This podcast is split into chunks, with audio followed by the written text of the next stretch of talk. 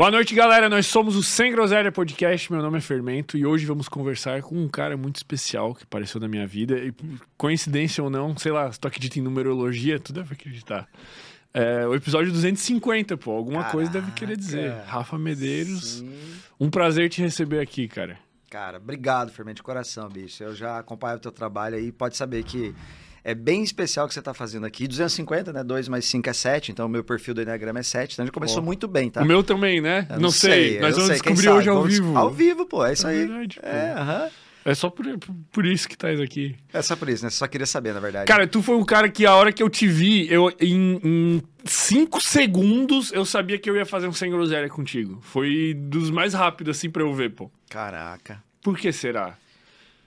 Eu acho que, que numa leitura assim, sabe quando tu lê esse cara dá é, o cara pega a experiência de ler quem que tá pronto, quem que não tá pronto, quem que faz Sim. sentido, quem que não faz sentido. Sim. Mas tu lá no evento do Davi, eu vi, eu nem sabia o que, que tu fazia, eu sabia, cara, esse cara aqui Que legal. Bom, a- na minha visão, né? Muitas vezes a gente tenta racionalizar isso, mas a nossa alma sabe quem é quem, né, cara? Por isso que o discurso bonito às vezes Pode ser. desconecta. a gente vai discutir Vai isso aí, essa- discutir, esses pontos de vista espirituais. Exato, vai ser legal. Vai é, ser Que legal. bom, cara, prazer. Antes da gente engatar nesse papo maravilhoso, eu tenho uma recomendação maravilhosa para fazer para vocês. Quero que vocês conheçam as peças de vestuário da Minimal Club. A Minimal, ela faz peças masculinas e hoje eu não estou usando a camiseta deles, camiseta básica, mas eu estou usando a calça, que também combina com tudo. Eles têm peças das mais diversas. Para quem é, gosta de usar essas peças básicas, entenda que a Minimal, ela não só tem peças básicas. São peças básicas que não são comuns. Por que, que não são comuns? Porque elas são de uma qualidade muito superior. A camiseta deles é feita de um algodão egípcio que é quatro vezes mais resistente que o algodão comum. E o que, que tu ganha com isso? Cara, tu ganha resistência, tu ganha durabilidade, tu vai ter uma camiseta que tu lava, lava, lava, não dá pipoca, não encolhe, não desbota e acaba sendo uma decisão mais inteligente. Eu era aqueles cara que comprava camiseta em loja tipo de departamento e tal, ou calça, calça principalmente, cara. E tu usa ela uma vez, tá, porra, tá boa. Mas aí tu lava, a segunda vez ela já começa a ficar meio marrom, já começa meio que perder a cor.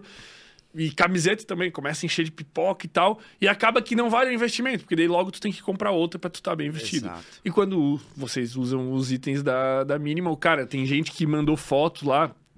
é, camiseta de dois anos, cara. Caraca. Tu bota do lado da camiseta Normal. nova e camiseta com dois anos de uso. Tipo, sei lá, o cara Ah. lavou 10, 15, 20, não sei quantas vezes o cara lava a camisa. Igual, igual, igual. É um negócio Já, surreal. já, já quero. E eles Olha mandaram aí, aqui, olha ó. aí. Olha aí, ó. Olha aí. Eles mandaram de delícia. presente pra ti aqui uma Oh, calça. coisa boa. Pô, uma calça, né, bicho? Essa é a calça Caraca. azul.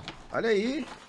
Porra, Oi, estileira. azul. Ah, isso aqui é muito estilo, cara. Estileira, pô. Porra. Estileira. Olha que eu mostro. Lá? Essa lá. Que coisa. Minimal. Obrigado, viu? Já curti, Fermento. Obrigado, irmão. Pô, da hora, Ô, tamo junto. comecei, pô. comecei ganhando presente, pô. Não, é, isso, Que é, delícia. isso é bom, velho. E pra quem quer ficar bem vestido, assim como eu estou e assim como o Rafa vai estar, quando ele estiver usando a Mínimo, vocês podem usar o cupom sem groselha lá no site da Mínimo e aproveitar, já que é Black November, tá cheio de promoções no site. Vocês podem comprar ali kit, tem kit quatro camisetas, kit com calça e mais camiseta, tem cueca, tem um monte de coisa que vai durar pra caramba e vocês não vão se arrepender. São verdadeiros é, investimentos, são são produtos com uma qualidade muito superior e muito duráveis. Então, usem o cupom sem groselha lá no site da Minimal. Rafa, cara, pra gente começar, cara, eu acho que muito do teu conteúdo, a base dele, né, dessa, dessa nova era de conteúdo que tu vem fazendo, porque tu tem todo um background antigo que talvez a gente fale em algum momento, ou talvez não também, Tá. não sei o que vai acontecer, mas tá pautado nos, nos tais dos enneagramas, Perfeito. certo? Isso. Tu começa me explicando, assim, do zero absoluto o que, que é isso, da onde veio, pra eu Bora. começar a entender. Vamos lá. Então, o, o Enneagrama, né? Ele, ele significa assim, N, né? Então é, é, é nove e grama é figura. Então é figura de nove pontas, ou seja, começa por aí. Onde surgiu isso? O correto é dizer assim, não foi criado, ele foi encontrado. Mas como assim? Esse já me... Que jeito assim? Já começou mal. Pois é, é, durante muito tempo, grandes ensinamentos da humanidade foram perdidos né? bem como a sabedoria milenar à prova do tempo.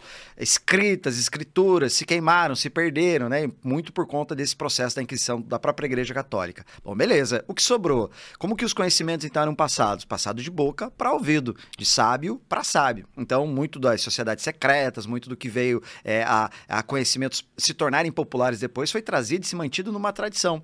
E essa é uma sabedoria milenar. Então, existe um armênico chamado George Ivanovich Gurdjieff. Ele tinha uma busca, ele tinha uma, algo na mente dele, assim, uma crença central que sim, a humanidade já tinha chegado num ponto, num espaço do tempo em que ele tinha entendido e compreendido mais sobre a psique humana. E ele tinha essa crença, falou, cara, é isso que eu vim fazer nessa terra, eu vou começar a buscar então sobre isso. Ele vende essa ideia para algumas outras pessoas e cria então um grupo. Que é os... Isso em que ano, assim? 1870, aproximadamente. Tá. É. Não é tão longe. Não, tá, não é tão longe. Tanto que, pô, o Enneagrama, popularmente, né, a década de 90 que ele dá essa estourada aqui, mas a gente já vai chegar lá. Tá. Mas É- isso ele tá resgatando uma cultura. Milenar. É uma sabedoria milenar à prova do tempo. Quer mas dizer o quê? Muito, muito antiga. Muito assim. antigo. Remontam, assim, algumas escrituras que depois disso vão ser relatadas 4.500 anos, ou seja, 2.500 anos antes de Cristo. Então não se sabe ao certo quem criou. Se tem registros a partir disso. Então isso, isso começou a me intrigar, né? Quando eu conheci a ferramenta. Falei, cara, que loucura é essa aqui? Eu muito cético, sempre cético. Falar, bom, isso aqui deve ser parecido com Disk, parecido com Big Five, parecido com qualquer outra coisa. E de fato, na primeira amostra, tu olha ali e fala, ah, é padrão de comportamento, características, ok. Então esse armênico vai buscar essa ferramenta e lá no Afeganistão ou ali Turquia, não sabe ao certo, ele encontra isso, né? Uma tradição. Existiam, é, usavam-se essa ferramenta para cosmologia, psicologia, espiritualidade. Então aqueles povos nessa região, através da observação no firmamento das estrelas, se enxergavam, tinha a percepção, muito bebendo da fonte de Hermes Trismegistus e coisas do tipo, que assim como o que está em cima é o que está embaixo. Ou seja, se eu consigo entender o movimento dos astros, eu consigo entender o, o microcosmo, que somos nós, o ser humano. E eles desenvolviam um processo que eram ritualísticas que não tem nada a ver, essencialmente, com as personalidades. Ele descobre isso, traz então para o Ocidente, e no Ocidente isso vai ganhando corpo. Ele começa a divulgar o trabalho dele em diversos locais, inclusive nos Estados Unidos. Quando ali Oscar Ichaz e Cláudio Naranjo começam a ter acesso a essa ferramenta. Isso em 1950 a 1970. Isso foi ganhando corpo e se passando ao longo do processo. Perceba que vai se manejando essa ferramenta, não entendendo ao certo o grande propósito dela, mas ela vai passando. Estudiosos vão dando pontos de vista. Ah, essa caneca é preta, pô, mas ela tem alça, ah, mas é isso aqui. Isso vai ganhando corpo, dando corpo à ferramenta. Ma- Mas não verdadeiramente usando ela pra algo. Eles só vão, tipo, cara, tá, isso aqui mostra alguma coisa. Perfeito. Foi- É, dentro dessa ferramenta, né, que é o símbolo de nove pontas, ou seja, a manda- a mandala do Enneagrama, existem ali três grandes leis universais, que foram de cara observado por eles. A lei do um, que é simbolizado pelo círculo, né, a unidade. Então, Deus uno, o indivíduo, né, o indivisível. Então, nós, é, é, em tese, né, metaforicamente, é o nosso é, mundo aqui, né, o indivisível, Deus, o todo, enfim. Beleza, essa é a lei do um. O que, que ela significa? Ela significa a lei do início. Então é o momento que o ser humano sai do campo sutil aqui, do campo das ideias, e implementa algo. Então, no livro da lei, na Bíblia Sagrada, né? No início não havia nada, o Espírito de Deus pairava sobre as águas. né? Então, até que o verbo se faz carne, até que a criação se dá, até que existe a matéria. Então, se cria. Na nossa vida é assim, pô, tu teve um dia a ideia de montar esse podcast, não foi isso? Era é, sutil, era no campo astral. Isso não existia, só na tua cabeça. Você vai para um investidor hoje, fala, ó, tem uma grande ideia, brilhante, eu preciso de 10, de um aporte de 10 milhões. O cara fala, tá, e aí, tu já rodou MVP? Quais métricas tu tem? Quanto isso rendeu? É, não, só tem a ideia. Bom, então a ideia é por ideia, não, teste e depois tu volta. Isso diz muito sobre nós, né? Então, a capacidade de cocriação do ser humano muitas vezes não se dá porque ele não tem a proximidade com este fenômeno de criar algo, mesmo sendo ele um, aqui na Terra um representante de Deus. Vai, coloca Deus da forma que tu quer enxergar. Então, é, se eu, homem, eu lanço então a semente na mulher, o espermatozoide na mulher, bom, eu tô criando a vida. E às vezes nós não conseguimos criar um- uma empresa, um projeto. Nós temos baixa conexão e proximidade com esta lei que é nos dada. Então nós somos a imagem e semelhança de Deus. Ele pode pegar qualquer narrativa, você vai cair na mesma coisa. Até o ateu, ele pode ver isso. E, e isso seria por diversos motivos que depois a gente pode conversar. Essa falta de conexão com isso. Isso, perfeito. Só, ô Gabriel, se tu quiser, bota na tela aí um Enneagrama pra galera visualizar. Ah, beleza. Né? Digita símbolo legal. do Enneagrama lá que vai aparecer. Então a lei do um é essa, a lei universal. Universal por quê? Né? As leis da natureza são atemporais, elas existem desde que o mundo é mundo e passaram a ser então observadas pelo homem. Então, você pega o círculo, por exemplo, você enxerga o quê? A unidade. Então a lei do um. Depois da lei do um vem a lei do três que essa lei universal é a lei da criação, lei do movimento. E aqui nessa lei, perceba que ela vai formar o triângulo. Nós estamos falando agora de uma lei que vai passar a gerar a criação do início de algo. Então, como a lei do 1 um, ela é a lei do início, eu iniciei algo, eu criei a partir do meu pensamento, a lei do 3 agora vai criar essa materialização. Eu iniciei, agora eu vou sustentar. Como é que se sustenta a raça humana? Então, vamos pegar a tradição cristã para que fique mais claro. Então, Deus, né, imagina, vai, vou criar o primeiro homem que veio à Terra. Bom, Adão. Segundo, a mulher, ah, Eva, beleza. E agora, a partir disso, a partir deste processo, Adão e Eva, um mais um passa a não ser dois, um mais um passa a ser três, porque nesse momento agora eu tenho a manifestação de uma nova alma. Então, por exemplo, é, tu tem uma namorada, casado, enfim, tu vai e se deita com ela para fazer amor com ela. Então, tu se deitou com ela, à medida que os dois se deitam, do lado, apostos do teu lado e do lado dela, se levantam as duas almas e elas ficam em prontidão para gerar uma vida. Então, o teu sistema familiar começa quando você tem um filho. Ah, não tenho filho. Então tu é um casal. A lei do dois. Tu não criou ainda. Vocês são duas pessoas. E no três? Aí agora tu gerou algo. Então esta criação é sustentada pelo triângulo. E a narrativa trina, ela aparece em diversos aspectos da nossa vida. Para pra pensar. Então, vai contar uma história. Era uma vez. É, nós temos o, o, tempo medido passado, presente e futuro. Nós temos três grandes partes do corpo: cabeça, tronco e membro. Três partes dos olhos, três grandes níveis cerebrais. E nós temos 33 vértebras. A 33 é a mais sensível. Você pega o, o estado da água, né, um elemento é, crucial para a vida humana: sólido, líquido, gasoso. Então você pega essa coincidência do 3 e começa a projetar e entender que a humanidade realmente se movimenta de alguma forma em direção a esse processo processo. Quando você pega a narrativa cristã, eu gosto muito de trazer, porque aqui no Brasil ela é, é bem difundida e todos de alguma forma têm uma, uma. sabe algum trecho e se conecta. Jesus Cristo, então, tem três anos de vida pública. Ele é negado por Pedro três vezes. Ele é crucificado com 33 anos. Colocado lá no Calvário, do lado de três cruzes.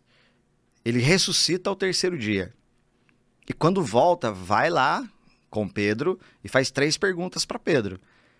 E quando ele tem as respostas que ele quer, ele cura cada ferida então que Pedro existia dentro dele. Aí ele perguntava, né, Pedro, tu me amas? Aí Pedro, medroso, né? Porque, pô, você traiu teu Messi, né, cara? Agora teu Messi voltou. E agora, que situação que você tá? Pedro, tu me amas? Ah, eu te amo, Senhor. Perceba as palavras, né? Segunda, Pedro, tu me amas? Sim, eu te amo, Senhor. Ele já usa um outro termo para o amor, né? Que daí é filia, né? Não ágape. E no terceiro momento, Pedro, tu me amas? Olha que loucura você sendo confrontado com a mesma pergunta. Isso é desafiador para qualquer um, né? Imagina para um mestre, um discípulo que acabou de trair o seu mestre. Aí ele fala assim, já pô, esvaído, cara, não tendo mais para onde correr. Ele olha nos olhos de Cristo e fala: Tu sabes que eu te amo. E aí, quando ele usa o verbo, o, o, pronome tu, aí nesse momento ele é curado. E a partir dali se cocria isso que nós vivemos muito próximo de nós, que é a igreja então de Jesus Cristo expandindo por aí. E nessa metáfora da criação se vê muito movimento, se vê a lei, a lei da vida se movimentando para gerar uma vida, um homem, uma mulher, uma semente lançada ao solo, sem elemento água, então ela não, ela não cresce. E isso eu trago para os negócios, cara, cara, começa a observar quais movimentos estão faltando aí dessa trindade. Só para não aprofundar muito aqui nesse aspecto das leis, tem aí, para fechar, a outra lei, que também, obviamente, são três leis: lei do 1, um, lei do 3, e aí vem a lei do 7, que é esse hexad que se forma, que está em amarelo ali. Esse hexad ele vai mostrar para nós o crescimento. É, tu toca... Tudo isso tá dentro. Tudo tá aqui. Por isso que a sabedoria é milenar. E as pessoas é. sabem que, que daí me ferra? Eu falo para as pessoas: Ah, eu já sei, é enagrama, né? Eu falo, sim, é enagrama. Mas o que, que tu sabe? Ah, eu já fiz enagrama. Que legal. E como tu usa a ferramenta do enagrama? Ah, eu sou tipo 3. E aí? Aí daí que eu sei que eu sou competitivo e vaidoso. E aí? Aí na segunda resposta esvaziou-se o conhecimento dela sobre isso. Pô, não é pra frustrar, velho? É frustrante, Você pô. tem tudo isso e mais um infinito por trás. E, então, você percebe que eu tenho algo tão poderoso. Eu, é ter uma Ferrari e usar pra ficar só apertando o botão do alarme. Plim, plim, plim, plim. É, quer dizer. Então, mas tá tudo bem. Eu acredito que mesmo todos têm seu tempo. Eu tive o meu tempo pra olhar isso com o olhar que hoje eu, eu olho, com devido, devido respeito em cima disso. Né? Eu passei praticamente mil horas de processos espirituais pra entender isso aqui a fundo, mas vivenciando. Lembra? Eu sou muito cético e tal. E aí entrar nesse lugar também não foi simples pra mim. Então, cada um vai ter seu momento de entender. Há quem vai olhar e fala, pá, de novo esse negócio. E tá tudo bem. Outros vão entender, caramba, há algo que pode ser explorado, sendo isto uma ferramenta. Então, a ferramenta é para você fazer algo com ela. Uma furadeira não é por si só. Não é colocar uma furadeira de decoração na sua casa. É, você pode até colocar, mas você está subutilizando a ferramenta, óbvio. Eu pego essa ali do set, então, e tu toca instrumento, né? Beleza. Quantas notas musicais existem? Sete. Beleza, eu falo assim pra você, ô Fermento, dá um dó aí. Pá, aí tu deu um dó. Ah, eu tô lá pronto pra cantar. Eu falo, vai um tom acima, Fermento, não é assim? Aí tu sobe um tom. Beleza, quando tu sobe um tom, significa o que nessa ferramenta aqui? Por exemplo, um dó, um dó maior. Imagina assim, tu sobe um tom, mas essa que tu sobe um tom, continua sendo essa nota, só que agora um tom acima. Uhum. Tum, É ele tem uma mesma- outra vibração, mas é a mesma essência, e assim somos nós. O fermento tem quantos anos aqui? Vocês têm 750 horas aqui de programa, né? Sim. 750. Na primeira hora, quem era esse fermento? Outra pessoa. Então, olha o teu tamanho. Então, quantas oitavas, quantas eh, notas acima tu já tá? Então, isso reflete o crescimento da vida humana quando observado. Do tipo, tá, em que nível eu tô? Para determinado assunto. Eu tô falando só do cognitivo, não, daqui do racional, do entender e tal. Tô falando da tudo. experiência humana na Terra. Então, quando eu pego a lei do sete, aí vem outras, é, metaforicamente, né, do sete, é, sete pecados capitais, sete maravilhas do mundo antigo, é, sete hábitos das pessoas altamente eficazes, aí vai. É o sete também tem as pessoas falam um número cabalístico, né? Então, enfim. Quando olha isso, você pensa, pô, isso aí é algo místico, é esotérico, ou seja, foge da linha da ciência. E sim, não tem absolutamente nada a ver com ciência. Se você está buscando ciência, você tem que fugir do Enneagrama.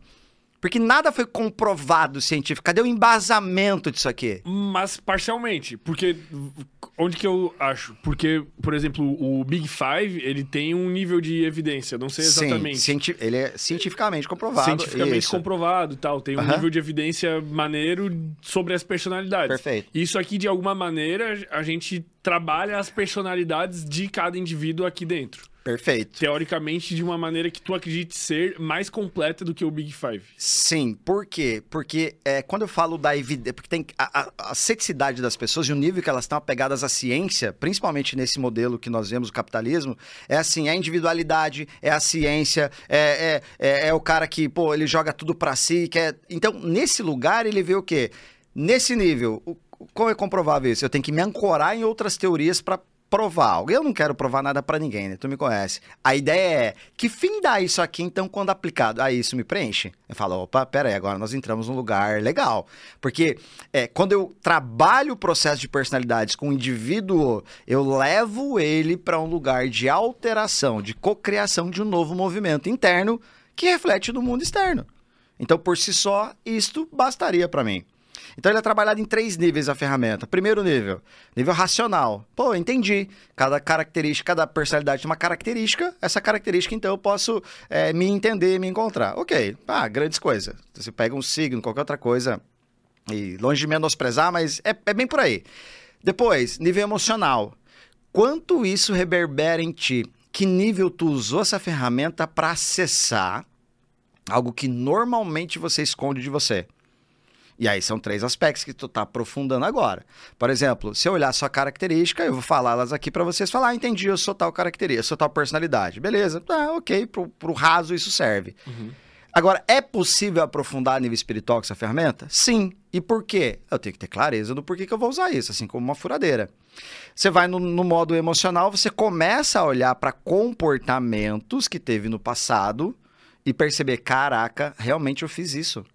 Eu pensei isso, eu fiz exatamente dessa forma e eu não me orgulho por ter feito. E nessa falta de, pô, as tolices que nós fazemos na vida, você vai encontrar um padrão.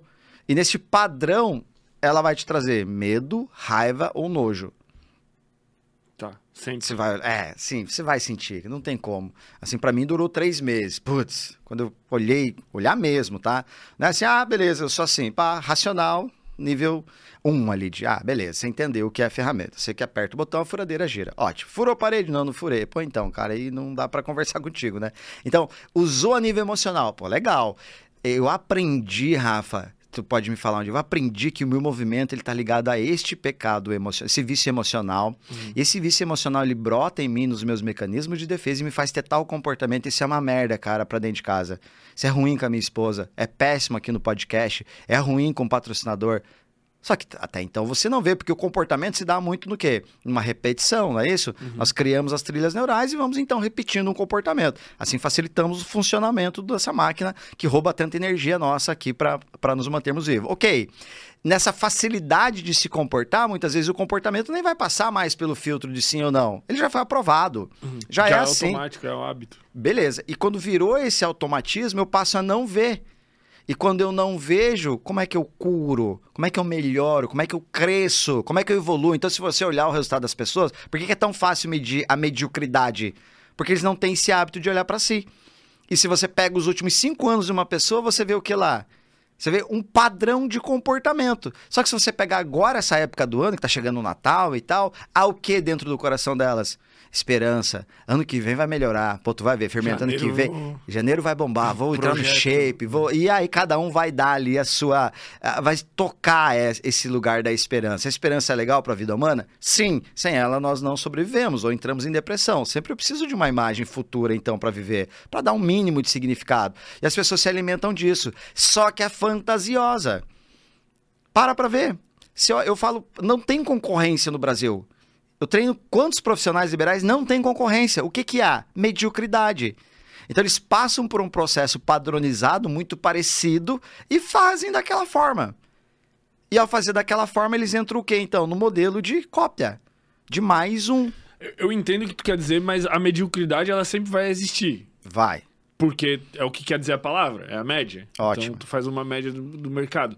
Só que é, o, o, que eu entendo é que hoje o nível é muito baixo. Tipo, não existe uma sofisticação. Vamos supor que passe mil anos, né? E a gente tem uma pirâmide de nível de conhecimento ou de evolução humana, vamos uhum. botar assim. Bom, talvez hoje o que a gente tem aqui no topo seja a base de uma próxima pirâmide. E aí a mediocridade aqui dessa próxima pirâmide, dessa próxima sociedade mais evoluída, é uma mediocridade mais aceitável do que a mediocridade que a gente tem hoje em dia. Eu é, acho que sim. É nessa linha. Uma coisa é tu ser medíocre na Suíça, outra coisa é ser lá no interior do Pará, do Nordeste, que nem água tu tem.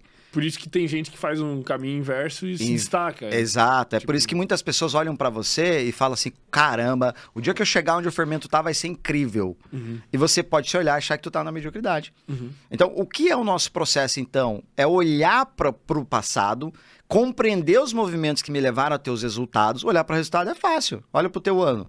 Quais resultados tu teve? Pega mês a mês agora. Quanto é que tu ganhou? Tu sabe. Então, uhum. beleza. Mas quais comportamentos me levaram a ter esse resultado, então? Uhum. Onde que verdadeiramente eu, pô, eu podia ter ajustado ali? É um processo básico que nós deveríamos ter como melhoria contínua. É, é, é um processo de análise constante. De análise de... constante que está revelado na tua personalidade. Tá. Porque cada uma delas vai ser guiada para um lugar que vai causar erros repetitivos. E você vai pegar agora o teu padrão. Ah, eu entendi lá, a nível racional, entendi a minha personalidade. Beleza, tu uhum. para aí. Quero desenvolver. Tu vai pro segundo passo, emocional. Então tá, vamos fazer um trabalho? Vamos. Vamos pegar teu ano aqui? Vai, beleza. Uh, faturamento anual, faturamento mensal, semanal. Ok, chegamos no número. Vamos imaginar que a métrica seja faturamento, tá? Tá. Fiz atividade aqui, olhei quais comportamentos aqui tu deveria ter feito e não fez. Uhum. Quais tu deveria não ter feito, não deveria ter feito e, no entanto, fez. O que, que eu tô colocando em xeque aqui? O nível de controle que tu tem sobre a tua personalidade. Uhum. Que a, a, é a, capacidade que eu tenho de realmente tomar melhores decisões e não ser guiado por um processo automático. Então a palavra personalidade, ela deriva da palavra persona né, do grego, persona, quer dizer o quê? Uma máscara.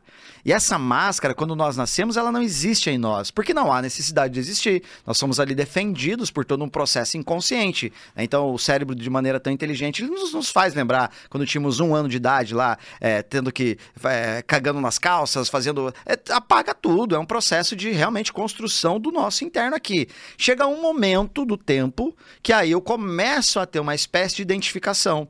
Eu começo então a olhar para para mim, que são os meus pensamentos, e para o mundo. Aí vem o processo da fala. E quando na fala já está aqui trabalhando dentro de nós o processo de mundo interno, mundo externo. Mamãe olhou feio para mim, papai sorriu, eu sorri. Todo aquele processo de construção interna vai sendo guiada e neste momento quando eu percebo que o mundo de alguma forma é agressivo demais, eu tenho a percepção de dor, eu coloco uma máscara.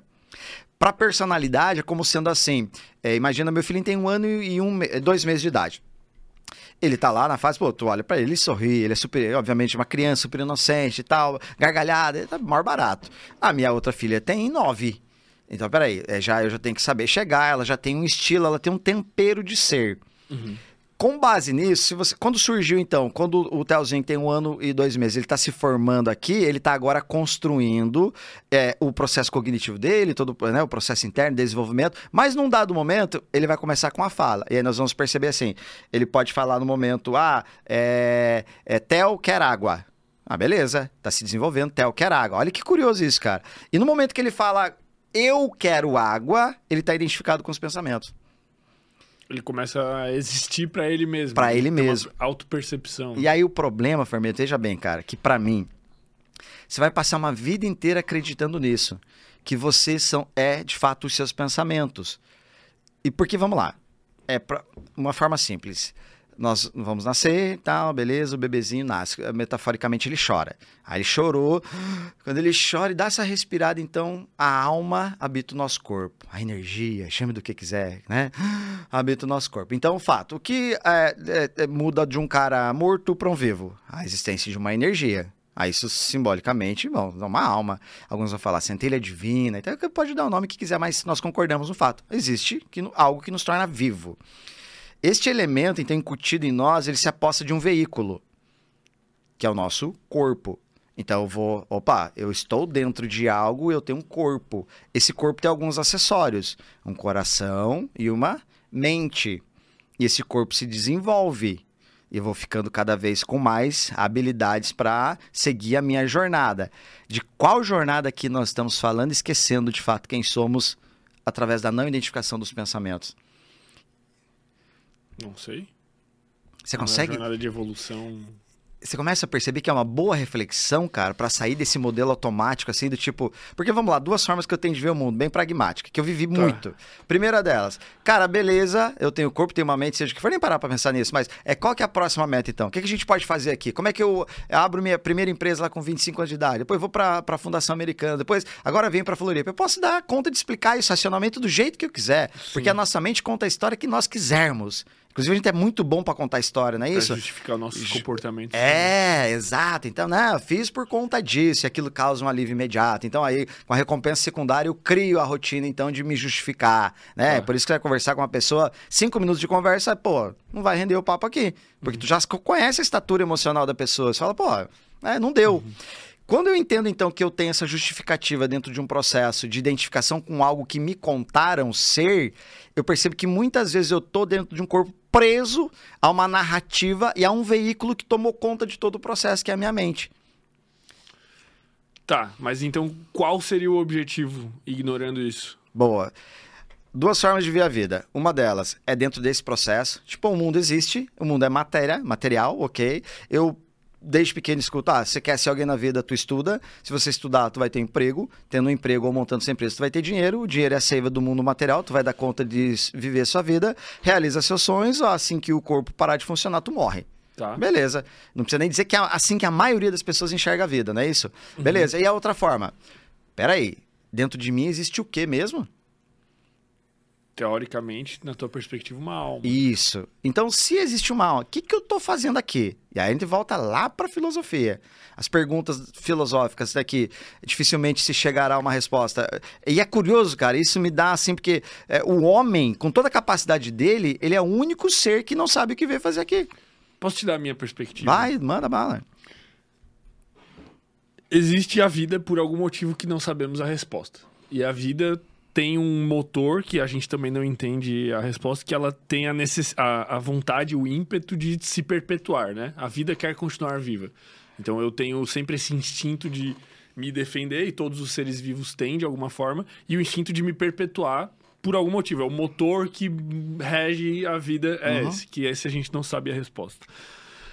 Por algum motivo aleatório, os seres humanos se desenvolveram de tal forma que eles criaram uma capacidade de comunicação que permitiu uma perpetuação do conhecimento de uma maneira transgeracional muito forte, que fez com que a espécie ela não só mais evoluísse do ponto de vista biológico, de ah, o ambiente está selecionando e, e, sei lá, um, a, a árvore é alta e o cavalo virou uma girafa ao longo dos milhares de anos, mas a gente começou a evoluir muito pelo desenvolvimento de ferramentas, pelo desenvolvimento de tecnologia, por essa capacidade de comunicação que fazia com que a gente passasse o nosso conhecimento adiante.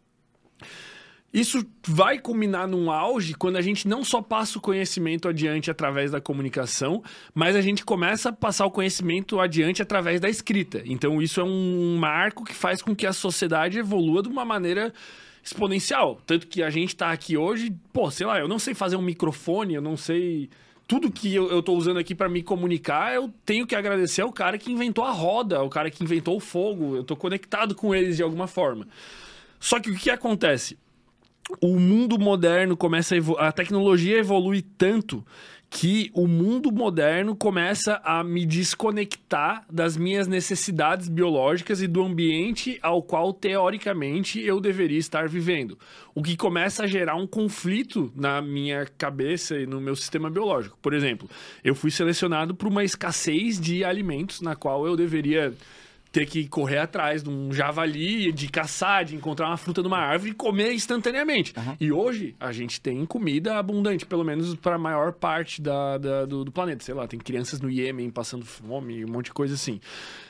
Só que o que, que- o que, que isso traz? Isso faz com que, cara, a minha biologia tá selecionada para escassez, mas eu vivo no mundo moderno. Por isso que a gente vai ter obesidade. A minha biologia tá selecionada para ter que pegar sol e caçar e me conectar com a natureza e fazer um milhão de coisas que a gente fazia antes e agora eu não preciso fazer essas coisas para sobreviver. Isso faz com que eu tenha depressão, com que eu tenha outros transtornos. A própria luz artificial não deveria existir, faz com que eu tenha um sono todo desregulado, que só o sono desregulado já causa vários transtornos. É o que, que surge? essa falta de propósito em ter que suprir as minhas necessidades biológicas constantemente, por exemplo, eu não preciso fazer mais nada para estar de acordo, para sobreviver, para buscar abrigo, para ter reprodução, para não sei o quê, faz com que eu tenha que buscar um propósito que não deveria existir. Porque o propósito de, ah, tem que fazer faculdade, tem que estudar, tem que não sei o que, tá, eu tenho que me conectar, eu tenho que. As almas, eu tenho. Isso só surge a partir do momento em que a gente perde o propósito de unicamente sobreviver, arranjar abrigo, se alimentar e perpetuar a espécie. Então, na minha opinião, esse outro propósito, ele não verdadeiramente existe. Ele surge como uma necessidade mental, porque senão a gente olha e fala, cara, a gente é uns macacos biologicamente construindo prédios e não faz sentido o caminho que a gente está levando. Não. Aí começa a surgir essa necessidade do ser humano de. Não, somos almas. Essa- Esse é o meu Sim, ponto de é vista, do que é um ponto caramba, de vista É do caramba, claro, pô. que fa- que faz sentido. Faz sentido, né? Para nossa mente, ela faz muito sentido, cara. É isso, beleza. E como que eu posso então olhar para alguém tão evoluído como o homem tá literalmente adoecendo? Beleza. Ah, eu segui Mas o é processo, me desconectei do lado do que íamos fazer e estamos vivendo essa fase. Pô, com tanto processo que nós podemos construir, nós construímos tanta coisa fora e apodrecemos por dentro. Então, um transtorno mental é o nome que dá para o sofrimento da alma. Então, no meu ponto de certa vista, forma, pô, sim. peraí, que, qual é a lógica da existência, então, de eu estar aqui num processo, evolutivo ou não, né, da- dado a biologia, a darwiniana, seja o que for, eu olhar para esse processo, darwinista que seja, olhar para esse processo, não, é assim, nós evoluímos. Pô, que, que merda de sentido de vida é essa, cara? De olhar e falar, tá, é, e aí tu fica tu, eu fica caminhando, porque é assim, Sim, que é- sentido é- é tem? duro. É duro, porque daí eu preciso pegar, e é isso que eu falei dos dois mundos, eu preciso pegar disso que tu me falou, porque senão eu não sobrevivo aqui, o gratiluz, né? Ah, eu sou gratiluz e tal, tá ferrado, tá com dívida, pô, pô, eu não posso acreditar nesse cara, me desculpa. Sim. Eu acho que a vida humana, ela exige o materialismo de alguma maneira, o pagar conta, o viver com prosperidade, o honrar compromisso, honrar o seu nome. A vida humana exige isso aqui, pô. Nós somos encarnados num corpo, queira, né? é, entenda da forma que entenda, nós somos encarnados num corpo. Então, na, na minha visão, duas narrativas. A primeira é exatamente essa. É assim, ó, é assim, cara, as regras são essa, tu segue, lá no tempo das cavernas era assim, tu estuda a história era assado, e agora é nessa forma aqui. Tu compreende que nos doutrinam pra um lugar a seguir regras que eu nunca topei seguir? E daí, e daí eu ouço e falo, pô, é isso. E aí eu acho legal, porque é isso. Porque o que, que é isso? É, é, é contexto e coesão. Aí a mente fala, não, é isso, faz sentido. E dá um, um puta trabalho questionar. Não, é, eu vou questionar a existência humana. Aí, putz, tá, eu vou entrar em diversas linhas, filosofia, é, psicologia, é, astrologia, seja o que for. Mas o questionamento, ele nos aproxima de algo que tá obscuro. Quando eu sigo, eu digo amém, eu continuo aqui. O que tu tá fazendo? Pergunto pras pessoas, onde é que tu vai? Trabalhar. Quando eu falo trabalhar, ainda tá bom. Mas eu vou pra guerra, vou pra luta. Você vê que costumeiramente nós repetimos coisas que, cara, não tô de acordo com isso aqui. Uhum. E é nesse lugar de não acordo que vem o sofrimento da alma. Mas, pô, essa é minha visão. Isso foi quando eu, quando eu apanhei do mundo que eu comecei a entrar e falei, cara, que loucura é essa? Eu tava lá, nesse processo, dessa narrativa, pá, pá, fazer, ter metas, pô, do caramba, legal. E no, no primeiro movimento que eu senti, eu tinha minha empresa rodando, processos altamente alinhados, contratos com multinacionais, lindo. O que, que aconteceu quando ficou lindo? Deu alguma merda. Depressão. Depressão. Olha aqui, Tava olha, tudo pa- 10. Pe- Me explica isso, cara. Eu te explico. É- Sim. é- no meu ponto de vista, é esse processo biológico. Isso. Porque e olha tu deveria estar caçando fruta em árvore. Isso, e minha fruta era manter minha empresa redondinha lá. Pô, encontrei. Mas tu percebe que na matéria encontrar isso fica frágil, daí as religiões ganham força? Sim, isso. Porque a religião fica o surge como intangível. uma necessidade Isso. suprir esse, esse porquê. Massa. E aí a gente chega num ponto comum. Massa. Eu olho pra narrativa 1, é isso. Beleza. Aí quando eu escuto isso, ó, Fermento, tu tem que ser o melhor podcast do Brasil, cara. Tu é o maior do sul do país, mas tem que ser o, o melhor do Brasil. Em quanto tempo tu vai conseguir? Nós vamos fazer. tá, tá. Pô, é do caramba. Legal. Vai te incentivar, vai te botar pra frente, te joga pra vida. E a vida humana só tem graça se eu for pra frente, não é isso? Quando eu fico olhando pra trás, o que acontece? Depressão. Depressão. Eu paro, né? A depressão é, é- ela se origina no desânimo, né? O que, que é o desânimo? Ânimo é alma, né? Do sufixo des, desânimo. O cara sem alma. Então, quando tu olhar uma pessoa depressiva, olha com esse olhar de zelo, de amorosidade, e fala: caraca, bicho, ela tá desconectada. Mas aí tu pode falar pra ela: olha, mas tu tem tudo na vida, não é assim? Mas tu tem tudo na vida, Fermento. Pô, vamos sair dessa. Olha que praia linda que a gente tem aqui do lado. Vamos lá. Qual o sentido que tu tem pra ir? Nenhum. Então, nesse falta de sentido, nem o teu corpo, que tem tudo, tua mente, se movimenta. Então, se eu impulsiono as pessoas com uma narrativa, pô, olha só, é, não sei se que bater meta, fazer, tá, tá, tá, beleza, cola fácil, porque faz sentido. Realmente, pô, pô, é legal, porque eu tenho prazer imediato de ganhar minha grana, eu tenho status ao estar subindo de nível, eu tenho poder para com pessoas, e nesse momento, então, já não sou mais um.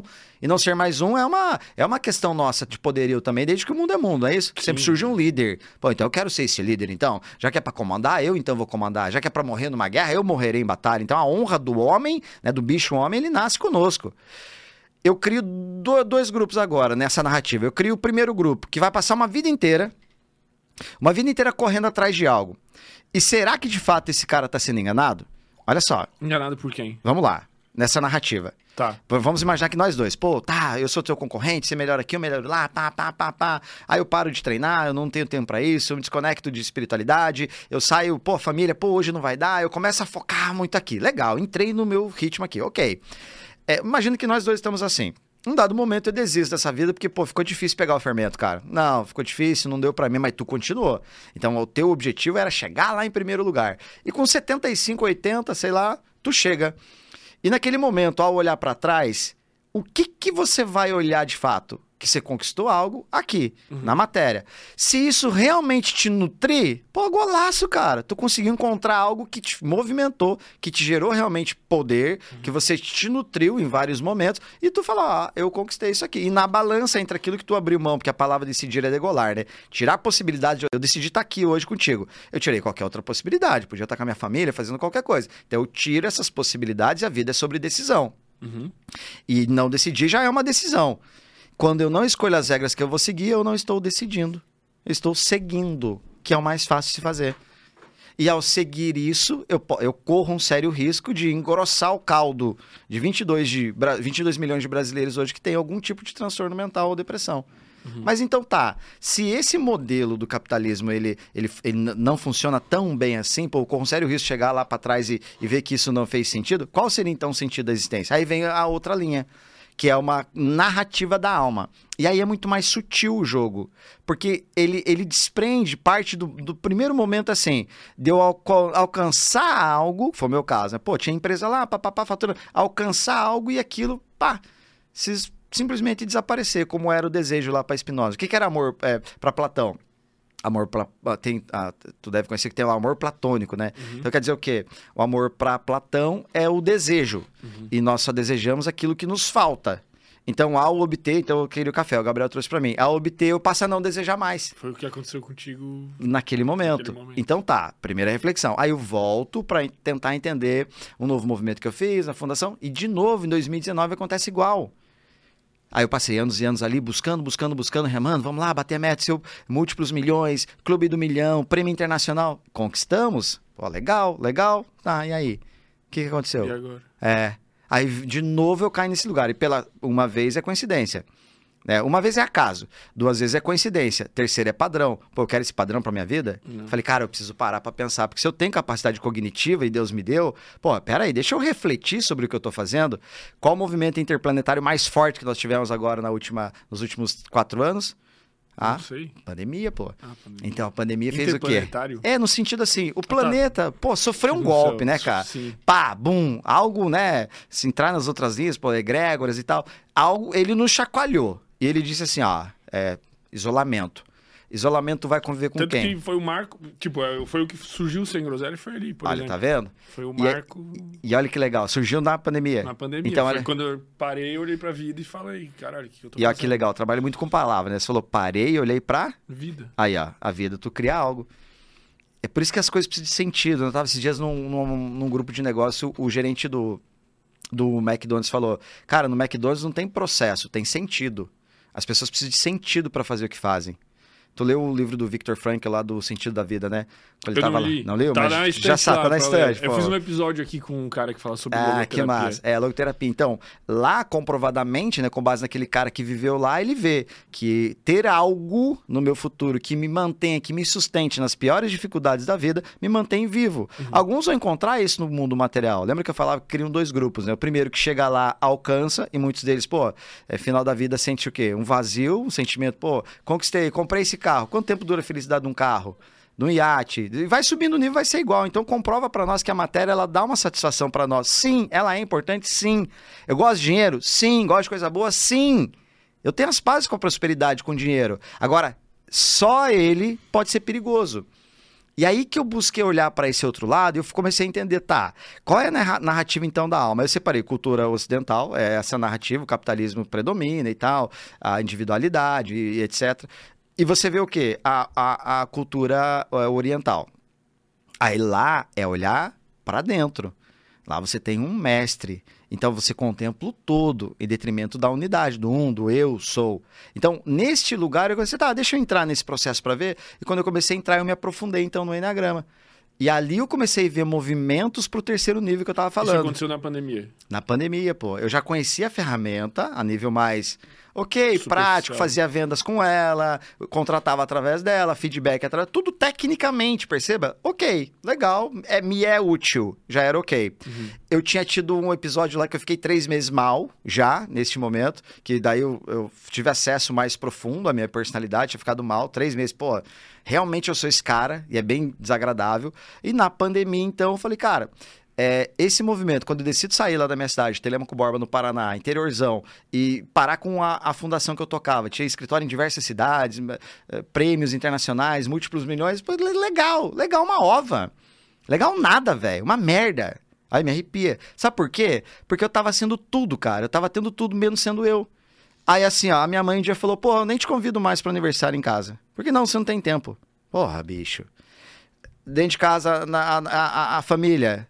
Todo dia viagem, viagem, viagem, viagem, viagem, viagem, viagem. Qual a narrativa tal? Do ego, velho. Vambora fazer. Vamos lá, tal. Aí só que a alma dá, ela cobra um preço. né? Nós sabemos, no fundo, o movimento dela. Nós existimos a diversos níveis. Ah, eu comecei a sentir uma certa angústia. Pô, tô muito tempo longe de casa, já tinha minha filhinha Helena, tô longe da Helena, pô. Isso aí não tá certo, não. Isso é, é brincadeira, não, não, Eu preciso dar um tempo, melhorar. É o que todo empresário, meu público fala, tá? Não, não, eu preciso realmente dar um tempo, preciso desacelerar. Mas quando eu chegar lá, eu desacelero. Aí ele vem assim, ó, que era exatamente o que eu falava. Não, mas eu tô fazendo isso que é pra ela. Aí a recompensa vinha. Mentira! Mentira, tá fazendo pra mim. Eu amava aquilo, cara. Tinha um artesão de ir no palco, fazer, vender, acontecer e tal Bater e tal. meta, e bater meta, entendeu? Eu me divertia muito com aquilo. Aquilo me seduziu, literalmente. E aí eu fui entender, então, o vício da minha personalidade. Quando chegou a pandemia, teve aquelas lives, né? Estourou lives, YouTube e tal. Eu tô lá, numa live. Falei, bom, já que não dá pra trabalhar mesmo, vamos aproveitar aqui uma tábua de frios. Eu e minha esposa abri um vinho, a gente brindou tal, tomei aqui. Quando eu tomei, fermento, olhei assim no, no chão, minha filhinha brincando um quebra-cabeça, minha esposa ali, nós três ali. Eu falei, caraca, bicho, qual que é a última vez que eu, que eu tinha feito isso? A minha filhinha aqui, eu, minha, eu curtindo a minha esposa aqui, quanto tempo eu não fazia isso? E ali o movimento foi forte. Falei, eu já sei o que está acontecendo porque eu já vivi isso. Aí eu tomei a decisão na hora, falei, eu vou sair dessa fundação. E quando eu saio, aí eu me abro para esse terceiro nível do processo do Enneagrama. Venho morar aqui em Floripa, pensei, vou cuidar da, da minha família, vou mov- movimentar para cá e vou cuidar de mim. Porque eu sabia que o movimento ia ser dolorido, porque eu já havia enfrentado. Aí eu saio e começo a trabalhar o processo espiritual. Aí foram mais de mil horas de trabalho para entender um lugar que esta ferramenta habita na alma. E aí vem a sutileza do processo.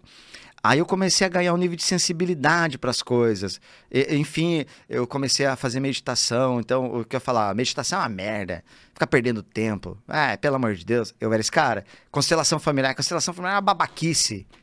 Sabe assim, cética. Cara, cara, eu sou campeão em morder minha língua, bicho. E aí começou isso a acontecer comigo. Aí eu me, me isolei mais. Segundo o processo na ferramenta do Enneagrama, a minha personalidade é reter-se, isolar-se, contemplar, ou seja, entrar na profundidade aqui do. do aí eu falei, creio rituais, meditação. Eu comecei a entrar nessa loucura. Eu falei, tá, vamos ver onde isso vai. Cara, e aí as coisas começaram a acontecer. Tu criou rituais pra ti mesmo lidar com, com, com essa questão. Isso. Mas, mas me, me explica, tipo, no mundo Tá. prático, assim, Boa. o que que, o que que aconteceu, assim. Eu, eu tô... Eu, eu falo que isso aqui é uma consultoria, né? Porque Aham. eu acredito que a gente vai chegar à conclusão em algum momento que eu acho que a nossa personalidade é a mesma. Eu Tá. não sei, Beleza. mas a gente... Tu, tu já sabe, provavelmente. Sim. Mas é, eu, eu tenho sentido algumas coisas assim, né? Eu sei lá, o minha que, vida por tá uma exemplo? loucura. Cara, eu às vezes eu sei o que eu tenho que fazer, mas é difícil fazer.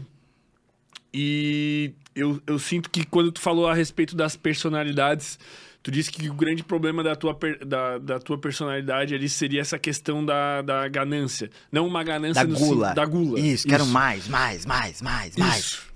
E isso tem sido um problema pra mim. Não que tenha sido a gula em relação a dinheiro, comida, assim, mas eu tenho comportamentos que, que, são, que são inadequados e que são coisas que ou elas explodem ou eu reprimo. Eu não consegui encontrar um equilíbrio saudável. E eu não sei se através de rituais Uhum. por exemplo, como, como isso que tu, que tu fala, rituais. Quando eu digo rituais, não que eu vá matar uma galinha em casa, né? Sim. Mas meditações, reflexões, uma análise do meu comportamento que pudessem me fazer mudar isso de alguma forma. Eu queria entender se tu passou por algo parecido com isso. Sim, sim. Então, quando eu senti. Eh, E detalhe, né? Aí vem uma coisa, né? E é muito curioso você falou, né? É, eu sei o que eu tenho que fazer, mas eu não faço. Olha que loucura. De que eu nós estamos falando? É uma boa pergunta. Ah, peraí, eu sei, olha a frase que tu. Eu sei o que eu tenho que fazer, mas eu não faço. Peraí, que eu é esse? Então, beleza. Eu, eu estou conectado aqui, eu tenho eu cá, um eu lá, ah, e dentro de nós existe abinho, anjinho, beleza, né? É, ok.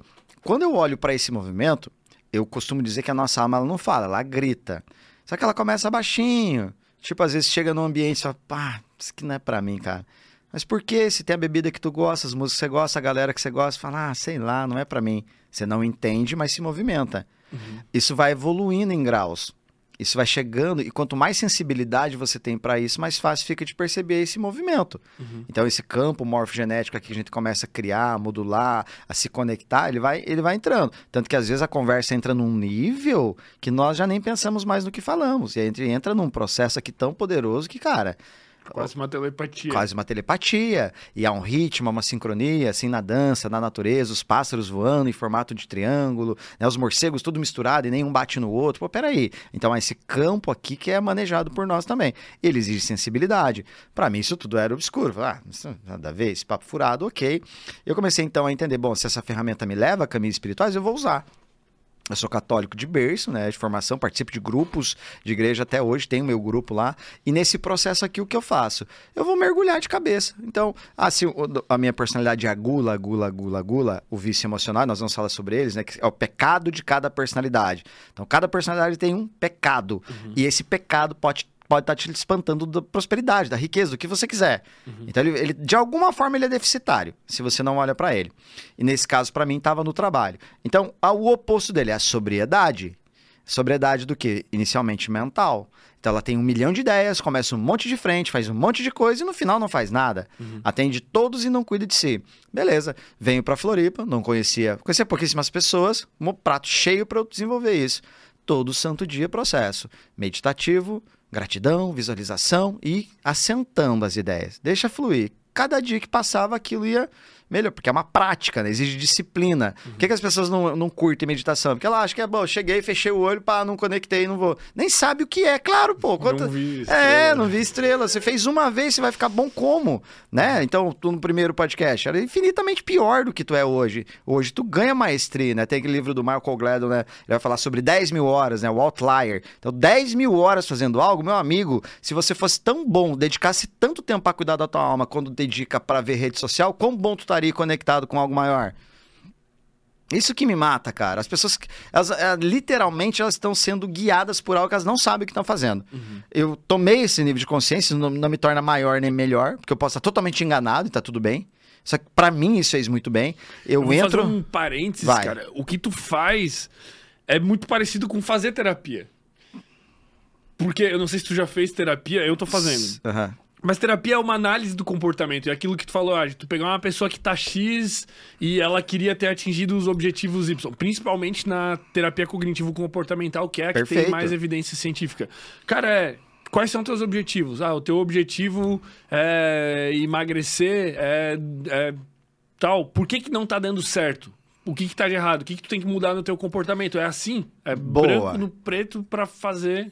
Excelente. Traduzido isso pro mundo dos negócios em três níveis: racional, emocional e espiritual. É exatamente isso. Pega esse raio-x aqui, olha para o passado que está dando. Inclusive, me apoio muito em terapia cognitivo-comportamental para me apoiar, terapia dos esquemas para me apoiar. Eu não sou psicólogo, mas uhum. eu me apoio, eu gosto. E nesse processo de condução, eu vou pegar o quê? O padrão da personalidade. Uhum. Que no meu caso era gula, gula, gula, gula, gula. Eu vou, vou trabalhar então. Como é que eu diminuo a gula? Sobriedade. Pô, o que quer dizer sobriedade? Menos é mais, meu irmão. Essencialismo.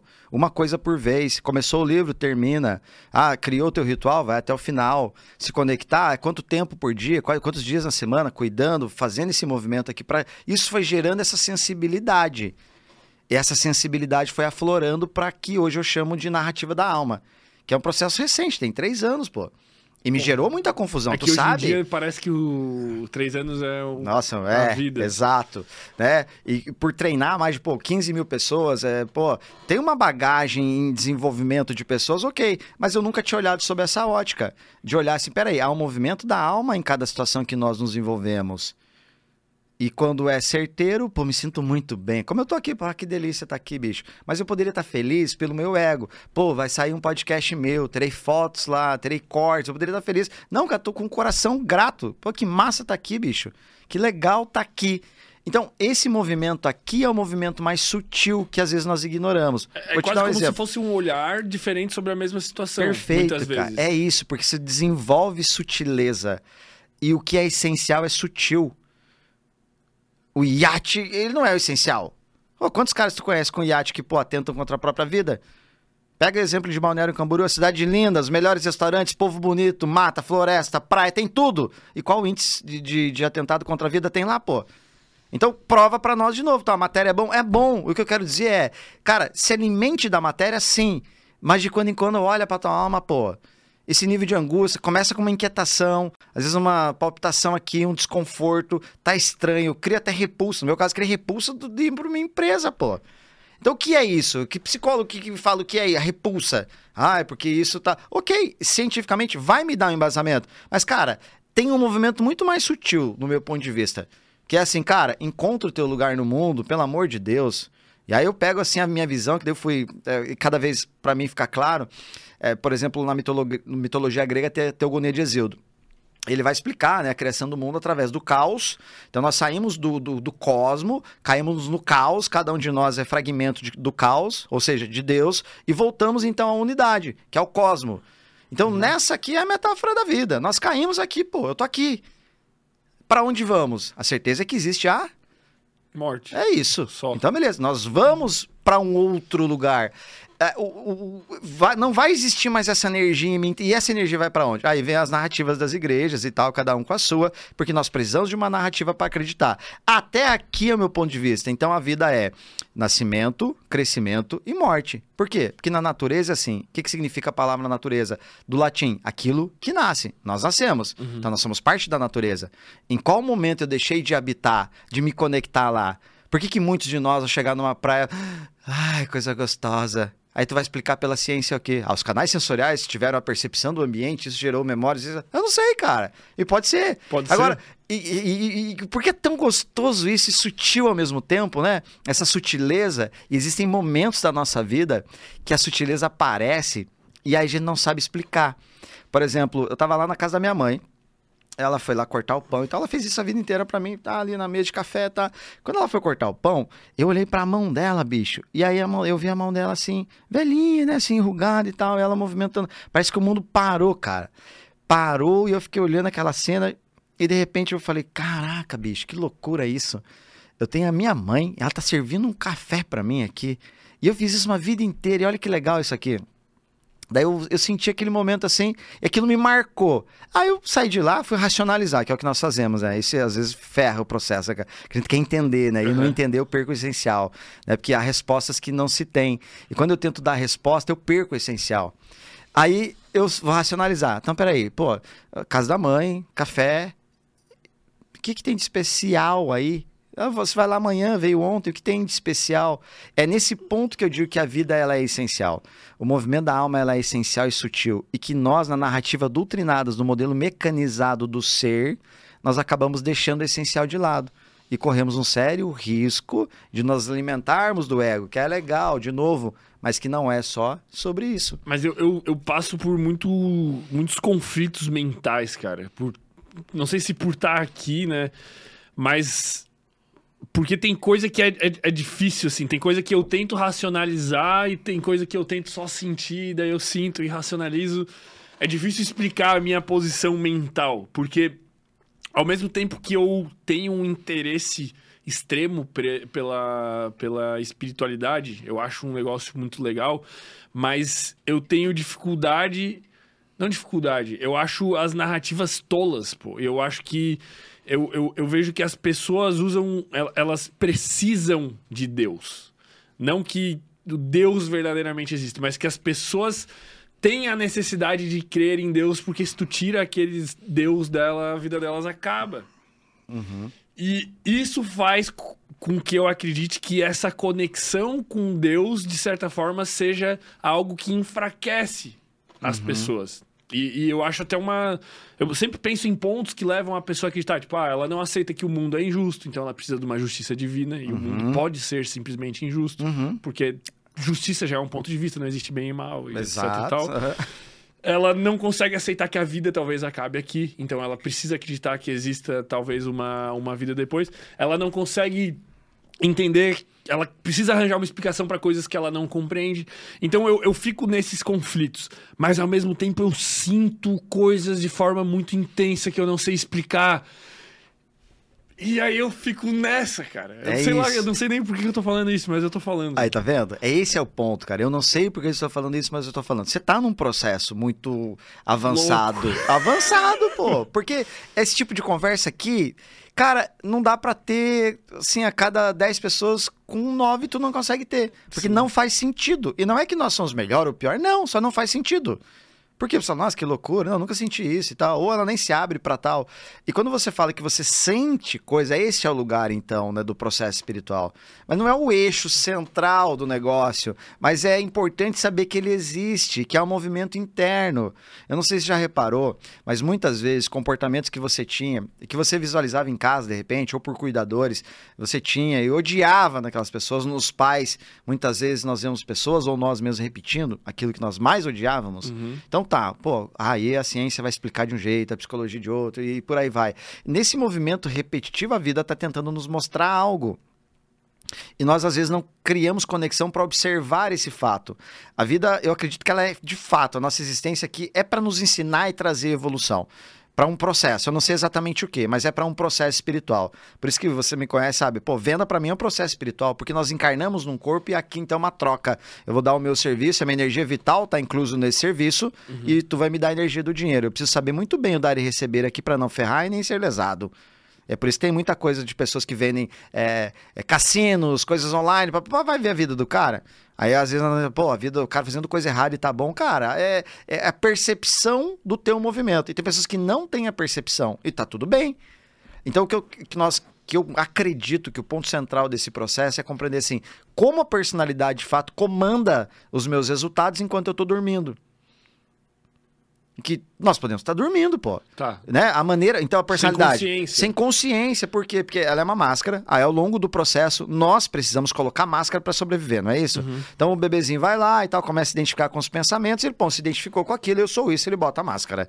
Essa máscara então vai sendo guiada por ele, né? A, é, a melhor forma de entender assim é um sistema operacional a personalidade, que é o quê? Sistema operacional é o teu movimento interno pré-programado para existir. Que faz o quê? Você ter comandos que já foram validados por Isso dá um tempero a você. Ah, o Fermento é um cara mais estourado, não brinca com ele não. Não tem amigos assim? Pô, aquele cara lá, cara, cara super de boa, mas ele não tem, cara, ele não tem boca pra nada. Se ele tá afim de comer picanha, só para comer comida japonesa, ele vai. Ele não gosta de confusão, não tem esse cara? Então, a- essa ferramenta traz luz a isso, as nove personalidades. E quando o Gurdjieff encontra essa ferramenta, ele traz para o Ocidente, isso vai se desenvolvendo cada vez mais. Chega nas mãos, então, de Oscar Ichazo, Cláudio Naranjo, na década de 90, por Ellen Palmer, nos Estados Unidos. Depois ela publica o livro Enagrama das Personalidades, isso explode. E o que era um conhecimento intramuros, que ficava só entre os sábios, agora está para a humanidade. E nesse ponto, agora, todos têm acesso. Agora, em quais níveis eles utilizam, na maioria das vezes, a ferramenta? Lá no nível racional. E tá tudo bem. O que eu pude perceber utilizando, e tudo que eu tô te falando aqui, é vivência. Eu não consigo falar de algo que eu não experimentei, um livro que eu não li, uma percepção de algo, ah, tá, eu acho que é isso. Não, eu vivi, vivi, ah, então eu posso falar. Então, nessa vivência, treinando essa galera, eu comecei a perceber, cara, ao campo da matéria, isso aqui é o material, eu preciso ganhar grana, eu preciso fazer. Esse podcast não existe sem grana, certo? Certo. Então, beleza, eu preciso fazer grana. A vida nos ensina assim: ah, existe uma seiva do mundo material. Que é o quê? O dinheiro. Então, sim, tu tem que se virar para ganhar dinheiro. Ah, eu vou entregar tudo. Eu, pá, eu não tô nesse nível, cara. Eu não consigo, num país como o nosso, eu tenho dois filhos, eu não consigo brincar com o dinheiro. Eu tenho responsabilidade no que eu faço. Eu preciso levar dinheiro para dentro de casa, assim como o caçador trazia a caça para a caverna. Isso é uma responsabilidade. Então eu entendo que aqui eu preciso mandar muito bem, sim. Eu preciso honrar o meu currículo, eu preciso honrar o meu diploma, eu preciso honrar todos os traços que eu tive para chegar até onde eu tô. Beleza, matéria. E também carregando comigo a certeza de que não é só isso. Aí eu vou unir então esses dois mundos e a percepção está tudo dentro da ferramenta. Foi através dela que eu desenvolvi então este método para que as pessoas pudessem pensar e sentir num propósito maior enquanto sobrevivem, mas entendendo o movimento da matéria. A melhor metáfora que eu vi de um grande mestre meu é: pô, tu vai nos céus, beija a mão de Deus, com a tua religião, com a tua crença, da tua forma, mas depois volta aqui para a matéria. E na matéria, a personalidade, o nosso sistema operacional comanda muitos movimentos. A melhor metáfora para isso é um perfume. Você passa a primeira vez, você sente. De um mês, você sente. Três meses para frente, você já nem sente mais magalhão. Pô, tá, tá cheiroso em fermento. Assim é com o comportamento. E eu, você, nós temos muitos comportamentos repetitivos não observados. Só que tem um detalhe: as pessoas enxergam. O mercado enxerga. Então hoje, se você tá fudido, parabéns. A culpa é tua. Se você tá ganhando muita grana, parabéns. É mérito teu.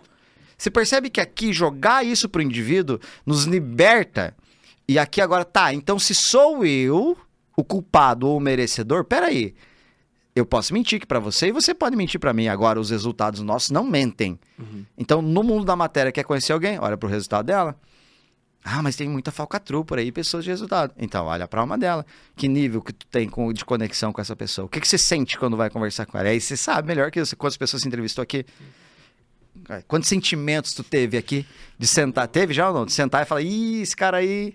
Tive bastante. Já tive raiva, já tive. Já fiquei assustado, já, já chorei, já sorri, já tive tudo, to- todos os sentimentos que existem pra ter, eu já tive aqui nessa numa mesa. mesa de podcast. Então você consegue sentir aqui. Quando eu entro nessa energia, então, do dinheiro, vamos começar por aqui, né? A galera vai entender, pá, nove personalidades, nove Tá. sistemas operacionais, nove óculos para tu ver o mundo. Então, muito do que você pensa que é, você não é. O, o- o que eu quero entender é assim. É como se quando tu começa a analisar o teu comportamento, eu tô vendo muita utilidade nisso. Tá. Tu pode aprimorar o teu comportamento. É como se tu despertasse, de fato. Opa, essa- esse verbo é ótimo, né? Que despertar, ele te leva lá pro espiritual já. Mas vamos vir pro racionalzão aqui mesmo. Tá. Mas Beleza. lá também. Não, vamos, com certeza nós vamos. com certeza nós vamos. Eu lembro do debate de pergunta nosso lá, né? Foi engraçado. mano. Então, assim, eu vou lá, eu. O sistema operacional, a maneira, o, o meu jeito, a minha maneira de ver o mundo, ok? Racionalmente falando, bom, o fermento é um cara mais assim assado cozido. Aí tu olha ali as personalidades com base em características ou teste. Eu gosto mais da auto-observação, porque ela tende a ser muito mais é, vantajosa. Por auto-observação, você começa, então, ah, peraí, cara, tô encaixando mais essa personalidade aqui. Porque eu faço isso, aquilo, aquilo, aquele outro. Beleza, identifiquei isso aqui. Ok, o que, que eu faço com isso agora, depois que eu descubro a minha personalidade? E aqui é o ponto central, pô. Porque eu descobri e morreu aqui. Que, que fim tem a ferramenta? Pô, Zé, ah, eu tenho autoconhecimento. Aí Pô, eu vou ter que identificar quais são os comportamentos disfuncionais ali que me levam pra lugares Ah, ruins. isso. Aí você vai ter, então, esse movimento agora que é chamado de reflexão. O que, que é a palavra reflexão diz? Jogar luz dentro de si. E quando na vida nós jogamos luz dentro de nós? Não Perceba? Não, quase nunca, pô. sei. Nunca. Na é. nossa cultura, quase não. Tem que ir pra escola. Tem que ir pra escola. Por quê, mãe? Eu ouso perguntar por quê. Minha mãe vai por quê? Porque tem que ir, pronto. Ou seja, acabou o argumento, né? Então, vai pra escola. Depois da escola, vai pro trabalho. Vai... Então, é sempre fora a busca e nunca dentro. Quando você para, então, reflete, ó, jogar luz dentro de si. Peraí. Caraca, então deixa eu realmente eu ver o que tem dentro aqui. Tá, o que tem aqui? Eu estou enxergando comportamentos. Ótimo. Quais comportamentos?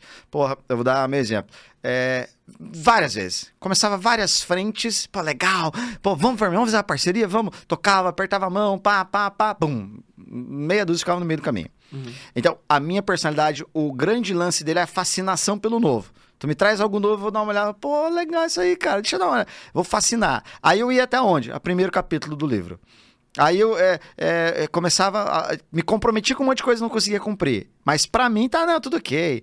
Marcava um horário, chegava atrasado. Então, o otimismo generalizado me fazia ter e faz com essa personalidade, faz ter comportamentos infantis, mas justificar que tá tudo bem.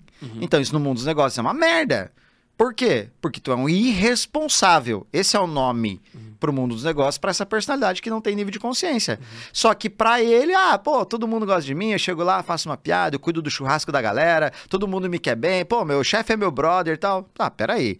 Em nível de relacionamento, tu tá, pode até estar tá mandando quem, mas e resultado então? Então eu descobri que eu sou assim. Beleza, agora o que eu faço então? Pô, lista, trabalha, qual aqui é o 80-20? Qual o resultado que mudar que mu- muda drasticamente a minha vida?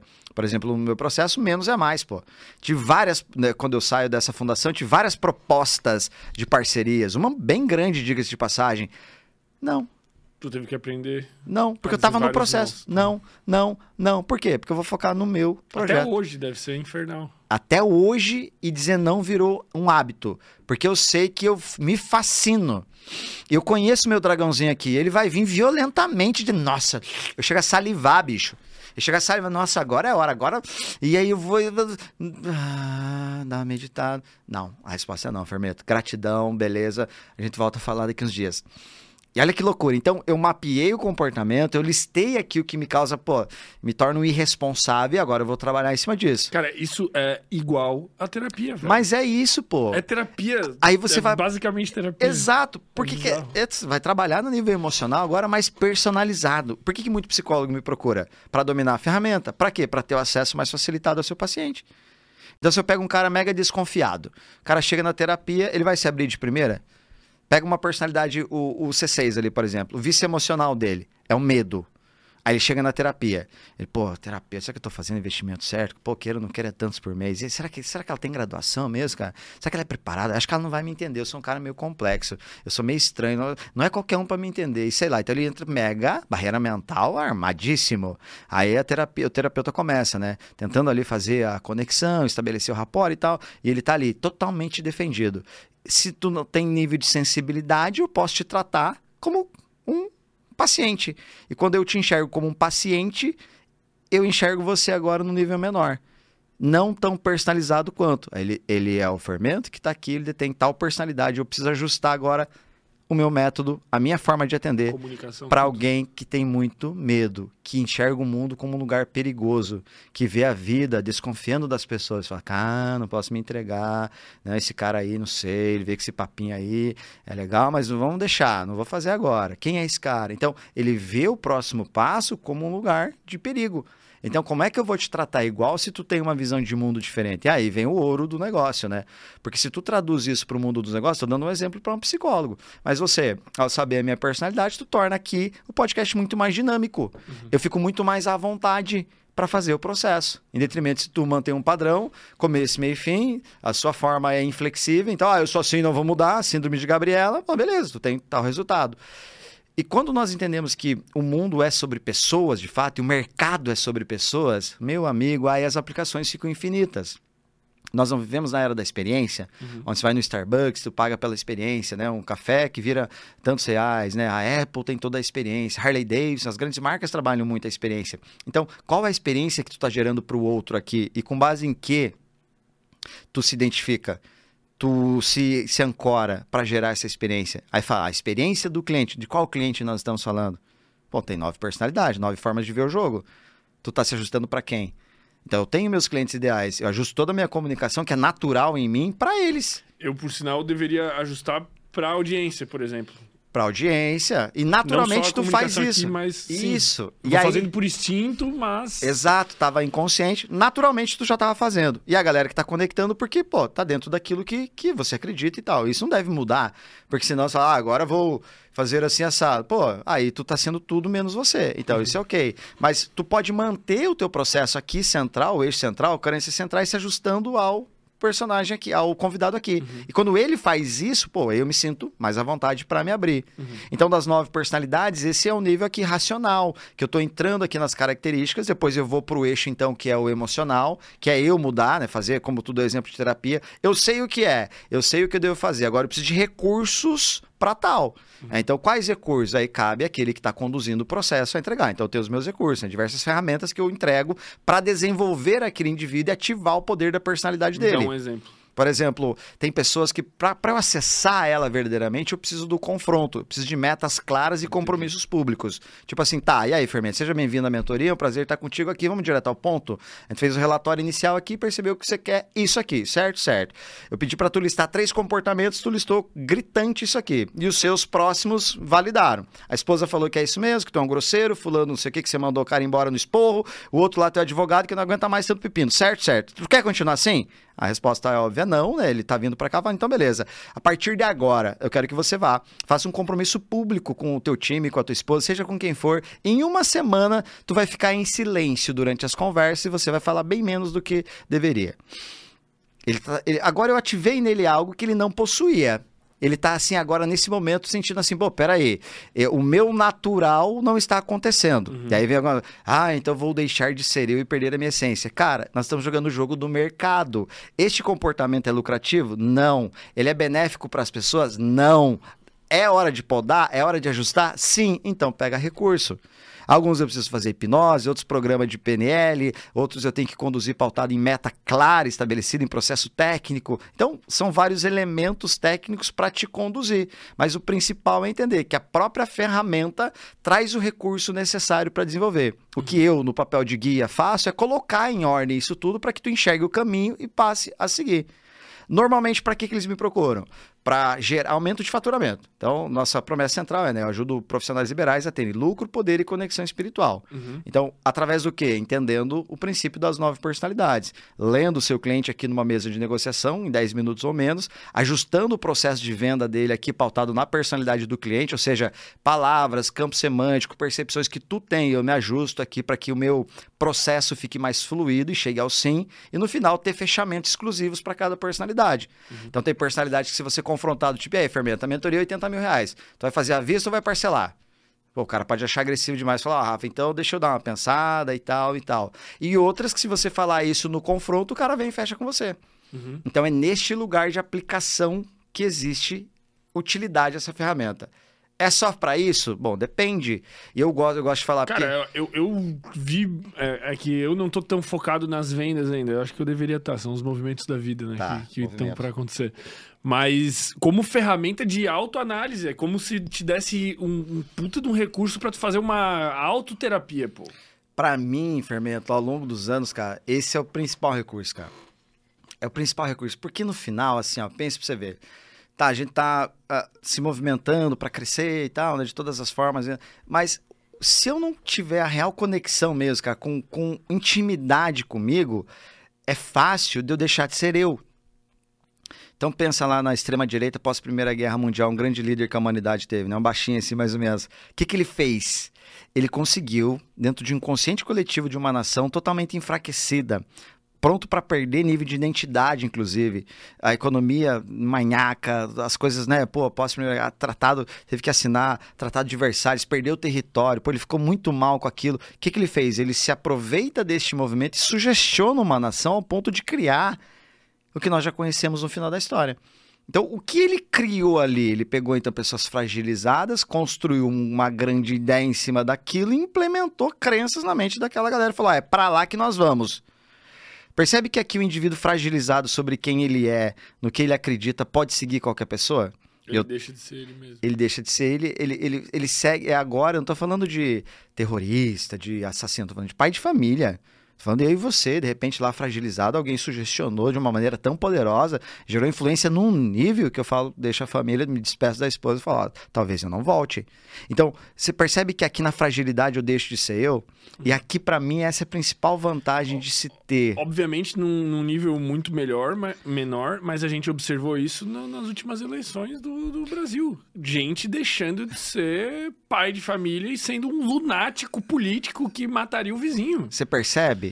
Narrativa, eu caio naquela narrativa. Por exemplo, eu me posicionei politicamente. Uhum. Por que, que eu me posicionei? Porque eu acredito verdadeiramente que era a melhor opção. E se eu não luto pelas minhas convicções, eu estou ensinando o que para minha filha? Agora, há um limite nesse processo. Por quê? Porque é uma narrativa maior. não trocaria que, soco com alguém na Jamais. Rua. Grupo de família, vou entrar naqueles BO. Me irritava pra caramba. Mas aí se eu entro, peraí, eu tô caindo numa narrativa, então beleza, tá tudo bem. Doía para um caramba, mas eu não entrava, pô. Por quê? Porque antes de ser meu irmão, minha irmã, antes de ser é, esquerda ou direita, é meu irmão ou minha irmã. Então, peraí, se isso aqui ficou maior então que um laço de sangue, caramba, entraram violentamente na minha mente, hein? Esse nível de propriedade, de tu acessar algo maior em ti, de ter intimidade com você, faz com que você, em gatilhos que startariam antes, não sejam startados agora. Então, meu nível de gula, por exemplo, ó, é, poderia. Tem um controle inibitório maior. Eu conheço o meu inimigo. Lembra Sun Tzu, Arte da Guerra lá? Ele falava, né? Se tu conhece o teu exército, é, os seus soldados, conhece o, o, o, general inimigo, o exército inimigo e o teu território, ou seja, a cada 10 você vai ganhar 10. Agora, quando eu não tenho este conhecimento, né? E aí vem frases que viram clichês e, pô, perdem sentido, porque as palavras se desgastam ao longo, longo do tempo. Por exemplo, princípio socrático, conhece a ti mesmo. Está uhum. lá no templo de Apolos, no frontispício de Delfos, onde lá a humanidade, o povo grego ia para quê? Para se conectar com visões futuras que as pitonisas, ao sentirem né, o cheiro ali do, é, do, do gás que saía do centro da Terra, então tinham visões. Bom, beleza. Tinha visão de um futuro, mas lá no início estava escrito: conhece a ti mesmo. Ou seja, eu vou fazer o que com essa informação de futuro aqui? Se eu não sei exatamente quem eu sou? Se eu, não, se eu não tenho grau de intimidade comigo, de um processo um pouco mais conectado com a minha verdade. E aí entra um ponto que vale a pena a gente pensar, né? No que realmente você acredita e quem é você por trás das máscaras que tu bota.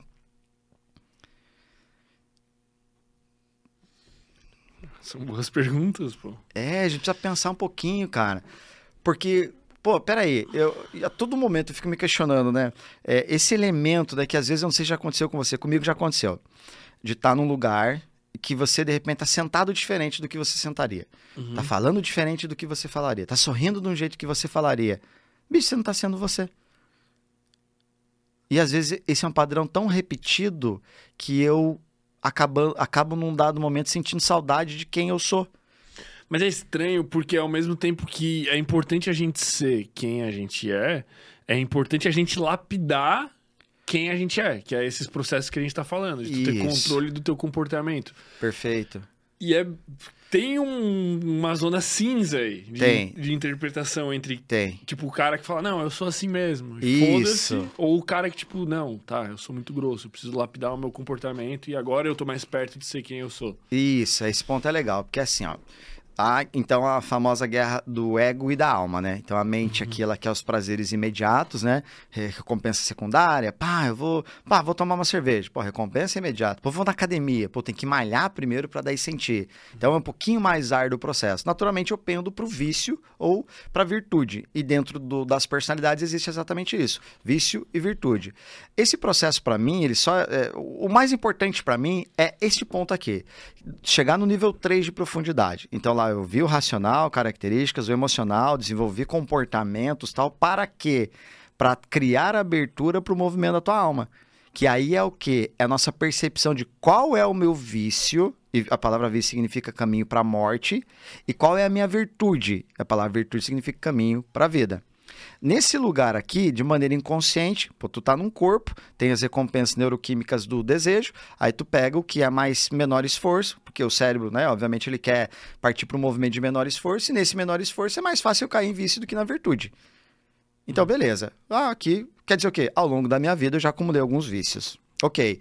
Quando eu paro para olhar para o vício da minha personalidade, então eu começo a entender que dentro dela, assim como tem o lado sombra e o guiano lá e luz, agora eu vou olhar para vício e virtude aqui dentro da ferramenta. E vou passar a compreender o quê? Como eu desenvolvo, eu já desenvolvi comportamento, certo? Uhum. Então a nível aqui prático, pô, tô melhor, já não respondo de grosseria, fico mais em silêncio. Ok. Para quê? Para baixar o nível mecanizado da mente que mente e o tempo todo fica com narrativas e blá blá blá, tchu, tchu, tchu, ok, para baixar um pouquinho essa frequência mental e dar espaço agora para o sentir. Dar espaço agora para desenvolvimento e conexão com algo maior. E aí vem essa questão: o que, que é esse algo maior então? Vamos pegar a narrativa é cristã de novo. Bom, se Deus, se Deus habita em mim e habita em ti, eu, ao olhar nos seus olhos, deveria, em tese, enxergar. Amém a Deus. A Deus então por que, que eu não enxergo? Porque eu olho a casca, a forma e não a essência. Então, se um médico rotula o paciente como paciente, ele já não enxergou o ser humano. E nós acostumamos a olhar a casca. Olha, olha a luta que essa galera tem, o brasileiro, né? acho que é o segundo em cirurgia plástica, sei lá. Olha a luta que essa galera tem em prol da forma. É importante? Claro, é saúde, pô. Ela te mantém. O veículo, corpo, ele se mantém em dia. Incrível. Mas é só isso? É só sobre ele? Não. O que mais nós temos? Eu tenho o meu coração, que dá conta das emoções, tenho a mente, que é o meu cognitivo, que é mais inteligente, intelecto. E aquilo que te mantém vivo, que é essa energia, tu já se aproximou dela? Nossa, que viagem, Rafa, entrar nesse. Como assim me conectar? Pô, ela existe ou não existe? Em tese, né? Pode sim, pode ser que não. Pode sim, pode não. Você já, já experimentou então é aqui que vem essa proximidade, a intimidade. Às vezes nós vamos sentir saudade de nós, cara. Às vezes você, pô, cadê, aqui, cadê, aquela, cadê aquele poder? Cadê aquela força? Por que, que na nossa verdade nós ficamos tão firmes e convictos? Né? Eu me conectar com a minha verdade, eu me conectar com o que eu vim fazer aqui, acreditar que há algo maior, como tu falou, me mantém mais poderoso aqui. Eu prefiro acreditar que há um movimento da alma. Eu prefiro acreditar que no final o que a gente faz aqui é espiritual. E quando eu olho para a virtude que me conecta então com a alma, que me dá uma, uma conexão maior no sentido de, pô, eu tô entendendo um jogo agora num lado mais sutil, eu tô entendendo agora as pessoas de um jeito diferente, eu tô é, fazendo coisas que antes eu não fazia, pô, eu tô percebendo que este movimento não é sobre mim que também é sobre o outro. Mas, mas, tu entende que pode não ser nada disso. Pode não ser nada disso, pô. Pode ser uma grande viagem da minha cabeça ou de qualquer outro que segue essa linha. Né? Lembra, nós precisamos acreditar em algo. É, isso para mim é uma convicção. Tipo, eu não abro mão. Por quê? Porque todo dia à frente dos meus olhos isso acontece. E isso, querendo ou não, é útil porque faz tu ter um comportamento que tá sendo, tu tá tendo uma experiência de vida com o menos sofrimento possível. Tu vive bem. Exato. Pautado nessas, nessas verdades. É, porque viver bem, né? O que é viver bem? Para mim, cara, é conectado e ter paz, bicho.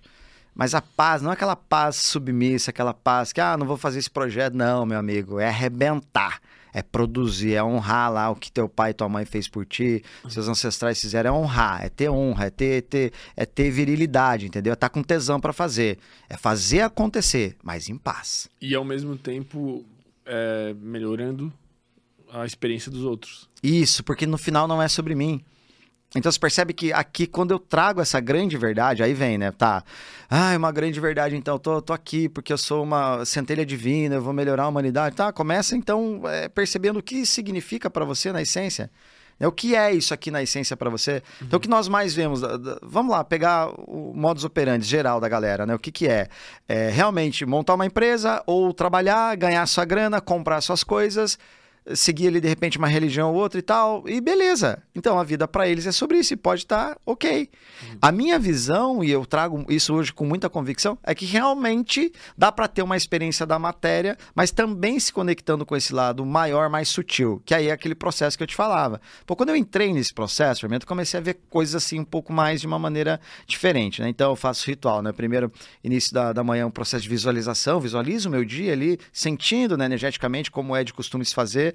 Depois eu vou para uma meditação, né, ativar aqui esse processo, silenciar aqui a minha mente. Aí eu ativo o meu corpo, né, que são os centros de inteligência que nós temos, é o mental, o emocional e o instintivo. Eu ativo o meu corpo, uma pedalada, uma caminhada que seja, ativo ali, beleza. No final do dia, ativo aqui, gratidão. Pô, agradeço, tenho gratidão, sinto gratidão pelo que rolou e por aquilo que está por rolar, que o grande segredo também está aí. Pô, beleza. E finalizo ali meu dia. Ok. Seguir essas etapas aqui. Eu crio um. Todos os dias. Um ritual. Não, não é todo dia, não. É um ritual. Às vezes eu não medito, às às vezes não, não, tempo, não é. Mas dia... tu faz bastante. Eu tenho, faço bastante. É uma, eu quando não faço eu sinto falta. Tipo ali, pô, dá um tempinho que eu vou no banheiro. Dá uma meditadinha ali, pô. Opa, calma, baixa essa água do aquário aqui, ó, aqui da água turva. Volta aqui, opa, tô centrado, tô aqui. A gente vai seguir. Quando eu faço isso, entendo que aqui está a vida prática, então, de um processo. Né? Ela está acontecendo. Tudo para que no final eu consiga me conectar. Ah, esse, é, esse é o ponto assim central para mim. Eu consiga me conectar então com um processo que é muito maior do que a minha própria existência, que é mais sutil, que é esse campo que nos permeia aqui. Uhum. Eu comecei a fazer esse processo e tal, chegou num dado momento, eu comecei a meditar e chorar. Mas que loucura, velho. Eu tô chorando de uma meditação. Eu era aquele cara que criticava essa merda, agora eu tô chorando. Eu, eu chorava, cara. E tu se olha de fora, né? Dissociando. Tipo, o cara tá sentado em casa e chorando, velho. Exato. De olho fechado de eu, manhã ainda. Isso, trancava a porta, home office, né? Trancava a porta pra minha esposa não entrar. Imagina a cena. Eu lá no escuro chorando. Pô, o cara vai se matar, né? Aí passar aí, vou. Nesse dia, eu saio de casa e quando eu tô saindo de casa, eu sinto, né? A gente sente, né? Esse é o campo morfogenético. Sente ter alguém, né? Ah, olhei, tinha um cara, assim, andando até rapidamente, assim, na minha direção. Me assustei, pô, Floripa super seguro em tese, né? mas me preocupei. Eu vou me aproximando do semáforo ali, aí ele, ô amigo, tudo bem? Desculpa, cara, tá te chamando e tal. Olhei para ele, aí ele falou assim, cara, é, o seguinte, ele com roupa suja assim de pintor, né? Cara, é o seguinte, bicho. Disse, cara, tu, desculpa te abordar aqui, mas é sete horas da manhã. Só que eu, ontem eu cheguei em casa, cara, tem uma filhinha de dois anos. E aí minha esposa foi fazer o mamar dela e falou assim: ó, é o último, é o último mamar que dá desse leite. E, pô, fiquei super agoniado, mas eu fiquei mais tranquilo porque hoje pela manhã, que é segunda-feira, o meu patrão ia me pagar. Só que eu fui lá, cara, ele não me pagou, bicho. E eu tô desesperado, eu preciso de algum dinheiro. Eu pensei, cara, pode ser uma história qualquer, o cara pode ser um picado, pode ser o que for e tal, beleza. Mas eu senti, cara, esse cara tá falando a verdade. Aí eu falei, putz, cara, mas eu tô sem carteira, tô sem dar uma caminhada e tal. Aí ele falou, na hora que ele fala, ele meio que, tipo, ah, ok e tal, porque o cara tava com vergonha, nitidamente com vergonha de estar pedindo. Eu falei, mas ô, qual que é seu Pix? Aí quando eu falei seu Pix, cara, aí ele começou a chorar. E eu comecei a chorar. E aí eu abracei ele, e ele me abraçou. Aí eu tive a certeza, cara, eu tô ficando louco. Cara, eu falei, cara, que loucura isso aqui, eu tô ficando louco, tá? Imagina você passa lá, eu tô abraçado, o que é isso aí, o cara tá roubando o Rafa.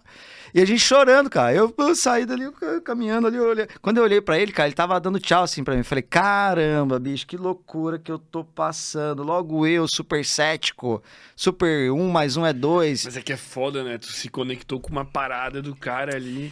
Não, Imagina, muito cara, maior cara que eu. filha- É, exato, muito maior que eu. Aí de- daí vai, faço a minha caminhada, beleza. Pensei, tô ficando louco, volto. A minha esposa tá ali no almoço e tal, vou contar pra ela, choro de novo. Falei, cara, não. Aí o cético veio, não, tu precisa de um acompanhamento, cara. Então eu entrei nesse nível que eu pisei bastante, né, no, no assim, desse processo espiritual, e eu me questionei, falei, cara, eu vou pra terapia, bicho. Aí comecei a entrar. E o que que eu vi? Olha que loucura. Quando eu tava muito lá no espiritual, pô, minha empresa não tava andando do jeito que eu queria. Sabe? Assim, eu falei assim, opa, o caixa aqui baixando e eu tendo que remanejar e tal. Em detrimento, quando eu tava lá ganhando muita grana, eu não tava me sentindo bem. Eu falei, mas porra, que merda então essa vida. Se eu ganho grana, eu tô fudido com a alma. Se eu tô lá na alma, eu tô fudido em grana. Será que dá pra ter um equilíbrio nisso? Eu comecei a sentir. Falei, tá, peraí. Aí na terapia e tal, aquele processo, eu comecei a unir, então, forças pra conectar isso, cara. Assim, de olhar e falar, não, é possível encontrar um caminho no meio desse processo aqui. Dá pra ter o teu ritual, se conectar, mas olhar também pro, pra energia do dinheiro. né? Se conectar com isso aqui Equilíbrio. esse equilíbrio, mas nesta busca frequente por ambas as energias. Então, aqui, beleza. Para mim são energias. Então, tá, eu bebo desse aqui e eu bebo desse aqui. Eu me mantenho aqui.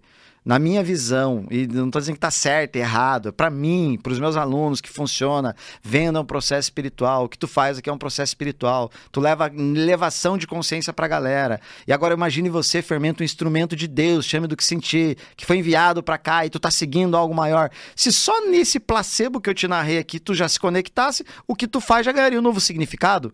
E nós nos movemos por significado, e nesse significado maior talvez seria mais força pra gritar, pra impulsionar, pra falar. Então é nesse lugar que a maioria das pessoas não estão conectadas com o quê? Com a sua verdade. Porque o dentista olha a profissão dele e fala: "Ah, é arrancar dente". Porra, meu amigo. Aí vem um lá do, do marketing e fala: Não, você não. Você ajuda as pessoas a terem um sorriso melhor. Porra, bicho. Ninguém aguenta mais isso. E daí do outro lado tem o ninfo da floresta lá que só toma ayahuasca e Salto da montanha, no medita- espiritual e tal e não tem dinheiro pra comprar uma manga. É isso. Então, é, é exatamente essa visão, cara, que eu falei, não, não é possível, cara. Alguém tem que levantar essa bandeira. Mas olha a confusão na minha mente, né, cara? Eu venho no mundo dos negócios, experimento esse processo aqui, eu com recursos para trazer isso para mim e para o meu público, comecei então a, a colocar muito do que sou eu. Nós entregamos o, nível que temos, não é isso? O que nós somos, beleza. Comecei a entregar esse processo assim e o processo começou a ganhar corpo. É, e eu vi que eu ficava muito num lugar de força quando eu entrava nesse processo espiritual. Tipo, cara, venda é um processo espiritual. Tu não me dê. Eu falo assim, né? Por exemplo, o teu corpo, né? Ele é a única parte do teu corpo que não esconde a sua alma são os seus olhos. Então, é, se através. Daí, daí nasce o ditado: os olhos, os olhos são as janelas da alma, não é isso? Então, se através dos seus olhos eu não enxergo a sua verdade, eu não vou ouvir teu, tua porcaria de discurso de vendas. Eu não vou ouvir tua estrutura de workbook de vendas. Isso não interessa no final das contas. E o que vai interessar então? Tu vibrar a ponto de manifestar o elemento crucial para que eu me relacione com você, que é a Verdade. verdade, pô. Então, cadê a verdade? O que, que é a verdade? O que, que é a verdade? Então, se ela vibra em mim de um lugar em que eu tenho convicção, eu tô próximo da minha verdade. Então, nesse relativismo do que é e do que não é, pô, eu preciso me apegar em algo, cara. Eu preferi me apegar para aquilo que constrói força em mim, constrói uma narrativa do processo. Mas não é sobre mim, é sobre como isso pode mudar a tua percepção ou a do outro em cima da que tu acredita e ganhar força.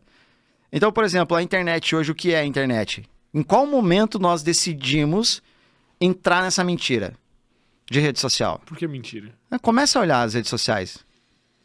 Qual percentual daquilo que tu vê realmente é como é. Vamos imaginar que isso então seja verdade. Tá, acho que menos de 1%. Muito menos. Eu já postei foto que não era aquilo.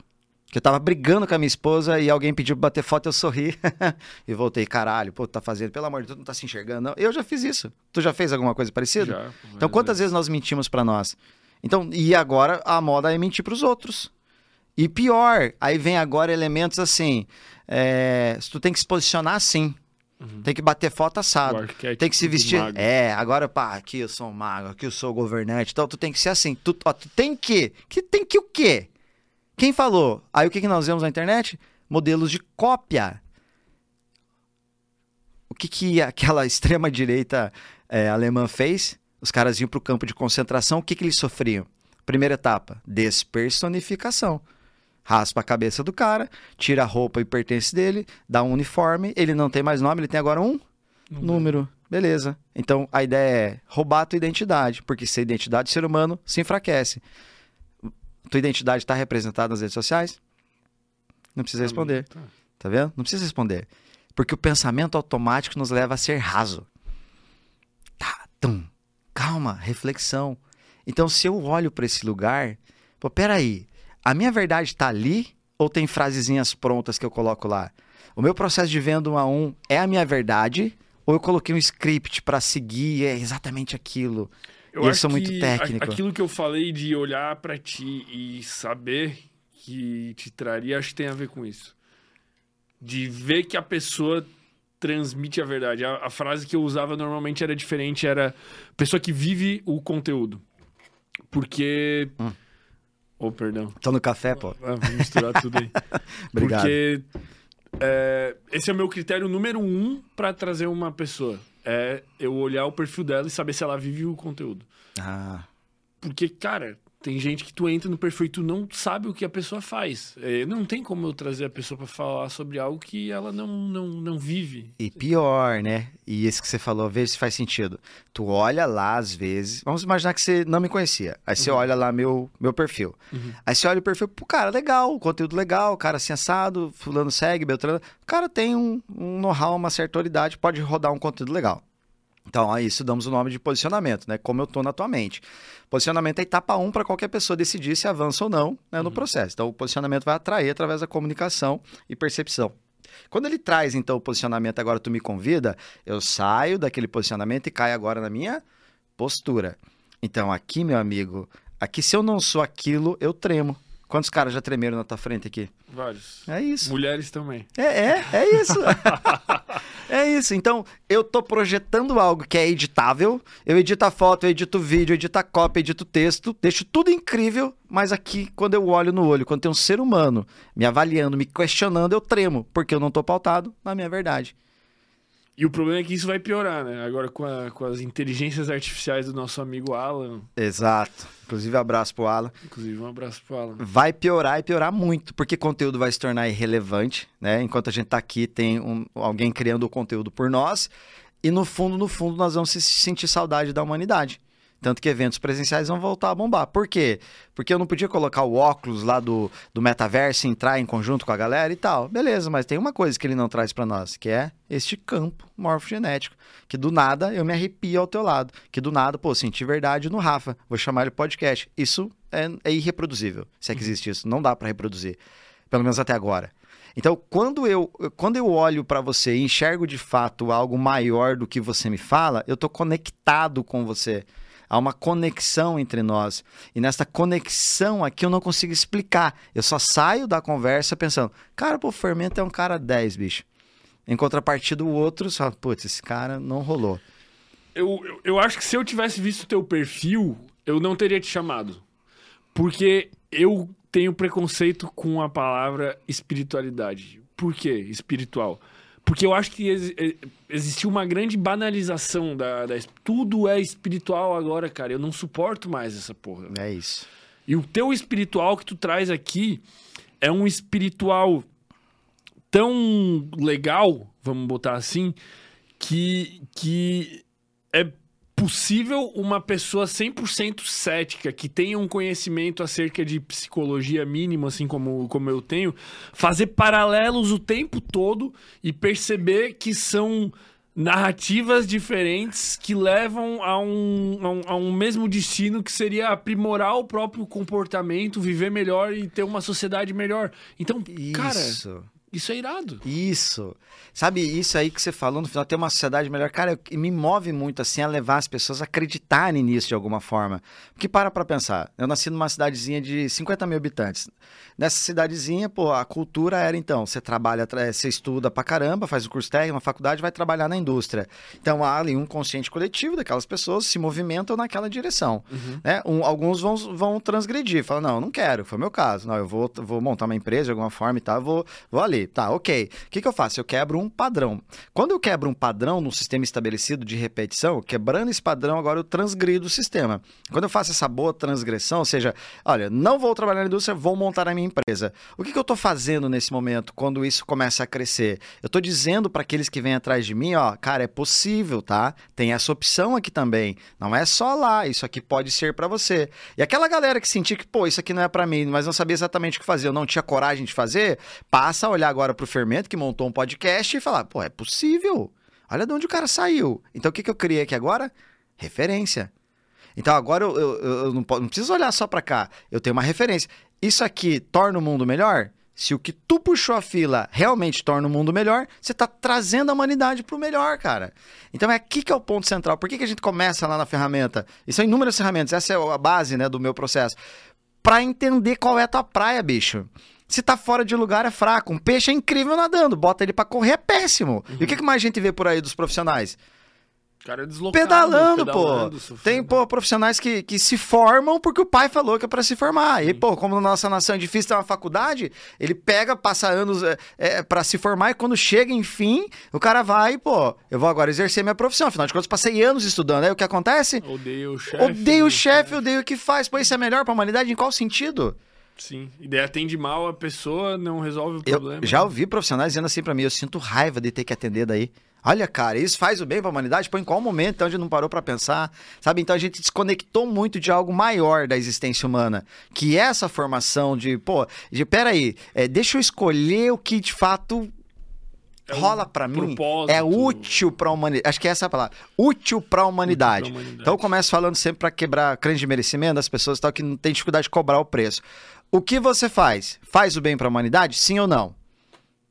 Aí que ela fala normalmente. Sim. Aí eu falo, por quê? Em base à sua resposta. Tá. Daí, sei lá, o médico fala, ah, eu curo doenças. Isso. Aí eu falo, tá. Se todo mundo repetir o que tu faz, o mundo fica melhor? Provavelmente sim. Beleza? Então tá. Você merece vender bastante ou não? Sim. Por quê? Você tá olhando agora pro teu caixa ou porque você vai fazer o bem pra humanidade? Pra humanidade. Então tá vendo que agora ficou mais amplo? E no sentido mais amplo eu ganho força. Aí eu começo a entender minha praia. Mas isso é de sentir.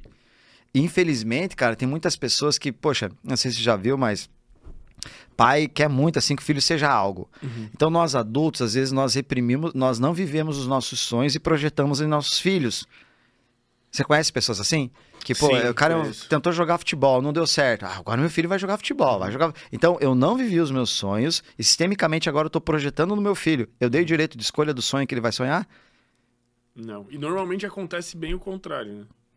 O filho, em algum momento, larga a faculdade. Teve uma história do cara que o pai queria que fosse advogado, tal. O cara foi se formar direito, ok? Se formou, entregou o diploma pro pai. É. Morreu. Aí é- E morreu. Ai, morreu? Você acredita? Olha só que loucura. Caralho. Então, sistemicamente, assim, eu vou servir você porque é assim, ó, Fermento. Por que, que a maioria das pessoas vive, então? Vamos lá. Esse tema é. Mas a gente tem que entrar. Por que que a maioria das pessoas tem uma capacidade de ganhar até 10 vezes mais do que ganha e não conseguem ganhar? Tipo assim, se você perguntar pra pessoa o que, que você precisa fazer, ela tem na ponta da língua, mas de repente não consegue avançar. Tem algumas visões sobre isso, eu vou trazer a, a- a mais. Isso tu fala pra profissionais liberais. assim, vamos imaginar profissionais que é liberais. que tem uma possibilidade de escalar. Isso, melhor e médico, é, não pro, pro CLT talvez não encaixe tanto, mas também, mas vamos lá. É, médicos, dentistas e tal. Por que, que a maioria entra naquele platô de faturamento e não sai? Vamos botar faturamento de métrica. Acontece às vezes que no processo de crescimento, o meu cognitivo, o intelecto e tal, minha formação me leva até um lugar. Então o padrão é assim: eu vou, eu estudo lá, eu tiro a minha graduação e eu vou pro mercado. Quando eu vou pro mercado, eu olho o que as pessoas fazem. Vamos dizer que eu queira montar um podcast. Aí eu vou lá, olho, pô, como é que é um podcast? Tem uma TV, tem câmera, tem microfone e tal, tal, tal. O que, que eu tô fazendo aqui? Eu estou copiando o que o mercado faz. Uhum. Eu vou e monto meu podcast. E aí eu trago lá a minha forma de tocar aquilo. Isso vai até um lugar. Quantos concorrentes já é, abriram e fecharam? Meu Deus. Então, meu Deus. Deus, porque vai até um lugar.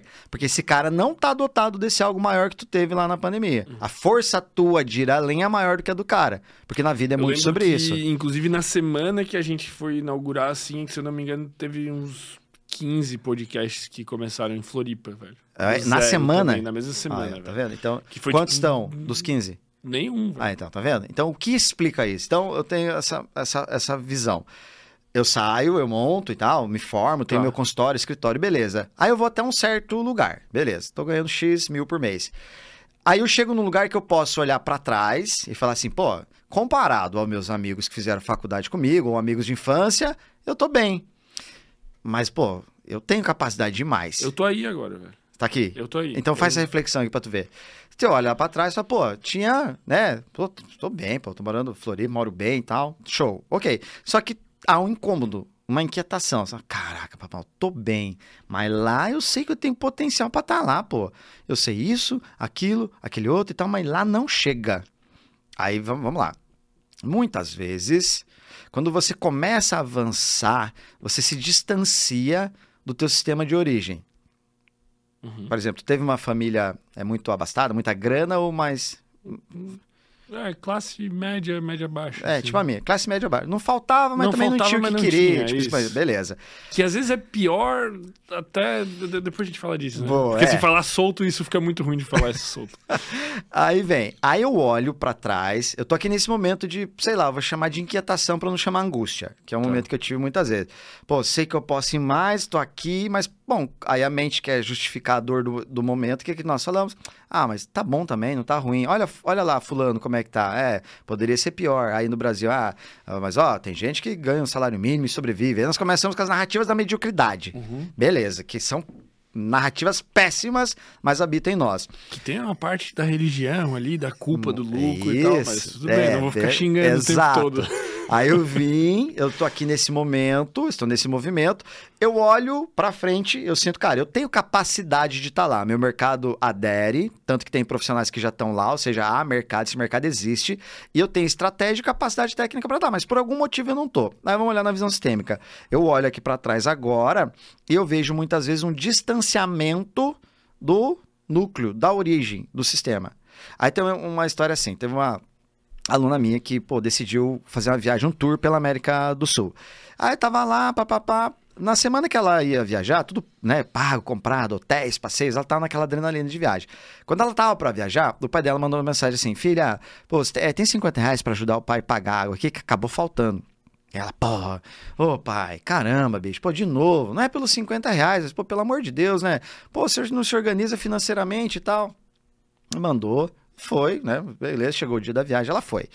Quando ela pisa lá, então, no, no destino dela, ela tá fazendo check-in, pô, chegou lá o cara para levar as malas e tal, chegou no quarto, aquele né, tecido de não sei, o, o lençol sei quantos mil fios, o, o, um pé direito altíssimo, tudo de vida e tal, e ela relata. Quando ela deitou na cama, assim, para dar aquela relaxada básica, assim, qual a imagem que vem na mente dela naquele exato momento? Pai dela, sem Bom, água. Beleza, e agora? Como é que vai ser a viagem dessa pessoa? Acabou, velho. E é assim que é a nossa viagem de vida, muitas vezes. Tá, mas. Só reflete um pouquinho. Tá. Aí deixa chegar num outro lugar. E isso, isso é um movimento pra gente levar pra vida, cara. A nossa mente tem resposta para tudo. Mas se somos tão bons quanto achamos, por que, que não estamos no lugar então que deveríamos? Por que, que não chegou? Você tem resposta para tudo, já viu? Eu tenho, tu tem, nós temos. Sim. Ah, então por que não tá lá, Rafa? Ah, então. Tá vendo? Isso que a gente tem que parar. Cara, assim, isso me traz para um lugar. Não, reflete sobre. Né, o caminho mais distante, então, que tem é daqui para cá, pô, pro sentir, para essa materialização. E muitas vezes eu tô aqui neste lugar e eu não quero me distanciar daqueles que um dia me deram tudo. Então, a pobreza é uma forma de eu estar próximo a quem eu amo. E a abundância é me afastar de quem eu amo. E se eu não entendo esse movimento, é como, sabe que jogador de futebol que fica com a cinta e fica correndo assim? É Uhum. assim que muitos profissionais estão. Não entendendo o movimento. Que há alguma trava. Pô, tento e não vai. Quando tá na cara do gol, não vai. Pô, o negócio não emplaca, não sei o quê. Muitas vezes tem um movimento ali dizendo, cara, tu, tu tá deixando de ser você. Inclusive, isso é corriqueiramente as pessoas falam, tu tá perdendo a tua essência, como se a essência fosse isso, mas tudo bem. Então, eh, quando eu, quando eu tenho a percepção que eu vou deixar as pessoas que eu amo, quem nós amamos, nós queremos próximo. E às vezes a fidelidade transgeracional vai te conectar à pobreza. Faz sentido. E por mais que você tente, 50 reais vai trazer você pra cá. Pô, a viagem dela acabou ali, como você falou. Ela tentou, ela se esforçou, mas no segundo dia teve que ligar pro pai chorando. E aí o pai do outro lado, onde é que você tá que eu vou te buscar agora? Olha que loucura. Não tinha 50 reais pra pagar água, mas já ia buscar a filha onde fosse no mundo. Você duvida desse pai? Que foda, né? É, esse é o lugar, cara, da gente, assim, compreendendo uma visão mais ampla o movimento da vida. Tu, tu se vê, às vezes, nessa situação, tipo. É que sempre tem um depois. Isso que é o problema. Não sei se é o problema ou se é o lado bom. né? Uhum. Ok. Eu acho o lado bom. Uhum. Sempre tem um depois. O que que tu vê em ti? E pra onde tu tem que olhar e o que que tu tem que fazer? Hoje, pra mim, né, cara, com base principalmente nesse processo assim, eu olho assim, cara, quanto basta? Quanto basta pra tu viver bem, com investimento, com estabilidade financeira? Tu tá num ponto, tipo, ideal de 99% das pessoas. Tipo, que a pessoa, tipo, cara, tá, eu escolho a hora que deu. Escolher a hora que deu. Exatamente isso. Porque eu caí no. Não tinha limite. Vamos mais, mais, mais, gula. E agora eu falo, não, eu sei quanto eu quero por mês, quanto de patrimônio eu quero construir no próximo ano e é pra lá que eu vou. Vou me movimentar nessa direção. A que custo? Porque o dinheiro que eu ganho no final do mês tem que valer exatamente as horas que eu deixo de viver. De estar com a tua filha, com o teu Poxa, filho, exato. esposa, viajando. E, e não é sobre isso, né? para pra pensar, porque a vida profissional ganha um espaço na nossa vida, muitas vezes, em que ela vira o protagonismo da história. E aí o medo da pobreza, o medo que falta, pô, me leva a trabalhar 8 horas, 10 horas, 12 horas, e quanto mais eu ganho, mais eu subo padrão, mais eu ganho, mais eu subo padrão. Pô, como tu falou, sempre tem um próximo passo, cara, mas quem falou? Aí a narrativa do capitalismo. Mas, mas que ao mesmo tempo, se tá alinhado com aquilo que, que a gente falou de tu encontrar esse teu propósito, tu sente prazer fazendo isso. Aí é um ponto legal, porque já viu aquela frase, ah, quando você encontra o propósito, você é, nunca mais precisa precisa trabalhar na trabalhar. vida. É, beleza. É nesse lugar, mas com mais profundidade do entender. Agora dá pra entrar nisso. Tipo, tá, como é aquele momento que você você aqui nitidamente dá pra saber que você curte isso aqui. Então acontece o quê? Você faz o que faz e ainda ganha um dinheiro. Aí o que, que você vai ajustar? Estratégias pra alavancar, pra escalar mais esse negócio aqui. Ótimo. Até quanto, né? Até onde isto vai caber na tua rotina de vida? Aí, ô, de repente começou a crescer. O patrocinador quer, sei lá, três episódios no dia. Cinco. E aí? Então, este é um lugar que nós, ao abrirmos, ao olhar para a vida, talvez seja inteligente a gente pensar, tá, o que eu quero da vida, opa, da vida e não essencialmente do meu profissional, onde o meu profissional me serve. Então eu costumo dizer assim, se você olha pro coração do teu cliente, o dinheiro se aproxima de você, naturalmente. Você tá fazendo o que ama, pô. Ele sentiu verdade, confiou. do- Eu vou patrocinar você, Fernando. Eu vou, eu, legal, conectei. Se tu olha pro dinheiro do teu cliente, aí o teu cliente se afasta de você. E nós olhamos corriqueiramente, naturalmente, fomos doutrinados a olhar pro dinheiro. Daí vem esses transtornos mentais que não dá pra explicar, pô. Cara com milhões na conta e tá mal. O cara. A, a filha, a, a, Global lá, a atriz da Globo lá, que era. Como é que é o nome? O Gabriel deve conhecer o Gabriel mais novinho, pô. Não era a Larissa Manoela, era isso, pô. Ah. Que os pais que administravam a grana e a guria não tinha dinheiro pra comprar um milho na praia. E olha a relação de intimidade, de proximidade. Você tá falando do seu filho e o dinheiro. Que ele fez ainda, por sinal. Exato. O dinheiro tira o vínculo mais próximo que, em tese, nós teríamos que ter um com o outro, que é de pai e filho. Da ancestralidade, da honra, da gratidão. Então, quando nós olhamos para isso, para o quão mecanizado nós estamos, obcecados, essa é palavra, por dinheiro, menos a minha vida faz sentido. Aí vamos lá. É, vamos entrar nessa era aqui para perceber. é, pensa assim comigo. né? Nós estávamos falando aqui da fidelidade transgeracional, entrou esse assunto. Quando você olha para. Vamos pegar os 10 mandamentos lá da Igreja Católica. Tá. Então, beleza. Qual dos mandamentos ali é o único que tem uma promessa? Honrar pai e mãe? Então lá, Por que não promessa? matai, não roubai e tal, beleza. Aí ela tá lá. Honrai seu pai e sua mãe para que tenhais seus dias na terra prolongado. Hum. Olha só, e aí vale um, um- Aí já me arrepia. Pensa assim, ó. Bom, todos os outros, não matar, não roubar, não levantar falso testemunho, pá, pá, pá. E esse, na minha visão, Deus olha e fala, cara, eu vou dar uma caprichada nesse aqui, bicho, porque senão Vou Aí- dar uma recompensa. eu vou dar uma aqui. recompensa aqui pra galera prestar atenção aqui. Então o único tá aqui, beleza. E por que isso é tão importante? Vamos parar pra pensar. Então, o que, que é, é a honra? né? O que, que é ancestralidade? Então, é gratidão e honra quem veio antes. Então, isso na cultura oriental é muito simples. Você vê o discípulo e o mestre, não é isso? Então, ok. Na nossa nação, nós vemos o quê? Filho matando pai e mãe. Uhum. Então, beleza. É, quando eu quebro esse princípio da criação, quando o criador, ele agora, quando a criatura é maior que o criador, ou seja, o filho quer ser maior que o pai, eu quebrei a virtude que é a virtude da gratidão, e eu não tenho acesso à honra. Então, honrar pai e mãe, como se diz, é você olhar para aqueles que te deram o teu bem maior que a tua vida e fazer algo muito útil com ela. Então, entrar nesse, nessa, nesse área é perceber É, é assim. quase que uma responsabilidade, né? É. honrar pai e mãe é tipo uma pressão, tipo, não seja um merda. Honrar. De certa forma Isso. também. Tem dois sentidos. Sim, Tem um sim. duplo sentido. De, tipo, Às vezes as pessoas, mas como honrar se meu pai, pô, ele cometeu um ato tenebroso comigo, me agredia, fazer outras coisas, ter- terrível. E Existe mais do que nós imaginamos. Como que eu vou honrar esse cara se eu odeio ele? Quantas vezes, assim, o empresário, obviamente, ele, ele tem ser humano como nós, pô. Ele tem as dores dele feridas nesse nível. Então, como que eu vou honrar? Perceba que não se fala em amar, fala em honrar. E a honra é o quê? É pegar o que ele te deu, se projetar para aquele futuro que tu quer e ir com todas as forças. Então, por exemplo, você, você é o sonho da tua geração. Seus pais, seus avós, bisavós, todos adorariam estar sentado no teu lugar nesse podcast aqui. Aí tu vai ter medinho de, pedir um patrocínio, medinho de tomar uma atitude mais drástica, medinho de não se movimentar pra vida, por quê? Porque você tá pensando com a mente, pô. A hora que tu imagina e dentro de você, você para, pera aí, meu amigo, tanta honra meu pai teve pra me criar, tanta luta ele teve pra me criar, tantos desafios ele passou pra ter, pra que eu pudesse estar aqui agora. Agora eu vou sentir medinho de fazer o que eu faço? Pô, pelo amor de Deus, cara, que honra é essa? Então a honra, um soldado vai pro campo de batalha honrando o seu país, não é isso? Ele vai honrar com aquilo que ele tem de mais importante, que é o quê? A vida. Então coloca a vida na frente. Aí tu daria a vida pra ter 10 milhões na conta amanhã? Na conta amanhã? É óbvio que não. Então o dinheiro ele tem a sua função, mas a honra, e aí esse lugar é bacana de olhar. A honra é projetar, cocriar algo maior, cara. Ser de fato útil pra todo o processo que antecedeu tu tá aqui. E nessa amplitude maior eu tenho força, caminhando na minha verdade. Mas como é que eu encontro a minha verdade? Aí nós voltamos para aquele eixo. Você percebe que caminha e permeia esse lugar? Uhum. Do campo da matéria e do campo espiritual, da Espiritual. matéria e espiritual. Pô, o meu convite sempre é só reflita sobre isso. Não precisa seguir, obviamente, que eu não sou dono da verdade, nem tenho a menor intenção. Erro para um caramba todo santo dia, não é isso. Mas é, pô, reflita, cara.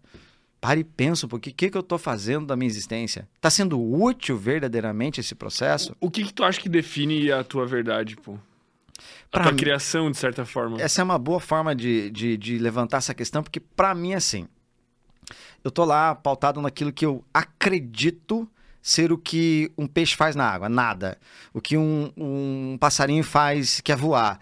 Eu acredito que a minha verdade é conectar com aquilo que tá, beleza, é isso que eu vim fazer e pronto, cara. Eu me aproximei dela, é nesse lugar que eu quero estar, é aqui que eu vou caminhar com toda a minha força, porque é um lugar de força, de paz, onde eu vou seguir independente das barreiras que vierem. E quando eu não tô na minha verdade? Basta atrasar três boletos. Ah, eu desisti, esse negócio tá muito complicado. A verdade te impulsiona para a vida, assim como o papel de um pai na humanidade, no, enquanto filho. Os primeiros sete anos, o que é? O filho nasce, aí a mãe vai cuidar dele para que ele tenha ali um, né, um, um, um acolhimento, né, um processo preparatório. Com sete anos, aí vem o pai. Então a força do pai para te empurrar para o mundo determina o quão longe tu vai.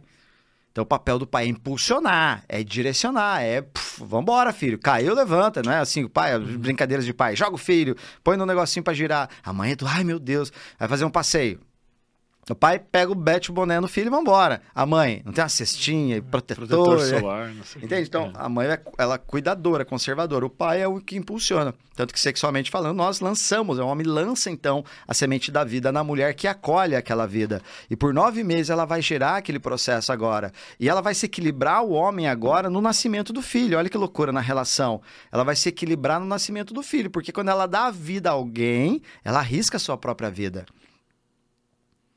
E aí agora estamos em equilíbrio. Por e o- quê? o Quando que o homem processo arriscou a vida dele? o homem é o primeiro a chegar, né? O primeiro no mundo.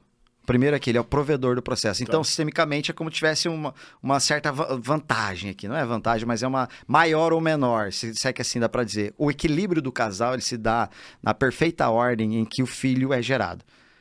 Aí ele se equilibra. O homem vai prover, vai fazer a vida nascer. Ele tem essa capacidade. A mulher vai gerir essa vida, então.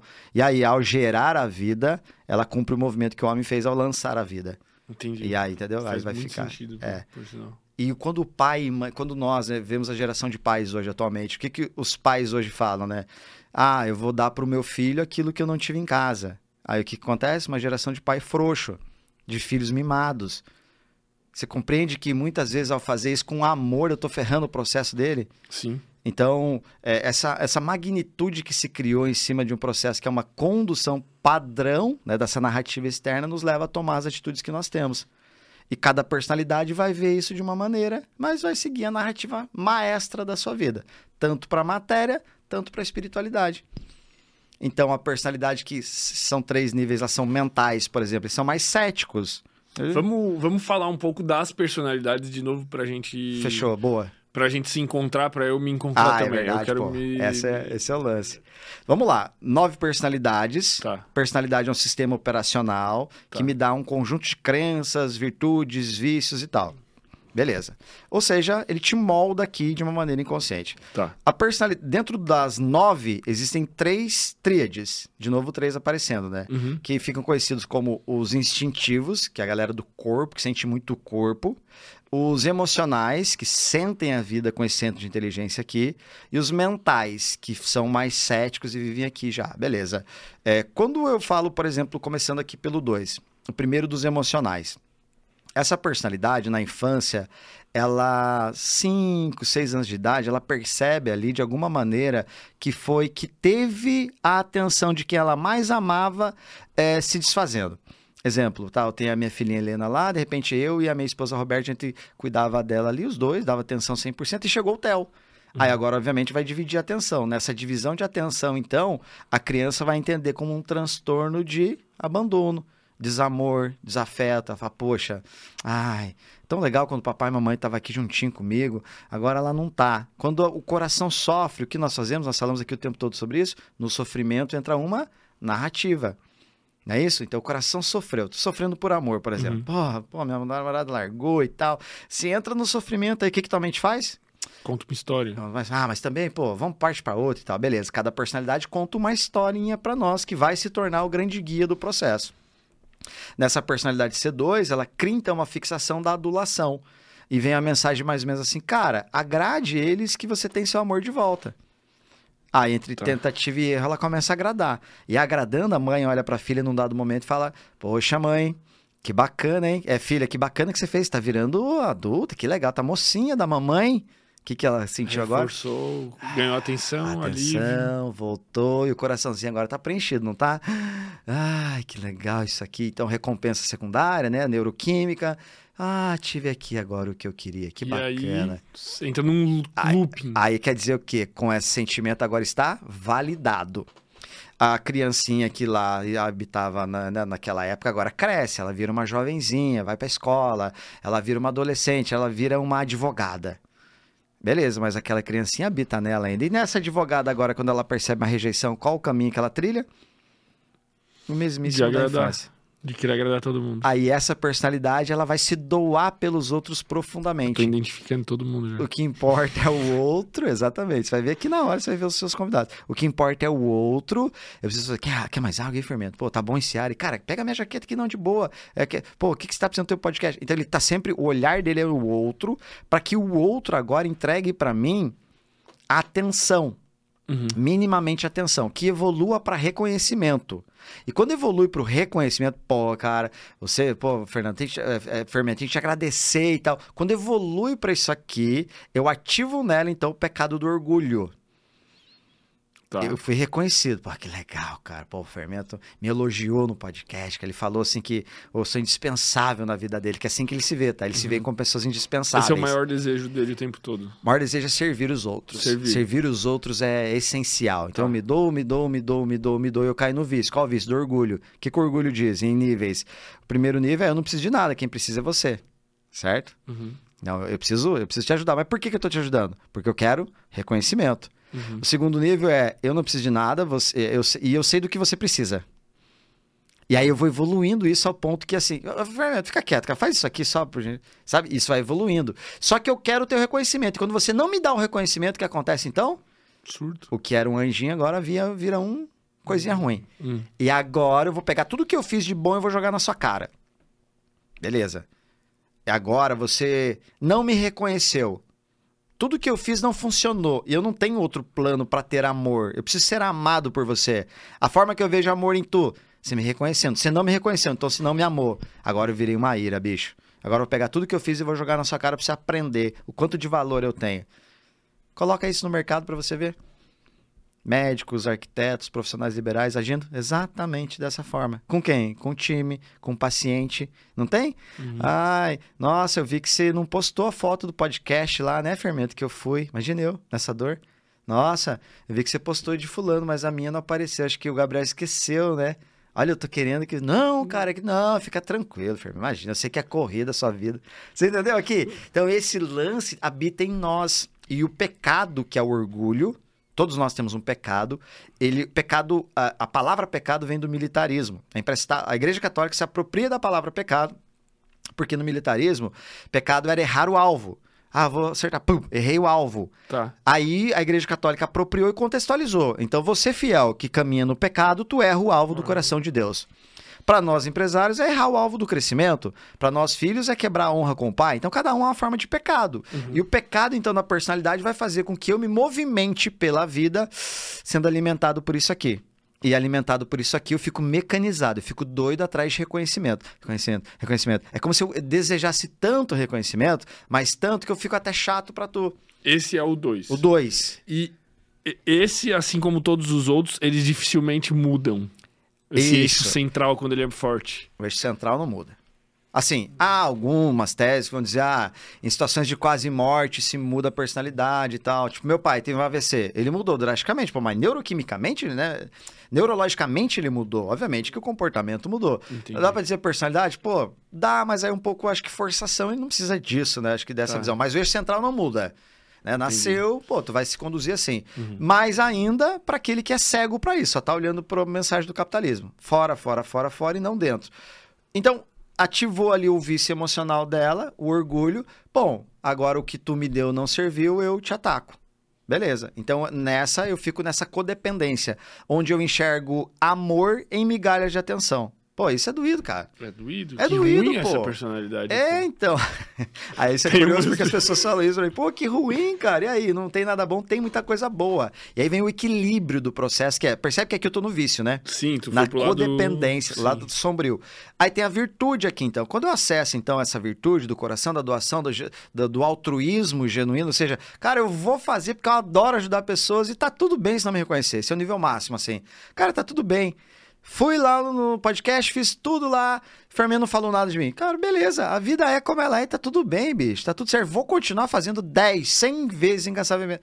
Eu desenvolvi, então, o que é conhecido na ferramenta como nível de consciência.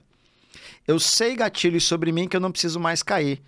Me vem a vontadinha até de deveria falar, ah, não, cara, eu sou muito maior que isso. Eu desenvolvo então para este crescimento, que é nível de consciência. Uhum. Aí a ferramenta cumpre um papel dinâmico, tá? Às vezes uma pessoa que só ouviu isso aqui, se identificou, ela já consegue mudar o comportamento dela só com isso que tu falou já é útil. Já elevou o nível de consciência Já dela. elevou o nível. Putz, elas pensam assim, putz, verdade, cara, eu sou aquele tipo de pessoa que realmente eu fico me doando, me dou, me dou e no fundo eu me ferro. Elas falam assim. Então eu olho tanto fora e esqueço de olhar dentro. Isso no, no, é, no Inferno de Dante, lá na Divina é, Comédia, né, no livro dele, ele vai falar né, que o orgulho, os orgulhosos então passarão a eternidade com os olhos costurados com arame para que eles comecem a olhar dentro em detrimento, em detrimento de olhar tanto fora. Caraca. É, forte.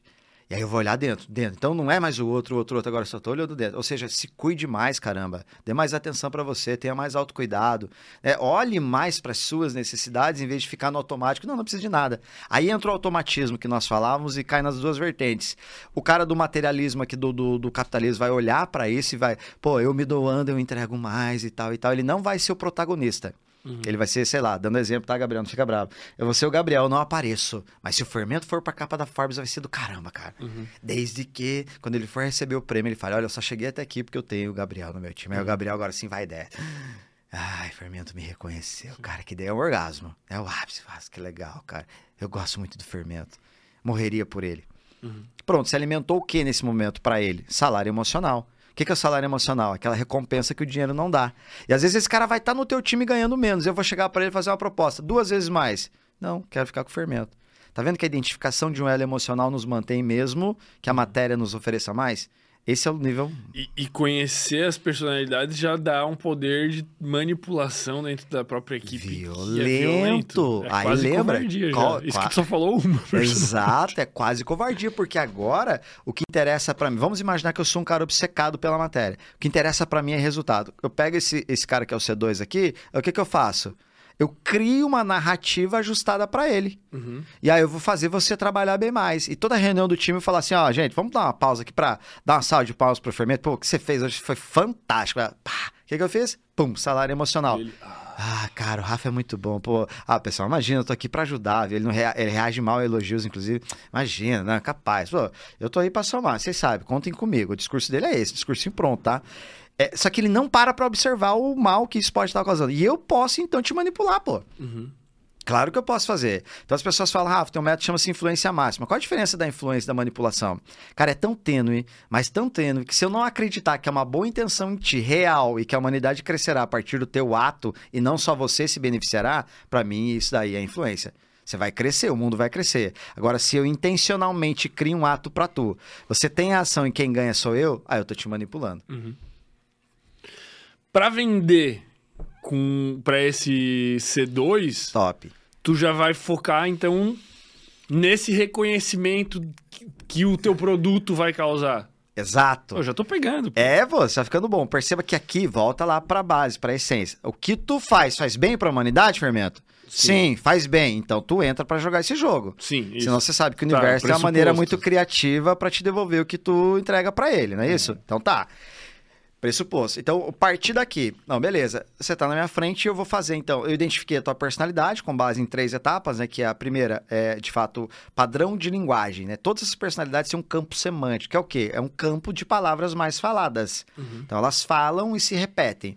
O segundo, crença central, tipo, ajudar os outros é maravilhoso. Não é isso? E o terceiro é ter perguntas inteligentes que você, no meio da conversa ali, com as perguntas ajustadas, você consegue captar a personalidade. Ó, fermento aqui deve estar entre tal e tal. Opa, mapeei um processo. Nunca, pô, ai, de cara eu vou ler aqui. Pode ser que sim, pode ser que não. Como qualquer outra habilidade requer treino. Identifiquei a personalidade dele. Beleza, então eu entro no processo de venda agora sabendo que, bom, se o fermento comprar de mim, ele de fato tem uma transformação X na vida dele. A transformação X é bom pra caramba pra ele, cara. Isso leva ele pra um outro nível de consciência que faz ele ganhar muito mais grana e, pô, ah, vai ser muito bom. Ok. Aí eu entro agora. Se eu vou fazer uma oferta, na hora da oferta, imagina assim: eu fiz lá conexão emocional contigo, fiz as perguntas que eu tinha que fazer. Processo de vendas básico, isso se enquadra em qualquer um. Nós temos o nosso próprio método. Então lá, é, primeiro a conexão emocional, depois é, as perguntas ali de análise, depois um diagnóstico, agora veio o plano infalível, aquele gerador de desejo. Que é o que, basicamente? É, são falas e uma construção da mesma oferta pautado para o teu campo semântico. Do tipo, olha, Fermento, nessa mentoria que você vai ter comigo, você vai conseguir, con- potencia- você vai conseguir potencializar pontos em ti que fazem você servir tão bem as pessoas a ponto de você poder expandir isso para mais pessoas também.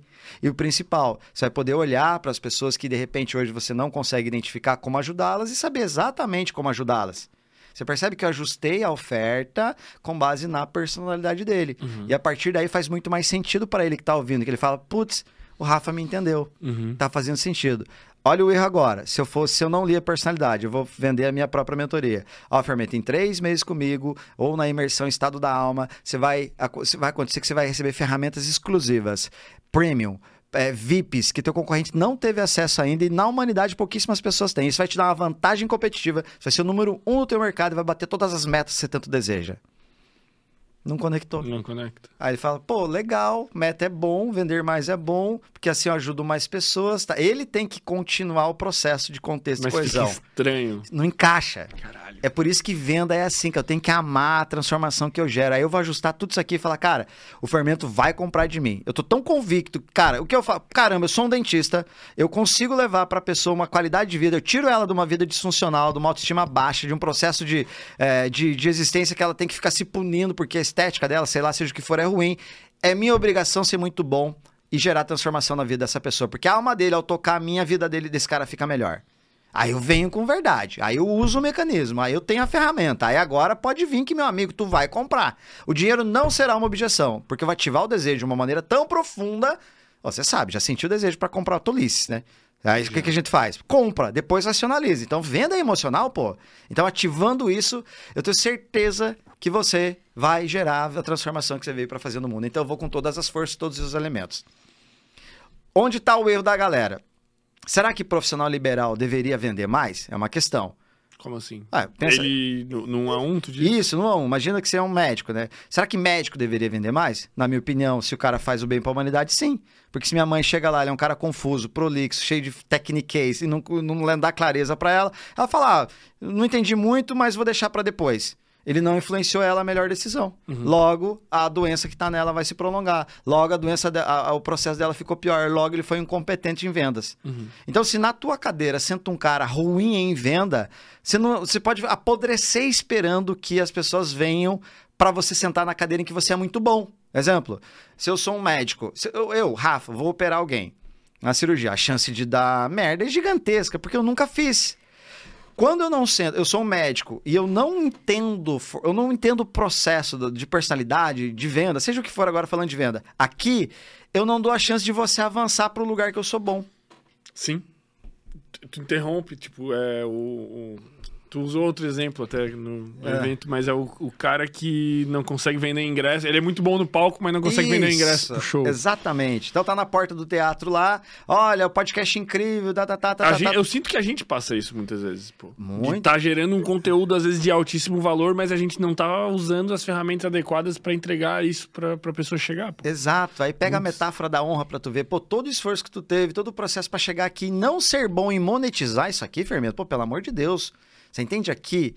Então, o ato, o processo que nos faz alavancar pra vida tá conectado na nossa grande verdade. Tu acredita que o podcast faz bem pra humanidade? Nossa senhora. Então, tá vendo? Nossa senhora, essa é uma bela resposta, pô. Tá dentro de ti. Então agora potencializa pro mundo. O mundo tá esperando, pô. Ele tá esperando. Ah, através de venda isso vai ser mais forte? Pode ser. Ativando esse teu campo maior pra espiritualidade? Pode ser? Pode ser. Encontre a tua praia e jogue, caramba. Porque no final a vida é descobrir onde eu tenho que jogar, ou posso jogar bem, me sinto bem, estou presente, estou forte. Descobriu, luta com todas as forças até o final pra executar. Todas as forças. Bom plano, hein? Porque senão eu fico me distraindo, pô. Mito da caverna total. Olho para as sombras da parede. Pô, tu conhece, obviamente. Então, para contextualizar, né? Então, o mito da caverna. Então, é, tá lá, prisioneiros estão numa caverna e lá na parede é projetado sombras. E naquelas sombras elas se movimentam e ficam trocando de figuras de forma aleatória, e inclusive repetitivas. Eu tô vendo lá aquilo, estou preso, há três prisioneiros, há um grupo de prisioneiros lá, eu estou preso vendo aquelas sombras. As sombras me entretem. Então, aqui, metaforicamente, dá para parar. Pô, a vida te entrete, pô. Dá para fazer podcast, dá para ser mentor, dá pra fazer o que você quiser. A vida nos entrete. E eu tô vendo as sombras e estou entretido. Até que um dia alguém lá se questiona e fala: caramba, deve haver algo maior que isso. Não é possível que a vida seja só isso aqui. Aí ele quebra aquelas correntes, então, e o ato de quebrar a corrente, então, é o despertar. Fala: não, peraí, deixa eu romper as barreiras e limitações que existem para mim, eu vou atrás do meu sonho, pô. Aí é quando você sai de casa, aí é o momento que você decide, então, largar a faculdade, é o momento que você sentiu algo maior. Fala, ah, eu vou atrás disso aqui, nem que isso custe a minha vida.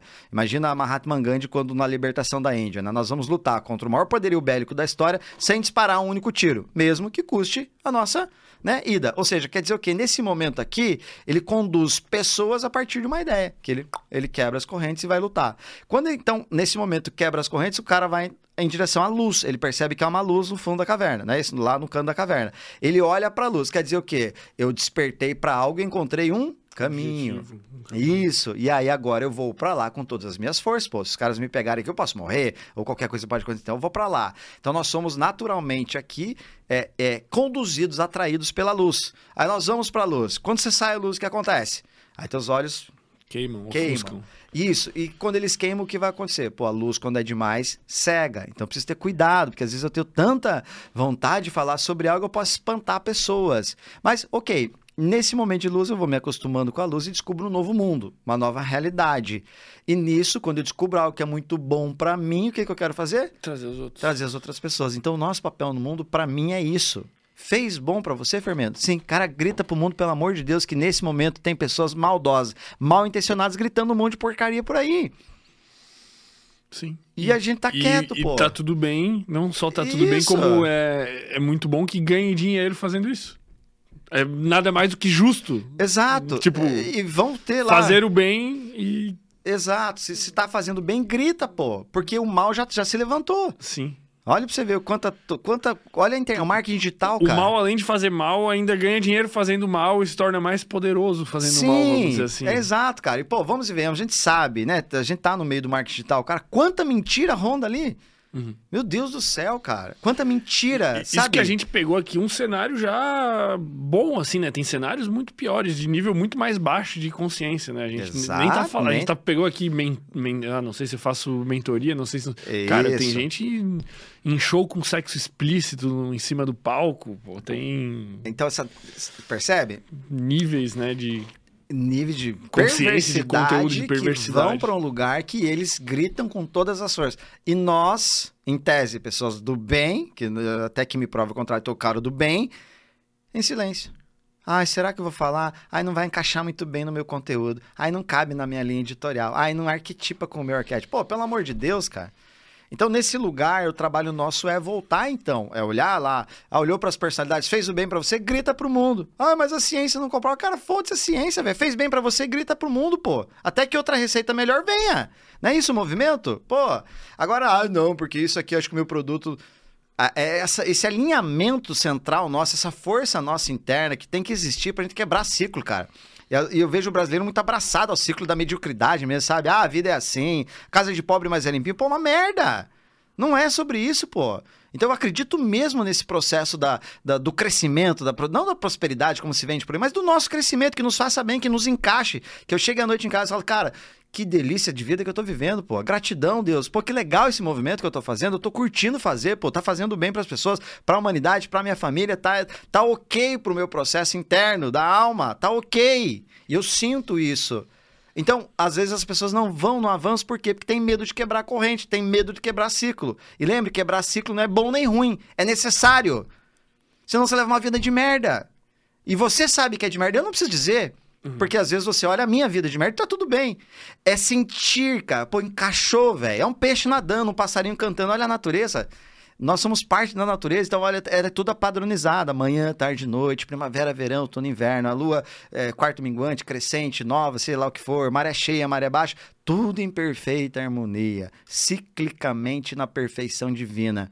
E nós, como dizia Sartre, né? Estamos condenados então a sermos livres. Que a gente pode ser tanta coisa e não é nada. Então tem. é, é, a natureza chama o bicho, o bicho vai, cara. Sim. E aí tu vê, mais uma, mais uma vez, a gente volta àquela questão do propósito, da verdade e tal. O cara é frustrado no emprego.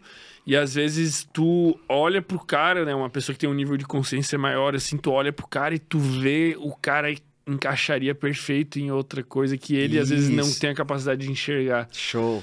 Sabe? Show. Tá fora de lugar, tá no estado da mente. Que mente. A narrativa pegou a mente dele. Ah, aqui, porque médico é, tem status. Tanto, Advogado é doutor. Tanto que eu tenho eu tenho um clube lá e tal, e daí tem uma aula que chama A Lenda Pessoal, que é uma referência ao propósito que o Paulo Coelho chama de lenda pessoal no livro Alquimista. Mas é que uma das formas de tu identificar isso é justamente tu olhar Pra coisas que as pessoas dizem que tu é bom muitas vezes. Sabe? Aquela coisa que tu faz natural e tu nem percebe. E tentar alinhar. Cara, eu no meu caso era na faculdade. Quando eu, organi... quando eu editava um vídeo ou quando eu ia fazer alguma apresentação de alguma coisa, assim, cara, todo mundo, cara, ficou muito bom. E eu nem sentia que eu tava fazendo aquilo. Pra mim era um prazer. Olha. Todo mundo, cara, tu é muito bom, cara, ficou muito bom. E eu, tá, porra, velho, tá, mas tenho que estudar pra prova de cálculo. Olha aí. Cara, Tá vendo? que sentido que faz isso, velho. E nenhum, cara. Mas E daí uma hora eu percebi. Aí tu veio, Aí tu vi. quebrou as correntes e foi pra luz. E hoje tu grita no universo cognitivo, pô, galera, existe um Isso. mundo aqui. Deu um Pronto. trabalho infernal. Doeu pra quebrar essa corrente. Nossa. É isso, né? Mas- Pra transgredir o sistema, pra dizer pai, mãe, não quero, cuidador, não quero, e as sair. pessoas em volta de ti, muitas vezes, tá, tem gente que vai te incentivar, mas a maioria vai Minoria dizer... vai incentivar. Minoria, é Porque um, não tem dois. coragem de fazer o que tu tá fazendo e vai tacar pedra em você. Isso. E vão falar, tipo, cara, não, o que que tu tá fazendo, cara? Exato. Tu vai lar- largar a faculdade, tu vai não sei o quê. Não, pô. porra. Vai se arrepender. É isso. É foda. É foda, porque esse é o movimento padrão. E nós, quando- como temos dificuldade de criar a nossa vida, a gente copia a vida das pessoas. Se você olhar o Instagram, é uma cópia. Entra lá, digita hashtag médico, vai aparecer um monte de médico. Uma cópia. Arquitetos, uma cópia. Não tem ninguém que se destaca. Por quê? Porque todo mundo se ajustou. A cadê a verdade? Que é a tua única unicidade que pode criar o diferencial. Pô, Fermento, tá muito bom nisso, velho. E da forma que você faz, ninguém faz. Pronto, encontrou a tua praia. Aí romantiza o propósito, comece pelo porquê, e nananã, um monte de teoria, um monte de teoria, conhecimento, e vai empilhando conhecimento, conhecimento, faculdade, pós-graduação, livro, um monte de coisa. Tá, beleza, bicho, mas e aí? Né? Então, a, a vida se apresenta pra pessoa e quando ela precisa de coragem, ela quer mais conhecimento. Não é foda. foda, né? ah, é ver- não é verdade? A vida pede coragem. O bicho vai e morre pela. Não é isso? É, vem um, um outro bicho, eu tô na manada, o animal veio. Pô, cara, eu vou morrer, eu vou matar. Beleza, eu tô decidido pelo que eu quero, eu vou lutar pelo meu território. Beleza, a vida se apresenta pro cara. Na nossa cultura que a gente faz, quando ela pede coragem, a gente busca mais conhecimento. Ah, não, não tô pronto ainda. Deixa eu ler, vou ler mais um livro, vou comprar outra mentoria aqui primeiro. Aquela síndrome que nós temos É. de próximo passo acadêmico. Sabe Tinha um que colega lá, assim, lembra, na... no, no processo, né? Nesse processo. É isso, pô. E aí eu fico preso, por quê? Porque enquanto eu estou estudando, eu tenho uma narrativa interna. Uhum. Ah, não. preparando. Quando eu terminar, aí, aí sim eu vou montar minha empresa e tal. É. Ano novo, é, eu vou fazer, não sei o que, não sei o que. Meu amigo, a vida tá te chamando. Cadê o teu processo? Cadê o teu impulso pra vida? Cadê o teu, teu tesão pra vibrar? Fala, cara, essa, esse negócio aqui mesmo, eu vou fazer. Vou fazer. Eu não tô falando da insanidade, nem da loucura. Não, mas é você se conectar com algo maior. Pra mim é o estado da alma. É você se conectar e falar, cara, é isso aqui. Eu não sei o que é, não sei como eu vou fazer, mas eu vou fazer. E no caminho eu vou aprender. E no caminho eu vou aprender. E se não aprender também, eu aprendi também de todas as formas. Então vambora, cara. Aí essas, as pessoas não vibram e não gritam a sua verdade. Por quê? Porque não vai encaixar. Pô, encaixar em quê, meu amigo? Outra máscara. Quem é você por trás das máscaras? Lembra disso? Pô, tira essa merda e fala, ó, é isso aqui. Eu acredito em espiritualidade assim no mundo prático. É o que eu tô falando, eu tô me expondo com isso, pô. Eu acredito em espiritualidade de forma prática, na vida, na matéria. Erro para um caramba. Todo santo dia tô aqui me ferrando. Mas eu não tô medindo palavra. Tem um processo espiritual no meu método de venda. Por quê? Para mim, venda é um processo espiritual. Porque eu acredito que nós damos as mãos acordado na terra, acordado no céu. Eu tenho peso, responsabilidade sobre o teu dinheiro, que é uma energia suada para chegar em mim. Então eu tenho que, no mínimo, honrar isso que tu tá colocando nas minhas mãos. Como? Com a minha energia vital no melhor do meu cognitivo, do meu método, da minha entrega, do meu manual, seja lá o que for. E quando eu entendo isso, eu ganho um lugar de força, que é, Rafa, o que tu faz faz bem pra humanidade? Eu tenho que ter clareza que sim. E alguns vão gaguejar nessa hora. Na primeira, eles falam assim no pensamento automático. O que você faz faz bem pra humanidade? Rapidamente, pensamento automático. Sim. Por quê? É, ah, porque, veja bem, Rafa, é porque a arquitetura, a medicina. Porque o meu cassino online. e tem cara que justifica dizendo que faz bem. ainda, Pode, pô, quantas- Entretenimento, pá, em nome de Deus, se derramou muito sangue, É, né? Então, é, é por isso que eu falo, é o sentir. Se um profissional... Aí essa pergunta é boa, me fizeram. Rafa, é possível sentir num profissional, de fato, que ele tá conectado com a alma dele? Ah, basta olhar nos olhos deles. Porque se os- o, o olho do cara não brilha quando ele vai fazer uma venda pra você, nem ele acredita no que ele faz. Cara, pode apertar a mão dele e dizer obrigado, eu não quero. Qual a maneira educada que o mercado diz pra você que eu não confio em você? Padrão. Ô, Fermento, legal, cara. Eu vou pensar. Pô, que legal, Fermento. Eu vou dar uma olhada por aí. Eu vou te falo amanhã. Ou tá caro. Isso é uma forma educada que o mercado diz, cara, eu não confio em você. Só que como nós somos cheios de dedos, né? Não dá, brasileiros vai dar feedback brasileiro, o que acontece? Mimimi, ação trabalhista, nossa, ele foi um grosseiro comigo. A vida é como ela é. Então, se tu é ruim, eu paro, eu paro, você viu, eh, meus alunos. Cara, tá ruim, tá uma merda, tá fraco. Por quê? Porque na dor há crescimento, não é assim? Sim. Você vai pra academia, você malha, sentiu dor no músculo. Pô, ele tá crescendo. Outro dia você olha, pô, ele tá maior. Ok. O que, que nós evitamos? A dor. Então, é aí nesse lugar que eu vejo todo um processo sendo construído em cima de algo que é muito frágil, cara. Que nós não queremos sentir dor. Meu amigo, a vida vai doer. A primeira coisa que nós fazemos ao entrar nesse plano terrestre é chorar. Qual o recado que é ali? Cara, a vida vai ser dura. Você vai chorar no meio do caminho, mas vai valer a pena no final, porque há uma narrativa aí, beleza. Então, se eu enxergo isso desse movimento de dor, o enfrentamento é necessário. A energia do agressor é necessário para tu romper ciclo e fazer o que no fundo você sabe que tem que fazer, porque a alma sabe onde você, onde ela tem que ir. A nossa alma no final sabe onde vai chegar, onde tem que se movimentar. Basta ver decisões que você não sabe muito bem porque tomou, do tipo, pô, um cara me ofereceu uma parceria para tu, imagina isso. O cara me ofereceu uma parceria, pô, ia dobrar o faturamento, um projeto legal de expansão do podcast, íamos internacionalizar o podcast. E mesmo assim tu sentiu, ah, acho que hum, sei esse negócio aí. Mas se falasse, explica para mim racionalmente, tu não conseguiria. Bom, o movimento da alma. Uhum. Esse processo mais sutil aqui. Então é aqui que muitas vezes eu não consigo, eu olho para as pessoas e vejo, cara, natural que você esteja faturando só isso, bicho. Porque nem você confia em você. Uhum. Nem você consegue dizer pra mim com o teu olhar que, cara, isso é do caramba, isso é minha vida, cara, eu vou com ela até o final. Nem você consegue colocar o teu na rede assim, eu vou pagar, vou investir tanto numa mentoria porque eu confio em mim, vou investir tanto num patrocínio, vou investir, vou fazer o meu aqui, cara, vou dar esse tiro, vou começar aquela máxima, né, que, pô, você avança, você dá um passo e e Deus coloca o chão. Sabe aquele movimento, você tem tanta clareza que você vai e não sabe exatamente como? É, basta ver os grandes líderes da humanidade, pô, eles estudaram um manual de como criar um movimento? Não! O que, que eles fizeram? Fizeram, pô. E tinha tudo. E tinha tudo! Gabaritava o conteúdo É do nosso isso, amigo do Davi, inclusive, Ribas. abraço pro Davi Ribas, é grande parceiro. Gabaritava, nos inspiram até hoje. Mas vem da onde esse movimento? Ah, eu vou ensinar uma técnica de persuasão. Que técnica, meu irmão? Você sente na hora, o cara tá usando técnica com você? Você fala, ih, tá, beleza, tá aqui, legal. Nossa, ah, tá, vou dar uma pensada. Este é o movimento que conecta. A verdade conecta e atrai. Qual é a verdade? Como a verdade é relativa, alguns vão olhar e falar, pô, muito legal o que o fermento tá fazendo. Outros vão olhar e falar, cara, não serve pra nada aquele negócio. E tá tudo bem. Eu, eu tô hoje num momento que. Como é que é? Eu acho que o, o primeiro passo que foi dado foi muito certeiro de começar, Uhum. obviamente. E foi uma direção muito correta. Mas agora, exatamente agora, eu falei isso pra ti até no evento, assim, tá num momento que vai acontecer outra coisa. Outro passo vai ser dado e outro chão vai ter que ser colocado. Legal. Porque... Quando teu olho brilha quando fala? Então esse movimento vem da onde? Continua. É bem nessa linha, tá vendo? Aqui eu já olharia e falo, pô, ele acredita no que tá falando. Então, só que qual que é o problema? É, não, não sei se tem problema, É. né? É, Eu não sei exatamente ainda aonde que é esse passo, Uhum. entendeu? Mas eu sei que... Porque isso aqui, querendo ou não, é uma inspiração, né? É uma parada, tipo, porra, foi uma referência ao Joe Rogan, ao Flow, que trouxe e tal. Cara, e eu, pô, graças a Deus, vou até falar graças a Deus hoje, tô muito, muito católico. Tá.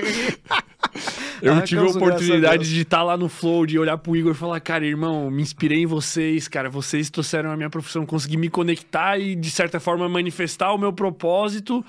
Através do que eu assisti em vocês, eu consegui encontrar o que eu faço na vida hoje, que eu amo. Pô, obrigado. Só que agora tá na hora de acontecer alguma coisa e vai acontecer alguma coisa, velho. Pro ano que vem eu quero. É outro passo. Eu não sei o que vai acontecer, mas vai acontecer. Mas tu sente o que é.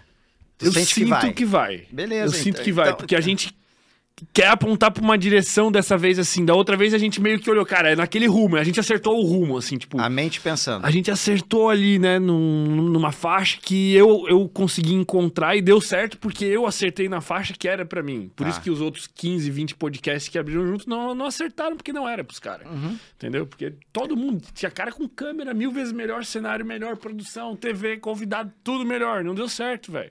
Não era eu.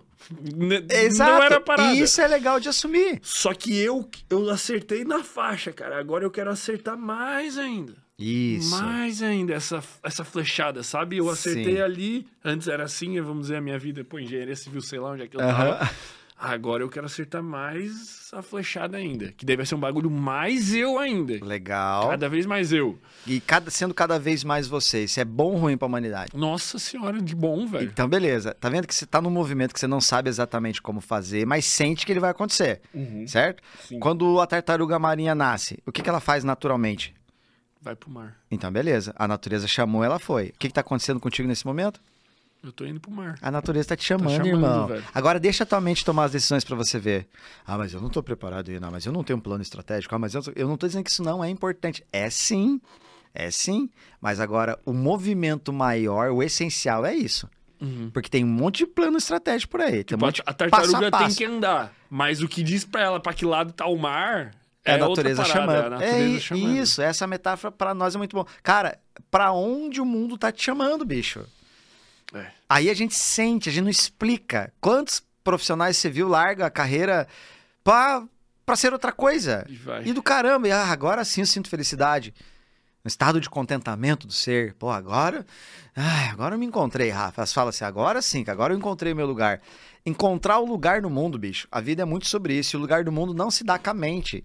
A mente coloca possibilidades pra nós. Eu estudo, eu te crio A diplomas. mente até dificulta. Ela, então, tá, é isso, você pegou exatamente o cerne, porque ela dificulta por quê? Porque você tá sentindo um chamado. Vamos colocar assim, porque aí, de novo, eles romantizam o chamado. Ai, chamado, propósito. Sim, Cara, sim. beleza, mas aqui nesse teu caso é um chamado. Tá. Por quê? Porque você sente que. eu- a frase, eu sinto que algo vai acontecer, eu não sei exatamente Não, o que e, é. e até quando eu vejo a- as pessoas que estão envolvidas ali, tipo, os alunos da comunidade, assim, cara, quando eu abro o cal e eles falam o que que tá acontecendo, cara, tá acontecendo. Então, tá acontecendo, velho. tá a gente acon- chorando, a gente mudando de vida, tá, tá acontecendo. É real. É real. E isso te não alimenta. É E esse, isso, e isso é um lugar bacana que você falou, Pra voltar nesse, desse loop que eu abri. Quando você olha pro bem que você tá fazendo, como é que você sente? Melhor ainda, com mais força, com Fica mais vontade de fazer. Mais alimentado? Sim, Então por que, que você vê pessoas enfraquecidas no que fazem? porque não estão fazendo Porque estão olhando só pro dinheiro. E aí eles o- não olham pro cliente, não- vê o sorriso do cliente dele. Ele não vê assim, pô, que legal isso aí, cara. Tá desconectado. Ele, ele assim, ah, aí, terminou, beleza? Ah, beleza, então pode passar na recepção ali que é tanto teu. Ah, ok. Próximo, o que, que é o teu hoje? Sente dor aonde? O que acontece? Mecanizado. Cadê o sentir, meu amigo, meu irmão? Cadê o teu negócio maior? Lembra, eu olho pro dinheiro, o cliente se afasta. Tu tá olhando pro coração dos seus mentorados. Eles estão vibrando, tu tá vibrando. E isso faz o que contigo? Te fortalece. Por quê? Porque a natureza diz pra tu, cara, é teu lugar. Tá tudo converge, conversa de maneira vibracional. Me alimenta. Alimenta o quê? Alimenta o estômago? Alimenta o quê? Olha que loucura. A alma. Ei, ei. processo doido, não é isso, cara. Eu fico, eu fico abismado com isso cada vez mais. Eu vejo isso na frente dos meus olhos, cara. Então, a- a- em vez de tentar dar nomezinho e tal, cara, é, é, é o que é. Sentiu o chamado. Pô, sentiu, vai. Tá, com, tá vibrando, tá com tesão, vai, meu irmão, que é lá. Ai, porque eu tô fazendo a conta que o investimento será tal e tal e tal, e minha lucratividade será tanto. Tal. Cara, é importante sim, pô, sou empresário, obviamente sem estratégia, sem uma boa gestão, sem ferramenta, sem time. A gente, pô, vai estacionar num dado lugar. É importante sim, mas o movimento motriz, a força motriz do processo, cara, é maior que nós. E sendo maior que nós, esbanja, é, é, ecoa para outras pessoas. E aí, lembra do processo lá. Eu, eu- você fez tão bem o podcast que outros se inspiraram atrás de você. Então você virou uma referência. Referência é aquele que é, eu tô perdido. Aí eu olho pra referência e eu me encontro. Então tu tá fazendo as pessoas se reencontrarem. Opa, legal, ok. Quando isso ganha escala, ele proporciona algo maior. A tua, o primeiro passo pra tu montar foi vencer a si mesmo, é isso? Tinha medo, vou abandonar lá, não sei o quê, minha faculdade, vou começar do zero. Investimento financeiro pra comprar os microfones era tudo que eu tinha. Foi tipo 3 mil pra É comprar. Tudo que eu rapei a conta. 3 mil, comprou os microfones. Então, Microfone, pá, eles aqui emprestaram o estúdio, não sei o quê, tudo improvisado. Ah, beleza, alguém vai olhar, ah, o cara é maluco, como é que faz isso? Cadê o plano de ação? Então tem que ter uma captação de investidores para fomentar, tem que Não, abrir eu participação. prometi pro, pro- pro- pro pai do Gabriel, que eu no estúdio aqui, eu falei, vai dar certo, cara. Eu falei, vai dar certo essa porra. Eu Fiz reunião com ele, eu falei, cara, vai É com dar base certo. em que vai dar certo, se fosse te perguntar, né? Ah, velho, eu falei, vai dar, velho. Olha, tá vendo? Da onde vem essa certeza, então? Quando alguém tem isso, cara, é questão de tempo. Mas desse tamanho, nessa profundidade, nessa vibração. É questão de tempo. Pra dar, e aí você vai ajustando, não é isso? E aí isso nós damos o nome de propósito, mas o propósito você encontrou. Pô, chegou. Ok. Então, é nesse lugar que a gente vai olhando essa percepção que às vezes a mente ferra o processo. Uhum. Né? Então, quando a minha mente ela é ajustada, ela me leva a lugares em que, ao estar lá, eu me sinto bem estando. Por aquele futuro desenhado, pô, vai ser do caramba, quando o podcast tal? Nossa, que loucura, velho. Chega a pensar assim, o coração acelera, a boca de repente pode aguar. Então, por quê? Porque a mente está cocriando aquele processo agora através das minhas emoções. Às vezes a pessoa, ah, a lei da atração e tal, para mim é muito mais simples e prático, cara. Se a tua mente te, te, te conduz até lá, realmente gera esse desejo em você, Tipo, quando você tá com fome, fecha os olhos, imagina um prato que tu gosta, o camarão que eu faço lá, uma picanha com, né, com sal grosso ali, pô, imagina ah, que delícia, suculento, minha, minha boca saliva, que é a primeira etapa do processo digestório. Ou seja, diz para nós assim que a nossa mente não sabe o que é real do que não é real. Bom, ok. Tu saliva quando imagina o teu futuro?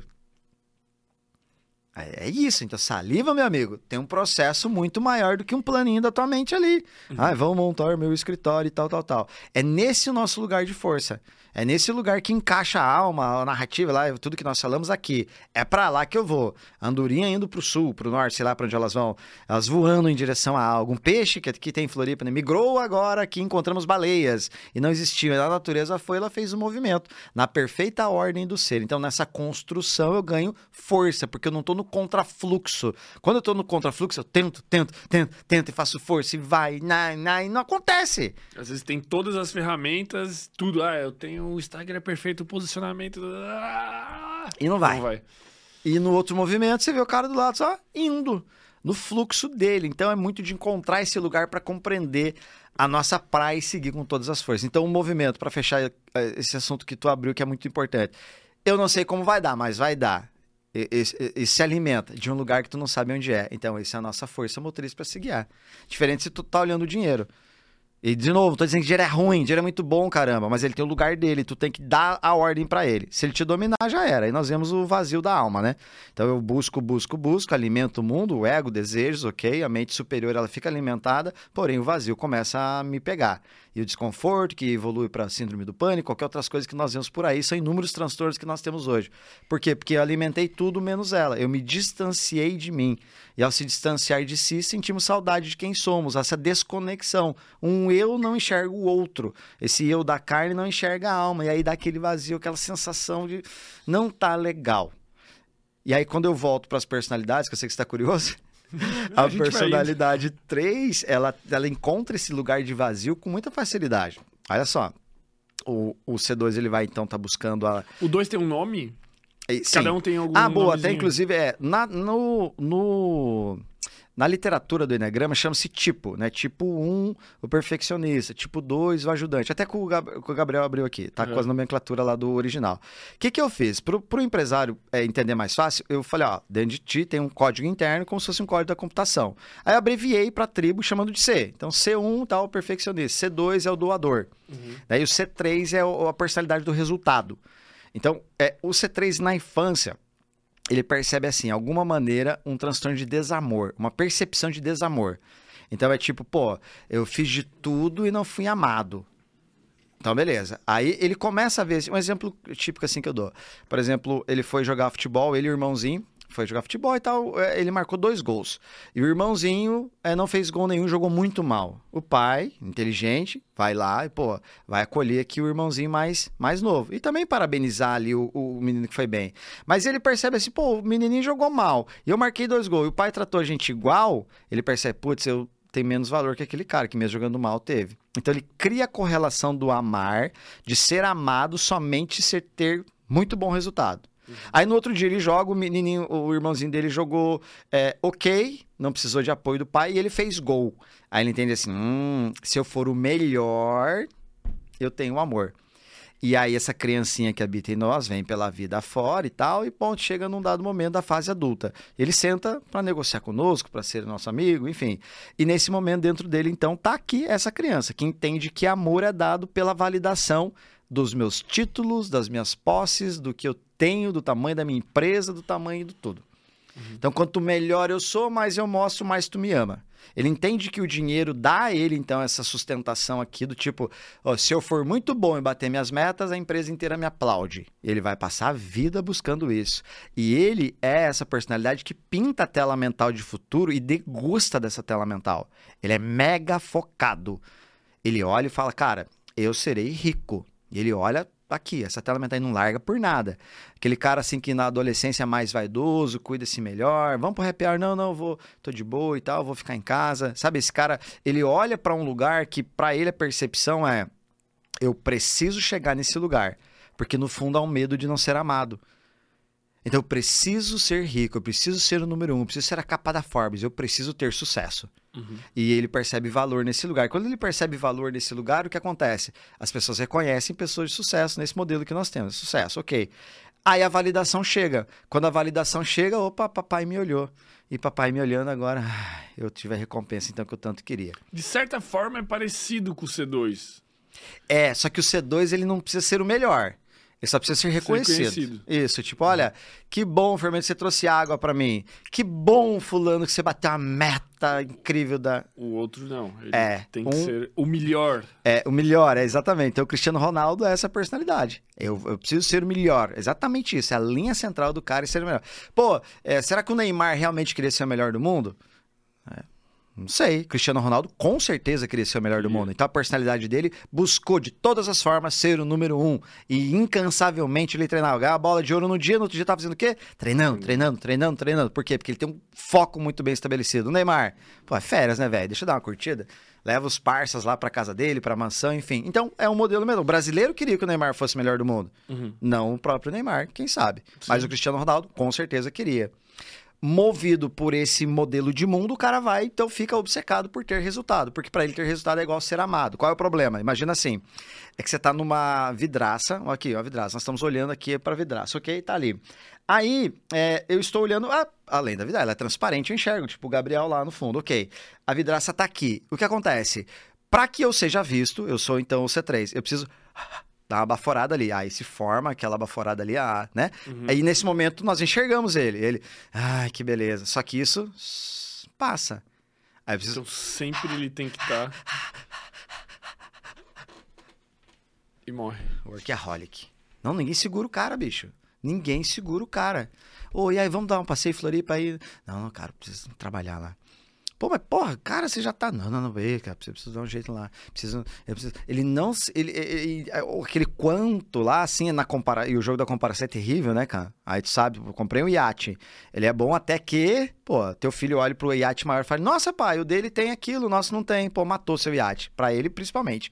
Entende? Então, ele se alimenta do pecado da vaidade. Uhum. Nisso nasce a vaidade nele, de ser o melhor. Então, na tradição apócrifa, né? Quando Lúcifer se olha no espelho e se vê maior é, do que o próprio Criador, então ele cai pecando, com o pecado da vaidade. E lá no inferno, ele arrasta a terça parte dos anjos com ele. Alguém vai lá e pergunta: Poxa, Lúcifer, os céus nunca mais? Aí o que ele responde: ah, Eu prefiro ser um diabo aqui no inferno do que um simples anjo no céu. Você percebe que eu preciso ser o melhor num dado lugar para que você me veja. E quando você me vê, então aqui eu me envaideço. Então ele é aquele cara que chega aqui, ele, o pronome eu vai sair muito da boca dele. Eu faço, eu compro, eu vendo. Ele tá num network, né? Pessoa de negócio. Inclusive, essa ferramenta é poderosíssima para network. Por quê? Porque, pô, tu reconhece quem é quem fácil, caramba. E aí, nesse momento, ele vai falar o quê? Ele bota aqui a chave, da, de repente, da BM, a carteira Montblanc do lado. Então, elementos de poder fazem muito sentido. Por quê? Porque a interpretação né, do contexto coesão é: se ele tem um relógio Rolex, uma carteira da Montblanc e uma chave aqui da BMW, logo ele é rico. Ah, então, então deixa eu mostrar isso que eles vão me ter como rico. Logo vão me amar. E aí eu tô aqui, pá, pá, pá. Ô, você trabalha com o quê, Fermento? Pô, cara, tem um podcast aí, o maior do podcast sul do Brasil. Pô, que legal, Fermento. Aí o que, que ele faz? Silêncio. Para que tu pergunte você. Ah, não, imagina, eu tô com um projeto assim assado pela Europa, é uma coisa aí que. Nada, nada grandioso. A gente vai tocar uma, uma equipe de 3 mil pessoas, a estimativa é que cresça 30% mesmo. Essa pandemia, você sabe que dá uma atrapalhada nos planos. então ele se alimenta do teu olhar de admiração. Fala, caraca, como você é foda, cara. E aí é uma dor, né, cara? Por quê? Porque ele passa a vida buscando essa validação e ele acredita, Fermento, que ele só é amado pelo que ele tem e não por Caraca, quem ele não é. tem personalidade boa, velho. Todas É é, duro, um- né, cara? uma dor, velho. É, porque se não tiver dor, vem aquela brincadeira do oba-oba. Ah, eu sou o 3. Agora nessa hora ninguém quer ser mais o, o C3. Ninguém quer. Mas se fala o lado bom, o cara focado, disciplinado. É, é quase útil, né? Ó, é, pô. É o filho esse- que te aposenta, é um bom filho. É, sim, muitas. Às vezes as mães falam, ah, como é que eu faço pro meu filho ser C3? É, e não tá na nossa mão. né? Não podemos brincar de Deus. Por quê? Porque tudo é pela percepção do indivíduo. Uhum. Então, se ele percebeu o desamor, mesmo que não tenha sido muitas vezes, mas se ele percebeu aquilo numa, numa frequência ou intensidade, pô, eu vou buscar a dor do coração, lembra? Ah, dor do coração, subo pra mente com uma estratégia. Ah, Uma então, mesma situação pode ser percebido de forma diferente. pode gerar as nove personalidades. Sim, porque até tem uma, uma, uma pesquisa, eu não sei exatamente a veracidade dela, mas chegou para mim assim, e ela vale para é, pra exemplo. É, pesquisadores decidiram então pesquisar gênios univitelinos e tal, que nasceram no mesmo ambiente, tiveram a mesma criação, a mesma escola, mesmos amigos, tudo igual, beleza, né? Então, as células, obviamente, né, de gêmeos univitelinos, tudo é, é, muito parecidas. Aí vão pro processo. Num dado momento, eles começaram a perceber com 7, 8 anos de idade que o pai chegava em casa alcoólatra e agredia a mãe. Aí agredia a mãe com frequência. Aí tive aquela percepção e tal, beleza, o mundo foi girando, as coisas acontecendo. Foram pra faculdade e tal, tiveram suas famílias. Anos depois, décadas depois, bom, vamos entrevistar, ver qual foi o impacto então do que eles viveram e tal. Um vai lá e pergunta: e aí, Fulano, como é que tá a tua vida? Aí ele fala: cara, com base em tudo que eu vivi, obviamente chegando em casa, vendo meu pai agredir minha mãe, de quando em quando eu tomo, bebo e agrido aqui a fulana também. Tá, beleza. Aí foram pro outro. Fulano, como é que tá a tua vida? Ah, com base no que eu vivi em casa, vendo meu pai beber, agredir minha mãe. Obviamente que eu nunca coloquei nada de álcool na boca e eu vivo em- com harmonia aqui. Mesmo evento, percepções diferentes. O que nos dá a clara chance de entender que, de fato, esse clichê que existe não é o que acontece com você, nem o que a vida fez com você, né? É o que Agora, isso é o que você faz com uma clareza maior. Então, ok olhar para o nosso passado. Pô, verdade, cara, rolou isso aqui. Isso aconteceu, é um fato. Mas lembra que o passado é uma referência. Eu olho para ele, eu me alimento daquilo e ok, pô, legal. Mas a maior parte do meu tempo eu preciso olhar para o meu futuro e para o meu presente. É, algumas pessoas ficam presas no passado. A isso nós damos o nome de depressão. Uhum. Quando não tá mais sentido para as coisas. Não, a depressão é a doença do passado, como a ansiedade é a doença do futuro, não é isso? Então, o excesso daquilo me prende. Então, o C3 ele traz muito esse viés e acaba criando muito personagem. Então, ele é tido como camaleão social. Então, ele monta uma, uma forma de, eh, de falar com, sei lá, o, manobrista do prédio, o porteiro, e uma forma de falar com o CEO da empresa dele. Então, ele cria as personas e as máscaras são trocadas muito facilmente. Ele bota uma aqui, bota outra lá, bota outra aqui. E nesse jogo de máscara, ele se perde nos personagens que criou. E aí vem uma dor. Então ele não sabe quem é.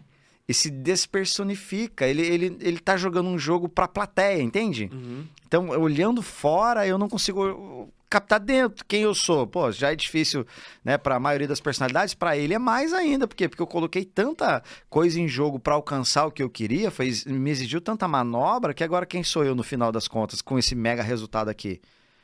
E aqui o lugar que, pô, todas as personalidades devem pensar a respeito, né? Se o C2 se doando muito, o C3 aqui a qualquer custo ter esse, esse sucesso, é, a qualquer custo mesmo, né? esteja preparado, porque a tua personalidade vai te indicar para lá. E aí entra a utilidade da, da ferramenta, né?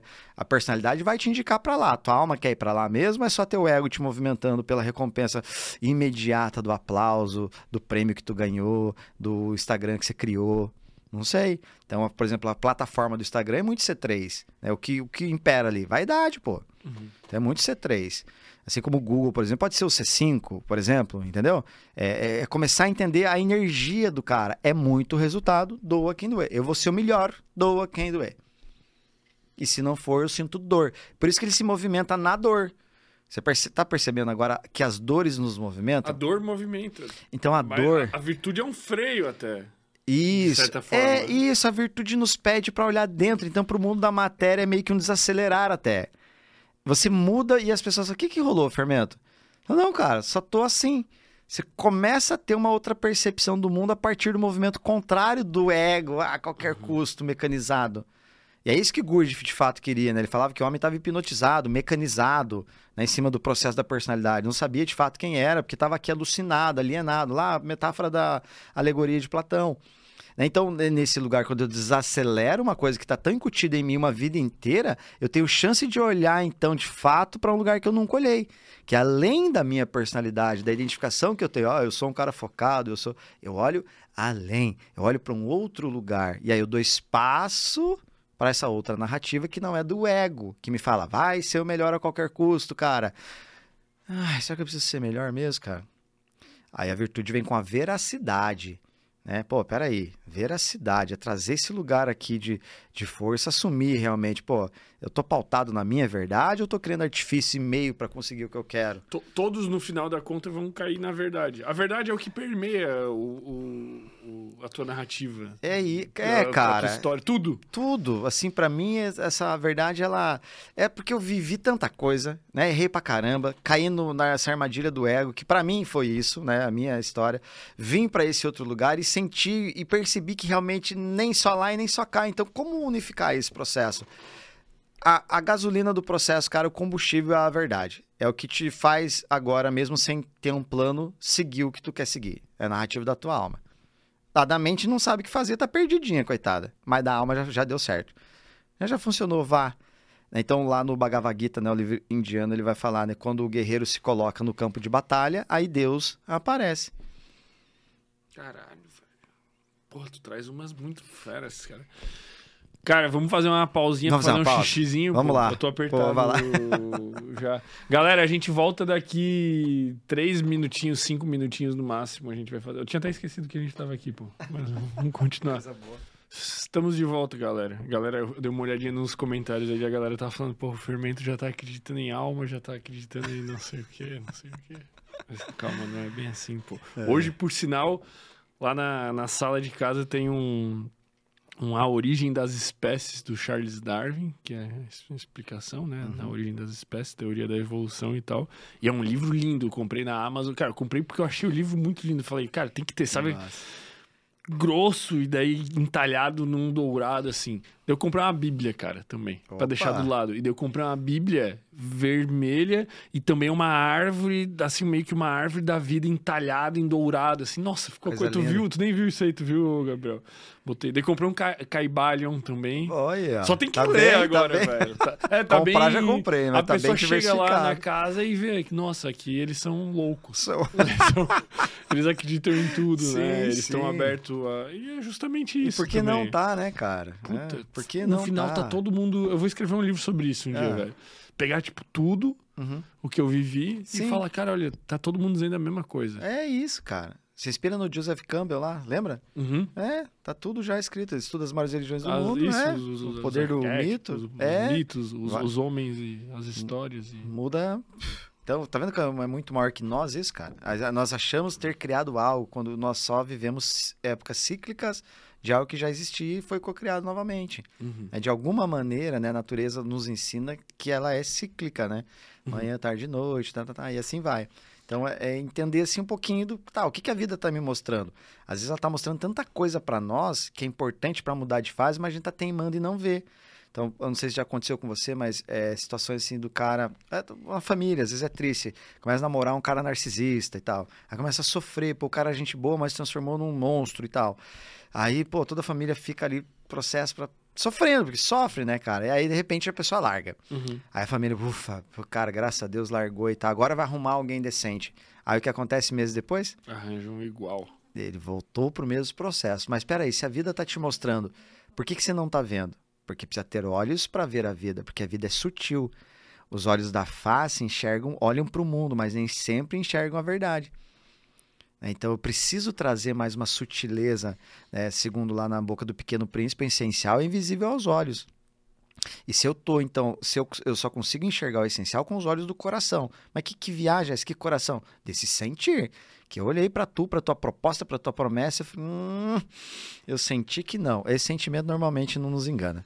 Ele nos acompanha para um lugar assim de de se apropriar daquilo que vai te colocar no melhor lugar que tu pode estar na oportunidade. Se a vida é pedagógica, ela está te mostrando algo, então quem sabe para que eu passe nessa prova, eu preciso enxergar esse algo. E quando esse algo se apresenta, eu cresço. O que, que você está fazendo hoje aqui com o nosso assunto? Está trazendo para as pessoas a chance de olhar para algo. A maioria esmagadora vai olhar, pode até achar legal, mas aquilo vai continuar se repetindo, porque a personalidade ela é cíclica. Né? Então, para o C3 é vai ter sucesso, custe o que custar. É uma voz maior do que o cara, é uma crença central muito bem incutida. Ele tá ali gritando todo dia. Tanto que o cara não consegue tirar férias. O cara tira férias, sente-se mal. Tira férias, tá com o Maczinho na praia. Mas a foto tá linda no Instagram. A família tá incrível como capa de revista. Mas o cara por dentro tá morto. Mas ele não vai assumir que tá morto. Por quê? Porque ele precisa ter sucesso. E quem tem sucesso não, não aparenta estar morto. É, quem tem sucesso aparenta dizer, mostrar que o sucesso é simples de se chegar. Então, olha, olha, olha o personagem que o cara criou, como vai ser difícil dele se desvencilhar. Meu Deus, tá. Vamos pra próxima, cara. Fica, vai ter né? alguma fácil, velho? Tem alguma que é muito fácil? De identificar? Não, de ser. De ser? Cara, essas duas que tu falou são, são, são duas que eu vejo a pessoa, tipo, parece que ela chega lá pro final da vida, e ela vai num evento e tu palestra sobre isso e a pessoa, tipo, derrete. Assim, ela fala, meu Deus, minha vida inteira eu fui isso e sofri, não sei o que, assim. É isso, cara. Então, por que não olhar para isso se a vida inteira fui assim? Sim. Mas só que não nos ensinam a olhar dentro. A olhar dentro. É esse olhar do processo, né? Olhar. Mas Pera aí. São, são duas muito dolorosas, cara. Então, todas são, porque a vida é dolorosa. Porra. A vida não tem dó de você, bicho. Tem dó de você? De mim eu não tenho dó. Não. Todo dia, se eu não faço, tem que fazer, ó, aqui, ó, pancada. Boleto para pagar, funcionário que falta. É, é, a vida é difícil. A vida exige essa energia do agressor. Eu preciso ser maior que isso, caramba. Uhum. Pô, metaforicamente, o, o mito, ou é, o filho de Deus que teve na terra, Jesus Cristo, o que, que ele faz? Ele mostra que a vida ia ser fácil? Não, olha o processo que ele teve. Sofrimento, né? A paixão de Cristo. O que é a paixão? Paixão significa sofrimento. Então, o sofrimento de Cristo em prol para dizer assim, meu amigo, se tu crê na tua verdade, realmente a vida vai ser difícil. Então, conecta com a tua verdade e vai até o final. Ele não se apresenta como a verdade e a vida? Bom, a vida tu já identificou o que é minimamente, não é isso? Tu coexiste aqui. Tu sabe, então, cadê tua verdade?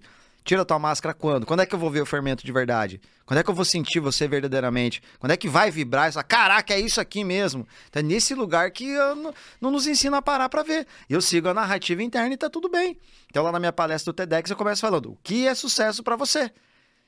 Porque senão, pô, todo mundo vai copiar e seguir. Pô, que efeito manada é isso? Eu tô desfazendo meu poder cognitivo em prol de algo que eu nem combinei tem que trabalhar oito horas na semana, tem que acordar tal hora. Pô, todo mundo, regra, regra, regra. regra. Peraí, quem, quem que criou esse processo? Agora, a tua personalidade cria algo central que vai te guiar numa direção padronizada. E é por isso que, pô, olhar a sombra cria o espanto, não, não gera impacto. Por quê? Porque tem a teoria do impacto, não é isso? Que, que é a teoria, teoria do, do impacto? impacto? é uma, é uma teoria oriental que diz mais ou menos assim: ah, imagina que. Aqui, esse, esse aqui é da melhor. Então tá aqui, essa caneca é preta, certo? Uhum. Beleza. Aí eu, eu consigo perceber que ela é preta porque é outra cor. Então, tem o branco nela. Imagina se tem o branco. Então, quando o branco aparece, gera um impacto. Uhum. Por quê? Porque agora o contraste. Uhum. O cinema está lá, é, olhando para a tela, é, trailers e tal, daqui a pouco apaga a luz, não é isso? O que, que acontece nesse momento? Capta a nossa atenção. Por quê? Porque houve o contraste. Uhum. O que, que muitas vezes falta na nossa vida? Contraste para você prestar atenção. Aí o que, que a vida faz? Pá! Te dá uma rasteira. Essa porra, mas por que, que isso aqui aconteceu agora? Isso aqui que nós estamos fazendo com todos, com a audiência, comigo, e quando eu falo, eu sou o primeiro que escuto, já chega a minha, né? E já chega a minha, eu tenho que falar com a mesma, com a mesma entonação, senão eu tô sendo o quê? Um, um manipulador das personalidades. Eu preciso trazer isso aqui para que sinta o impacto. E no impacto gera atenção. E se minimamente você tem atenção sobre o que você está fazendo na vida, cara, já está valendo a pena viver. Uhum. O que as pessoas fazem repetidamente, muitas vezes, elas chamam de flow, né? Entrei no flow e fiz. Muitas vezes é só manada. Tu tá seguindo algo é um que você flow, nem concordou. Né? É, um... é um abaixo do flow que eu chamo, ah, é essa vida que eu escolhi viver. Quem escolheu? Eu. Que eu é esse que tá falando? Eu é. É só assim as respostas, tá? Eu já nem acredito muito na escolha também. É, né? isso, é outro livre-arbítrio. É, pô, aí entra lá no outro lugar. A personalidade cria, cria-se a partir daí, nos guia, nos movimenta e nos dá essa condição o vício é muito alimentado por esse. Ainda mais entendendo agora um pouco sobre essas personalidades, tu entende, tu dá para acreditar menos ainda no livre-arbítrio. É uma linha bem tênue, tá? É uma linha que a gente entra e fala, cara, É quem porque eu não decidiu? acredito em livre-arbítrio. Só que é como se a gente tivesse, porque as variáveis, é tipo ali do pai bêbado que tu falou, que tem os filhos e tal. São variáveis infinitas, tão sutis que não tem como a gente calcular o comportamento inteiro da pessoa. Mas tu consegue mais ou menos prever. Exatamente, você consegue mais ou menos prever. Qual é, assim, pra mim, cara, um ponto de atenção, assim, é saber que a maioria nem se questionou sobre o que tá fazendo aqui e só faz. Sabe, só seguiu o processo que falaram, estudar, blá, blá, Sim. blá, blá, blá. Pô, peraí, quem escolheu, a vi- quem escolheu tá aqui no podcast? Eu posso falar eu, mas que eu, Rafa? É, então, eu também vou entrar no bugzinho aqui. Então, eu preciso estar conectado com esse movimento aqui para sacar que eu nós estamos falando. E não é uma tarefa fácil, tá? Acredito que nós poderíamos rodar semanas discutindo isso, não vamos esgotar. Teve que o Wesley, certa vez, veio né, no teu podcast, ele falou sobre livre-arbítrio não existe, uma coisa assim. E aí, cara, ele- eu fui ler o livro que ele indicou, que é do Michael Gazanica, né? Do Who is in Charge, né? Quem tá no controle. Porra, aí você começa a questionar muita coisa, bicho. Né? Você começa a olhar, e daí na filosofia vai dizer, né, assim, pô, é, que, que Deus é esse do livre-arbítrio, se você não seguir o que ele faz, tu vai pro inferno.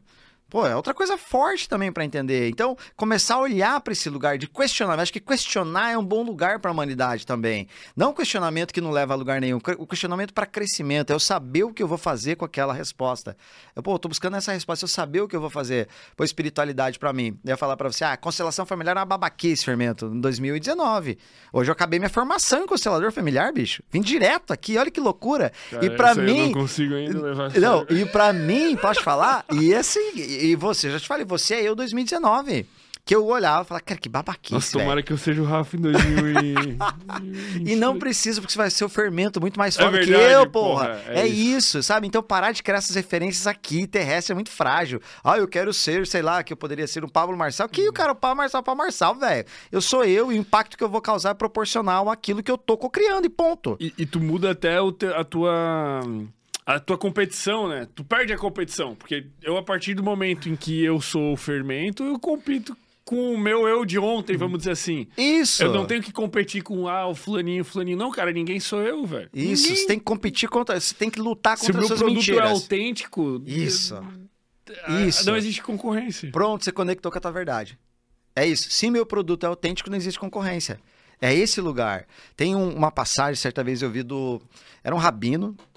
Aí ele tava lá na beira da morte. E assim, os, os seguidores. Rabino, pode ser um pastor, padre, tanto faz. A metáfora cabe igual. Ele tava lá, na beira da morte, tava agoniado. Agoniado, e os, os outros seguidores perceberam, poxa, é Súria, né? O nome dele. Súcia, o nome dele. Rabino, por que, que tu tá agoniado, cara, à beira da morte? Falou, ah, pô, tô agoniado aqui porque a morte, né, sendo ela desconhecida, eu não sei exatamente o que eu vou, e vai que eu chego, né, num lugar e alguém me questiona, Súcia, por que não foste, aí cita alguém lá, né, tipo, sei lá, um Martin, um Martin Luther King, um Madre Teresa, por que não foste como... Ah, isso é fácil de responder, porque, pô, porque é, é, por incríveis que eles possam ter sido, ele, é, Martin Luther King é ele e eu sou Súcia. Essa é fácil. Eles podem me perguntar por que não foste como Madre Teresa de Calcutá? Ah, esse- essa também é simples, porque Madre Teresa de Calcutá é ela e eu sou Súcia. E os caras não entenderam. Falaram, tá, mas peraí, então do que é que você tá com medo? Eu tô com medo de uma única pergunta. Qual é? Que é essa. Súcia, por que não foste Súcia? Nossa, velho. Isso é foda. Então, isso aqui, cara. Pera aí, quem, quem que eu tô sendo aqui no processo, velho? Será que, sabe? É aí que eu, aí eu não, eu buguei, tá?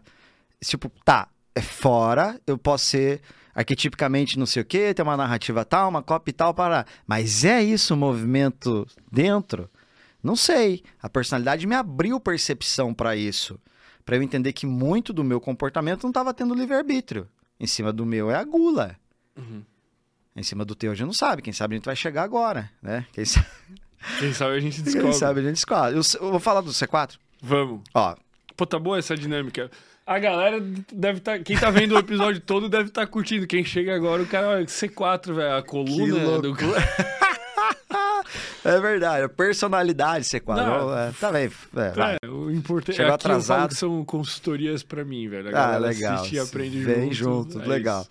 Então, o C4 ele, ele é o último dos emocionais. Então, perceba, a validação aqui dos emocionais é sempre externa.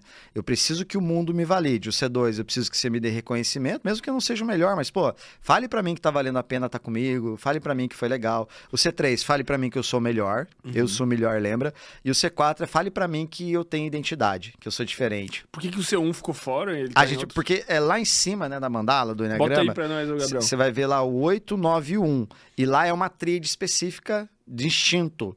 Aí, como eu abri aqui com os emocionais, a gente fecha no, no C1 daí, Entendi, beleza? entendi. Ó, por exemplo, em ali é. Então a gente falou ali, o doador ele vai buscar fora, tipo, ó, pô, fermento, me dá uma dose aí de amor, aí eu faço, eu te faço algo positivo pra você me reconhecer.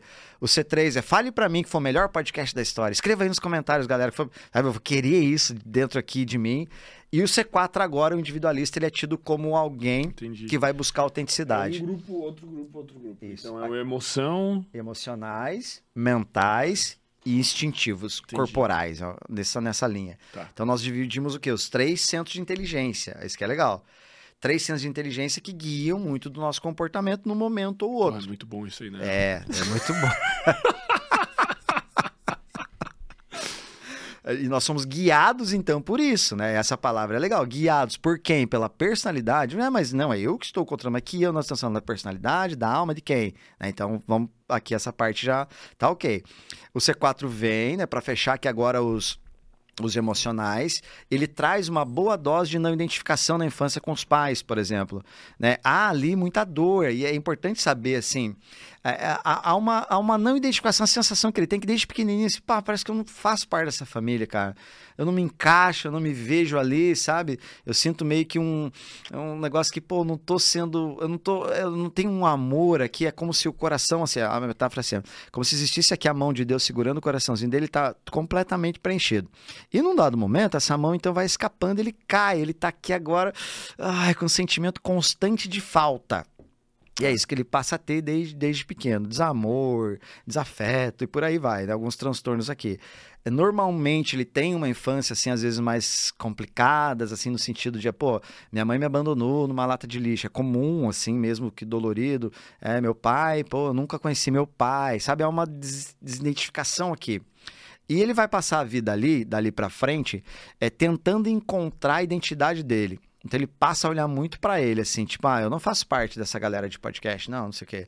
Tá um, um seriado em alta, ah, você assistiu, sei lá, Walking Dead, que tá em alta. Daí ele fala, não, só que o Dead não é pra mim, eu tô assistindo um outro lá, assim, Que ninguém assado, que ninguém conhece. Ele quer ser o único, por quê? Porque sendo o único, eu não sou é, o meio, e sendo agora o único aqui, eu tenho uma identidade, eu sou diferente. E que na verdade é meio que um medo também de ser abandonado, porque com ele não se identificando com nada, pode ser também. Pode, o medo de abandono O também é constante abandono. nele. Tanto que ele, no relacionamento, ele joga um jogo de é, não te quero, mas não te largo. Sabe, um puxa-empurra, assim? É muito isso, assim. Então, ele, ele cresce com o vício emocional da inveja. E a inveja, às vezes, as pessoas confundem um pouquinho, né? A gente fala, o que é inveja? Aí, fala a tua versão, das suas palavras. O que é inveja pra você? Cara, tu, tu querer que a outra pessoa não tenha as coisas que tu quer ter. Tipo, ah, tu chega aqui com um carrão e eu penso, puta, ah, vai se fuder que o Rafa tem esse carro aqui. Puta, eu queria ter esse carro. Isso pra mim é inveja. Isso, beleza. É nesse ponto, eu sentir, eu vou me sentir mal porque o outro tem. Isso. Não é isso? Ah, às Como vezes, tu tem clareza. E aí o, o outro é, às vezes as pessoas confundem o que com cobiça, tipo, nossa, Fermento comprou esse carro, eu tenho que ter um carro também. A cobiça pode ser positiva. Sim, eu posso desejar o que tu tem, É tá quase tudo bem. uma inspiração. Isso, gostei assim. tanto do carro, comprarei um igual pra mim. Beleza, a inveja, ai, lugarzinho de desconforto. Todos nós sentimos inveja uma vez na vida. A gente sabe bem, bem como é esse pensamento de energia mais, mais densa. Então, eu senti essa inveja e nesse momento o que acontece? Nessa inveja aqui, eu tô agora num lugar de comparação. É muito mais fácil entender o movimento da inveja que na comparação. Então eu me comparo com o outro, tipo, eu me comparo com outro podcast, eu me comparo com outro cara. E aí eu fico na comparação e eu tenho uma tendência a achar que falta algo pra mim. Então é. ah, é bem carregado aqui o emocional, sabe? É um sentimento que vai faltar mesmo. É um sentimento assim que, poxa, é, o que eu tenho não me basta. E, e nesse sentimento de falta, eu recorro ao passado. Então vem a melancolia de olhar, passar de sofrer pelo passado. Nossa, legal mesmo é quando morava lá naquela rua, tinha aqueles amigos, poxa, tinha aquelas brincadeiras na escola. Então mas, ele. Mas eu não tô entendendo por que, que isso acontece com ele, pô. Ele tem um sentimento de não preenchimento. Ele só Tá. encontra preenchimento na fantasia e na melancolia. Tá. Então, do passado, ele se apega ao que rolava e. Ah, é isso. Por isso que as pessoas não tá. entendem. Uma sensibilidade aflorada e também fantasiando o futuro. Um dia eu vou ser o maior podcast da história da humanidade. Mas. Que jeito? Ai, vou ser. E amanhã já não mais. E, sabe, não materializa. E fica nesse campo do sonho muitas vezes. Então aqui ele encontra um lugar que, ao se conectar com o que falta do passado ou o que pode acontecer no futuro, ele se sente então preenchido, sendo único, com uma visão única de mundo, Uhum. sabe? Então a comparação pega muito ele. Então boa parte da identificação vem dos pecados. Quando eu olho então para o pecado, né, que a palavra pecado, como eu te falei, é errar o alvo, onde que eu tô errando o alvo então? Eu vejo, pô, eu sou um cara que me compara muito com as outras pessoas e às vezes me enfraqueço. Eu sempre acho que eu sou mais fraco de alguma maneira e não é, não é simples assumir isso aqui, tá? Acessar isso aqui. Porque lembra, a mente quer te livrar da dor, né? O processo aqui quer te livrar da dor. E encontrar que, pô, realmente me comparo e me vejo como inferior dói, né? Como todos os outros ali. Então, nesse momento, eu vou me comparar e vou me enfraquecer. Então, isso acontece com frequência com ele. E o nível de sensibilidade dele pra vida é altíssimo. Então, ele olha, tipo, pô, uma borboleta, cara. Você tem uma visão de uma borboleta, ele tem outra. Fala, cara, que coisa linda isso aqui, bicho. Aí você fala o quê? Olha essa borboleta, olha a asa dela. Fala, tá, beleza, azul. Azul, olha, quanta, olha quanto o sol bate. Sensibilidade, cara. Então ele vê o mundo, é, a- no Enneagrama Espiritual é a beleza de Deus. Né? Então é assim, é a. Cara, ele sente, ele vê um pôr do sol, é, conversa com ele, assim, numa sensibilidade. Você fala alto com ele aqui de uma forma. Ele sente aquilo. Então, o mecanismo de defesa ele é introjeção, ele introjeta o ambiente dentro do coraçãozinho dele, assim. Então ele sente com, com muita facilidade, assim, sabe? Tipo, tá, pô, tá num velório que ele sente, tá numa festa que ele sente. Então, ele tende a ser intenso muitas vezes nas atitudes dele, sabe? Por conta desse, dessa sensibilidade aqui. E quando entra, então, nesse viés você encontra que normalmente ele tem uma tendência assim a olhar para as coisas assim de um lugar às vezes uma visão meio pessimista da coisa, às vezes até vitimista, sabe, um apego exagerado ao passado. Ele é tido como individualista e na literatura traz assim que muitas vezes é como se fosse o Shakespeare.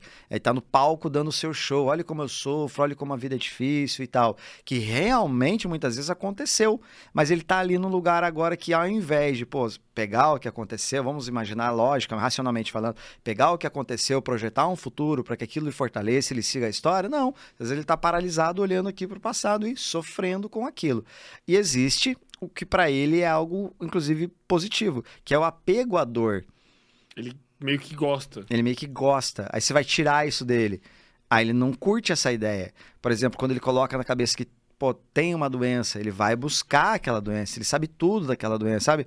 Na bolsa dele um monte de remédio. E aí tem aqui, a gente não vai entrar, obviamente, os instintos, né, do, do, do processo que mudam o tempero da personalidade. Ele tem ali uma bolsa cheia de remédio, ele sabe tudo sobre a dor dele. Se ele for no médico, o médico fala: Não, cara, tá tudo bem com você, os exames deram ok. Foi alguma coisa, um mal-estar e tal. Não, doutor, tem alguma coisa aí, eu quero que o senhor analise, porque a dor tá insuportável. Percebe que às vezes você pode classificar essa pessoa, pô, é uma pessoa depressiva, mas nem sempre. A visão de mundo dela é mais para esse lugar. Não torna ela pior nem melhor.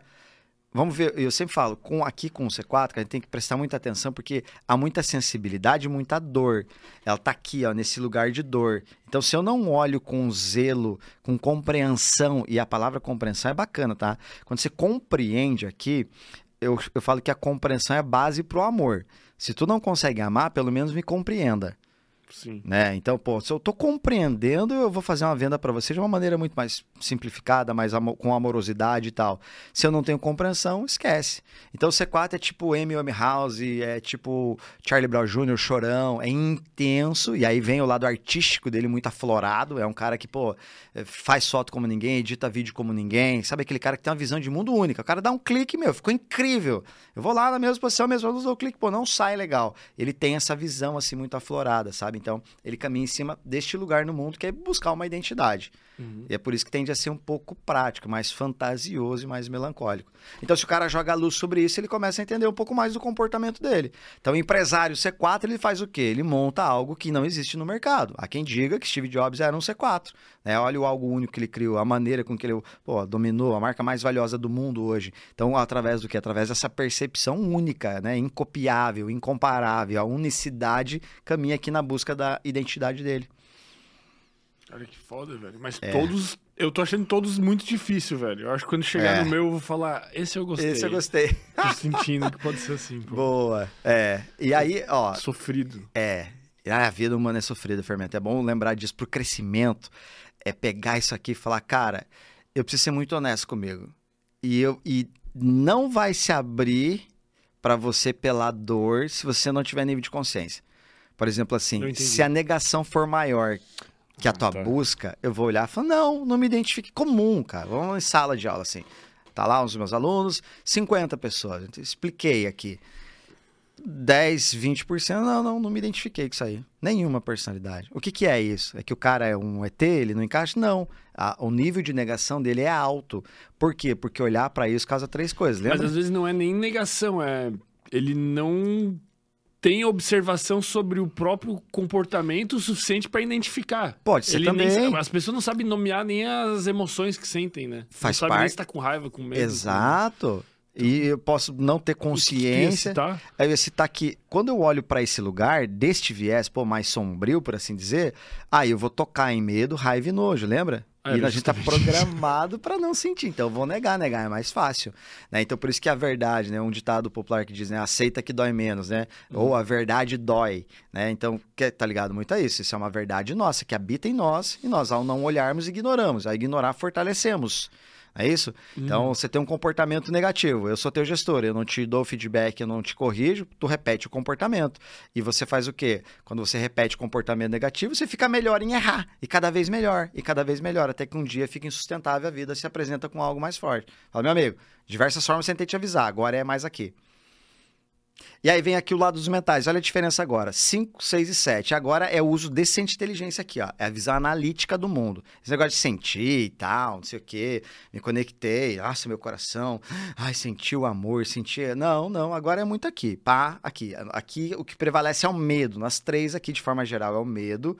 Lá o que prevalece é a vergonha e lá em cima é a raiva, tá? Só pra tu entender de uma maneira tá. mais didática. Medo. É medo dos mentais, medo de sentir, vergonha dos três ali. E lá em cima a raiva. Tá. tá? De forma geral. Uhum. Mas cada personalidade não tem um pecado? Sim, que manifesta essa vergonha macro de forma mais específica. Tá. Por exemplo, o C5 é o mais analítico de todos. Para você entender, ele lembra tipo do Bill Gates, Albert tá. Einstein, as maiores mentes da humanidade. Então ele é o quê? Você não imagina tipo um Albert Einstein numa num pagode, por exemplo, né?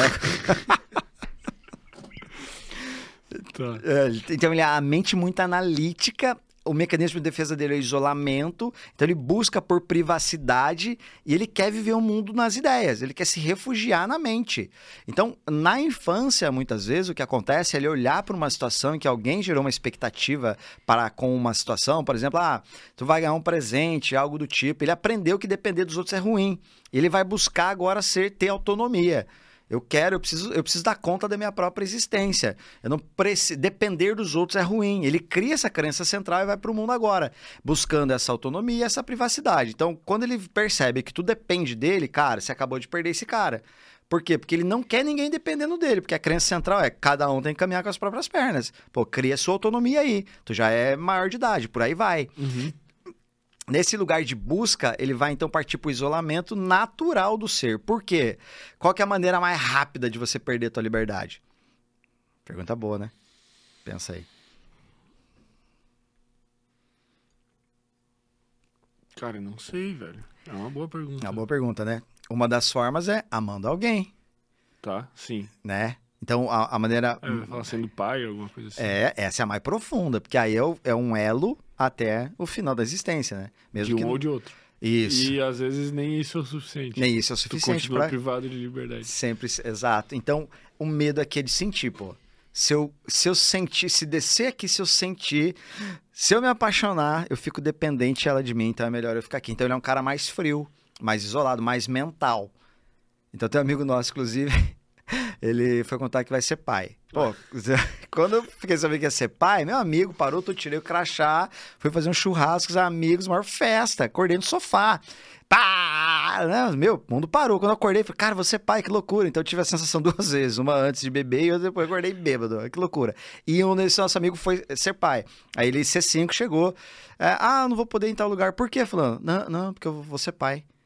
Eu vou contar pra família. Então, quer dizer, tá vendo a frieza do sentir? Uhum. É nesse lugar. Porque ele tem, no fundo, medo de se conectar com esse sentimento e de perder essa liberdade, vamos dizer assim. Exato. Aí ele tem É, pouco, cara, pouca loucura, intimidade com o sentir.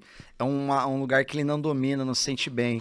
Então ele é o mais isolado da galera. Sabe aquele cara, pô, vamos fazer um churrascão e blá, blá, blá. Ele, é- ele até às vezes vai, mas ele é o mais isolado. Ele prefere privacidade. né? Ele quer estar no cantinho dele, quer estar mais quieto. Às vezes a galera não entende. Fala, pô, esse cara é um, é, um, é um antissocial, esse cara é um esquisito, às vezes esse cara é um autista, sabe? Então tem que prestar muita atenção ali, porque não, é a personalidade dele que exige um, um isolamento maior. Uhum. E aí ele parte para esse isolamento, pô. Afinal de contas, é o que tá buscando. Quais problemas criam? Pô, dificuldade de se relacionar amorosamente, né? Ter laços verdadeiros, assim, com as pessoas do nível mais profundo. E ele acaba, então, deixando, né, o, o, tempero da vida, que são os sentimentos, um pouco de lado. E tende a ver a vida muito racionalmente. né? Então, ele, um mais um é dois, ponto final. Toma uma decisão em cima da luz da razão. Um cara altamente analítico. Frio. É tido como homem de gelo. O poker face. né? Então, você poker, né? O cara, está jogando, você tem um jogão, tu não demonstra, tu não tem nada, tu não demonstra. Vender para esse cara é um grande desafio, diga-se de passagem. Então o olho dele tende a não brilhar, ele tende a não concordar. Porque a venda a- emocional. a venda, exato, a venda emocional, então ele tende a não conectar. E aí você precisa de mais perguntas. Mas só que a busca do cara é privacidade. Quanto mais eu pergunto, mais eu entro na privacidade dele. Então aqui há um manejo agora do processo para que eu consiga enxergar exatamente quem é, né, que tá ali, que impacto tá tendo na minha fala em cima dele. Pô, mas essa personalidade, na minha visão, que com certeza é uma visão que tá dentro de uma personalidade, já me parece muito menos sofrida do que aquelas outras. Na, na minha visão. Sim, sim. E, é- e faz sentido no, no que tende assim. Ele tende aqui a causar. a- o sofrimento não pega ele no curto, médio prazo. Muitas vezes, um C5 desse, o cara tende a olhar para a vida e pensar assim, cara. Quanta coisa eu deixei de experimentar por conta desse medo de sentir. Uhum. E às vezes é no nascimento de um filho, né? Num grande ritual de passagem que o cara. Caraca, bicho, olha só, nasceu, agora depende de mim. Aquele movimento do pai que se forma ao nascer, nascer um filho, essa mutação né, que a natureza nos dá, que às vezes é nisso, às vezes é em perder alguém especial. Pô, não, não falei que amava aquela pessoa. Sabe, a vida nos ensina, lembra disso, né? Tá, entendi. Entende? Então Ele, ele, ele sofre nessas, nesses deixar de sentir. ele escapa, escapa, escapa até que vem algo maior. É normalmente nesses rituais mais fortes, assim, que a vida vem, pá, dá-lhe aquela pancada Caralho. e acaba trazendo essa, essa percepção de que a vida não é só sob a luz da razão. E é aqui que eu quero que a gente comece a pensar. Então, o que guia esse cara? É a forma fria e analítica de ver a vida. E ele não experimenta, não se permite experimentar a vida, a vibração da vida. Ah, vamos fazer aqui. Ele acaba não experimentando muitas vezes. Por quê? Porque já experimentou e doeu. Então agora não me venha com esse papo de amor.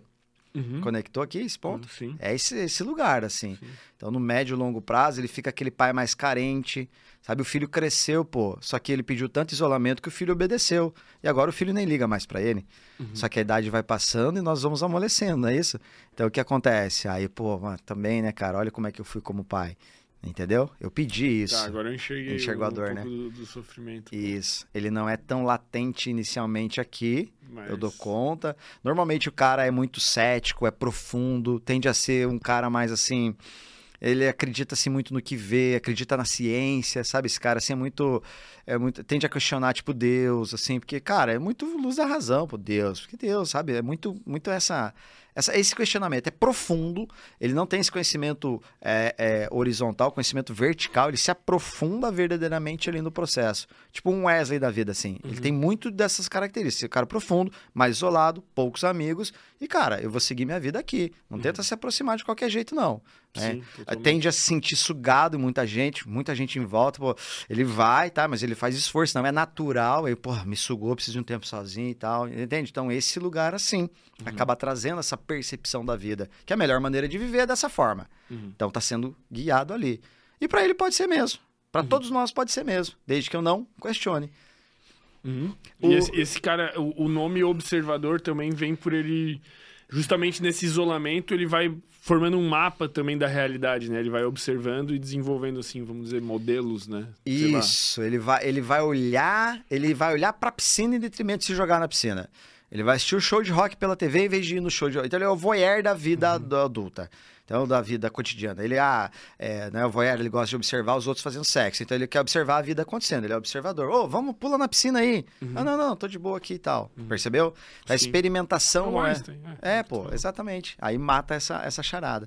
Então, é, é útil pra sociedade também. Se o cara. Qualquer um aqui, se o Todos. cara for um gênio, o cara. Se é o cara da hora tiver no- identificando os artistas, né? É da hora, porque dá, dá clareza, né? Então, quando eu conecto com. Veja bem, quando eu alinho, alinho o que naturalmente habita em mim já na fase adulta, pô, não é mais fácil seguir esse fluxo do que tentar. Aí que vem o encaixe. Assim, né? não tem nem como mudar. Não tem nem como mudar. Você vai fazer força demais, é o peixe correndo. Então, ah, mas então, ah, para cada um um emprego, às vezes as pessoas me fazem essa pergunta, pra cá, cara, que isso, bicho? Tu tem, né, desperta, Cara, acorda. eu poderia ser muitas outras. Eu ainda, a gente ainda não identificou a Sim, minha. aham. Mas eu poderia ser muitas outras coisas que eu ia ter a sensação de estar vivendo o meu propósito que não fosse no podcast. Mas muitas Muita, outras é, coisas. exato. Muitas outras coisas. É isso aí. Então, é muito de encontrar, né, esse, esse processo. Então, por isso que a auto- autoidentificação, ela dá esse poder para nós. Pô, me identifiquei, eu compreendi e agora eu posso questionar. Uhum. Né? Então, eu vou nesse lugar. Pô, qual, qual- aí volta lá na próxima etapa. Quais comportamentos eu tenho aqui que, pô, pode estar atrapalhando? No caso C5, normalmente ele olha para ele, né? Ah, eu posso estar, estar distante da minha filha. Não, mas é o meu jeito de ser e tal. sabe? Dá, tipo, minha filhinha é C5, tipo, ah, chega a, a sobrinha dela, vai abraçar. Nossa, Helena, que saudade. Abraça aqui, ela. E a outra tá abraçada dela. Ela tá aqui. Uhum. Tipo, E tu Para- já troca uma ideia com ela sobre isso? sobre isso e também a maneira que eu lido com ela, sabendo disso. Por exemplo, se eu fosse repetir um comportamento do meu pai, talvez avós, chegava a gente em casa, "Va- dá bom dia. Dá oi aí, Piá, né? Lá no Paraná é Piá, né? Dá oi, Piá. Então, beleza. O que que isso faz? Cara, isso potencializa o, o- Vai contrário ao que é a personalidade dela. Deixa solto, pô.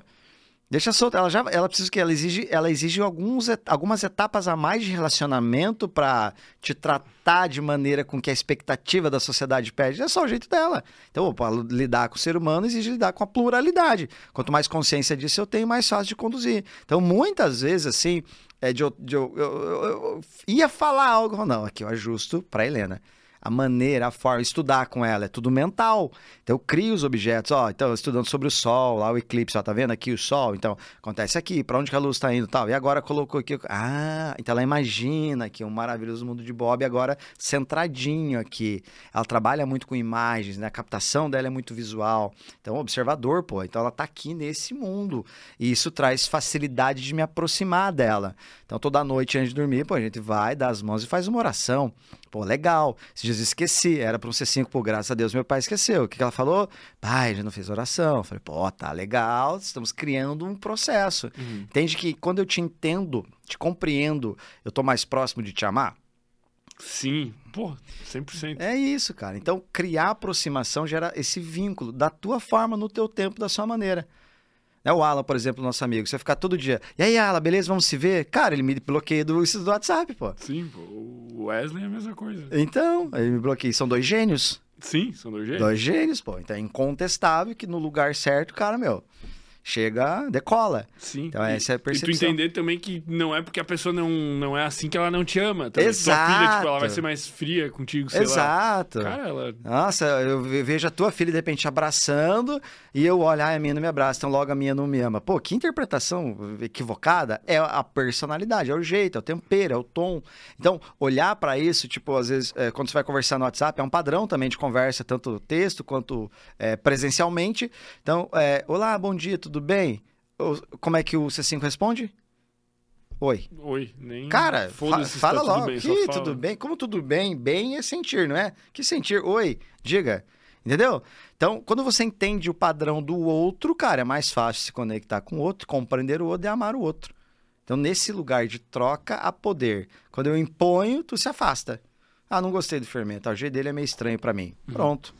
Mas é natural que tu tendo uma personalidade, e eu acho que tem um negócio também de personalidade secundária, tem algumas coisas Isso, assim, tem as, né? as variações que são subtipos. Tu, tu se conecte melhor com outras e tenha relação melhor com outras. Natural. Natural. Isso. Tem algumas que você vai falar pô, me dou muito bem com isso aqui. Aí então, o que vai acontecer?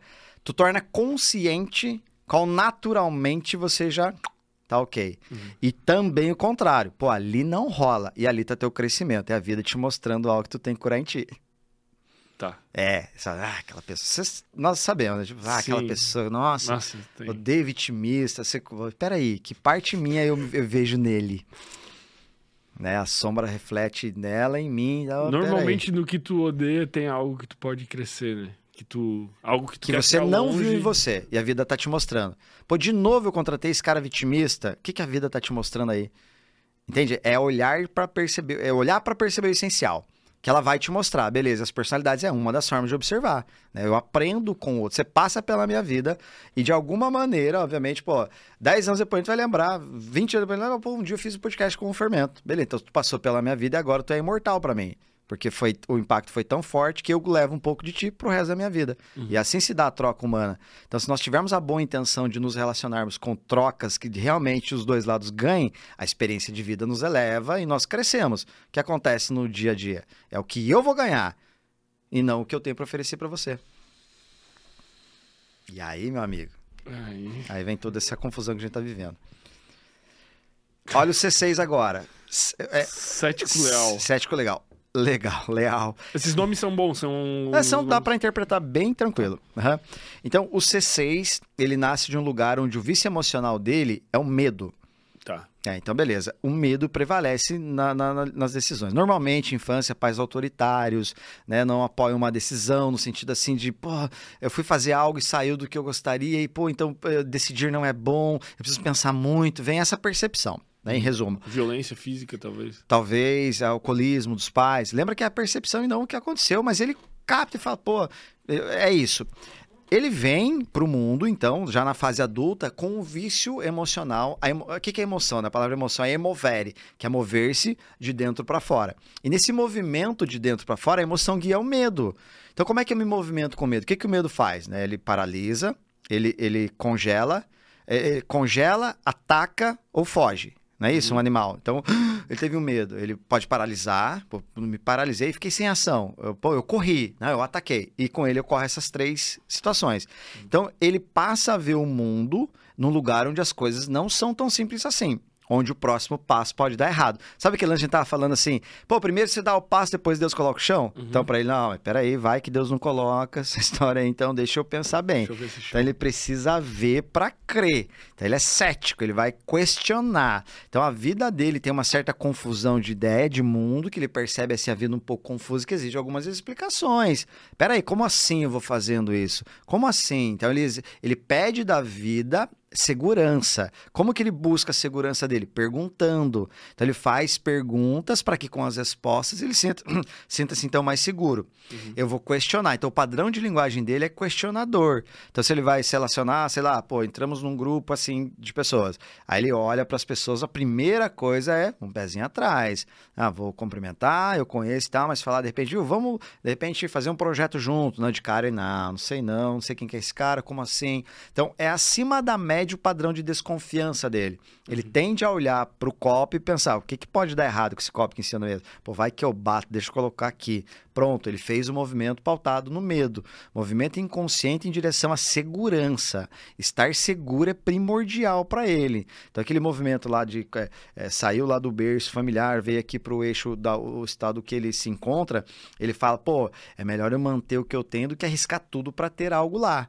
Então, mais vale um pássaro na mão do que dois voando. Então, essa é, é, o modelo de vida que ele tende a ter. E aí, ele vai passar a se preservar. E se preservar de que maneira? Vai se preservar olhando para o mundo, jogando o jogo para empatar. Se empatar, ele está ganhando. Entende? E na a- cabeça dele. na cabeça dele. O empate já é bom. Melhor do que a vitória. Então ele, bom, e aí como é que tá? Não, tá, tá tudo bem. Mas ele tá com segurança do processo dele. E surgem oportunidades na frente dele, porque a vida faz isso conosco, né? Surgem oportunidades. Como é que ele tende a reagir nas oportunidades?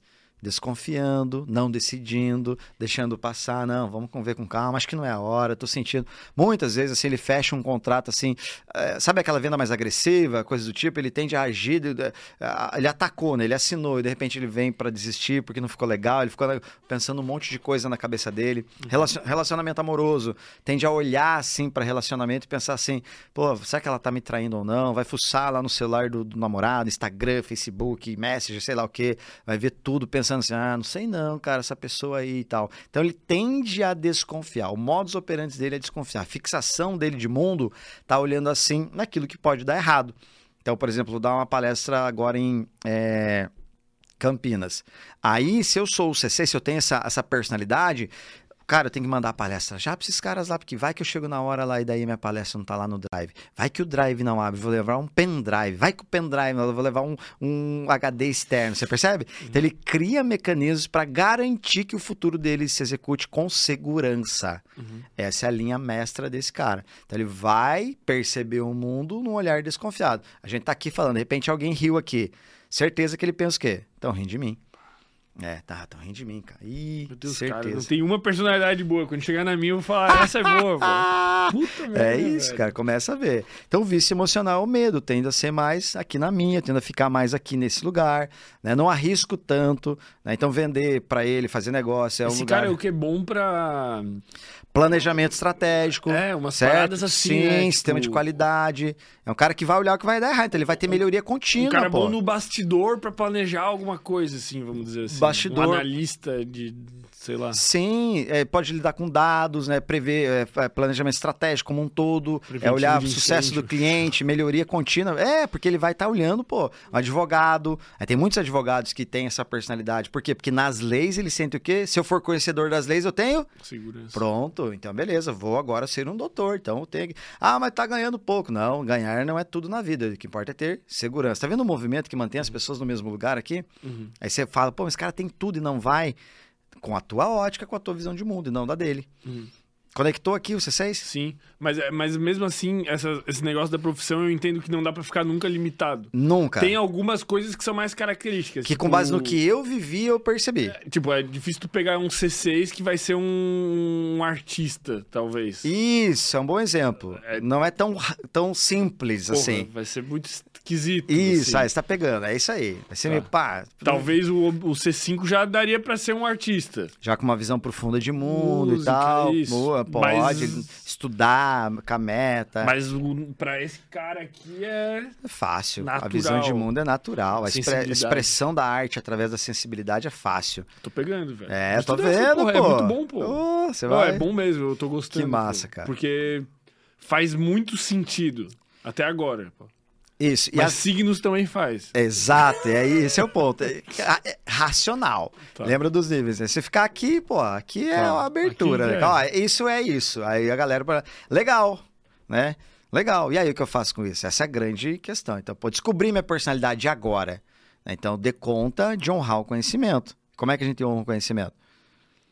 Aplicando? Aplicando, pô. Então, todo o conhecimento herdado, todo, tudo que veio antes, tudo que nossos pais fizeram, né? Vem em nós e tem incutido um, uma raiz ancestral em nós para, pô, pra não honrar isso, então precisa andar para frente. Aqui é, pode ser uma chance de você andar para frente. Tem inúmeras outras, pode ser uma chance. Pera aí, vou mergulhar no autoconhecimento. É uma belíssima ferramenta. Com base no que eu já estudei, né? estudei bastante linhas, assim, inclusive algumas alternativas. Tem MBA na FGV, para desenvolvimento humano de gestores. Fui para a Universidade da Califórnia, duas especializações.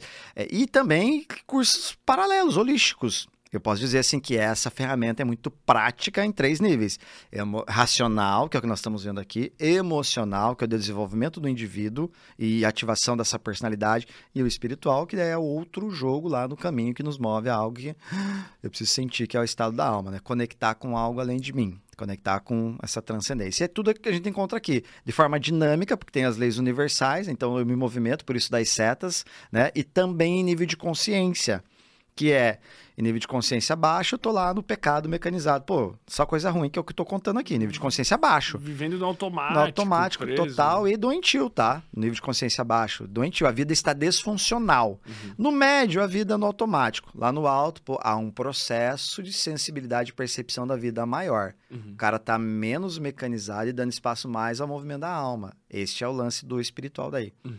Que conectando, não- né? Que sem ser por essa análise seria a pessoa que, cara, é uma pessoa que vivia à mercê dos, dos prazeres mundanos, vamos dizer assim, sem controle sobre o comportamento, ela passa a analisar o comportamento, depois ela muda o comportamento. Cara, eu hoje, porra, hoje eu tenho controle sobre o meu comportamento, velho, coisa que eu não tinha. Tipo, é isso. esse 75 days hard ali que eu tô fazendo, hoje é o dia número 63, Caraca, quase, velho.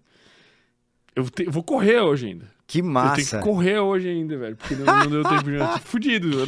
Vontade zero, mas eu vou. Vai. É um exercício de. Cara, querendo ou não, eu tô elevando o meu nível de consciência porque eu tô me, me abstendo do- desses prazeres mu- mundanos. Eu tô controlando a minha. Eu tô elevando o meu nível de controle inibitório. De conseguir dizer não pras Certo. coisas, pô.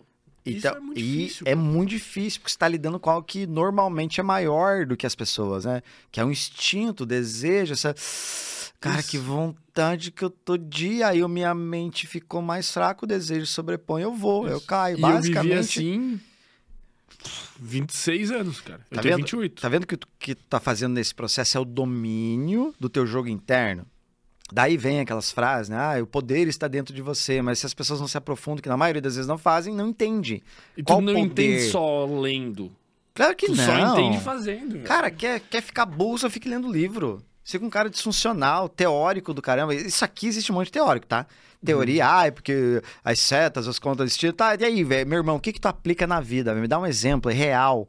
Sabe, me traz algo que tu materializou. E, e mesmo, não- às vezes nem, às vezes é melhor só fazer do que ler também. Porque É. é tipo eu ficar aqui te explicando uma hora como é que é surfar. Sim, Cara, teorizando eu posso- masturbação mental. Cara, Nossa, que A legal. hora que tu for, velho, é um bagulho que tu vai ajustar ali um negócio que tu tem que sentir. É sabe? A isso. teoria ajuda, mas Sim, Não tem seu adianta, lugar, cara. mas, pô, é aquele, aquele lance que eu falava, principalmente o brasileiro, né? Adora, né, o conhecimento. É, adora que eu digo no sentido de, é um caminho pro crescimento. Desde pequena a mãe falava, quer ser alguém na vida? Vai estudar. Pô, tem pessoas que nem acesso a isso têm e conseguem resultados incríveis. Então, o conhecimento, ele tem seu espaço, mas muitas vezes eu fico viciado em conhecimento, caramba. Olha o que a gente vê hoje na era da internet, chat GPT, inteligência artificial, conhecimento, cara, tá ali à nossa disposição, toneladas de conhecimento. E eu não materializo nada, por que, que eu tô fazendo aqui então? É trazer essa, essa consciência do. O pouco pode virar muito desde que é aplicado. Mas o que, que no, no- no espaço emocional, no espaço racional, eu compreendi que para eu perder peso, eu passo, sei lá, 75 dias aqui. Beleza, no espaço racional. Vou fazer, vai pra prática agora. Então, quanto tu domina aqui as emoções, mostra teu tamanho. Porque a ação é uma coisa, eu posso falar, beleza? Eu vou medir as minhas ações. E na reação, quando o bicho pegar, quando tu olhar aqui uma picanha que tu adora. E aí, esse aqui agora eu vou reagir frente ao ato, né, de observação. Então, meus canais sensoriais captaram o mundo. Agora eu vou reagir, certo? Essa reação mostra quem eu sou. Então, na ação eu controlo, na reação eu mostro o meu tamanho. E eu fui atacado incontrolavelmente por todos os. Todas as cabeças desse dragão, cara. Todos, velho. Todos. Foi variando assim. Não, hoje tá. Tá de boa. Aí no outro dia, tá. Qual que é o problema hoje, cara? O problema hoje vai ser a água, porque eu esqueci por algum motivo. Até Sei, a água, às vezes, olha só. Hoje vai ser a dieta. Passei na frente de um negócio de hambúrguer. Cara, tinha vez que a gente saía daqui, cara, daí passa, tem uma avenida aqui que é Nossa, a Madre. Benvenuto ali, é Ah. hamburgueria, é pizza, é não sei o que, é sushi. Aí tem outro dia que é a porra do exercício físico. Cara, hoje não tô com vontade, hoje tô meio gripado. Cada dia é uma coisa, E velho. esse é um movimento de. E aí, você tá vendo o que você tá fazendo? Você tá domando o teu dragão interno, que diz. Coma bastante, se alimente mal, durma bastante. Não é isso? Então, isso movimenta as pessoas, elas não se dão conta. Até que a vida mostrando sempre que isso faz mal, ela não observa, cria algo maior para ela entender. Um sintoma. Então, a dor aponta as pessoas para a vida. A morte nos aponta para a vida. Quando morre alguém, o que acontece? Nós nos reunimos. Mas nem sempre para celebrar a vida nós nos reunimos. Então, muitas vezes é mais fácil unir uma família pela dor. Não é isso? Um velório, pô, você larga Todo tudo, mundo cara, vai. todo mundo vai. Mas às vezes um casamento, sempre tem alguém que vai furar. Então, diz pra nós muito sobre o movimento nosso aqui na Terra. A, a- a buscar somente o desejo, não olhar pra nossa dor ou não olhar pra nossa morte, nós ignoramos o fato de estar vivo. Tem lá no- na antiga Grécia, tem- tinha uma cidade, é, espalhado pela cidade a frase, memento mori, ou seja, lembra-te que vai morrer. E lembrando que eu vou morrer, eu dou mais valor à existência. Como assim, Rafa? Ué, pega pessoas que tiveram sensação de quase morte, como elas repaginam a vida delas. Por quê? Porque percebem que a morte pode estar muito próxima. E se ela está próxima, deixa eu então aproveitar a minha vida. Então, o que é o aproveitar a vida, né? Então, esse é o grande Não é um insumo do processo. hedônico, Não, é é hedonismo. é- Cara, é fazer. significado, amar, sentir. Aquele livro da doutora Elizabeth Gleber-Ross, A Morte, o Amanhecer, não sei se tu já leu. Não. Tem diversas variações esse livro, mas ela é, tem um contexto muito original. É um livro, pô, fininho, assim, azulzinho. Cara, na pandemia foi um livro que mexeu muito comigo. Ela, ela traz, assim, a visão de uma... É uma ela é uma médica e tal, psicanalista, não lembro, psicóloga, eu não lembro exatamente, ela tá lá. E ela, ela fica constantemente com os pacientes que têm certeza que vão morrer. Tipo assim, ó, é, você tem aqui o, o, o diagnóstico. Cara, é assim, enfermeira. morrer. Vai morrer. Não, mas não pode e tal. E ela nomeia as etapas do luto. Né? Então, é, vem primeiro a negação, não, mas não pode e tal. Depois vem a raiva, tipo, eu fico puto com Deus, pô, porque eu, caramba, pô, sempre fui um cara honesto, cara acabou de assaltar fulano lá e deve estar bom, eu tô aqui pro, pra morrer. Depois a etapa 13 é a barganha, quero negociar com Deus, ó, Deus, vamos, tá, vamos fazer um acordo então, já que não tem jeito. Ó, se o senhor me tirar dessa aqui, eu prometo que. Você percebe? Daí vem a aceitação e aí vem a entrega. Então, percebe, cara, quando eu me movimento em direção da morte, o que, que eu mais vou querer, cara? Vida. Então, por isso que eu falo que a morte é a nossa companheira, pô. Eu olhar pra ela me faz querer viver também. Quando eu, quando eu me conecto com a existência como ela é, saindo da Matrix aqui, que dessa loucura que nós vivemos, tipo, ai, vamos ter. Quando eu me conecto com a vida como ela é e lembro da existência da morte, naturalmente eu me aponto pra vida. Pô, mas eu preciso chegar numa condição de quase morte? Então o que você está fazendo é domar um processo que te dá intencionalidade para conduzir a vida. Na dor, tu doma o dragãozinho interno lá e fala, meu amigo, vamos negociar aí, porque 75 dias não vai rolar, tá? Então tu tá dando um comando, uma intencionalidade para algo maior. né? No processo de iluminação, né? no fakir que eu te comentei, né? na mutilação do corpo e tal, muitos buscavam a iluminação assim, né? bem como o budismo pela mente, tá? pela meditação. Então há vários caminhos de iluminação. E pro final, para quê? Para que tudo isso no final? Para aumentar o nível de consciência da existência humana, da alma, chame lá do que for. Então, Eu, eu sinto no, no mundo terreno, assim, vamos dizer. Aham. Não preciso ir muito longe. Eu tenho controle sobre a minha vida, cara. e aí o que que tu sente?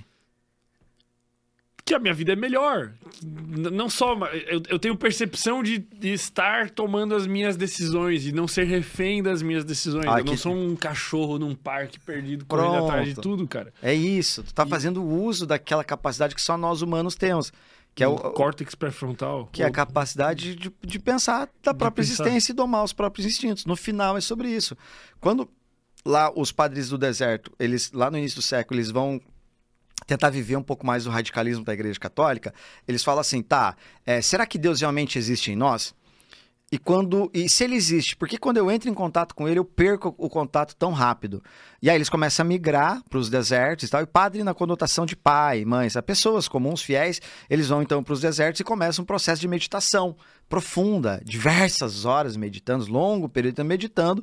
E no sábado, sabate, dia do Senhor, então eles se encontram para se reunir e fazer as trocas, o dia da troca. E aí eles trocando, pô, tava lá meditando, em contato, e de repente, pô, eu sentia assim que quando eu tava para entrar, quando a meditação ia conectar, eu sentia assim, dois dedos abaixo do umbigo, assim, um, um negócio, meu corpo aquecia assim, cara, e aí eu me perdia da conexão. Aí o outro, pô, eu senti isso aí também, pô, eu senti também. Pronto, nasceu um pecado. Qual pecado? Lembra que pecado é o que mesmo? Não- Errar o alvo. Erraram então o erraram o alvo Tá. do quê? Do coração de Deus. Então eles se desconectaram de Deus através do pecado. Qual pecado é esse? A ira. Pô, eu sinto isso, cara, essa é a ira. Começou-se a nomear então os pecados nessa fase. Aí o outro, pô, eu tava lá e de repente, cara, do nada, começava a ter pensamentos assim com mulheres e aquela sede, pô, pô a luxúria. Uhum. Sabe? Então, metaforicamente é isso que eles ilustram e vem então a construção dos pecados. Inicialmente, então, é, foram oito, depois se consolidou nove e voltou a ser sete, né? Então a Igreja Católica é, é, tomou conta, né? Colocou isso como é, sete pecados Qual capitais. era o oitavo? Ai, agora eu não lembro, cara. Mas Qual- tinha um. Tinha, tinha. É, Que eu não talvez deve lembro. estar até incluído de certa forma Inclui- dos é, outros. mas é. a narrativa não caberia se a Igreja Católica colocasse, entendeu? Então tira e só fica sete. Tá. Beleza, e dentro desses sete, então, desses sete, passa-se, conhece os pecados capitais que surgem deste lugar, disso que tu tá fazendo, que é domar algo interno. Então tá vendo que o processo espiritual, se for levar, é o também o que tu tá fazendo? Sim, É, exato. do desejo da carne. Bizarro, né? É, cara. E é uma busca que se te pergunta. Isso, se te perguntar, você não sabe responder. Mas quem sabe, toma, tá te apontando já pra um outro lugar. E eu sabia instintivamente que o caminho pra eu ter uma vida melhor era eu fazer isso. Pronto, que. Que, que em janeiro, ou dezembro agora, porra, é muita coisa e, e o convívio social às vezes exige que tu tenha um manejo, principalmente com a dieta. Não- Cara, Total. é muito ruim de ficar levando balança nos lugares, marmita e tal. Sim. Janeiro eu vou meter outro. Eu quero meter o mais foda, velho. Então, ó, que legal. E naturalmente tu vai se abrir para um outro lugar. Se- Esse processo, cara, de olhar para aquilo que me comanda, se eu não quero ser comandado e domar ele, cara, é o mais difícil da vida humana. É. Basta ver alguém viciado em algo. Pega, não precisa ir longe, pega o alcoólatra. Então, o alcoólatra, ele, ele passa uma vida ali, né, no vício. Então, vício da bebida, vício, pá, pá, pá, pá. E se tu falar para ele, cara, acho que tu tá bebendo demais e tal, não sei o que, o que ele fala. Não, para a hora que eu Não, quiser, para relaxa, quiser, velho. Pô, cuida da sua vida, cara chato e tal. Beleza, isso vai evoluindo. Até que um dia acontece algo, lembra? A vida tá mostrando pra ele, né? E aí ele to- não toma consciência, ele não olha pra aquilo. Logo a vida vem, pum, dá-lhe uma pancada aqui. Bate o carro, Bate o carro, é briga isso. com a mulher, acaba o relacionamento. Não é normalmente assim? Então, no alto impacto que a vida dá, lembra a teoria do impacto? Eu crio consciência. Uhum. Ao criar consciência, agora eu falo, cara, eu realmente preciso de ajuda. Pronto, 50% da cura dele já aconteceu. O resto é tratamento neuroquímico ali que ele vai sofrer. Então, Uhum. que mesmo não assim. deixa de ser um inferno de Me- difícil. Exatamente. Por quê? Porque outros 50%, cara, até aqui foi um forte impacto emocional. Aqui é um longo prazo que eu vou ter que tratar. Uhum. E é um processo. E detalhe, tratou. Ah, estou curado. Como é que é o lema dos alcoólicos anônimos? Não existe cura, sei Por lá. hoje não. Ah, tá por hoje, né? É, pô, por hoje não. E, ah, pô, essa aqui, por vontade, cara. Por hoje não, por hoje não, por hoje. Todo dia. É todo dia. Então, essa é a busca do controle deste, dessas etapas que nós estamos vendo, da sombra da personalidade. Pô, agora, se tu vai lutar contra aquilo que tu conhece que habita em ti, não fica mais fácil? A luta não fica mais justa? Eu falo que não é uma luta onde um mata o outro, é um acordo, cara. Vamos domar, vamos, vamos ter carinho e zelo pelo que eu tô percebendo sobre mim. Isso faz parte de nós. Nós habitamos em todas as personalidades, temos um pouco de cada uma. Então, ao falar delas, que nós temos amor e acolhimento. Fala, cara, verdade, pô, eu fazia isso mesmo. Pô, era terrível o que eu fazia, mas agora eu tô olhando, cara. Eu tô olhando com gratidão, porque muito das, da- do que eu fiz de ruim, com base na minha personalidade, me trouxe até aqui onde eu tô. Então, ela também tem um lado muito bom. Então deixa eu olhar pra isso e ter amorosidade no processo é fundamental. Porque senão eu pego um chicote e fico aqui me chicoteando, pô. Me punindo. Ah, realmente, eu não sirvo pra nada. Eu sou. E não é sobre isso. É sobre tomar consciência. E tomar consciência às vezes dói. Ponto. Agora, Quase tu sempre. quer crescer? Quase sempre, né? Se tu quer realmente crescer, cara, então tome consciência sobre si. Tu quer realmente crescer como empresário? Então tome consciência nos seus atos. Tu quer realmente crescer espiritualmente? Então tome controle do que está te controlando. Então esse é um processo real de autoconhecimento e autodesenvolvimento. É eu buscar dor e não se querer se livrar da dor. Lembra a história de Aquiles, né? A, a mãe de, de Aquiles, quando Aquiles nasce, ela escuta do, do deus Zeus, olha, molhe seu filho no lago. E aí a mãe, seguindo o conselho de Deus, de Zeus, vai, pega Aquiles ainda bebê pelos calcanhares e molha no lago. Onde a água tocou, protegeu Aquiles, ele ficou invencível. Porém, onde a mãe tocou, tornou o quê? Frágil. Vulnerável, frágil. E- o calcanhar de fora. Calcanhar de fora. Então, nessa tentativa, muitas vezes, de proteger e nos protegermos da dor, nos fragilizamos. Por isso que você vê alguém com um nível de autoconhecimento muito alto, uma percepção de si alto, o cara tem força, bicho, ele tá conectado num lugar maior. E você vê outros frágeis demais, não conseguem falar sobre o que fazem, tem medo de se expor, medo de fazer uma live, medo de erguer a mão e falar o que pensa, medo de, de, de, de falar a sua verdade pro mundo. Medo, por quê? Porque ah, eu tenho medo. Pô, medo do quê? Essencialmente, eu tenho medo de mim, das minhas fragilidades. Então, quando eu entro na dor, eu me fortaleço.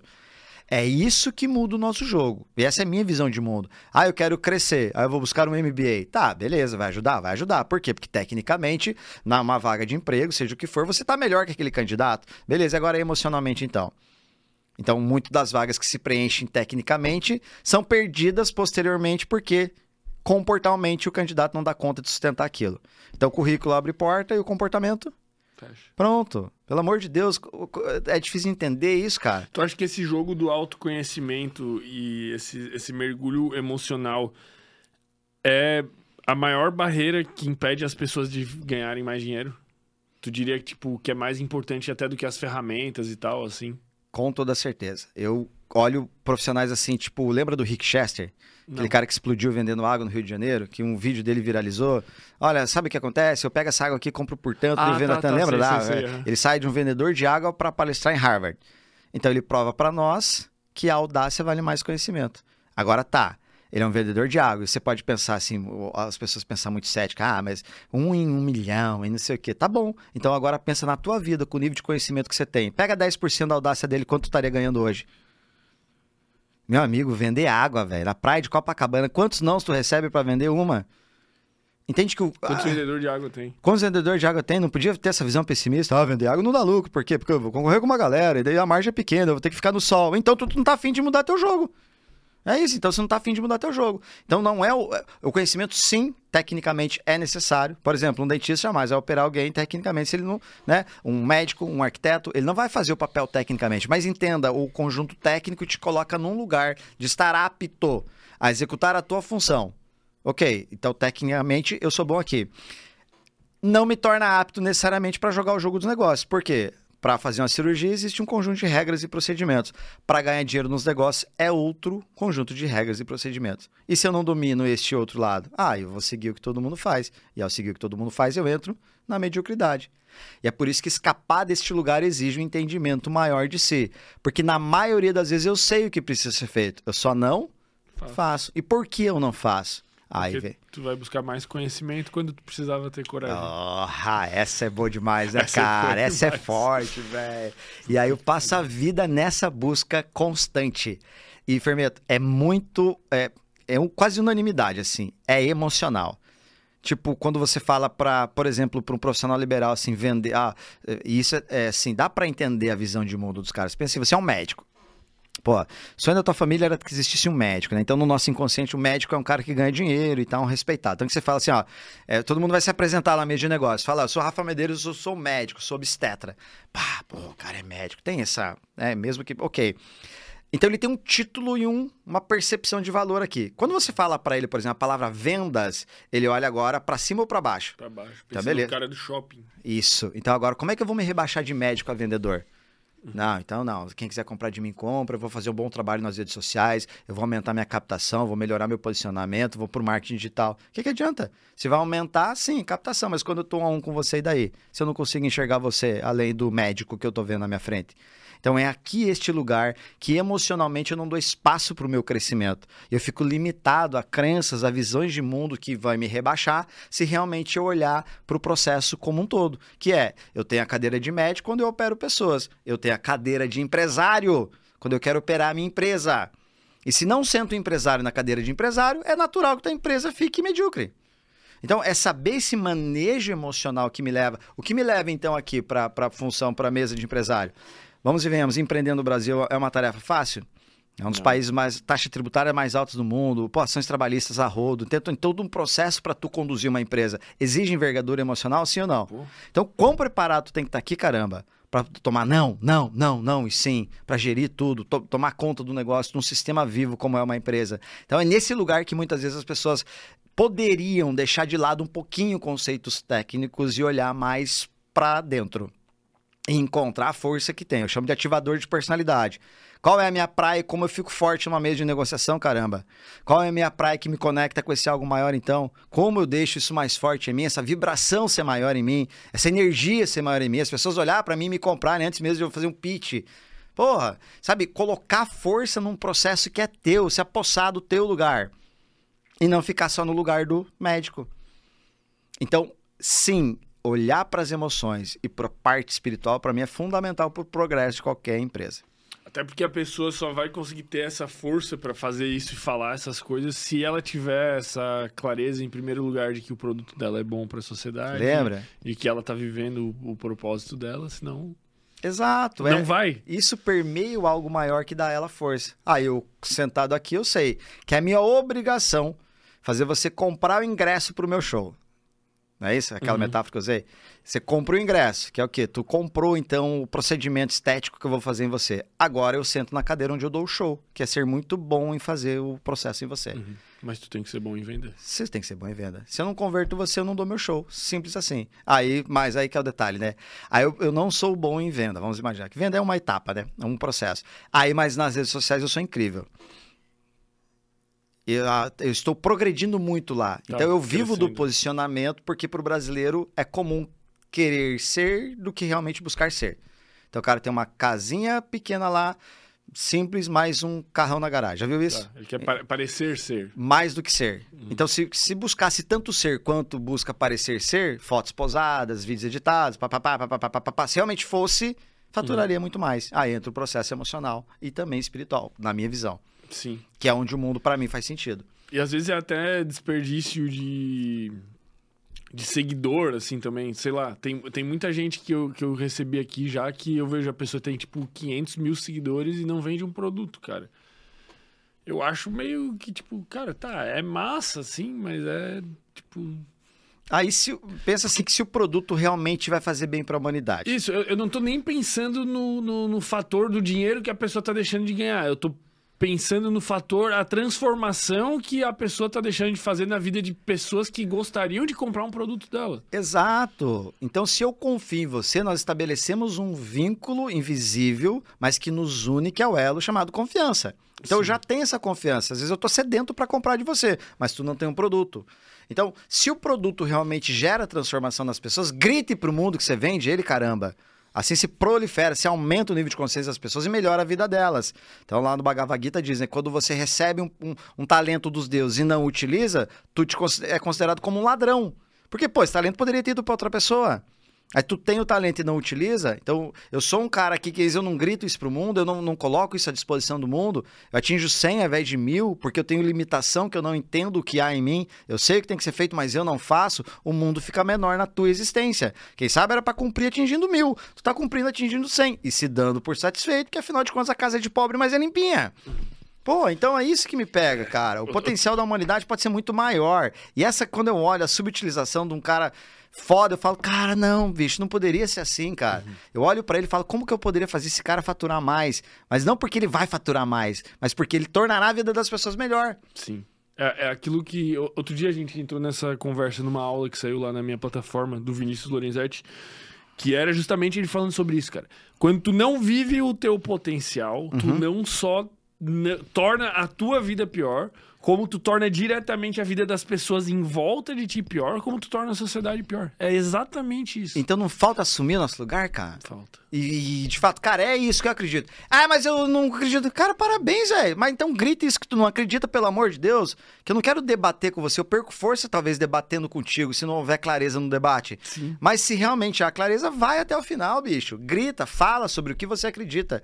a nossa audiência tá maluca para nos ver sem máscara. Quanto mais verdade, não é isso. Não tá um movimento maior agora sobre o nativo, da, da autenticidade, porque se perdeu naquela fantasia do Instagram perfeito, Sim. onde causa uma comparação bizarra, pô. É, adolescentes, pô, tentando contra a própria vida, por quê? Porque, pô, não tenho tanto seguidor que tem. Pô, o que é isso, bicho? Então, nessa convenção do quem é mais foda, eu esqueço do que eu vim fazer. Que é, pô, deixa eu olhar dentro aqui, peraí, qual é, o que rola em mim aqui, o que habita em mim aqui? Deixa eu silenciar um pouquinho, ouvir um pouquinho mais. Quando que nos ensinaram que, pô, é, sabia, Fermento, que quando você ora, você você fala com Deus, mas existe uma maneira de Deus falar com você, que é entrando no seu quarto, fechando seus olhos em silêncio, acalmando a sua mente para que no processo meditativo, então, você talvez chegue a algumas conclusões e quem sabe Deus sopre no teu ouvido se tu acreditar ou tenha mais clareza mental para tu decidir. Então, cultura ocidental é, vamos fazer uma oração. Cristianismo, tá tudo bem. Cultura oriental, pô, olha dentro também. Deus tá doido para falar contigo, mas tu não dá espaço, caramba. Só fica falando, pedindo. Porra! Então, olhar para dentro, cara, é olhar para um lugar de poder. Então, se Deus habita em mim, habita em você, eu não enxergo ele em ti, pô, quem sabe eu posso enxergar em mim, então. E quem sabe meus olhos estejam aqui, né, com o véu de maia da ilusão. Eu não estou enxergando o que tem que ter. Então, deixa eu me conectar. Qual é o problema em tentar fazer isso? No seu tempo, quando sentir que deve. Lembra, Rafa 2019? Ah, é babaquice isso aí. Quando fizer sentido, só siga o movimento. Siga o movimento. O movimento vem do teu corpo. Tu acha que todas as pessoas meio que têm algo para ensinar em algum momento? Qual que é esse momento? Porque quando que seria cedo demais? Porque tem gente que pode estar assistindo e falar, cara, eu realmente não sei nada. Sei lá, porque às vezes a pessoa tem tipo 16 anos, 17, 18, não viveu muita coisa, não estudou nada uhum. e tem gente que tem essa idade e tem muita coisa para ensinar já, o que é bizarro. É Mas tem gente que não tem, de uhum. fato não tem. Sim, é, não sei se é um fato se a gente mudar o ângulo. Por exemplo, tá. um menino de 12 anos não adoraria aprender com o de 16? É verdade. Então ele já tem algo para ensinar. Então, quando que eu sei que eu tenho algo para ensinar? Quando eu aprendi comigo mesmo. Não é isso o conceito do avatar transformado? Uhum. Então, na, no marketing digital, a transformação que eu passei, ela habita em mim. E eu sei o caminho que tu deve seguir se sofre com a mesma dor. Aí eu grito isso para o mercado, você se atrai com a minha comunicação. Na comunicação eu te dou, então, o meu método, o meu produto, a minha transformação, seja médico, seja marketing digital, o que for. Só que da onde que sai a certeza que eu posso te ajudar? Olhando para a minha história. Então, quando eu olho para a minha história, eu vejo etapas que eu venci. A cada etapa que eu venci, se você parar para pensar, dá um produto.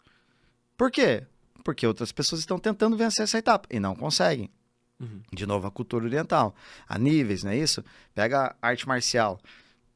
Como é que Faixas. tu evolui? Faixas, isso. Aí o faixa branca não tem nada para ensinar. Se ele fez um dia, ele já tem para quem tá entrando hoje. Ó, a faixa amarra assim, tá? Você entende? Então, se pega a maçonaria, por exemplo, os níveis né, hierárquicos, vai até o 33 depois, depois o cara volta para servir. Então, essa, esse processo de aprendizado eu sempre tenho que ensinar, desde que eu não tenha lido no livro. Eu preciso ter vivido aquilo, pô. Senão meu discurso fica fraco, a verdade não aparece. Você viveu 750 horas de podcast aqui. Você está aplicando 75 dias de, de hard. Como é que é? 75 days hard. 75 days hard. Você está aplicando. Pô, eu nunca fiz 75 days hard. Quando eu pintar, cara, eu quero fazer um desafio desse. O que, que eu vou fazer? Você está posicionado na minha mente agora. O Fermento, me dá, dá a real. E como é que foi esse processo? Então, eu já sei que tu viveu. E com você eu quero ouvir. Ah, eu li num livro que o corpo faz mais ou menos assim, e daí no sétimo dia acontece isso, porque teu cérebro libera. Não é isso? Bons falantes, caramba. Vai fazer. Se tu fez, eu paro para te ouvir. Quando começou, tinha 200 pessoas começaram, é... tem sete. Tem que ver até no grupo quantos que tem. Tem sete pessoas que não Olha que isso. Não perderam ainda. Você tá vendo que isso mostra para nós, é uma mostragem do que nós vivemos no mundo como um todo? Uhum. Nós somos muito bons em falar e péssimos para fazer. É. E se hoje tua vida tá assim, neste lugar, é porque falta algo para tu executar. Então por que, que eu não executo? Se na altura racional eu dou conta de absorver emocionalmente, emovere está se movendo contrariamente a quem decidiu. Aí eu decidi que eu vou fazer 75 days hard. Eu posto no Instagram, eu faço tudo. Legal. E na hora de executar, cadê aquele eu que prometeu? Ele desapareceu. Para quem? Ele foi sugado por um dragãozinho dentro dele. Que é o quê? Racional ou emocional? Se racionalmente o cara tá decidido. É emocional. Então ele foi drenado, desapareceu suas ideias. Ah, mas eu desisti, Rafa, ficou pesado para mim. Não, a vida não tem dó de você, ela só tá te mostrando algo. Sim. Entra no próximo, cria o seu. Pô, não deu 75, cria de 30, cria de 20, mas não desista. E num processo de ensinar alguém, eu vivi, aí na minha visão, aí eu falo, ensinar, essa é a minha visão. Eu li num livro, cara, eu posso transmitir a informação, eu uhum. posso Ctrl-C, Ctrl-V. Agora, experiência de fato me gera conexão. Eu vivo eu falo e tu sente o que eu senti. Se eu não sentir, como é que tu vai sentir? Então essa semântica aqui não vai acontecer. Uhum. É nesse lugar. Saber e não fazer ainda não é saber. É, boa, ótima. É do Lao Tse. Lao Tse, olha aí, profundo, hein? É esse lugar. É esse lugar. E muitas vezes as pessoas sabem o que tem que ser feito. Agora, no curto prazo, elas sabem. Vai chegar um momento que eu não vou saber? Sim. O que acontece nós num dado momento? Veja bem, eu tô lá em casa e de repente, pô, olho pros meus resultados e, cara, não tá legal o meu resultado. Aí em mim uma inquietação, certo? Uma leve dor. Pô, caramba, fulano tá aqui, é bem pior que eu. Olha, eu tenho isso aqui, mesmo assim não tô lá. Uma inquietação. É bem assim. É, o que acontece na inquietação? Na inquietação, então eu vou me movimentar, não é isso? Eu preciso me movimentar. Aí, do nada, do nada, eu escuto algo. Então, o, o chamado do herói é por um batida de tambor, pô. Pum, pum, pum. ba- Sou o tambor, eu não sei exatamente o que é, mas eu sou chamado. Aí nasce o chamado. Chamado para quê? Para uma aventura, não é isso que Joseph Campbell ensina para nós? Chamado para uma aventura. E no primeiro momento eu olho para a aventura e o que eu faço? Nego. Eu nego. Não, não vou, não vou pisar aí. Nessa série é perigosa pra mim e tal, não sei o que, não sei o que. Mas a inquietação permanece. Então, jogar areia na inquietação é jogar areia pra tua aventura chamada vida. Você não... E se tu não for, tua vida vai ser uma bosta. e, você- e nós sabemos onde temos que ir. Lembra? A nossa alma sabe onde deve ir. Quem tá ouvindo aqui sabe, tá vendo. Porra, às vezes é um saco. É porque é desconfortável. É no desconforto. é. É. achar conforto no desconforto. Sempre vai. O crescimento vai exigir desconforto. Qualquer história de pessoas que, pô, é, de maneira ética, seguiram, construíram algo há muito desconforto. né? E nesse lugar de desconforto eu mostro o meu tamanho. Lidando com o quê? Com as minhas emoções. Vai doer, pô. Mas o que está doendo em mim? E por que dói tanto? É encontrar isso, é olhar pra isso. E olhando pra isso, fica mais fácil então o manejo. Vai ser fácil? Pô, que ilusão vai ser fácil, caramba. Lembra, a vida não é fácil. Eu gosto de trazer essa clareza. A vida bate em nós todo santo dia. Você vai ter que correr daqui a pouco, pô. E daí? E A vida... hoje é um treino fodido. Olha aí, ó. E a vida vai bater em você, o que você vai fazer? Você vai fugir? É. Vai quebrar o 75? Então, beleza. Então, há em você aquele mesmo eu que, que, que falou que faria. E se esse eu há em você, tu tá lidando com o quê? Com as suas emoções. Então, de maneira muito forte, poderosa, inconsciente, mesmo não sabendo sua personalidade, você já tá domando ela. E tá criando algo maior. Então, quando tu colocou lá um, um- um compromisso publi- público, funcionou para você. Então, você já tem algo que diz, ó, eu com compromisso público posso funcionar. Então, você já tem o quê? Um gatilho para bater meta. Sim. E gente junto fazendo, né? Além do... É, é um compromisso Isso, público. também. exato. Aí as pessoas olharam para uma direção de mundo que tu falou que ia chegar, gostaram da ideia, compraram a ideia, tu gerou agora influência em massa. Com base de algo que nasceu, sabe-se lá da onde. Inicialmente para o corpo, inicialmente para o desafio, inicialmente para um lugar. Pra me salvar. Pronto. Para te levar num Da outro mesma lugar. maneira que surgiu sem groselha também. É isso, pô. Eu fiz pra me salvar no final das contas. Tá vendo? Olha que forte isso. É isso. Então, na tentativa de nos salvar, nós enfrentamos a vida. E ao enfrentar a vida, vencemos batalhas. E ao vencer essas batalhas, sempre há algo então para ensinar. Ah, mas não dá para ensinar de graça então? Dá, é uma decisão sua. É óbvio, você pode fazer, distribuir conteúdo do seu jeito que você quiser. Desde que dê conta de honrar exatamente aquilo que o mundo da matéria pede para tu honrar. Se não chegou nesse nível, pois bem que cobre. Tem valor que tu entrega? Voltamos à mesma. Tem, então que tu cobre dignamente isso, para que o dar e receber fique em equilíbrio. Porque na natureza, des descompensar algo, o desequilíbrio sempre é ruim. Tá fazendo sentido. tá tudo fazendo sentido. A galera tá acompanhando aí, Gabriel. Tá todo mundo louco aí, velho. Depois a gente tem que passar um, um, um teste Ah, boa. pra galera. Ah, tu tem um teste. Tem um teste. É, tá ativo, né, Bianca? Lá no. Se mandar a palavra teste lá no direct, né? Ah, dá pra gente Isso. botar o link do teu Ou o Instagram link e lá. fala é- pra galera. Ah, beleza, fazer. melhor. Setzão? Setzão. Beleza. Eu acho que é o meu, só pelo Tá, que eu já ouvi ver. falar. mas Vamos ver. Bom, Então, beleza. Aqui, ainda o último dos racionais, o cara vai, na infância, sentir uma espécie de privação. Tá. É como se, pô, desejasse muito algo e de repente não pude ter aquele algo. E também é comum nele um desligamento da mãe, uma percepção que a mãe se afastou. E na dor do afastamento da mãe, lembra? Dor do coração vem uma narrativa da mente. A narrativa é: não, não, mamãe só se afastou porque ela tem que trabalhar. Ou não, papai não brigou, não, é o jeito dele. Então, é, ele é especialista para contar histórias para si. Uhum. E ele vai passar então a ser especialista em fugir da dor. E de- proporcionalmente ao fugir da dor, a busca pelo prazer. Uhum. Então aí vem o vício da gula. Né? A gula, às vezes as pessoas pensam, a gula por comida? Não, pode ser também, mas não é exatamente isso. Quer dizer, é a gula para uma projeção de antecipação de futuro.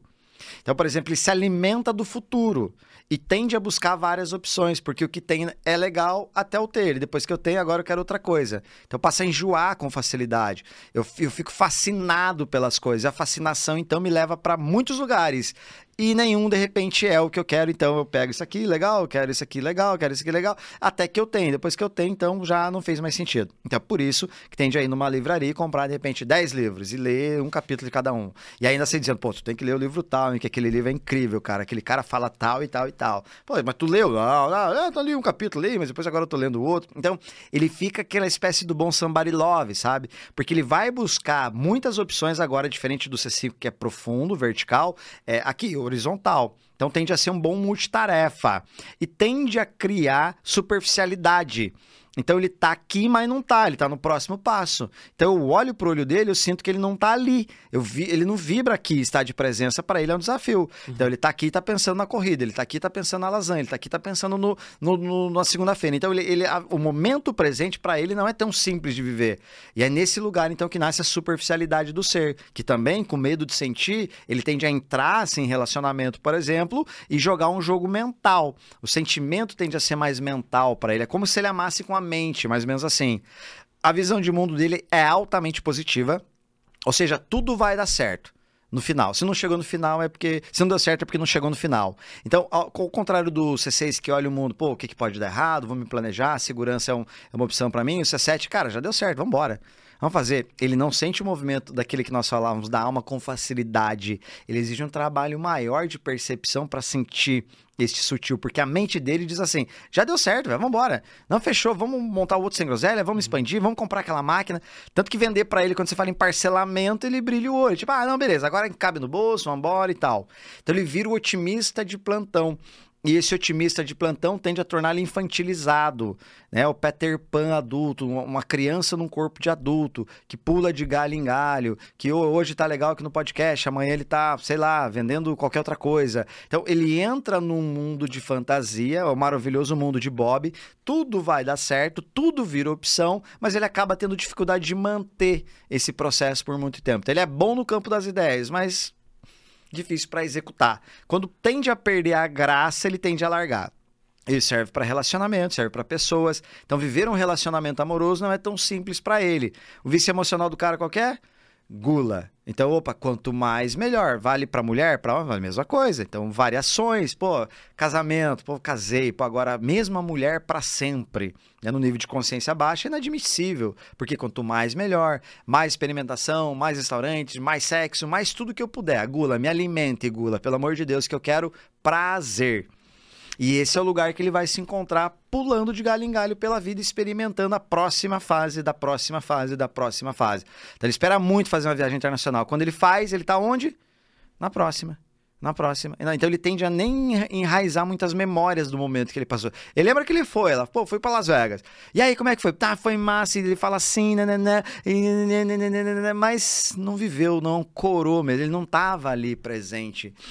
Ele não parou e, pô, tô aqui agora, eu vou prestar atenção só no fermento. Esse é o grande desafio. Lembra que eu falava do meu processo? Uhum. Eu, como personalidade C7, aquietar a mente era o grande. Hoje ainda é, mas é bem menos porque eu estou domando ali esse meu dragãozinho. Uhum. Então, essa meditação me ajuda muito de eu parar, eu estado de presença. Eu me coloco, eu me conecto aqui com um lugar maior. E nessa condição maior agora, de estado de presença, eu tenho mais clareza e mais foco. Então, o grande objetivo é pegar toda essa energia que ele tem, que é gigante, canalizar para uma única direção. Aí ele ganha o lugar de força. Aí ele entender que se botou o compromisso, então tu cumpra. Você ah, começou o livro, tu termine. Sabe esse lugar? Para ele entender que a vida não é um parque de diversões uhum. e que as pessoas não estão à disposição dele para ele brincar com as pessoas. Que existe sentimento mesmo que ele não sinta e que realmente ele pode passar a imagem de um cara irresponsável e que todo mundo ao redor tá vendo, mas ele acha que não porque ninguém lhe falou e se fala, ele fala, ah, para, para de encher o saco. É, mas é, o que você vai falar agora? É que você viu uma parte da história, você não viu a outra. Então ele entra nessa narrativa aqui, pô. Então, ele, ele, ele fica. Perceba que a criancinha fica tão boa de fugir da dor que agora ela cria argumento para tudo aqui fora, porque ela ficou boa aqui, pô. Ela sentia dor, criava uma história. Ela sabe criar história como ninguém aqui. Então ele cria uma boa comunicação, é natural o C7 se comunicar bem por conta disso. Que ele cria uma história interna e reproduz externamente. Então é neste lugar que vai morar a superficialidade e uma busca incessante de prazer, que acaba causando o quê? Acaba causando um vazio existencial. E ele, quando entra em depressão, quando entra em contato com a dor, cara, é triste, bicho. Por quê? Porque toda aquela vida que, em tese, aflorava, desaparece. Murcha, sai de cena. E aí perde o brilho, o sentido e a vivacidade vai embora. Então, nesse nível de entusiasmo, né, que é o que ele tem muito, né, entusiasmo, é enteos, que é em enteos, é entusiasmo, vem de enteos. Enteos é, é, é Deus En é dentro e Teus é Deus. Então, entusiasmo é Deus dentro de si. E nesse movimento de Deus dentro de si há muito essa energia aqui. E de repente a sensação que tem é puf, apagou isso. Ou seja, Deus ali não habita mais. Então, metaforicamente falando, é isso, essa energia fora. Eu preciso buscar para o mundo, eu preciso buscar prazer. Quanto mais, melhor. Eu vou me lambuzar no que a vida tem para me oferecer. Até criar consciência de que não é sobre isso. Eu nunca me senti tão exposto na história desse, desse podcast. Nem quando eu trouxe o cara da bipolaridade aqui que fala sobre o transtorno, que eu já vejo uma correlação perfeita com, com esse cara, porque daí tu vê que o período depressivo vai ser quando ele se correlaciona com essa dor, quando ele se conecta com essa dor, e o entusiasmo quando ele tá na hipomania Sim. vivendo esses prazeres mundanos loucos e sem limites e essa gula Isso. insaciável. Insaciável. Adoro um desafio, tá? Vambora, vai dar certo, visão de mundo é certeira. E há os movimentos, né? só para tu entender, já que conectou, por exemplo, o movimento, o, o maior crescimento que ele tem é nessa direção da contraseta aqui, ó. Então, quando ele pega, perceba assim, ó, ele pega elementos de um C5. Qual o movimento que eu fiz? Eu saí do núcleo onde eu tinha lá muitos amigos, enfim, é, é, empresa, etc. E venho aqui para Florianópolis. Conhecia pouquíssimas pessoas, vim cuidar de mim e da minha família. O que, que eu fazia? Olhar para dentro, observador. Aqui, ó. Tum, menos é mais. Ah, vá, vai ter um evento. Ah, não, vou não, cara. Ah, vai ter isso aqui, não. não. Menos é mais, menos é mais. Tu eliminou essa extravagância. Esses ruídos do C7, cara, que é muita, é extravagância, vamos, faz tudo e não faz nada, sabe? Pá, foi, foi entrando num lugar de encaixe que, pô, aí eu descobri prazer na solitude. Uhum. Né, que é busca prazer. Solitude. Oh, peraí, pô, que massa isso aqui, bicho. Meditação, nossa, era um desafio. Pô, agora tá entrando, tá conectando. Percebe? Então, uhum. nesse movimento, o desenvolvimento né, da espiritualidade, ele está muito aqui no C5, nessa quietação, porque lá o mundo oferece prazer. E para o C7 isso acaba sendo muito necessário. Muito necessário. O que eu conheço de, de homens, em principal, né, que fica mais exposto, assim, porque falam mais, né, naturalmente, em, em sala, é tipo dois casamentos para aprender isso. Aí filhos sofrendo. Então, né, naquilo que o adulto não pode suportar, ele descarrega na criança, que não tem nada a ver com aquilo. Olha o tamanho da responsabilidade. Eu vou te dizer que eu, por não ter esse conhecimento que tu tá trazendo para mim hoje aqui, cara, eu tô indo bem até. Porque eu meio que dei mergulhos na direção correta. Partindo do pressuposto de que eu tô certo que eu sou um C7, eu sou um C7, não Sim, tem como, é tá, bateu demais. Nossa, pelo amor de Deus, velho. Legal. Ah, 100%. 100%? 100%. Massa. Então tá vendo? Ó, então a galera que tá vendo em casa é muito desse lugar. Tipo, vai bater se tu tiver aberto. Você pode negar, eu sempre falo, é legal. Cara, negue. Negue o quanto tu puder. Vai chegar uma hora que vai ficar inegável. Aí, que, tu se abre. Esteja nessa condição que você tá. Ô, bateu, conectou. Pô, deixa eu entender melhor, então, o que eu fiz inconscientemente para potencializar isso agora com consciência. Uhum. Então, esse é o, é o, movimento. Tu já tinha identificado isso em mim em segundos? Sim, já tinha identificado. E eu fiquei muito na dúvida com o C6 Tá. E um C7 que eu vejo, assim, hoje tá mais claro para mim aqui, né? Nesse Até nível por de eu ter exposto algumas coisas. Exato, porque a gente se viu em evento e tal, algumas coisas que não tinha essa... É... Mas eu falava do que tu. Né? Beleza. Então eu ficava assim, cara, tem, eu vejo muito do 6 Uhum. em ti e tem ou 6 asa, asa 7, que aí agora dá pra abrir isso aqui, ou 7 asa 6. Que Uhum. é o quê? Por exemplo, o 6 asa 7, ele tem também o, o, o medo é o, o vício emocional, né? Ele, ele é mais ele é mais precavido que o normal, Uhum. mas ele tem lá uma, uma quedinha pras aventuras. Uhum. E o 7 asa 6 prevalece a gula. Pá, vamos fazer, vamos embora, vai dar certo, otimismo, piada, risada, lá, lá, lá. E nós tem um pezinho, um freiinho maior ali. Mas não, não tem tipo 7 asa 8. Tem, eu, pô. Por isso que às vezes o mesmo Cara, eu sou 7. 7 asa 6, velho. Eu nem sei o que que é 8, mas eu tenho certeza absoluta, cara. Não, então, Caralho, que, que, massa. foda, velho. É. Porque aí, veja bem, nós dois somos personalidade 7. Aí o, a- o Gabriel vai olhar e fala: Bom, o fermento não é parecido com o Rafa, pô. Rafa fez sim, o fermento. Beleza, porque aí vem o subtipo. E aí fica claro e fácil de entender. Agora, nesse nível que tu tá. Porque o 7 asa 6 responde ao mundo nesse lugar. Tem o otimismo, mas tem o freiozinho aqui. O 7 asa 8, ele pega toda a luxúria do 8, a força do mundo e vem. E aí, muito, né? Isso aqui, tipo, não, vambora, meu irmão. É isso aqui, então vamos pro pau. Qual Porque que é a eu sou pegada? o cara, inclusive, que mesmo nas loucuras mais extremas que eu já fiz na, na vida, ela sempre tinha um nível de segurança, pô. Aí, ó, tá vendo como conecta? Tipo, totalmente, cara. Até eu conversava sobre isso, converso ainda sobre isso com a minha psicóloga, assim. Uhum. Tipo, sei lá, tá, eu vou transar com três minas no mesmo dia e fazer uma merda abissal, assim, e fazer um monte de merda.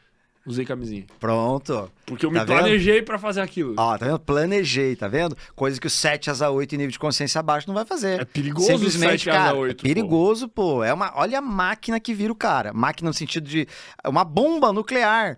7 asa 8, 8 asa 7, mesma coisa. Por quê? No 7 habita a gula, no 8 habita a luxúria. Aí o cara é o 7, ele pensa que a vida é por é, prazer, não vai dar nada, tá tudo certo, e pega lá um pouco da luxúria. Meu amigo. E Haja aí? meditação. Haja meditação, pô, é o que eu tô te falando. Então, como é que eu não vou. E quando eu olho pra isso e vejo, por exemplo, essa reação de identificação rápida, de é, é, poder de transferência pra vida prática, eu quero saber se aqui é ciência ou não. Não, Eu quero saber eu que isso vai mudar a minha saber, vida, pô. Tá vendo? Então, ai, mas psicólogo, ai, que é embasado e que, pô, é embasado na experiência prática, pô. Vê, não serviu, não usa. Serviu, usa. Torne o mundo melhor com o que tu tem. E nas viagens que eu fiz por aí, em buscas de entendimento, de ferramentas, cara, nada é tão completo. Não, mas isso aí... eu- Disque, MBTI. Só do que eu entendi agora já, eu já achei absurdo, cara. E, ó, Absurdo. E olha, absurdo. e olha só, o que nós vimos aqui é incrível, não é? É incrível. E não é 5% do que tem pra oferecer. Para com isso, cara. Eu tô te falando, pô. Olha, olha essa imersão. Ó, fala Porra, lá. velho, não pode ser, cara. Eu tenho que mandar isso pra. Eu vou mandar pra minha psicóloga, cara, pra dar um bisu. Se ela não conhece, ela já ouviu Porque falar. isso aí, cara, é um processo que a gente veio mapeando há muito tempo, cara. E olha a clareza que você tá tendo agora. Pra chegar a essas conclusões e pra eu ter mapeado como que eu funciono. Olha, eu me funciona assim, eu meto louco aqui, mas eu sou seguro assim, nos meus limites e essa energia, blá blá blá blá blá blá, o que que eu tô fazendo, como é que eu funciono. Cara, é um negócio assim, ó, com todo o respeito à TCC que eu sou apaixonado e todo mundo sabe o quanto que eu amo os psicólogos, cara, mas que talvez se eu tivesse feito um teste desse de personalidade e me conectado com o teu conteúdo antes, eu teria economizado bastante terapia. Cara, eu nunca disse isso aqui, velho. Eu tô até com medo de, do- dos psicólogos aqui me xingarem, porque eu amo de verdade a, a profissão, amo todos que vêm aqui contribuem. Porque é- se eu tivesse visto isso e entendido que eu sou um 7 asa 6 Isso. e lido mais sobre, me conectado com isso, cara, Você- o tanto que teria encurtado o caminho, velho. É isso. Pelo menos uns três meses. Eu tô falando três meses porque eu tô. Eu vou na- não vou na psicóloga pra brincar, velho. Eu vou na psicóloga e eu chego assim, ó, é isso, isso, isso, eu quero resolver. Vamos resolver. Eu tô dedicação, tá ligado? É o cara que vai na academia pra treinar. Sei. Três meses assim, isso é pra gente que enrola há anos, velho. Tá vendo? Então, isso é o que? É clareza, né? Isso é clareza. passou, sei lá, 15 minutos falando sobre cada um, não sei. Isso. Aí, Isso, isso somado a todos os episódios, tudo que eu já aprendi aqui, que traz mais clareza ainda, né? Isso. Isso. Aí, aí a, a- a semente caiu num terreno fértil. Isso. Aí, uf, aqui, pô, de repente a galera em casa, "Ô, não me identifiquei tanto. Cara, é normal, é o processo. Agora, quando você pega isso aqui agora, tá, beleza, eu tenho uma ferramenta. O primeiro passo é a identificação. Eu identifiquei, compreendi. Caraca, é isso, bicho. Eu tenho esse nível de segurança por conta disso. Eu sou realmente impulsivo ali por conta daquilo. Eu tenho meus dragõezinhos aqui que me levam prazer, às vezes cama em sexo, bebida, droga, academia, igreja, seja o que for. É mais, mais, mais, mas eu tô entendendo e tô mapeando o processo aqui. Aí tu abre o mapa da psique aqui da personalidade ali que tem vício, virtude, mecanismo de defesa, fixação, todo o processo que, que juntou-se no padrão de infância, os transtornos que viveu lá. Pô, tu vai pro lugar emocional na hora. E o que, que naturalmente tu, com a tua personalidade, vai querer? Cara, tá, então deixa um pouquinho mais a fundo agora. Naturalmente, pode escrever. Em algum momento a gente só vai falar da tua personalidade a nível espiritual aqui. Naturalmente. Por quê, velho? Porque eu quero melhorar a vida. Você quer melhorar, você quer mais, cara. Você quer mais. Olha só, 75 dias hard. Pô, você quer, você quer mais, você quer avançar. Então, essa busca que te impulsiona vem muito dessa busca por prazer, canalizadinho. Tu podia estar agora buscando prazer numa mesa de poker, por exemplo. Sim. E, e- e o- esse set, inclusive, é a personalidade perigosa pra ser um drogado. Muito compulsivo. Ele estabelece vínculo com prazer muito fácil. Se ele sente prazer em, por exemplo, ir na igreja, cara, é todo dia na igreja, bicho. Ah, se eu sinto prazer em sexo, casa de swing, menage, é, ah, sabe? Isso aqui, ó, é sedento. É sedento. O cara quer mais, pô. Por isso que relacionamento é um desafio.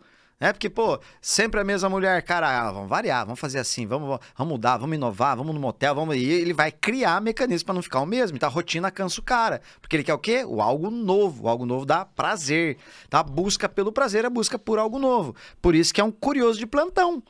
Né? Então, Leonardo da Vinci, por exemplo, muito que provável um C7. Um curioso de plantão. Por que, que o céu é azul?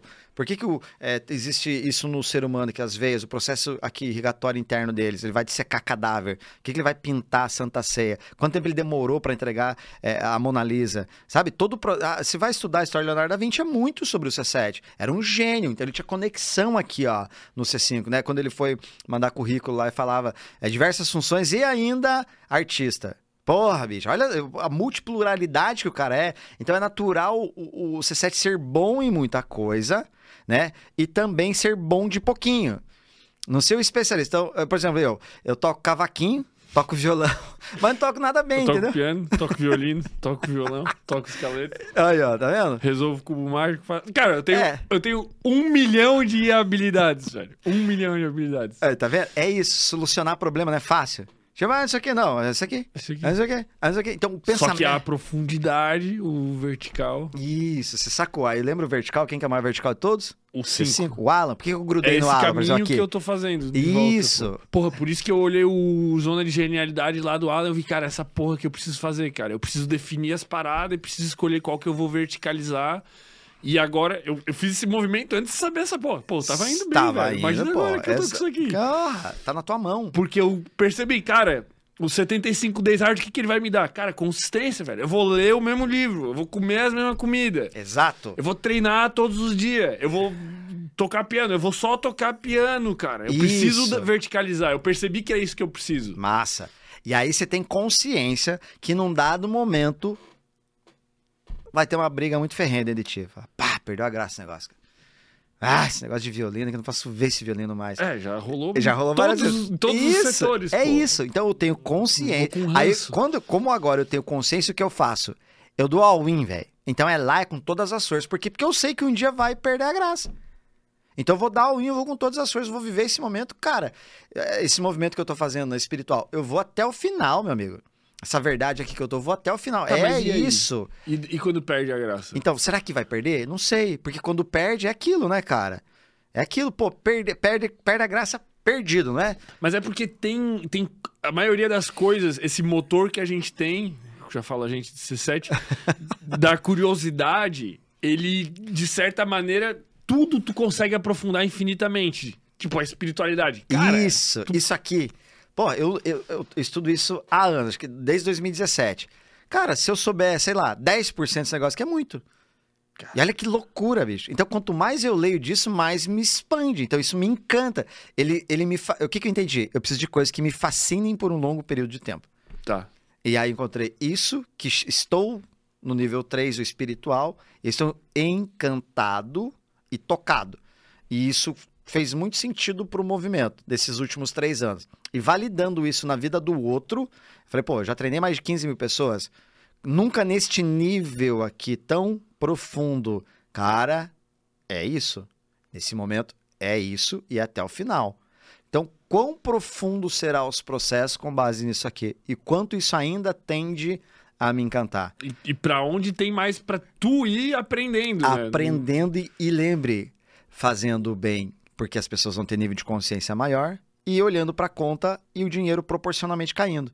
Então, esse é o melhor dos mundos para compreender a vida humana. O mundo da matéria vai ser alimentado, que é a seiva do mundo material dinheiro, e o espiritual vai estar em dia, porque eu estou expandindo consciência. É uma visão para conectar. Opa, eu tô tendo mais consciência aqui no meu processo. Cara, vou experimentar, vou fazer o Seven Days Hard do C5. Aí tu vai me contar. Ah, fiz o teu ritual. Ela chama o ritual Poder do Código Interno, nesse domínio aqui. Fiz o ritual, meu, tá rolando. Você não tem mais meditação para mandar? Pô, aquele áudio que eu gravei lá ficou massa. Manda mais o tal para mim. Entendeu aqui o processo, pronto, se conectou. Você tá, é, infinitas vezes. Cara, dá, dá pra fazer um desafio para cada um. Ó, isso é legal. Tá vendo o que, que você sete faz? Eu te dei uma ideia, o que, que você fez? Você, pô, então peraí. Porque pra... tu faz todos os movimentos da seta personalizado, pô. Exato. Dá muito tá pra fazer, não tô louco. Vamos fazer, vamos fazer junto. Isso é muito legal. Eu sabia que ia dar merda, cara. Porque, tá vendo? Você entra nesse lugar, daí fica nós, cara, então só se dá pra se fizer isso aqui. Cara, e movimentar... É muito foda, pô. É, cara, então isso é uma genialidade, que outras personalidades não vão ver dessa forma, pô. Então, se eu sei que eu tenho isso, eu vou explorar isso. Né? Eu vou potencializar. Mas eu sei também que eu vou criar, de repente, esse projeto e ah, nessa fase eu vou cansar. Pô, já tem que ter alguém nessa fase aqui. Ô, Gabriel, tu toca daqui para frente, faz sentido para você? E daí tá? ele é outro perfil. Ele é outro perfil, exato, que encaixa na condução. E nós vamos voltar a ter ideias. Né? Então nós vamos voltar a buscar. Qual que é o perigo aqui que se encontra, né? E que eu acredito que você não vai enfrentar? É, eu olhei, o que, que o, o C7 faz? Ele olha, ele entendeu, ele se encanta e amanhã ele já está dando workshop sobre isso. Cara, deixa eu contar para vocês aqui, porque existe uma ferramenta milenar. Aí ele entrou na onde? Na superficialidade. Aí ele encontra tá. alguém que é um C5 profundo e o cara tá. Manda a pergunta ali agora. Ai, superficialidade te derrubou. Aí você sentiu dor, é o que tu foge. Ah, eu parei com isso aqui, esse negócio não tem nada a ver. Então exige um tratamento, isso aqui, eu chamo de sagrado. É, eu, eu, cheguei num campo, ó, eu, eu, respeito muito isso aqui, que não é à toa que sobrevive há mais de 4.500 anos. Então eu tenho muito zelo por isso aqui. Tipo, na minha imersão lá no Estado da Alma, cara, a gente vai trabalhar isso na visão espiritual, em práticas espirituais sistêmicas, só para sentir essa energia de cada personalidade dado ao movimento que você está fazendo. Então o que, que você quer? ver aqui com base nisso aqui. Vai fazer os movimentos com base nisso. E você vai se ver, você vai sentir o teu processo no nível. Aqui a gente está no cognitivo, né? Um nível muito mais profundo, que é o quê? Que é o nível de acesso ao estado da alma. Então eu cheguei à conclusão que que o estado da mente, pô, é isso que a gente tá. A gente saiu um pouquinho da mente, entrou aqui no emocional, porque a gente, pá, legal aqui, agora né, né, né, né já moveu algo maior aqui. E o próximo nível é o estado da mente, da alma. Então, o estado da alma é um lugar que vai ter muita execução, mas vai ter muita clareza, sem a euforia do iniciante. Vai ter clareza, vai ter, oh, peraí, tem um movimento maior que eu, eu sei acessar, eu não sei manter, mas quando acesso, eu sei que cheguei e isso me alimenta durante um bom período do meu tempo. É chegar nesse espaço. E aí é possível fazer com o Enneagrama espiritual. Se é que dá para chamar assim, né? porque às vezes o espiritual é aquilo que você falou, mas é um acesso mais profundo da ferramenta. Não importa. Não importa, exato. Que que é. Pode ser é grama da Cuxinchina, beleza. Mas é, é o acesso, é o nível. Então, aprofundar nisso é aprofundar em si.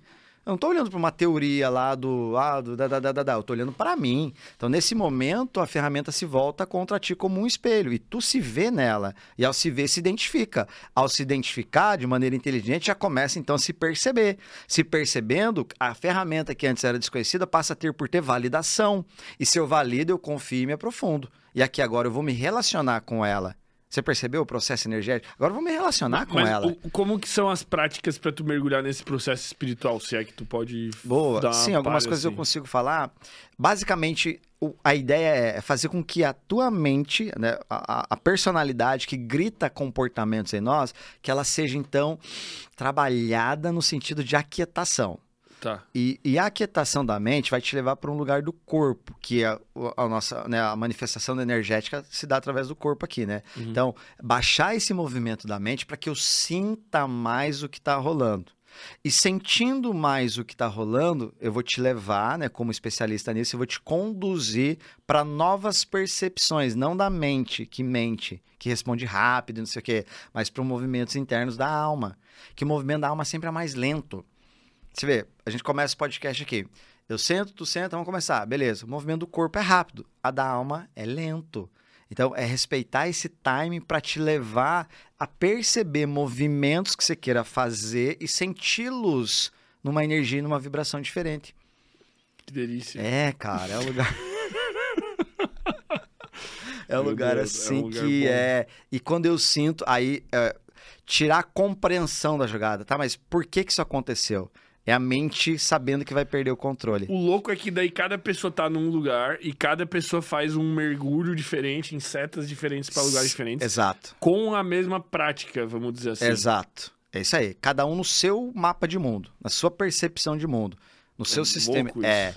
E aí há um processo de em grupo, né? Porque em grupo aí o campo energético favorece. Então, aí há esse trabalho de percepção, onde você vai sentir isso e ter algumas percepções internas. É, são, ah, pô, senti isso aqui. Mas é, é muito um trabalho que, assim, falando, tipo, tá, mas o que é, né? A mente querendo saber, é o te levar a sentir o teu movimento interno. Tipo, o movimento da tua alma, né? O que, que, que de fato grita aqui dentro de mim? Que eu não sei o que é, eu não escuto, mas há uma inquietação. Inquietação, mas tá tudo bem na minha vida, por que eu tô inquieto? Pô, tô com dinheiro, tenho contas em dias, tenho investimento, mesmo assim tá estranho. Uhum. E por estar estranho eu não consigo descobrir. Então, esse é o teu grande momento. Então é nesse lugar. Tanto que não dá pra fazer pra um público aberto. Tipo, o cara com baixo nível de consciência. Fala, "Ah, que loucura, esse negócio está da alma. Ah, que viagem, né?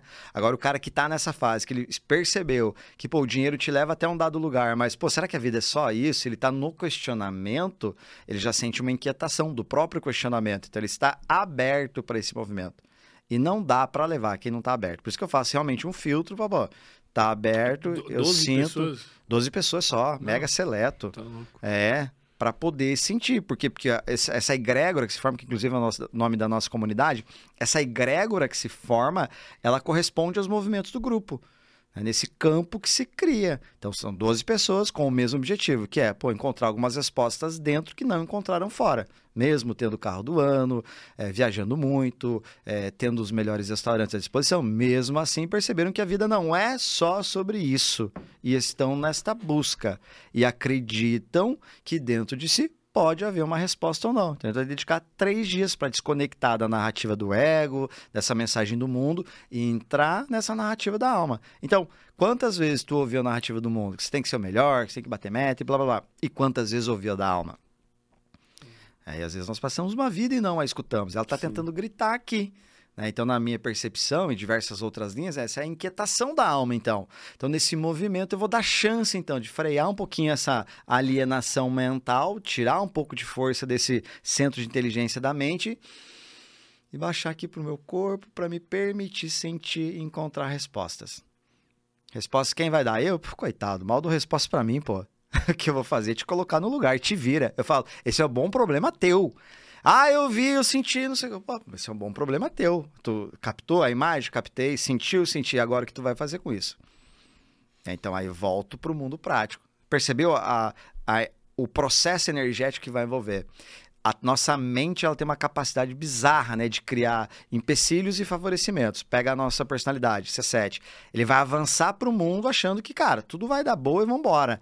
Para cima. Então ele cocria uma realidade de audácia, né, de avanço. Ao passo que lá a outra, por exemplo, um C6 cocria uma realidade de segurança. E cada uma delas na sua especialidade, por assim dizer. Qual que é a ideia desse processo? É tirar este comando aqui e te levar a experimentar. Você, você anda aqui um pouquinho. Que que tá sentindo aí? Tá, como é que tá? Aí tem, né? Hipnose, PNL sistêmica, recursos, né, que tu tem para própria constelação, em algum momento atividade sistêmica. E aí, o que, que tu tá sentindo aí? Que percepção tá tendo agora? Abriu algo? É trabalhar um processo de desdobramentos de consciência que o racional não dá conta de pegar. Mas que com o sentir você dá conta de interpretar. Você fala, Opa, caraca, isso aqui abriu. Que loucura, senti tal coisa, percebi isso, vi isso. Vi, ah, eu vou ver a assombração, não é sobre isso. É sobre a tua mente. O processo é todo interno. É uma viagem no mundo interno que te leva à conexão com o que é mais sagrado em ti. O que habita de mais sagrado em ti? Alguém, vão- alguns vão chamar de centelha divina, outros vão chamar de Deus. Enfim, este acesso. Por isso, o estado da alma. Três dias. Desliga celular, celular não entra, não tem e-mail, não tem notificação, não tem WhatsApp, não tem nada. O que que tem? Você com você. E aí? Tu suporta a tua presença? É o que você vai sentir. Nossa, vai ser loucura isso aí, Vai velho. ser loucura. Ano que vem eu vou. Você vai, você vai. Eu vou ter Você vai, você... passado de nível, daí eu, eu vou. É, você vai Cara, dar mais agora tu intimidade. me dizer que o 7 não é o mais massa de todos aí. Como é que eu vou dizer que não, né, cara? Cara, não tem como. Ele é o mais Será top, que a pô. gente é suspeito? Tu é outra personalidade, tu não é o 7. Tu é o 2. É. Tu acha o 7 mais massa também ou eu tô louco, megalomaníaco? Esse Pô, é muito ele massa, velho. é- Será que é uma. uma... O C7 ele é autorreferente, ele tem um quesinho Tá. de narcisista, Tá. tá. Ele tem uma autorreferência ali massa. Porra. Mas a energia e muitas personalidades falam, pô, eu- é fácil ser o 7, pô, mas vem viver a nossa vida. Não, é um inferno. Ah, vem viver essa A tagarelice hora que mental. tu olha pra. Isso, é exato. É. E a hora que tu olha pras paradas que tu sabe que tu não pode fazer, tipo, tu, suco, tu, tu deixar esses prazeres de lado, velho, é o inferno, velho. Porque Exato. eles são muito bons, velho. E tu quer muito eles. Tu quer mais que as outras pessoas. mais que as pô. outras pessoas. É isso aí, é isso. Você captou. E nessa, pô, eu dizer não, pô, meu amigo. Meu amigo. Se eu posso ter tudo, por que, que eu não vou ter então tudo? Ah, quem falou? E né? essa energia ainda te deixa ter tudo, pô. E tu aguenta tudo, pô. É isso. E aí vem a sobrecarga disso, né? E aí nasce. Percebe que a faca de dois gumes te leva, ah, bum, te derruba também. Daí nasce essa percepção. A, a- a dose, né? O remédio, ele pode ser o remédio ou o veneno, dependendo do quê? Da dose. Dose. Então a energia tem que ser dosada mesmo. Tem que ser intencional. Né? O estado de consciência é para torná-la intencional. É um movimento, é lá. Então é lá. Senão abre várias frentes e vira aquilo que a gente falava. Cara, é, é muito louco o quão isso tá conectado com a bipolaridade, cara. É insano, cara. Insano, assim. Insano. É, tem várias linhas da psicologia que quando eles usam, se utilizam do Enneagrama para se aprofundar, para conectar, até mesmo para Cara, explicar. É tipo terapia dos esquemas. né? A própria teoria cognitivo comportamental no processo de desenvolvimento da personalidade ocorre muito. É, você pega é, atividades como sendo é, agregados, né? tipo PNL, coisa. Vários profissionais de diversas áreas podem usar isso aqui para alavancar os seus resultados. Por quê? Porque tu entra no mapa de mundo do paciente, do cliente, que é um lugar onde ele não tem percepção, ele não dá, não dá conta de alcançar. Mas você, enquanto profissional treinado, pô, eu dou conta de chegar lá. E aos poucos eu vou descascando essa cebola pro meu cliente. Pô, Fermento, tu sente que às vezes tu toma decisões com base no impulso e meio que quer várias opções em detrimento de uma. Pô, com frequência. Descasquei uma cebolinha aqui, pô. É, sente que às vezes o prazer é uma busca incessante, que na vida você acaba desperdiçando até oportunidades que eram ser. Ah, eu sinto, então mais uma. Então, eu, meu papel é te dar esse mapa de mundo, nunca impondo, né? Porque a imposição ela é sempre ruim, né? A acusação é ruim, mas dessa maneira, eu te questionando e tu identificando. E à medida que eu vou dando então check nesse processo aqui, opa, tu entendeu que é assim, eu sabia que tu era assim, agora então há uma concordância e nós vamos conduzir o teu elemento, o teu processo, teu tratamento com base na tua personalidade. Então eu não posso montar um plano mega engessado para você que você tem que abrir uma planilha e dar check uma a uma de três vezes ao dia. Pô, você vai enjoar, não é a tua praia. Uhum. Mas se for aberto, for ideias que você me dê e que eu fale, o que, que tu acha? Que, que plano fica bom pra você? Porque nós somos bons pra dar ideias, né? A personalidade C7. Então ele vai dar um monte de ideia e tal. E com base nas suas ideias eu construo o seu plano. Pô, facilitou a vida porque a sensação é de que você criou o seu próprio plano. Isso é liberdade, que é a grande busca. Qual é a nossa dor? Privação. Qual é a busca? Liberdade. Então tudo que vai me prender, eu tô fora, pô. Então, todo o processo de construção se baseia por aí. E a nossa existência tá muito disso. E quando eu pego isso para vida prática, né, a vivência da experiência das personalidades é sempre é, o limiar entre o limi a lei, né? Eu preciso seguir aqui a lei e também o, o processo do limite, né? A ordem, o limite, até onde essa lei me permitir. Então, olhar para tudo isso das nossas leis internas agora, falar, pô, verdade, se eu piscar, eu caio nesses prazeres aqui. O gatilho é mais forte que eu. Agora, se eu conheço esse gatilho, eu sei tá onde que eu posso ir, pô. Eu posso manter uma segurança dele, uma margem segura onde eu não seja então tocado por outros lugares que são maiores que eu. Uhum. Que todo mundo tem um limite. Todo mundo tem um limite. E cada uma aqui nos mostra com clareza qual é o limite. Então, transferir isso para o mundo dos negócios e também para o processo espiritual foi o que me despertou. Nesses últimos três anos, percebendo, tá, há a busca natural de profissionais aumentar faturamento. Sim. É com base nessa busca. O que é necessário? É necessário método? Sim, método da conta. Tem muito método que você vai resolver. Além de método, estratégia, sim, tem que colocar. Além disso, bom, além disso, aí entra o aspecto emocional. O cara tem que dar conta de aplicar. Aí se percebe que muita teoria não vai para a prática, por quê? Porque eu não, não tenho alcance emocional de jogar isso para o mundo. Aí entra, eu encontro nessa ferramenta a oportunidade de potencializar então o indivíduo para que ele vá em, entre em ação nesse movimento que ele entra em ação, ele experimenta manejar um pouquinho melhor. Lembra aquele seriado, é, é animação chamado Divertidamente, lá que uhum. tinha as emoções? É, é, muito aquilo, pô. Pegar o joystickzinho ali, entendendo, com amorosidade, sem pressa, mas compreendendo que, pô, antes eu não dava conta de, sei lá, fazer uma live, agora eu já estou fazendo stories gravado. Né? Antes eu não dava conta de. Aí tu entende o porquê e tu começa a potencializar o que é bom, eu para entender melhor, acolhendo o que é ruim. E quando eu acolho, eu também incluo. E tudo que é incluído, então, gera força. Caralho. Essa porra é muito foda, velho. Conta mais do, do, do, teu. Vamos, vamos fechar todas, né? Pra não é, deixar... vamos fechar todas pra galera não ficar na mão. Então agora entrar lá no final com os corporais, o né? instinto aqui que tá em jogo. Tá. Então o instinto agora, o C8 vem na gula. Então aqui é assim, ó, tudo pelo poder. Então eu preciso ter poder. Por quê? Porque na infância é uma violação. Então há um sentimento claro da, da criança de que aquele que deveria cuidar o abusou. Então fui violado, ultrapassaram limites comigo. Isso desde palavras, toque até é, sexo. Então avança demais, abuso. Então a, a, criança que tinha a inocência ali, né, que entregou-se para alguém, a confiança na mão de alguém, nesse momento é violada e tem essa percepção. Às vezes nem aconteceu. Mas a percepção é real.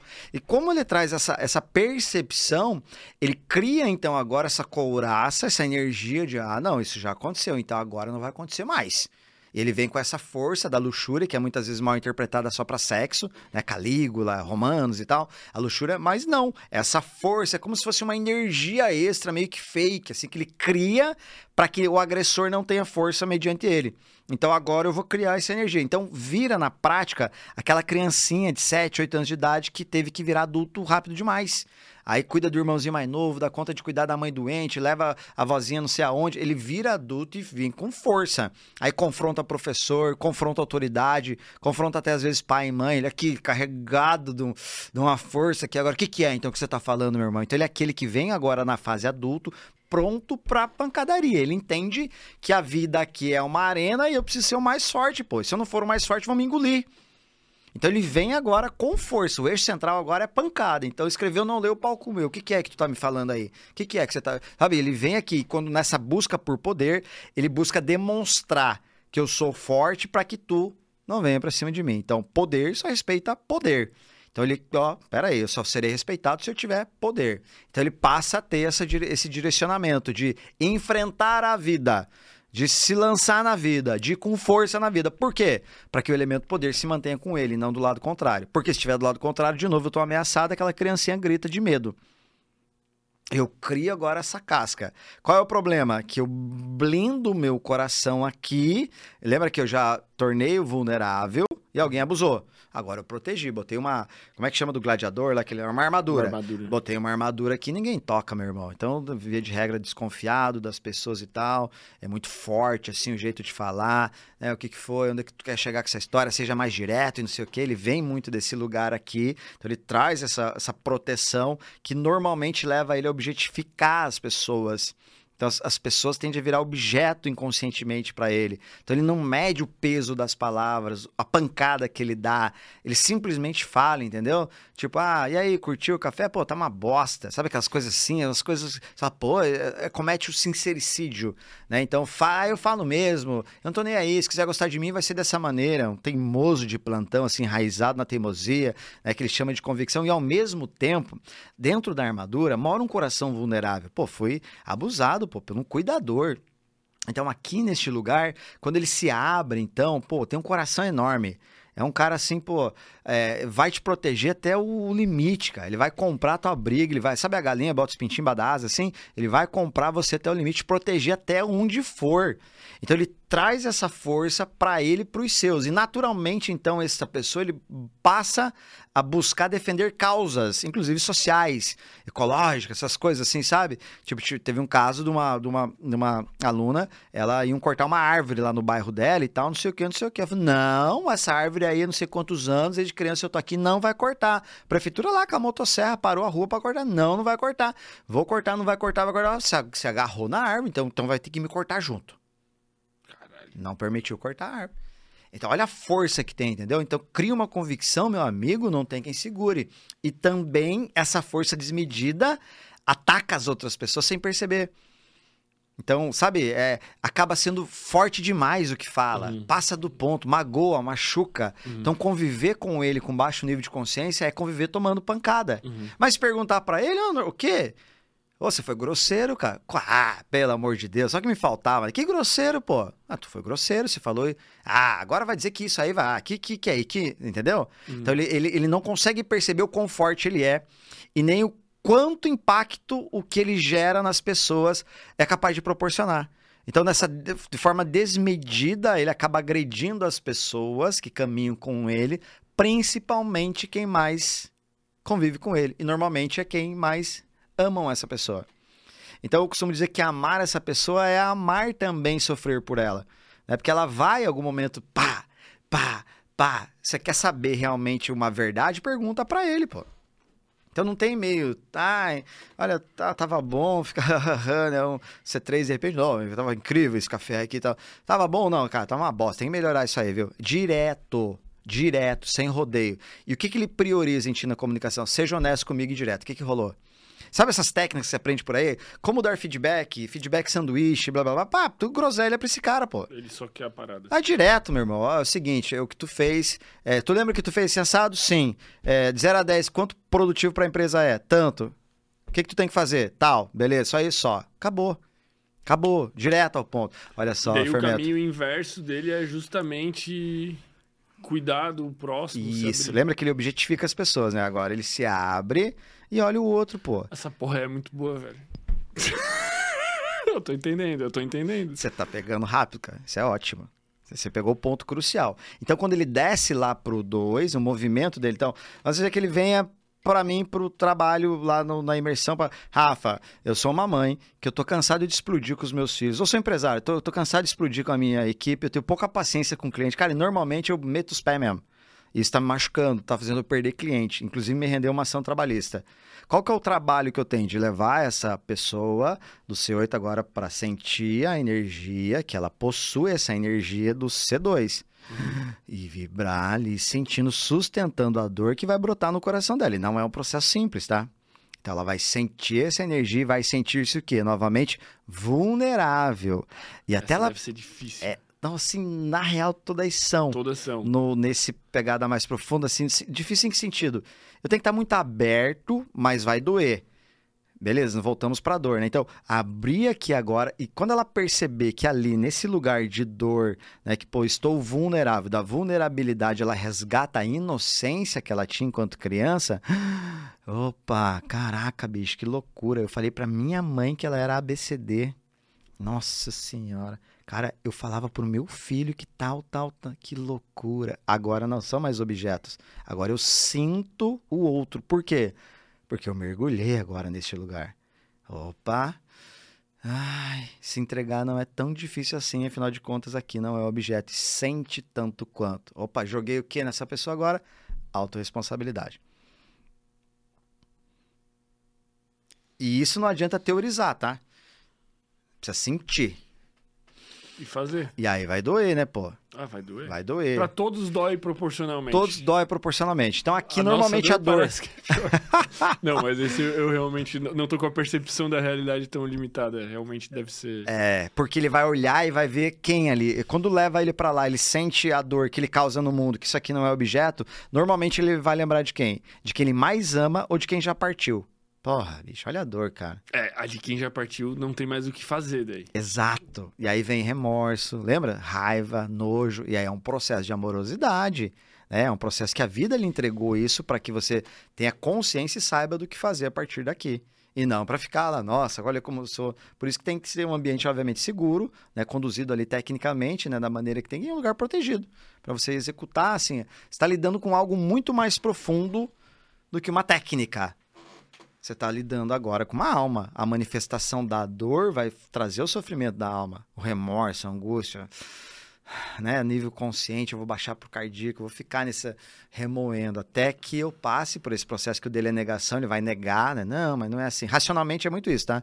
Ah, pô, você já percebeu que às vezes passa dos limites com seu filho na, na, no excesso de controle? Hum. racionalmente, o que ele faz? Na resposta automática que eu falava para tu não responda, lembra para tu pensar? É, é, ele fala assim: não, não, não vejo, não. Não, não, não, em casa não. Não é assim, não. Negação. Ó, tu não precisa, pô, já parou pra pensar que pô, você acarreta demais, de muito trabalho e tal, e, e isso pode estar fazendo mal, inclusive criando manchas no teu braço, teu corpo tá dando um sinal. Não, não, não, eu sempre trabalhei desde pequeno, blá, blá, blá, blá. Então ele nega para não entrar em contato com este lugar. E aí você já percebeu que racionalmente ele alcança um nível de resultado, emocionalmente outro, ou espiritualmente outro. Então esse é o movimento. E agora é mais que tu tá entendendo, dá para passear aqui nas setas. Dá, né? vou passear. O 9, então, vai vir como mediador. E olha a diferença agora quase que oposta. O C9 ele entra no mundo onde, na percepção de infância, basicamente é assim: ele percebe que quanto mais ele opina, quanto ele mais ele dá as caras, quanto mais ele se impõe, pior é. Tá. É, tipo, ah, ah, foi falar algo pro pai, ah, cala a boca, menina, quem é você para falar? Se enxerga, algo nesse sentido, mas o que ele falou causou confusão, piorou o processo. Isso é uma percepção, tá?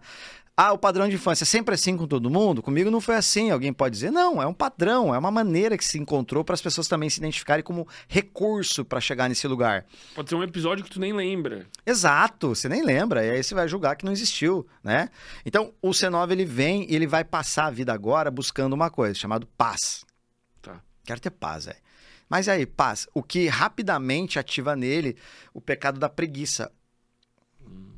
Só que a preguiça não é o cara ficar deitado numa rede lá e tal. Ah, não. A preguiça é como se na paralisação, sabe? A, a, a, narcotização. É tipo assim, cara, tanto faz como tanto fez. Assim, não, beleza, tudo bom. Ele não opina, tudo ele bom. não quer opinar. É, não, e aí, tu curtiu o episódio? Não, curti, achei legal, cara. Mas por dentro falou, não, não gostei. E daí ele não fala, né? Então ele quer ficar de bem com todo mundo para manter o quê? A paz. Então a busca central é manter a paz. Ele tem uma tendência a se fundir com as pessoas e nessa da preguiça, né? Nesse modus operandi dele, tipo de, de se relacionar com o mundo de maneira mais passiva, às vezes muitas vezes passiva agressiva, gera ele normalmente ele se fundir em alguém, é um sócio, a esposa, o esposo e tal, e passar a viver o sonho do outro né? Do que levantar uma bandeira e falar, ah, agora nós vamos para lá uhum. e tal, vamos embora, venham comigo. Não, normalmente não. Tanto que às vezes você vai perguntar para ele, mas o que que tu quer? Aí ele fala, cara, não sei, tanto faz. Ele tá doido aqui de vontade de repente comer, sei lá, um hambúrguer. Aí tu fala, oh, vamos comer um japa? Aí, ah, vamos. Legal. Passividade prevalece em, além, sobrepõe o objetivo principal de vida dele. Olha que loucura. Eu, me, eu deixo de viver lá o que eu sinto que eu gostaria para não brigar contigo. Ah, então tá tudo bem. Só que isso leva a um período que ele vai passar por um processo de ruminação, né? O mecanismo de defesa é a narcotização, então ele vai fingir que não tem problema. Esse é o grande problema dele.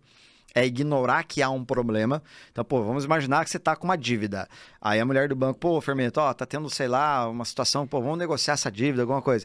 Ao invés de ele entrar no problema, tá, chega, vamos olhar para isso aqui, o que que tem, qual propósito tem, eu tenho tanto, vamos fazer em tanto. Resolver o problema, o que ele faz? Ele ignora que tem um problema, se narcotizando, tipo assim, ah, ah tá tudo bem, lá não há nada, nananã, e o problema vai o quê? Crescendo, piorando. piorando. E isso causa, cara, várias confusões na vida de Cenobis que eu já vi a busca dele, então, sendo. Que loucura, né? É, Apesar cara. de ser o cara da paz, é o cara que vai deixando crescer um problema que vira um monstro. Vira um monstro. E, e aí engole ele. E aí ele, ele fez tudo isso para ter paz, não é isso? Uhum. O que, que acontece quando esse problema fica maior que ele? Primeira coisa que ele perde? A paz. Pronto. Então ele cavou perder a própria paz. Só que ele só vai ver quando perdeu. Aí ele fica o quê? Irado. Aí ele, ele tem movimentos assim, ó ah, tudo bem, tá tranquilo e tal. E daqui a pouco, no nível aqui, ele tá perdendo a cabeça com quem nem tem nada a ver com o problema dele. Destrói o escritório, sei lá. É, não, briga com um amigo, sabe? Tem assim, perde, tem um processo assim, cara, que você vê o cara com raiva, bicho. Porra, você olha, caramba, o que aconteceu? Ele vem mesmo de um lugar, do movimento bem inconsciente. Então ele é inconsciente da própria ira da vida que ele tá cavando. O movimento dele é fazer ele olhar para isso aqui, entendeu? Olha aqui, ó, o que tu tá causando aqui, ó. É mais ou menos criar a percepção nele do que, pô, meu amigo, a vida exige atitude. A vida aqui é pra frente, a vida é projeção. Então tu toma uma postura aqui. Acontece muito de C9s perderem a projeção, o lugar dele na casa de homem. Lembra, né? Homem, né? O número um que vê o mundo, né? É vara, viril, varão. Então, ele, ele, perde aqui a virilidade em casa, pô. E a energia masculina, a, a, feminina dele sobe, ele se sobrepõe, a masculina da mulher vem. Então, a mulher perde a referência de homem. O que acontece no, no médio e longo prazo? Se largam. Então, ele, não vendo o movimento que ele está fazendo, ele deixa os outros agir por ele e acaba se perdendo do próprio processo. Uhum. Então, é como se fosse... Ele é um, um, um, um, cara bunda mole, assim. É, se, se olhar em nível de consciência baixo, que é o que nós estamos narrando aqui, todos eles em nível, nível baixo... Ele é o cara bunda é mole. passivo, você fala, pô, cara, e aí? Não, tudo bem. Ah, o cara tá mexendo com você, ah, deixa quieto. Ah, tá louco, é assim mesmo. Né? Caso assim, tipo, por exemplo, a energia é, do 8, né? Muita mulher, energia 8, é pancadaria pra frente, meu irmão. Esse negócio de relacionamento, o que que é? O homem, para mim, tem que ser, tá? Sabe assim, normalmente conecta com isso aqui, com o C9. Por quê? Porque ela, ela manda e ele obedece. Entendi. Captou? É. Aí há uma junção Tem vários aqui. casais assim, né? Tem vários. Inclusive que daí a esposa se manifesta na frente de todo mundo, né? Uhum. É, né? Teve uma que falou, não é que eu te amo, né, não é que você me ama, fulano? Aí o cara, ah, claro que eu amo, amor. Também, se não amasse, acabei de dar um carro para ele. Aí ele rindo assim, sem graça. Ela é assim mesmo. Tá vendo? Cadê a energia masculina do cara? Cadê aqui? Ah, então eu preciso resgatar isso, né? Então é nesse lugar que ele cria os maiores problemas da vida dele. E o C1, cara, é o perfeccionista. É a personalidade que praticamente tem um scanner na mente dela, que ela tudo que tá fora de ordem é mapeado por ela. Tá. Então, na infância, normalmente pais autoritários, assim, rígidos, Eu tinha disciplinados. certeza que ia ter alguma seta do 7 saindo pra lá, velho. Você tinha certeza? Não tinha certeza, Faz- mas eu senti porque eu tenho alguma coisa com perfeccionismo também. O que que rola nessa seta de ida aí? Ah, boa. Então, né, é normal. Ó, Pô, que interrompi loucura. totalmente, Não, mas tá, desculpa, tá me ótimo, vamos nessa. Então, normalmente essa seta de ida é onde fala assim, pô, então você, vamos imaginar que é um 7 é indisciplinado. Aí normalmente vão falar pra você assim: olha, Fermento, tem que criar uma rotina produtiva, baixa esse aplicativo, siga isso aqui, tá, tá, tá. Aí você vai tentar desenvolver lá na seta da frente. Quanto tempo dura? Um dia, dois, é três. isso. Então, por isso que o trabalho inicial é aqui, pô. Velho, Isso aqui é muito bom, velho. É isso, é aqui, esse trabalho inicial aqui te dá esse nível de consciência, essa... Mas essa seta pra frente, então, ela é uma dificuldade. É, Eu tenho que ir na, pra trás. As duas servem para desenvolvimento, mas Tá. o caminho indicado, isso é recente, tá? O- Tá. Eu tenho certificações internacionais assim de primeira mão. O caminho, o caminho ideal para o crescimento é na contraseta. Então vem Tá. aqui, o 7 vem para o 5, entende o teu processo interno, cria este espaço interno de consciência, aquieta essa mente tagarela, aí tu vai olhar para a rotina. Porque justamente eu sinto que a- a- a- o perfeccionismo é o que empacou a minha vida muito, pô. Então, aí vem um lance legal. Porque em desequilíbrio, esse aqui tem que ficar. Em desequilíbrio, eu percorro os dois. Por exemplo, ah, pô, posso estar. Imagina eu tô, sei lá, pô, as coisas começaram a dar pra trás, papapá, papapá. Então, o Rafa alegre, feliz, entusiasta, sai de cena, e entra qual? Perfeccionista. E aí, já fez já? Cadê o relatório? Pô, por que não fez então, caramba? Ah, não sei o quê. ah, não sei o quê. Aqui, ó, ríspido, ríspido, ansiedadezinha. Aqui, e aí, é, entendeu? Então eu corro lá e também, muitas vezes, em problemas maiores, eu me isolo. E aí, cadê o fermento? Pô, não vai lá com a gente lá? Não, não vai. Ô, fermento, não, não, cara, tô de boa aqui. Que aconteceu? Não aconteceu nada, entendeu? Entendi. Dá uma desligada também. Tá, Então, entendi. esse cara, ele passa a ver, o, o C1 passa a ver a vida com o olhar de um scanner do que tá errado. Então, essa caneca fora de ordem. Ou, sei lá, o Rafa já tomou café, essa caneca não pode estar aqui. Ah, tem um quadro na parede, ó, o quadro tá torto. Então, ele, ele olha detalhes da vida. Esses são exemplos, né? Às vezes, ah, eu tenho toque, eu sou o C1. Não, pô, tu tem que medir o vício emocional, que é a ira. Então, ele fica irado por ver as coisas fora de ordem. Só que ele reprime a ira. Olha o movimento interno desse cara. Ele reprime a ira, porque se ele estourar, ele tá errado. E a grande busca dele é o quê? É ser alguém íntegro e correto. Então, se ele explodir, ele já não vai ser esse cara. Então, ele tem que reprimir aqui. Daí ele tá vendo algo fora, ele. Esse aqui, o cara não vai ver isso aqui. Uma gola torta da camisa, ele cria O que agonia. causou isso nele na infância? Normalmente, pais assim, linha aqui, ó, horário pra estudar, pra escovar o dente, pra não sei o quê, tirou a nota, nada, sabe? Essa, essa linha aqui, perceber que tem valor e amor aí, seguindo regras. Sabe o que, que é engraçado que eu parei pra pensar também? Que a personalidade que tu é, tu tem a tendência, teoricamente, de fazer o teu filho ser também. Eu pensei nesse cenário quando tu falou, porque, por exemplo, quando tu pensa no, no C8, cara, ele pode ser um cara que foi grosso e, de certa forma, foi interpretado como um abuso. Ou esse o perfeccionista vai. Isso, se O entusiasta tá entusiasmado e esquece o filho em casa abandonado. Esquece de pegar na escola, esquece de pegar-. Sim. Faz sentido. Eu Assim- esquecido de ser pego na escola. pô. Então, pô, faz sentido se nós não, não levarmos em consideração o fato que é a percepção da criança, não o fato. Né? Então, Mas faz algum sentido. assim, tecnicamente não, porque eu posso fazer, cometer isso com a criança, lembre, mas a criança não perceber. E de repente algo que eu nem percebi que fiz e ela perceber. Tá. Entende? Então, é, normalmente os filhos são enviados para nós para nossa cura.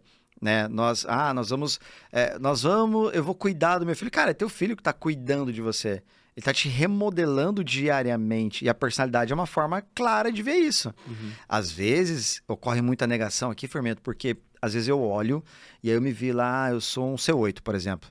Mas eu odeio minha mãe. Porque minha mãe era exatamente assim. Aí o que, que eu faço? Não, não sou C8, não. Eu sou C3. E aí eu crio uma história para ser C3, me embaso em características para ser C3, e eu vou manter essa narrativa que eu sou C3. Entendi. Aí o que acontece? Eu tô negando uma sombra violenta que habita em mim, daquilo que eu mais odiava agora eu me transformei. Então eu me projeto em uma personalidade. Isso tem aos montes, tá?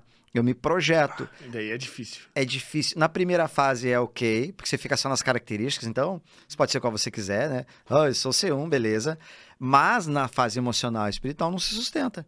Porque você vai ver que não faz o menor sentido, como fez pra tu, tipo um 5 e 1. Um. Você fala, Não, nada a ver, bicho. Nossa, mas aquele, ela pode ver o 5, que o 5 fala muito comigo. Aí se ela é o 3, ela olha o 6, é o 6, nada a ver comigo. Sabe? Então, nas outras opções, eu crio também recurso pro indivíduo olhar e falar: caraca, isso habita em mim também. Eu já tive fase assim. Quando eu estou em estresse, eu ajo, reajo assim também.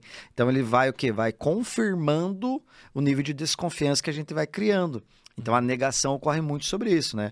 No final, eu odiava a minha mãe. Atualmente, eu me transformei como ela. Putz, e agora como é que eu lido com essa. Como é que eu lido com essa situação? Como é que eu escapo dela? Ah, não, não vou dar conta de suportar. Então vou me agarrar aqui, porque eu também pareço um C3. Aí eu colo lá. Uhum. Captou aqui? Por isso que teste é Sim. complicado. O teste abre caminho, abre caminho, legal, pô, mas, Mas- não se agarra nele. Sim. Porque muitas vezes vai responder a questão lá com base em uma projeção ou com base em quem tu já foi. Uhum. E às vezes você não pega o tom geral do processo. Por isso que eu falo que a autoobservação constante, um domínio pá, razoável aqui das nove, já te dá insumo para se perceber. Não, é aquilo que, que os, próprios, os próprios psicólogos que vêm aqui falam que as pessoas não sabem, mostram experimentos que as pessoas não sabem literalmente nomear as emoções que estão sentindo, cara. Não sabe se é ansiedade, se é raiva ou se é medo. Tipo, paradas básicas, às vezes. A pessoa não sabe, pô. Ela não consegue olhar pra si e dizer o que, que tá sentindo. É isso. A falta de intimidade com os sentimentos que Isso. todo dia nos assolam. Como é que ela vai conseguir muitas vezes olhar então pra isso e responder um. Não vai. É bizarro pensar que o, homem manda. eh, o- homem manda outro homem à lua, né? Dizem que, né? Mandou à lua, sim.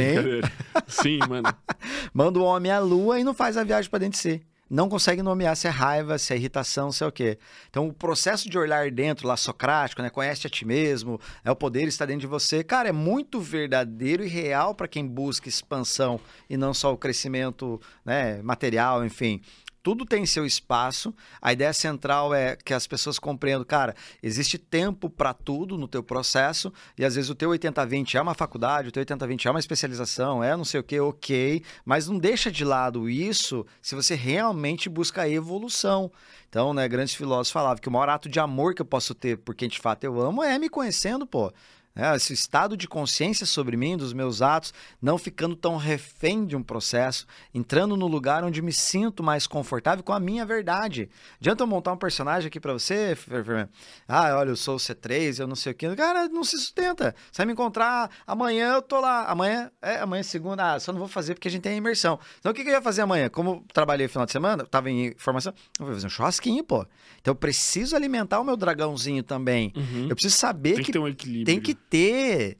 Ah, mas você não é o cara da espiritualidade? Que cara da espiritualidade, irmão? Começa a pensar neste lugar de força, que é onde você pode falar o que tu pensa, pautado naquilo que realmente você acredita. Mas que nasceu do mundo, de um livro que você leu? Não, nasceu de você. Você só conectou. Você, Nossa, isso é real. Eu vivi isso e fiz exatamente isso. Olha que loucura. Eu reajo assim. E eu acredito que isso funciona. Por quê? Funcionou para mim. Uhum. E aí tu, que já valida com o cliente, percebe. E funciona para o outro também. Então aí damos o nome de validação. Tu validou primeiro, validou para o mercado. Fez o bem para você e para o outro. É tua obrigação mandar isso pro mundo. E ainda fica a prova de cancelamento, porque tu não vai fazer uma coisa É, incompatível cara, eu falo. E, com... É, e eu sofri mesmo. muito disso, cara. Quando eu saio lá da fundação, e abrindo só esse loop rapidamente, eu saio lá da fundação, cara, eu me desidentifiquei. Olha só, o cara do desenvolvimento humano, 13 anos no mercado, né, né, né, né, né, né, desidentifiquei. Em um dado momento, um, um amigo meu, um amigo nosso, foi me apresentar no palco. Agora eu vou chamar com vocês Rafa Medeiros, ele que. Aí ele ia falar da fundação. Aí eu já não era mais da fundação, aí ficou em vago. E naquele momento eu percebi, caraca, e agora? Quem sou eu? Olha que loucura. Aí eu entendi rapidamente, falei, cara, eu preciso entrar, eu preciso me cuidar. Porque eu sabia que aquela música ia me incomodar. E eu falei, então, deixa eu rapidamente agir, porque eu sei que tem algo pra mim. Senão tu caía naquele vazio. Vazio. E aí, como eu venho muito do business, é natural. Olha minha roupa. Não é um, de um cara. Não. hippie. Não. É o cara aqui de negócios. É, se você olhar para minha linguagem, é uma linguagem de negócio. E agora, o que, que eu trago? O que, que eu entendi? E nós estamos em constante evolução. O que, que eu entendi? Que há sim um processo maior, porque eu vivi, entreguei para os outros e uma boa amostragem eu fiz. Isso realmente funciona. Isso realmente traz expansão de consciência. Tá dentro da minha verdade? Eu dou conta de sustentar? Tá. Com a minha verdade. O que torna único e incrível. É isso, pô. Porque senão. Seria tipo, mais um cópia. Cara, tu é um, um, um- um- o empresário espiritual, vamos dizer assim. É. Cara, tu é tu, na real. Entendeu? Isso. é louco. Isso. Ninguém vai copiar. Não tem como. Isso. Então, é nesse lugar, é encontrar a tua praia, pô. Dentro da tua verdade, das suas limitações, aquilo que realmente brilha em você pra gritar. E sabe o barulho que nós já tá vendo o barulho que a tá fazendo, mas agora é cada, daqui pra frente cada vez pior. Gritar.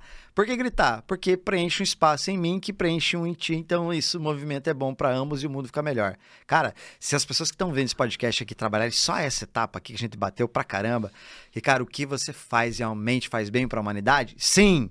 Então grite com todas as forças, caramba. Fique bom e cada vez mais próximo disso. Se conecte, crie fa- é, é, observe, colete fatos dentro da tua história que corroboram para o teu crescimento interno. Não fique ouvindo o que os outros falam. Quando eu boto em você a força de ser tocado por um elogio que você me faz, eu entrego nas tuas mãos a arma para me destruir numa crítica. E essa busca por validação faz isso o tempo todo, cara. Então aqui, cara, se valide. Se validou, beleza. Naturalmente vai acontecer o quê? Vai acontecer. Ou você acha que a tartaruga marinha tá preocupada lá porque o passarinho fala que ela é lenta ou sei lá o quê? Não, ela, só, vai é pra água e tchau. cada um na sua, bicho. E esse processo visa exponencializar, criar consciência para que haja a expansão e a partir da expansão uma cocriação de algo maior. Isso aí é muito louco. Ô, Gabriel, roda um- uma pesquisa aí da galera perguntando quem que é o quê, pô. Pra Uhum. galera colocar. Mas eu não sei se dá pra colocar nove personalidades. Qual que é o máximo? Cinco? Vamos pegar só as interessantes. Aí pensou. pô, é que eu... Tá, minha opinião, pô. Mas a sete a oito... Sete a oito, velho. O resto... Pau a pau, velho. 7 e 8 é as mais massas. As velho, mais massas, é, tá vendo? A 1, essa aqui eu achei da hora também. quatro? A 4, perdão. Tá, o mais profundo, O tá mais sensível. profundo. Essas pra mim são as que eu acho mais interessantes, sim. Ao, ao meus Onde olhos. começaria a estudar, por exemplo. é, de repente. Isso, é isso, legal. que eu acharia mais, mais interessante. Mas que eu entendo perfeitamente alguém discordar completamente e achar É. outras mais interessantes, né? Porque agora às vezes tu cara sabe- É louco, tipo, eu amo esse filme. Não, tu tem que amar esse filme. Não, cara, tudo bem. Exato. E agora você sabe que tem nove formas de ver e naturalmente nove formas de se identificar. Eu me identifico mais com essa, me identifico mais com aquela. Não me identifico nenhuma. Não acho nada isso aí. Também é uma reação de personalidade. Às vezes as pessoas falam, ah, é, a minha não bateu em nenhuma. Ah, já, já, já identifiquei a tua, já, tá tranquilo. Né? Então, reagir desse jeito já diz muito sobre a sua. Então, é um lugar de espaço para criar é, um universo. O questionamento agora é: tá, descobri a minha personalidade, agora o que, que eu faço? E aí tem dois caminhos aqui. O primeiro, você ignora tudo que você viu e fala, ah, legal, Ótimo, vou jogar o lixo lá fora. E a segunda tá, eu tenho um desafio, eu tenho um movimento, eu tenho insumos agora para evoluir enquanto transito pelo plano terrestre. Você tem insumo para um caramba aqui. E pode não ser só aqui, em diversos outros lugares, mas aqui você tem. Então, se você realmente está em busca de algo personalizado, de acordo com o teu modelo de mundo, tu encontrou aqui. Dedique tempo, debruce tempo para saber de fato quem tu é dentro do eixo da personalidade e assim abrirá espaço para encontrar quem tu é no campo da espiritualidade. E sabe o que, que é mais foda, pô? É. Não sei se é o mais foda, mas é, muito foda também. É que quando tu olhar pra isso e tu pega esse conhecimento pra tu fazer o teu mergulho, né, e tu se resolver, de brinde, tu compreende, estuda o resto e tu ainda entende o outro, cara. E isso te dá um poder que é quase que perigoso. Por isso que a gente tá partindo do pressuposto que tem pessoas boas aqui com verdades que fazem bem para o mundo. Top. Porque Jesus amado, cara, tu conversa com uma pessoa, daí tu, tu sacou qual que é Ah, esse cara aqui é um, um sei lá, um C1. Testa isso para tu ver o poder que tem. Cara Só ver o olho do da céu, pessoa brilhando velho. na hora. Pega Aí- um C3 faz um elogio para ele. Caraca, pô, tu tem uma BM, que BM é? O olho dele vai brilhar na hora. Né? Cada um vai ser tocado de uma maneira. Por isso que eu falo da responsabilidade, cara. Tocar almas, pô. Cara, mas isso é quase covardia, velho. É quase Tu covardia. consegue fazer o, o que tu quiser praticamente de qualquer pessoa. Tu consegue ficar amigo de qualquer pessoa. Fácil. Fácil. Fácil, porque eu entro na percepção de mundo profunda que nem ela sabe que tem.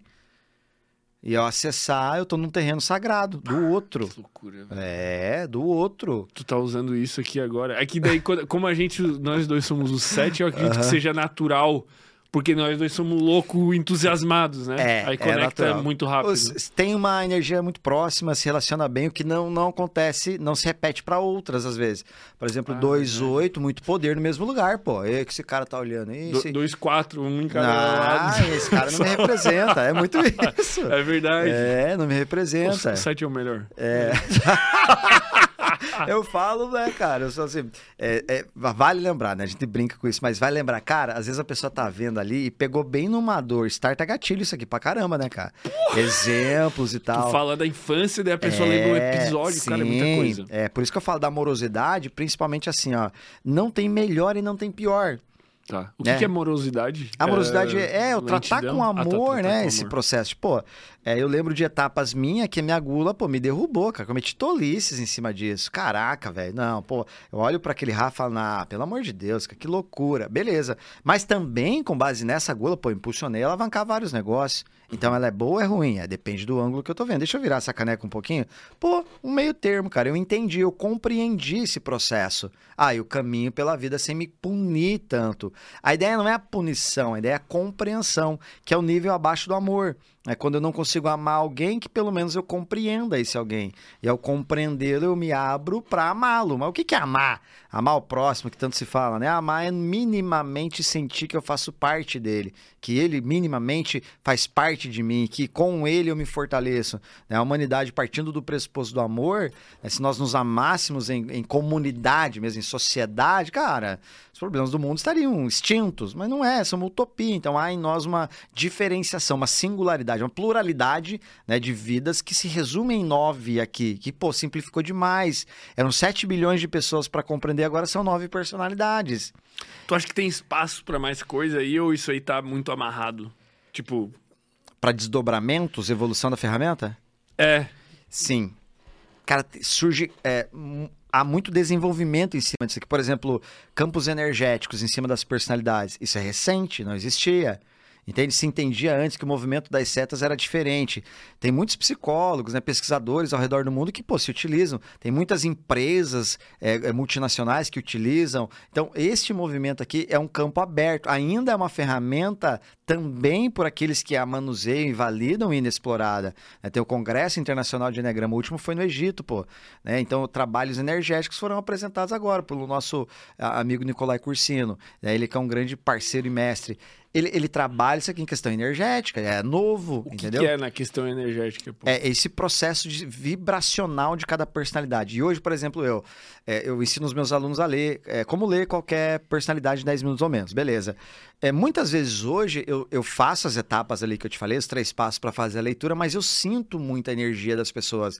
Como que eu sinto essa energia? É com base em percepções e desenvolvimento dessa sensibilidade. Então, por exemplo, a energia de um C8 ele chega chegando, ela é expansiva, certo? De um 5 é frio, é gelado, é distante. Mas isso que tu chama de energia poderia não ser chamado de energia. Que nome tu daria, só para eu entender se eu, se eu compreendi? O, o, que, o que, que é a energia se, se tu não tem aparelhos capazes de Ah, percebê-la? A, a minha percepção é tipo assim, a- o, o quão o campo dessa pessoa, sabe o campo morfogenético?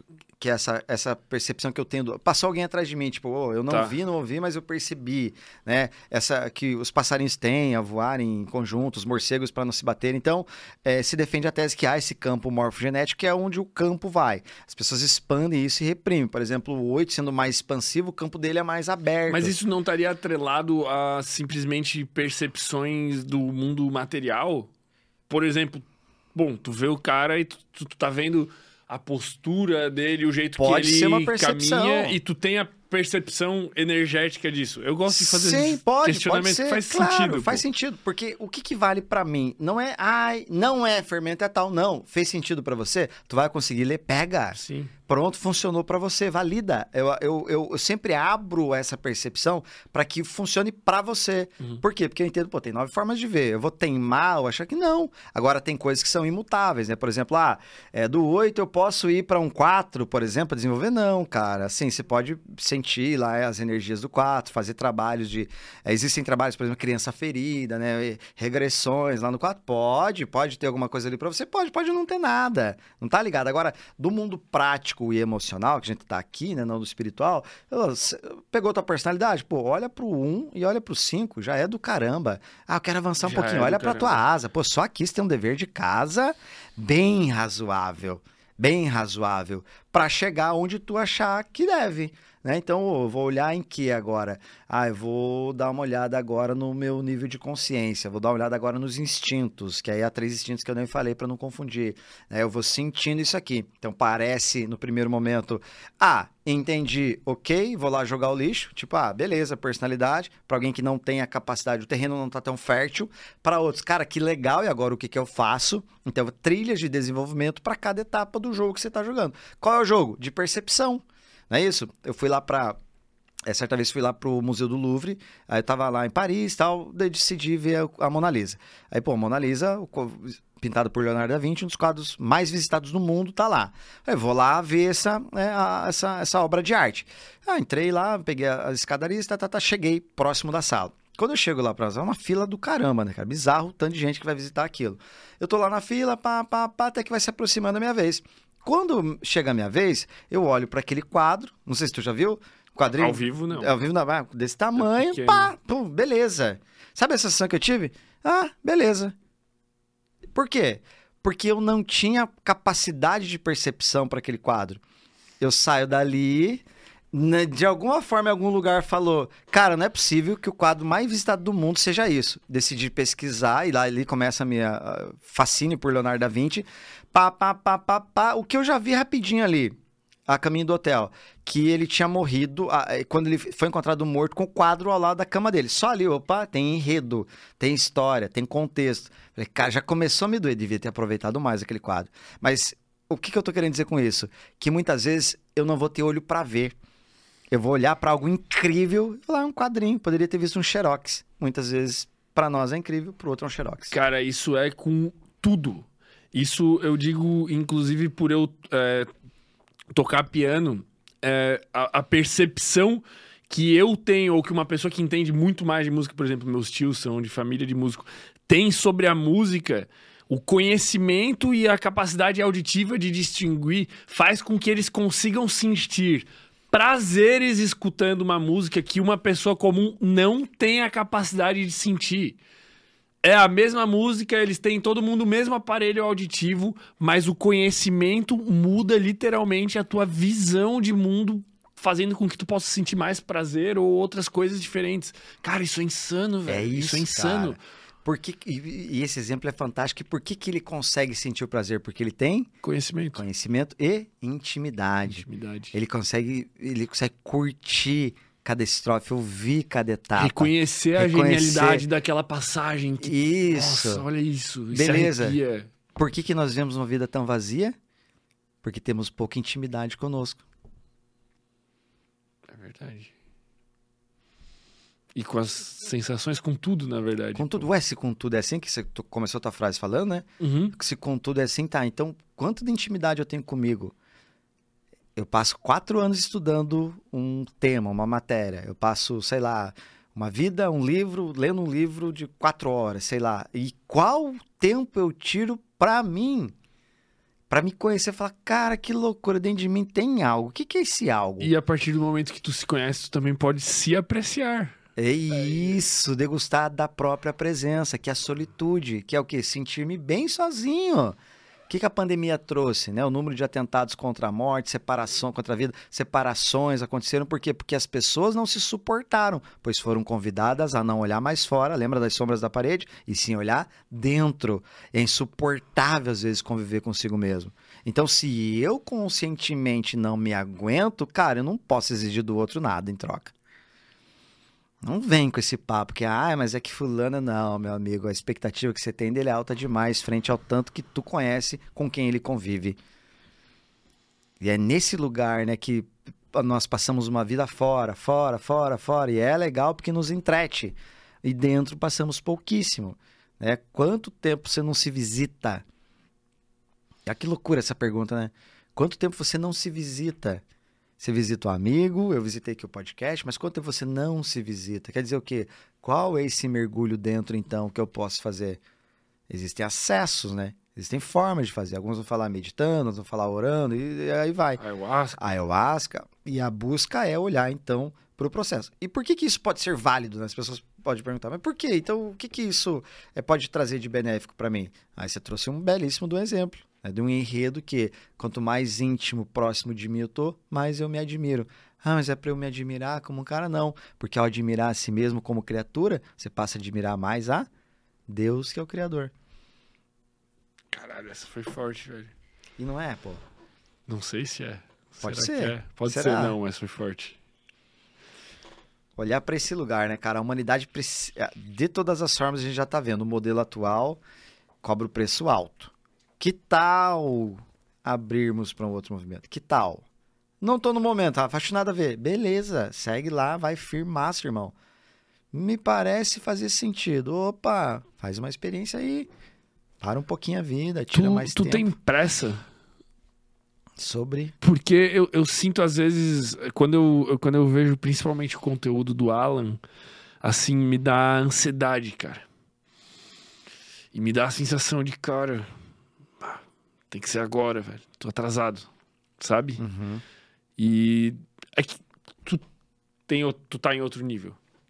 Mas tu, tu, tu, tu vê as pessoas passando por isso, o que, que tu daria de conselho assim para esse sentimento? Tem que ter mesmo pressa ou cara, faz o que tem que ser feito, mas no tempo que tem que ser feito, ou sei lá, tipo, um pouco de pressa é bom, eu não sei. Eu acho que tu vai me dizer que um pouco de pressa é bom e que eu Boa. prei com tudo. É assim, né? Agora vai acontecer um fenômeno que você vai perguntar e já saber a resposta do outro, cara. Eu tô, é eu, tô bem- eu bizarro. tava pensando É nisso, bizarro, cara. É bizarro mesmo, É. velho. Aqui eu vou, eu vou falar assim da seguinte maneira, cara. Pra mim, eu já tive muita pressa, né? Essa loucura, assim, dessa ansiedade. Acelero- Acelerei-me demais e me perdi. Hoje o que eu vejo, cara, é a observação da natureza nos ensina muita coisa, cara. Se você parar cinco minutos vendo o mar, você vê ali um processo que existe de maneira natural, nem mais nem menos. Se eu entender a minha praia, o meu movimento, eu não forço um processo e também não sou lento demais. Então convido sempre a pessoa a olhar para o momento de vida que tá e se questionar se a vida está pedindo velocidade, como num vendaval, ou está pedindo mansidão, como numa lagoa. E você tendo esse autoconhecimento, esse processo fala, cara, é hora de acelerar. Por exemplo, o movimento que eu estou fazendo agora é de acelerar. Pô, fundei meu instituto aqui em Floripa, estou capilarizando os processos, diversos Evento. métodos, formações, eventos. Eu tive uma conversa com a minha esposa, a primeira coisa foi, tu tá ciente que nós vamos acelerar? Ela falou, sim, tá mais que na hora. Então, opa, ela entendeu também meu movimento. Então, agora nós avançamos. Então, eu tenho pressa. Pressa não é a palavra, mas eu tenho um caminho que eu tenho que seguir no meu ritmo, que normalmente é um pouquinho mais acelerado. Comparado a quem? a outro tipo de personalidade. Porque a gente é o 7. É Também isso. já muda. Já muda a frequência, a, música, a busca é- passa a ser muito maior. Então, quando eu olho para esse lugar, eu começo a olhar com respeito aos mecanismos que naturalmente eu já tenho. E aí a pressa, então a pressa ela tende a roubar a experiência da vida, né? Uhum. Porque o- principalmente para o set, porque aí eu quero a experiência próxima em detrimento de viver essa. Então ter pressa nos tira o essencial.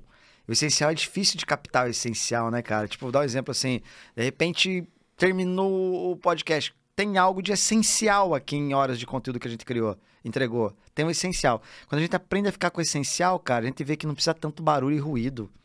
E que na velocidade também se contempla muita coisa. Na velocidade certa se contempla. Aquela metáfora do mar, né? Que o mar tá agitado e tal, e ele fala pro. tá numa onda, né? Ali, ele fala pro oceano: caramba, bicho, é, como é que eu posso é, me juntar com essa totalidade do, do, do, do, é, do mar e tal? Ele falou, cara, só desacelera. A onda desacelerando, ela entra pro todo. É, nós desacelerando, nós nos conectamos. Qual o nível? Cada um no seu tempo. Lembra o Rafa 2019? Achar... Se o Rafa 2019 assistisse esse podcast aqui, ele ia falar: Meu Deus, que cara, nada a ver esse cara. Que louca. Ei, Beta, minha esposa, né? Vem cá ver esse cara que viaja, que pelo amor de Deus. Mais um coach aí agora, não sei o que. É esse cara, velho. Caralho, E aí, será que que, que eu vou estar falar? vendo isso e vou estar pensando isso de mim? tá vendo a Não, eu de fez? dois anos atrás eu já estaria me vendo hoje falando, cara, esse cara aí é estranho, no mínimo, assim. E ah, que delícia, cara. Porque se em dois anos você olhar pra trás e se enxergar como igual, pô, que, que espécie de evolução tu tá tendo aqui? É, eu até diria, ou seria mais usado, um ano, cara. Um Que ano às vezes vem seja. a memória, é mais rápido. É. Vem a recordação, assim, eu já vejo, caralho, eu tava fazendo isso um ano atrás, mano. Exato. Então, se eu olho pra trás e eu me vejo naquele cara ainda, ô louco, peraí. E aí exige coragem, né, pra assumir mudanças, né? Ai, Ciclo. Lembra que eu falava? Quebrar ciclo não é bom nem ruim, é necessário ter coragem do agressor pra romper, pra avançar e passar por cima de coisas que, por exemplo, eu mordi a língua pra diversas coisas. Meditação. Ah, mordendo a língua. É, O bicho. dia que eu fizer um curso de constelação, Gabriel, meu Deus, eu vou morder minha língua é muito forte, velho. Nossa, Caralho, cara. Pode ser, pode, Pode não, ser, não pode se não. Não Isso é sei nada, legal. pô. é isso, esse é o lugar, cara, né? Eu Só sei que nada sei, Socrático. Pô, não sei, cara, mas essa é a mágica do processo pra mim. Porque se eu me apego a algo, tu concorda que eu não me abro pra outras coisas? Pô, e aí eu fico Sim. bitolado, a experiência da vida fica em cima só daquilo. Uhum. Tu evolui Pô. só até um ponto. Se tu, se tu for ficar olhando pra trás e tu, não, nossa, eu tenho orgulho de, de quem eu tô sendo. Cara, é, é massa olhar pra trás e tu, tipo, cara, eu era sem noção. Exato. É, mais, falar- é melhor ainda. Isso. Se tu olhar pro Rafa de agora e tu pensar, cara, não, eu tava numa direção, mas nossa, agora eu sou muito mais foda. Exato, e fala, pô, e que era aquele Rafa lá, ele, meu Deus, que loucura, ele fazia aquilo sem entender. E como você me falou, cara, eu fazia inconscientemente. Teve um movimento lá, investi 3 mil reais nos microfones. Pô, esse cara tem que ser exaltado por você, bicho. Você tem que olhar pra ele e falar, cara, que loucura que aquele fermento fez. Tinha 3 mil reais e botou tudo ali no microfone, foi fazendo, fazendo. E olha isso aqui. Então, isso é gesto simbólico que valida a nossa história. Mas o que, que nós fazemos normalmente? Isso é pra matar, cara. Você já viu que às vezes nós sabemos a história do Bill Gates, nós sabemos a história do Steve Jobs, nós sabemos a história de diversos caras que são, ah, são muito bons, saímos por aí falando histórias deles e não conhecemos a história dos nossos pais. Hipocrisia. Eu vou te Aí dizer meu que- grande mentor. Aí o meu mentor é foda. Que mentor é foda, rapaz? Olha pra história do teu pai, mas eu não gosto do meu pai, então honra ele. Vai olhar, vai, pega o seu avô, pega a sua mãe. Sabe, se alimentar disso traz força, bicho. Se alimentar dessa ancestralidade. O que, que a ancestralidade diz? É a força, não é isso? Essa força. Você, quem veio antes tem que ter honra. Então tu honra aqueles que vieram antes pra trazer esse poder pra vida. E aí tu vê a tua evolução com base em quê? Nesse impulso que te deram. Então, fazer algo bom com todo o trabalho que tiveram com base no recurso que você tem. Na época, 3 mil reais pra comprar um microfone. Agora tu fica travado, ah, eu não tenho os 50 mil, 100 mil, 200 mil pra montar o podcast, tenho 3 mil reais. Faz, irmão. Faz com que tem. Tem uma força maior te jogando pra vida. Ué, quando o bebê nasce, ele não é puf, colocado no mundo, não é uma, um rompimento de bolsa? O que, que simbolicamente diz? Então, tu agora sai de um mundo interno e vem para o mundo externo. Tales de Mileto era um grande filósofo lá do pré-socrático, ele queria observar a natureza humana através de elementos né, do, da, da natureza. E explicar melhor a existência humana, ele começa a observar o rio Nilo. Observando o rio Nilo, ele vê a água, então, como elemento crucial para a vida. Não pelo simples fato de tomarmos a água, mas para estar presente na nossa vida. Então, ele vê que no rio há lá uma nascente, e depois o rio vai ganhando corpo, corpo, corpo, até que chega no momento que o rio ele então desemboca no mar ou ele seca. Ele começa a ver que o ser humano, quando nasce, ele uma bolsa d'água se rompe, e quando ele morre, toda a água do corpo daquele indivíduo seca. Ele começa a fazer correlações com o elemento água nos três estágios da água, então sólido, líquido e gasoso. Em cada movimento que a água faz, ela se manifesta de uma forma. Só que tem um ponto crucial nessa história, que independente da onde tu atuar, da forma que atuar, do movimento que você fizer, a água pode ser sólida, líquida ou gasosa, mas ela sempre será Água. água. Então faça o que fizer, mas não perca a tua essência. Hoje é podcast. Antes era não sei o quê. Faz o que fizer, mas não é da onde vem então a tua essência que tanto se fala. Tá dentro e na história, tá na honra. Pega a árvore genealógica da sua família pra ver. Você já teve curiosidade ou não? Já, já. É, então, pega ali pra louco. ver. É. Mas louco Exato. desse jeito que eu gosto. assim. Sim, pô. Então, quando ah, eu, ah, eu não tô muito bom hoje, pô, o que será que meu avô faria? O cara veio lá da roça, assim, assado, veio imigrante no navio e tal.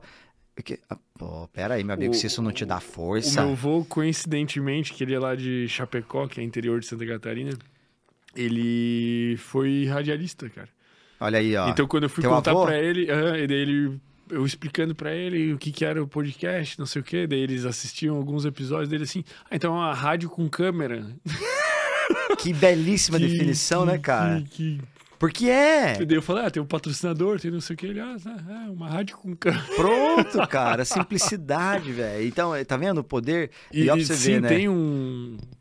A história se conecta, né, de alguma forma. Eu, eu sempre falo isso, cara, que a minha definição de propósito. Eu, eu gosto de tirar esse- essa parte espiritual. Não lembro se eu falei isso lá no, no, no evento ou não. Uhum. Mas que. De certa maneira, aquilo que a gente viveu na nossa infância, a gente vai ter construído os valores que os- o, o ambiente construiu pra gente. E o nosso ambiente, nessa época que a gente é mais novo, se resume basicamente a nosso pai, nossa mãe, nossos irmãos. E, e- e- nossos comportamentos vão sendo validados, né, reforçados ou negados de certa forma, mas eles vão sendo moldados nessa infância. Então, Pra eu cumprir o meu propósito hoje, ter a sensação de que eu tô cumprindo o propósito, eu tenho que ter uma sensação de que eu tô vivendo esses valores que foram consolidados nessa, nessa etapa inicial, que também, de certa forma, formou a minha personalidade de acordo com o Enneagrama. Então, hoje eu, por exemplo, eu tenho um, um pai que foi jogador de vôlei é, da seleção brasileira, que é um cara que, porra, esporte, saúde física e tudo tem essa parada da raça, é uma, uma figura masculina muito forte, é um cara muito dominante, tem uma comunicação muito boa. E eu tenho uma mãe que sempre foi da filosofia, de discutir psicologia, de questionar tudo, de escrever poema, livro, de ficar acordada até de madrugada, devaneando e tomando um vinho e música e não sei o que. Cara, e hoje eu cumpro essas duas coisas, sabe? De uma maneira saudável, né? Para os dois lados tem maneiras não saudáveis de ser, mas hoje eu consigo ter a percepção de estar vivendo esses valores que foram enraizados em mim e estar conseguindo honrar isso. Cara, por isso que eu vivo feliz pra caralho. Tá vendo? Isso. E tu sente felicidade, não sente? Nossa, muito. Mesmo nos dias ruins, porque eu sei que eu tô na direção. Mesmo no dia de ruim, eu sei que eu tô na direção correta, que eu tô vivendo o meu valor, mesmo no dia que tá ruim. E sabe o grande porquê disso? Porque ao viver isso, tu se sente próximo dos pais. Então, esse é um movimento sistêmico. Tu se aproximou inconscientemente dos seus pais, do seu avô, e repete padrão.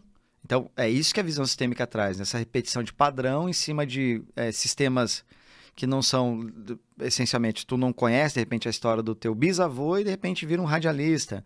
Trabalha muito essa visão, mas a não vou entrar no processo das leis, mas a sensação de, de oh, eu me sinto bem feliz.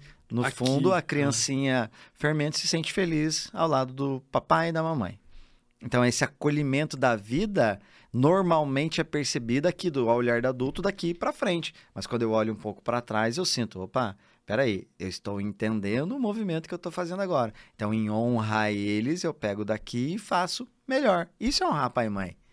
E quando eu honro, eu tenho permissão. E aí eu avanço. Quando eu não honro, eu atuo na ingratidão. E a ingratidão é quase que, cara, a ingratidão é quebrar a mãe de todas as virtudes. Então é caminhar drasticamente numa direção para a morte. Então mesmo que cegamente você caminhe com uma bengala andando para frente, tu sente o vazio a hora que você chega próximo do abismo. E quando você está na direção alimentado do, do movimento interno da alma, que aí é, é movimento da alma, tipo, tá, eu me aproximo deles fazendo isso. A minha, a, a, o meu exemplo se aproxima muito do teu. Tipo, né, meus pais, meu pai trabalhava numa multinacional, numa, no setor financeiro, e minha mãe é, no estado, na saúde. Beleza, falam, mas se aproxima do quê? Ambos eram professores. A maneira que eu encontrei, o jeitinho que eu encontrei de sair da minha empresa com a depressão, lembra? Você foi para o desenvolvimento humano, lá fui para a fundação. Da fundação virei um instrutor, sócio, que eu estava o quê? Seguindo os passos dos meus pais. Então somos muito mais parecidos do que imaginamos. E no fundo, nós somos muito mais leais do que livres. Louco. Deixa chegar essa última pra você ver que, que, que interessante, cara. Saber que no fundo nós somos muito mais leais a isso do que livres. Não, não diria leais, é quase que reféns disso, né? Olha, tá, ó, subiu um nível, pô. Tá vendo? É, e mais uma vez e... vai de encontro àquela questão do livre-arbítrio de não existir. De cara. novo, cara, é uma eterna discussão isso, mas de novo você chega. É uma visão sistêmica. Alguém vai dizer, ah, mas constelação é uma pseudociência. Tudo bem, vamos buscar lá na, na ciência. Tu tem sobre a ciência? Vamos ver sobre a ótica da ciência, então. Que da vai dar a mesma resposta. Cara. É, vai entende? Dar, vai ser complicado da gente elaborar o raciocínio, mas vai chegar. Isso, então é por isso que eu não vou, eu nunca me apego a um ponto. Não, não, não. grama é melhor. Não, tu achou o quê? Ah, eu achei lá na, na psicologia transgeracional um ponto que me desenvolveu. Cara, se agarra e vai, irmão. Mas não fica parado, não fica contestando para ser o chato de plantão, contestando para ser o hater que não tem o que fazer, contestando para justificar a tua falta de ação. Parte você para ação que você acha que cabe para você e ponto. Só aí o mundo já fica melhor. Agora fica nessa na percepção do fora, da desconstrução de algo para tentar ser visto. O que, que o hater faz? Quando o cara entra lá, ah, fermenta, nananana, o que, que ele quer ali? Ele quer ser visto. O que, que faltou então para esse cara? Ser visto por alguém, normalmente pai ou mãe. Ele repete um padrão lá, às vezes até do agressor. Então é mais ou menos nessa linha a visão que se tem diante de fatos e condições que eu repito inconscientemente sem saber. E isso também ocorre para coisas ruins alcoolismo. Ah, a psicologia, o alcoolismo até explica, né? Mas pode pegar na linha sistêmica, o alcoolismo também se reproduz, abusos, é, questões, por exemplo, ligado a atentado à, à vida, gerações ultrapassam isso, gerações ultrapassam. Então, é, existe casos e casos assim né que são bizarros assim né de é, é, aniversário é, o cara faz aniversário na morte de alguém da família já viu isso? Sabe uhum. essa, essa, série de repetições assim que traz uma no mínimo uma atenção porque quebra padrão. Pô o que que a vida está tentando mostrar aqui nesse movimento é, apresentou-se esse movimento aqui. O que que está tentando mostrar? É olhar para aquilo que está oculto. É assim é, Pitágoras né você gosta de música né? Uhum. Ele então sendo ele lá o pai da matemática e tal que né, deu, deu nome aos, às notas musicais ele estendia as cordas lá e na vibração ele ia hum, né, dó ré mi e tal beleza. É o que, que ele, ele defendia a tese? Que os números estão em tudo. Uhum. Tudo na humanidade tem número. Por exemplo, ah, essa mesa, como é que tem número nela? Ah, altura e largura dela. Né? E aí, nesses debates assim, um chega e se aproxima. Tá, mas se você defende a tese que os números estão em tudo, e para o intangível, por exemplo, o amor. Daí, pô, é fácil, fale quanto você ama alguém de 0 a 10 e eu te dou um número, né? E para fechar a tese ele falava assim, ó, imagina uma sala e você entrega para uma criança uma trena e pede para ela tirar a raiz quadrada dessa sala, ela vai conseguir? Ah, não, provável que não, né, e tal. Beleza. Agora pede para um adulto, só muda a variável da criança, coloca agora no lugar da criança o adulto e pede para ele tirar a metragem quadrada. Ele vai ver, ele vai conseguir? Sim. Percebe que aqui os números sempre estiveram lá mas só o homem teve alcance de enxergá-los? Então é aqui que mora um lugar legal da gente pensar que tem muita coisa que eu tô apegado, né? Eu excluo o restante que poder, poderia me trazer luz sobre algo. Então, estar aberto não significa que eu sou neutro, ou sou um isentão. Não, tem minhas convicções, mas, pô, me fala aí. Eu não vou com olhar de contestação. Eu vou com olhar, me explica. Me fala que sentido tem para você. E aí passa a enxergar então esses números. Então, quanta coisa está oculta e nós não vemos? Pergunta para o fermento de dois anos atrás. Quanta coisa ele não via e hoje ele vê? Uhum. Então, o que, que, é isso? A expansão do meu mundo interno. A, a, própria questão que eu trago ali, mais uma vez, dos meus tios que são músicos, eles têm o mesmo aparelho auditivo que a gente, mas eles têm ouvido absoluto. E não é genético. Tá Foi vendo? desenvolvido. Então, Da mesma maneira que eu aqui passo os olhos nessa sala e enxergo aqui rosa, preto, cinza, não sei o que, eu não preciso falar as cores. Quando eles escutam os barulhos assim, eles escutam as notas, eles conseguem identificar o que eles quiserem. Olha aí, ó. Tá O vendo? mesmo aparelho auditivo, cara. É isso. Só que foi desenvolvido quando era muito novo, neuroplasticidade bombando, conhecimento entrando e qualquer barulho eles falam não, isso é são um si bemol, avós? isso aqui tudo, isso é por parte do, é, por parte de mãe são meu, meus tios, Ah, seus tios. Ah, meus entendi. tios com ouvido absoluto, cara. Legal. Cara, é um negócio que eu fico louco. Eu vou lá no piano, bato 10 teclas. É, tal, tal, tal, tal, tal, tal, tal, dó sustenido, não sei o que, não sei o que, não sei o que. Tu esbarrou em tal tecla. Cara, da Cara, mesma que maneira que, eu olho aqui as cores, cara. Tá vendo? Conhecimento mudando a visão de mundo, cara. É a percepção isso. da realidade muda de acordo com o teu nível de conhecimento. Exato. Da a criança na sala, o adulto na sala, é a mesma coisa. É a velho. mesma coisa. Mesma Então, sala. Eu dou, eu dou conta de alcançar a experiência humana com base no o que o meu mundo interno pode captar. Então, quanto mais fechado, por isso que é, pode estar surgindo agora uma brilhante ideia passando na nossa frente. Eu não dou conta de ver e você agarra na hora. Por quê? Porque tua visão de mundo é expandida. Mas como é que eu expando a minha visão de mundo? Colocando novos mundos dentro desse mundo. Eu coloco como é, ó, aqui nós colocamos um mundo dentro do mundo, de Já outro deu mundo. uma ideia de Já modelo uma ideia de de negócio. mundo. É, então tá vendo? Já tá saindo, exatamente. Então, eu insiro de- dentro do meu mundo novos mundos. Então, eu me abro para o conhecimento e depois me abro para a experiência do conhecimento. Porque senão eu vivo só um teórico com um mundo perfeito, mas na prática uma vida miserável. Eu me abro à experiência. e Se abrir a experiência, sempre gera bons frutos. Né? Ah, mas foi ruim a experiência. Mas ruim sob qual ótica? Do curtíssimo prazo pode ter sido dolorosa. Mas com aquilo desdobrou-se em tal. Então a vida ensina né, nas estações do ano como um todo que há fase para tudo e se eu me abro à experiência pode ser negativo no curto prazo, mas no médio e longo prazo eu sempre vou olhar para o fermento de três, dois anos atrás comprando com 3 mil esse microfone. Pô, foi do caramba, senão esse aqui não existia. Então, às vezes esperar o momento perfeito para agir, para atuar, para sentir este lugar aqui, cara, ele nunca vai existir. É, a, a percepção de que é necessário algo para eu agir nos limita demais. A incapacidade, ah, não é para mim esse negócio. Falta algo. Quando eu me formar, quando eu tiver tal curso, né, essa vontade de ter algo antes para agir limita a percepção de mundo que eu poderia já estar tendo. Então, quando você fala dos seus tios né, com essa capacidade, eh, essa neuroplasticidade incrível, essa, pô, tão agustado esse processo interno, se abriu em algum momento para isso. Né? Eh, traz um conceito genético de nascença, traz um aparelho, traz o que for. É uma experiência que eu me coloco à prova para ter. Não dá para saber matar a fome lendo o cardápio. Eu preciso experimentar. É. Não dá. E é nesse lugar que a, nossa juventude, né, assim, com turbilhão de conhecimento, próprio YouTube aqui, pô, teve conhecimento aqui teórico, beleza. É, experimenta uma coisa para botar em prática, pô. Faz algo que tangibilize, né? Coloca as leis universais a teu, a teu favor, né? Cria algo, né? É, dá início em algo, né? Sustenta algo para entender qual que é a tua praia com base também na experimentação. Então, jogar o jogo da percepção humana é fato. Os grandes gênios da humanidade têm uma percepção de algo diferenciado. Né? alguns vão falar, pô, ele tem uma conexão com os registros acásticos e junguianos, pode ser.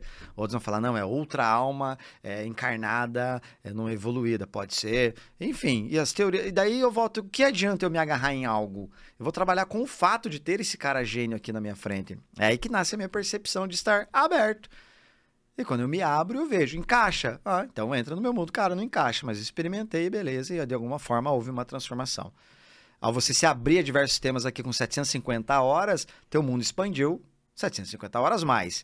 E com base em diversas reflexões que você teve pré e pós podcast, isso se expande em diversas outras horas. Então, quanto o teu mundo passa a ser maior? Né? Então, nasce essa percepção. Incalculável. Incalculável. Tá. E você está aqui se jogando para isso. Sim. Fica só na teoria, não sai os 75 Acho hard. que abrange até um pouco da, da gula ali. Porque eu, eu tive que. E daí, em algum momento, aconteceu isso, né? Em algum momento eu tive que. Eu, eu, eu passei por essa crise interna de uma obesidade mental, assim, que eu falei, cara, eu preciso começar a viver as paradas. Legal. Porque eu tava ficando louco. E daí muda. Quando tu começa a praticar, muda. né? Muda totalmente. Porque tu- Porque uma coisa é tu saber e tu não fazer, né? E Sim. daí tu fica até numa responsa de começa uma autocobrança e tal, mas é diferente. Quando tu tá fazendo, parece que tu tá processando o conhecimento. Tipo, sei lá, Tu tá recebendo uma mercadoria e tu tá despachando ela no lugar correto. Ó, aqui, aqui, aqui. Isso. Isso aqui eu guardo aqui. Eu não sei o que eu faço com isso aqui, mas tudo bem.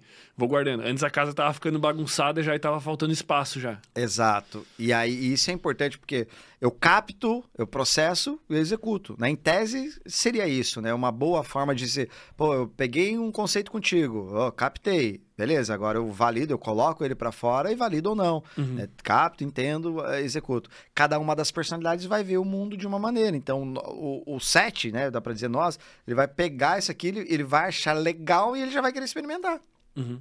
Porque ele tá aberto a novas experiências. Ah, novas experiências. Então, é eu entender o meu jogo e. é, eu tenho lá a meta aqui, beleza, de vida. Seja lá ganhar tanto, seja construir patrimônio, seja o que for, beleza. Basta eu olhar, com base na personalidade que eu tenho, quais comportamentos, então, interfere esse caminho aqui, ó. Aí como é que eu vou saber, Rafa? Aí tu tira o olhar do futuro e olha pra onde? Ah, Agora eu vou olhar pro passado. Deixa eu. Pera aí, deixa eu dar uma meditada em cima disso. Cara, os últimos dois anos aqui, o que rolou aqui? Ah, aquela vez eu vacilei aqui o, o set, né? Pá, abri várias frentes, as três eram ruins, é não sei o quê. Então, opa, a gula aqui me prejudicou aqui, eu fui impulsivo, aí eu fui é, irracional, aí eu fui, opa, então lista aqui, beleza. Agora, como isso aqui afeta o meu momento presente? Pô, é verdade, amanhã eu tenho que assinar um contrato ou não, amanhã eu tenho uma reunião com fulano. Então, você já traz para o mundo prático, beleza? O que, que você está fazendo? Você está agora trilhando um caminho consciente de algo que era inconsciente. Aquela frase junguiana que a galera adora pôr no Facebook, né? Até você tornar consciente o inconsciente, né? O inconsciente governará a tua vida e você chamará isso de destino. Bom, quer melhor tradução que isso? Então, até aqui, inconsciente. Opa, entendi uma parada. Você vai contar hoje pra alguém. Entendi uma parada lá, cara. Sabia que eu tenho isso, isso, isso? Aí alguém que é convívio, é próximo. Cara, eu sempre achei isso de você. Aí você vai ter a confirmação do meio. Nossa, é muito você. É, não, não, é, aí você vai. Então, é isso. Então, tu acaba de validar o quê? Algo que agora está contigo, que é uma ferramenta, que você pode deixar nas suas caixas de ferramenta que você tem, ou utilizar diari- diariamente. A escolha é tua. Uhum. Então, a que nível vai ser utilizado? O nível de espaço interno que tu tem para absorver. Alguns é aqui, outros é tchuf, bem mais lá. Uhum. Aí, com o passar do período, você vai perceber a tua evolução. Quem está no controle, no final das contas, né? então a tua personalidade te guia até aqui. Eu tomei consciência dela, agora eu entendi o mecanismo dela, esse é muito real, eu validei, pessoas próximas validaram. O que, que eu faço com isso? Agora eu tenho uma obrigação e uma responsabilidade aqui, se realmente eu quero isso aqui. Uhum. Então, o processo do autoconhecimento ele encurta caminhos, porque antes eu erraria até acertar. E agora eu sei contra quem verdadeiramente eu estou lutando. Uhum. Quais mecanismos eu devo evitar para que na sombra não vá cair? Aí, caminhando em direção à luz, né, então que seria a virtude, eu passo a ter consciência do meu plano terrestre. Então, se a metáfora da vida é voltar para a luz, como no mito da caverna, como no, na filosofia como um todo, como ah, o cristianismo, voltar a Deus, enfim, se é essa evolução, pô, beleza. Então, que façamos com o máximo de consciência possível. Eu sei por que eu estou fazendo isso, com base não no que o mundo diz para mim, com base no meu movimento interno. Caramba, eu já vou eu me meter num outro desafio. É a hora? É. Então eu entro com todas as forças. Não é. Tô segurando a minha gula. Percebe que agora eu mudei meu mundo? Porque eu mudei meu mundo interno. E projeta isso para os negócios, para você ver o poder que passa a ter, o nível de consciência em tomada de decisão.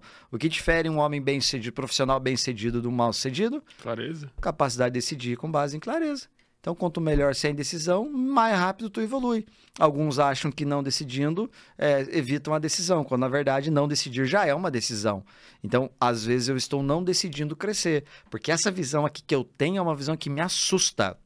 E é incrível o número de pessoas que têm medo do próprio sucesso. Tem medo de sentir isso aqui, mas não é consciente isso. Ah, eu tenho medo de ficar milionário. É como se eu tivesse medo de quem eu posso me transformar. Aí entra no jogo crença de equivalência. Ah, se eu ficar milionário, eu me afasto da minha família. Logo, eu não fico milionário. Então, se eu não enxergo crenças centrais da minha personalidade, eu estou me afastando do que em tese eu quero. Olha que loucura isso.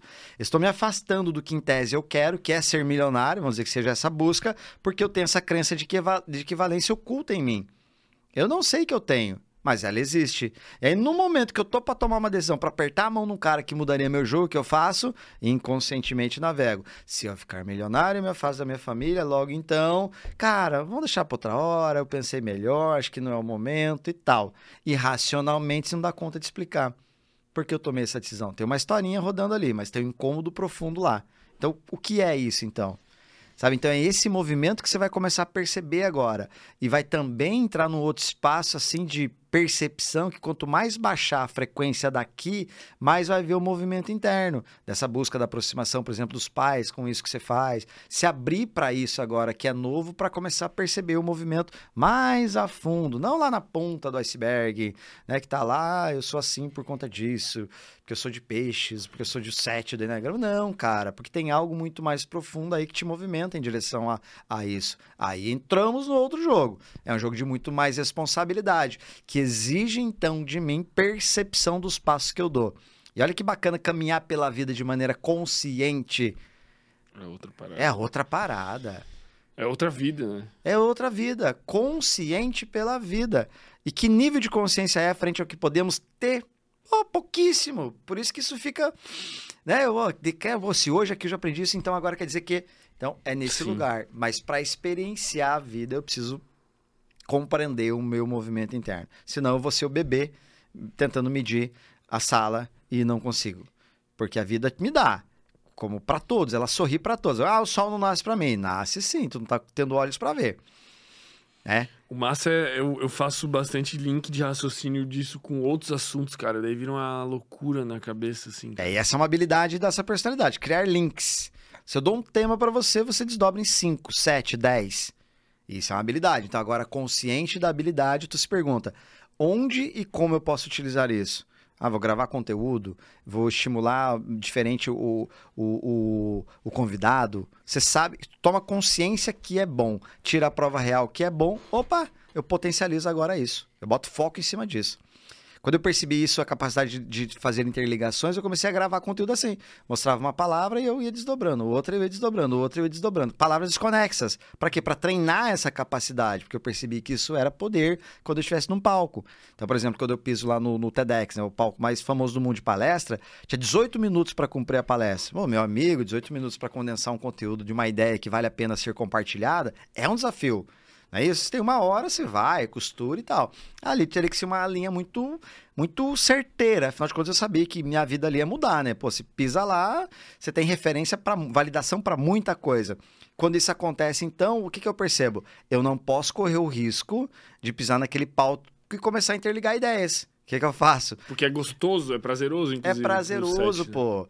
Aí o que, que eu faço? Eu contrato um cara especialista em storytelling para ele criar a palestra para mim, pela primeira vez na minha vida, eu memorizei palavra por palavra de uma palestra. Uhum. O que, que, é isso para a personalidade 7? É estar preso. Eu gosto, eu não gosto. Mas... mas... criança faz o que gosta, adulto faz o que é necessário.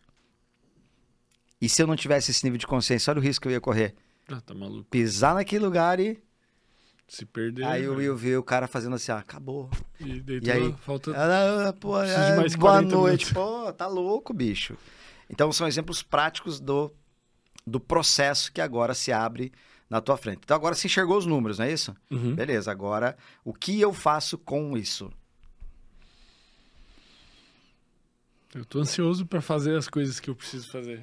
Cara, chega, velho. Não aguento mais esse cara aqui, o Gabriel. Não sei Caraca, deixa eu ver que horas são, velho. Você tem que treinar, pô. Eu vou treinar, pô. pô minha esposa Mentira, tá feliz viado. da vida. Cara, são 11h30, cara. Não que são, pô. loucura, velho. É 11h30 mesmo? É, né? Tu tava ciente? Hum, hum, eu vi aqui agora há pouco, pô. Mas eu achei, será que tá certo isso daí? Quando eu fiz a última fala ali, eu olhei 11 Caraca, eu não queria olhar aqui velho. pra não, tu não ter a percepção que eu tava com pressa. É, eu nunca olho também, pô, é. mas é que eu tava pensando agora que, tipo, a gente tava chegando numas 10, 10 e pouquinho, pô. Caraca, velho, hoje foi loucura. É, vamos abrir para as perguntas claro, então da galera, lá, que a galera lá. manda umas aqui, a gente não se prolonga muito, pô. Show. É, mais três horas no máximo. Cara, se a gente fosse fazer em... deixando assim, pede uma comida, não sei o que, Nossa faz uma pausa, senhora. vai embora, velho. Vai, Mas a gente faz outros, vai. não tem problema Sim. não. Qual o centro de vocês aqui? Mental, emocional, corporal? Mas teve pouco voto aqui. A galera acho que se perdeu no raciocínio. Central. Pô.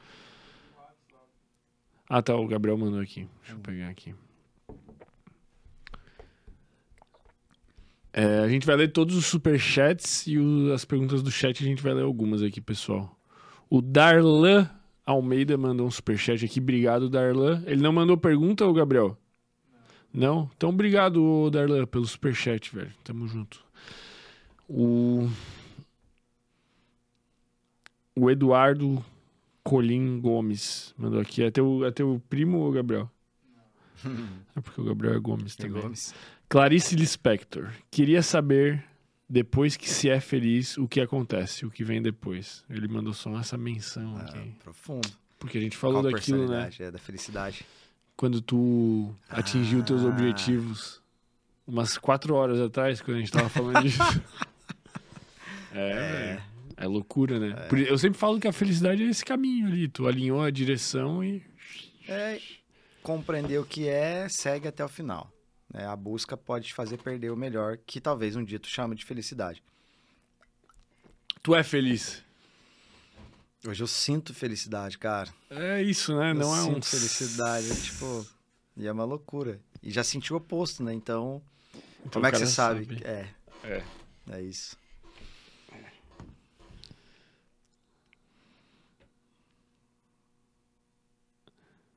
Gustavo Vetorato mandou aqui. O número 7 no Enneagrama é basicamente o número dos TDAH? Pergunta meio zoeira, mas sinto que tem uma base. Faz sentido? Faz sentido. Há, há muita correlação, assim, muitas vezes o 7 já. Ele se vê muito nesse lugar, né? De, de sintomas de TDAH mesmo. Eu costumo dizer assim, cara, é, tem sintoma, tem percepção que é, vai, consulta e tal, estabelece um tratamento. Mas normalmente é a personalidade mesmo gritante, assim, que dá essa. Essa, essa busca, essa alienação mesmo. Então, tem correlação. Como, às vezes, um C4 pode ter para depressão, por exemplo. Ah, o cara tem sintomas depressivos. Pode ser, percepções, né? Mas sempre na dúvida, pô, vai atrás, né? Vai atrás É, do- vai atrás de ver. Ah, eu sou 7 e não tem. Você tá te atrás. A máxima sempre é, tá disfuncional e com base no que tu tá alcançando não tá resolvendo, busca ajuda. Eu sempre falo, não dá para brincar com transtornos mentais. Isso é muito Sim. sério. Então, no menor sintoma, pô, se abre. né? Eu falo por experiência própria, não sei se tu viveu isso ou não, mas deve ter conhecido pessoas que viveram que, ah, não, não é nada, só estou me sentindo mal. Na negação, na negação, tu vai dando espaço para um lugar que depois fica difícil de resgatar. Então, tem sim, né, sinais de TDAH, obviamente, e não necessariamente todo 7 tem TDAH e nem todo TDAH é 7, né? Não dá para afirmar isso, mas tem traços sim que se, que se correlacionam. Não, a- quando tu acha que se- tu se identifica com algo. Eu acho que terapia, psicoterapia deveria ser obrigatório em algum momento da vida ali, antes, sei lá. Sim. Sei lá.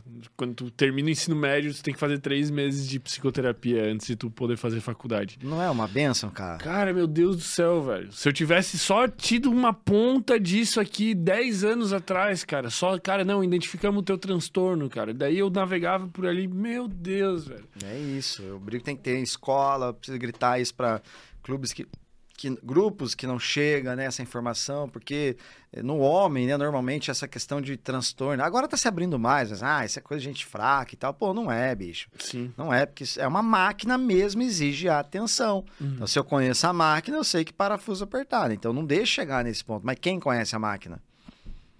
Pouquíssimas. Então, Pouquíssimas pessoas, pô. Vou pegar mais uma aqui só. pega aí. O André Capigoto. Fermento pede pro convidado dar uma, dar uma ideia sobre a constelação familiar. Constelação? Constelação, sobre constelação. Ah, beleza. Só um. um resumo, né? Então a constelação ela nasce de um espaço né, de, um, de um alemão chamado Bert Hellinger, que ele teve contato com algumas tribos e tal e percebeu uma correlação entre eles na maneira e no manejo que eles tinham um com os outros. E comece, começou a observar que existiam algumas leis predominantes ali dentro dos sistemas: pertencimento, ordem e equilíbrio. E ele entendeu que nas dinâmicas de grupo essas leis poderiam estar relacionadas a sistemas. E sistemas são tanto do indivíduo como o sistema familiar deste indivíduo, quanto ligações de sistemas de gerações que passaram. É, isso é um resumo do resumo para que ele entenda assim: há um processo que nós estamos entrelaçados com os nossos é, membros da família de origem. Então eu me conecto com eventos do meu pai ou do meu avô ou bisavô. É, então eu tenho conexão com situações que eu não tenho nada a ver, mas que podem estar hoje agindo no meu campo, que chama-se campo, né? Isso de uma maneira mística, vamos dizer assim, tipo, é uma Isso, maneira é- intangível. Isso, é intangível, né? Aí há diversas é, contestações de um lado, é, há diversos acolhimento do outro, fato, né? É, o processo de constelação, ele abre percepções, às vezes as pessoas falam, "Ah, fazer uma constelação. Ele quer curar a vida dele. Cara, não é para você curar a tua vida, é para você entender um movimento. Então, se tem um tema que te incomoda há um longo tempo, você de repente procurou em terapia, não teve resposta, na religião, em qualquer lugar, enfim, não tive resposta, tu pode abrir uma constelação, que nada mais é do que perceber o movimento do campo e o que ele mostra. Isso é uma, você tem uma descrição do que está acontecendo em relação àquilo. E aí a ideia é sempre que faça com acompanhamento de profissionais. Por exemplo, eu fiz aqui no, no Instituto Raízes com o Paulo, a Sônia, a, a Marinês, são profissionais assim, cara, uma postura, sabe? Uma classe, uma, uma pegada. do- a formação demora um ano e dois meses, sei lá, não é um curso de final de semana, é um processo bem profundo para se compreender o dinamismo que se tem aqui dentro de um processo sistêmico, né, que se entrelaça, e também num processo que é um campo morfogenético. Então, o processo da constelação se dá em colocar representantes dentro de um campo, e nesse campo, essa força do campo, esse processo, vai desenhar algo. Então, por exemplo, quando eu, olhava, eu falava, cara, que viagem, isso, pelo amor de Deus. Quando você passa a experimentar, né, olhar com mais carinho para o processo, então, para você ver, isso pode me ajudar e eu vou fazer. Aí eu fiz eu como alguém que tinha um tema para resolver. E foi Tá. muito bom para Foi mim. Constelado. né? Constelado, exato. Porque esse nome não ajuda muito, né, cara? Mas é isso. Foi constelado. E isso me ajudou muito. Inclusive, eu tomei a decisão de vir para Florianópolis com base nisso. Caraca. Então, me ajudou, tive clareza do que estava acontecendo e eu vim para cá. Há um outro movimento, foi bom. Falei, cara, será que eu não poderia ajudar os meus clientes em, em- em com recurso extra que num dado momento eu posso criar uma percepção para ele, assim como criaram para mim? Aí surgiu a minha busca. Será que não é viagem da minha cabeça? Ou eu posso ter este recurso como uma ferramenta do Enneagrama, ferramenta de hipnose, ferramenta de PNL, ferramenta de, das terapias eh, cognitivo-comportamental. Será que eu posso trazer? Hum, Acho que vai funcionar. E comecei a experimentar alguns movimentos. E aí sim que eu busquei essa especialização para compreender mais a fundo o processo. Eu vou abrir grupo de constelação, não tenho o menor interesse nisso, mas eu preciso ter percepções de algo que pode se apresentar para mim. E a Cara, partir eu tenho daí. muita dificuldade de acreditar nisso, cara. É normal. E eu já participei, eu não fui constelado, mas eu Você fui foi ator. um representante, chamaram para atuar. E eu senti, velho. Isso que é pior, cara. Só que aí eu questiono a minha percepção, né, cara? Eu questiono você o sentiu? efeito placebo. Aham. Cara, eu tinha uma mulher lá que eu amava a mulher, velho. Grudei nela, cara. Grudei nela, cara. Se abraçou, teve contato? Abracei, não, fiquei abraçado. Você sentiu cara. esse- Senti, velho. Pronto. Tava lá, mano. Era É minha isso. esposa, pô. É isso. Então, tá raiva, É- não, isso é bizarro. Cara, eu, eu super entendo, assim, as Tipo, pessoas... era, uma, era uma tia, tipo, nada a ver, assim, porque quem era ó, fermento safada, né? A gata lá, o cara, era uma tia nada a ver, tá ligado? Mano, a hora que eu entrei na parada ali, eu. Mano, não teve, eu senti a parada, velho. É isso. Só que eu questiono a minha percepção, velho. Ah, foi um placebo, foi de novo, Porra, né? é muito bizarro. É muito bizarro, é isso. Então, quando- cara, e é super normal, eu super entendo o questionamento, porque eu também fazia todos os questionamentos. Quando eu não entendia nada desse movimento anímico, né, desse processo mais um pouco mais sutil, cara, eu ia questionar 100% das vezes. Como um bom, né? Ia defender a tese que não, isso não é ciência. Beleza. O que eu trouxe aqui, né, defendendo o episódio inteiro, eu preciso me abrir para o que vai realmente fazer bem.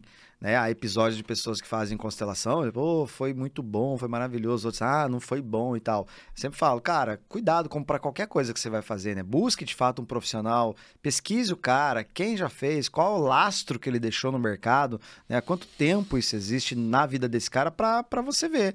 Então, há de fato, né, re- respondendo ele, há um campo chamado campo morfogenético, que é tido né, na- nas constelações como um campo sagrado, onde esse campo tem ciência né, dos acontecimentos, do que viveu as gerações, a- as percepções. Se coloca, então, chama-se representantes, né? Então, por exemplo, eu escolho, ah, fermento, me representa aí. Tu levanta e entra no campo. Então, ao entrar no campo, você sente isso ou não. É legal, né, para quem é mais cético, como eu era, é fazer tema oculto em que ninguém sabe quem é quem, não tem uma predisposição a nada, a atuar, como é que eu vou atuar com aquilo que eu não sei? E você só segue o movimento do seu corpo, que é a recomendação que se tem, né? Não, o meu Siga... era oculto, pô. Não tinha, tipo, atua Ah, então, pessoa. tá vendo? Era... Entra aí, velho. Pronto, e como é que explica eu sentir, então, esse amor? Então, se for explicar, a gente não vai dar conta de, de chegar num lugar, certo? Como é que vai explicar? A gente vai falar, ah, foi placebo, foi o quê? Eu não, tenho uma, uma teoriazinha, mas não, não precisa. Tá.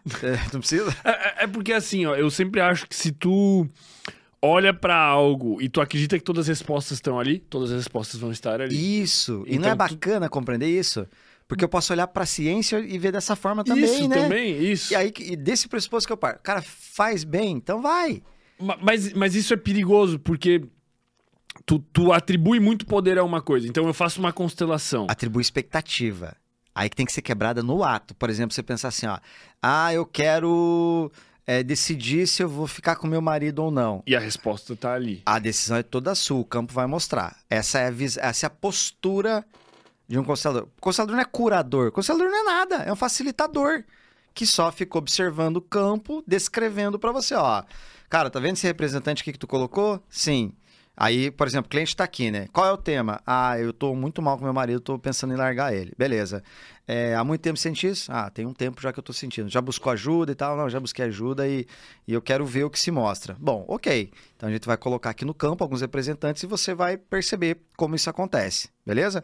Esteja ciente que isso aqui é um processo, então, que é um campo morfogenético, que os representantes vão atuar aqui e que você terá as suas conclusões a partir daí. E eu sou facilitador do processo, ok?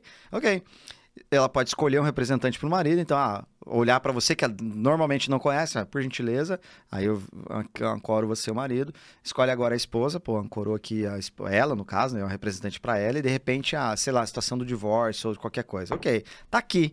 Então, a, o movimento que os participantes fazem, que eles não sabem quem é quem, a, a recomendação é não interpreta nada, não cria nada com a mente, só sente teu corpo. Tipo, me deu uma vontadezinha de sei lá, ir pra direita. Vai pra direita, pô.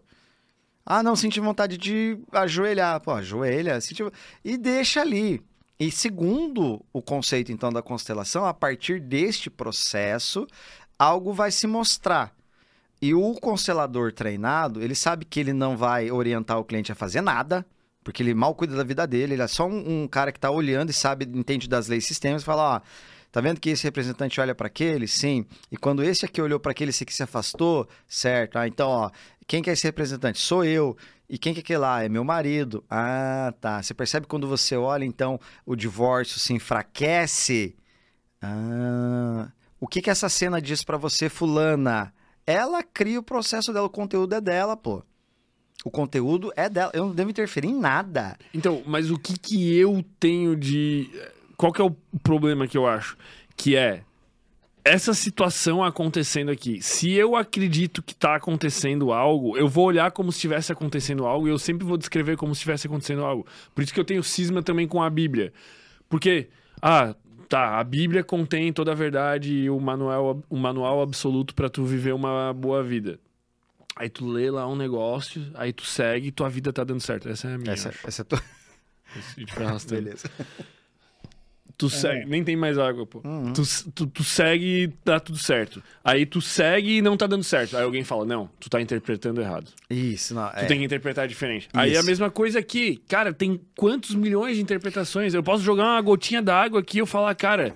A solução para tua empresa tá aqui, ó, porque eu tô vendo ah, aqui que tá essa que puxada... a, a solução para tua empresa tá aqui. Nunca. Eu não dou, cara, eu mal dou conta da minha vida. Mas é uma Ó, interpretação. Porque se... se... tu vem pra mim, Rafa, e tu fala, eu tô com um problema, eu vou te falar aqui, olha, tu tá vendo que quando tu tá aqui, ó, tá vendo que tem uma gotinha sozinha aqui? Isso. Isso aqui ah, é isso... tua empresa. Não, isso é silêncio. Tu tá vendo, Fermento? É, aí eu não sei tem vários tipos de constelador. Eu não tá. posso falar, né? Eu não atuo com isso nesse nível, mas tá. eu participei de muitas vivências, obviamente, para ter é, esse skin the game até para fazer minha formação. Porque eu queria entender mais a fundo, né? Como alguém que vive, para depois emitir uma opinião. Então, então, conclusões não podem ser tiradas. Nunca pelo constelador, pô. Tá. Tipo assim, ó, Fermento, tá vendo aqui porque tua empresa quebrou? Não.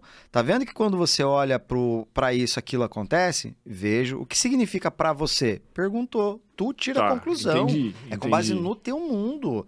Aí, de repente, aquele casal fala, pô, verdade. Eu não tô olhando lá pro meu marido. É- essa é a cena. E esses dias ele reclamou sobre isso, que eu tô muito distante dele. Aí você, constelador, com base na informação dela, pode falar: posso fazer um movimento no campo? Pode. Você pode ir lá no representante do, do- dela, E- falar, vamos se aproximar para ver o que acontece? É possível você dar uns passos em direção a ele? E essa pessoa nem sabe o que tá acontecendo, tá? Ela sente, ah, é, tá de boa. Ou, putz, eu queria muito ir lá. Ou, não, eu não consigo ir lá. Então, cada outro movimento se apresentará outra foto. É só uma foto, tá? E a interpretação da foto nunca é do constelador. A descrição é: você tá vendo o olhar desse cara desse nessa foto? Tô. O que, que isso quer dizer pra você? Eu não preciso saber de nada da vida da pessoa, Fernando.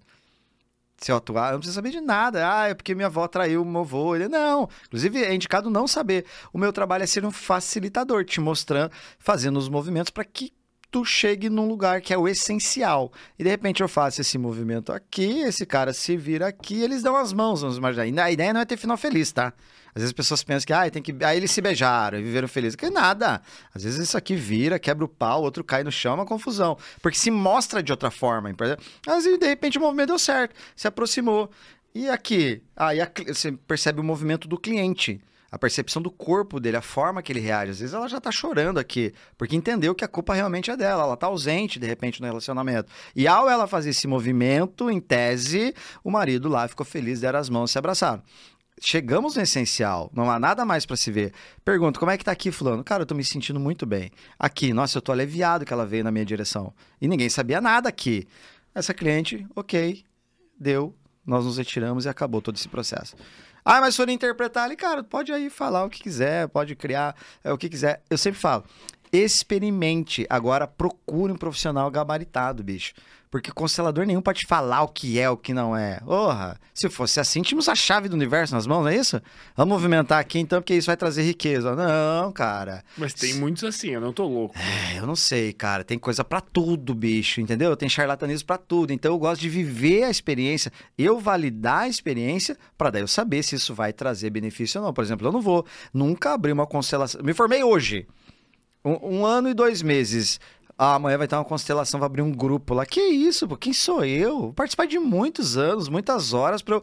Faz, tá fazendo sentido, tá, tá me ajudando a fazer o bem que eu acredito ser o bem no que eu faço? Tá, então vamos fazer, pô.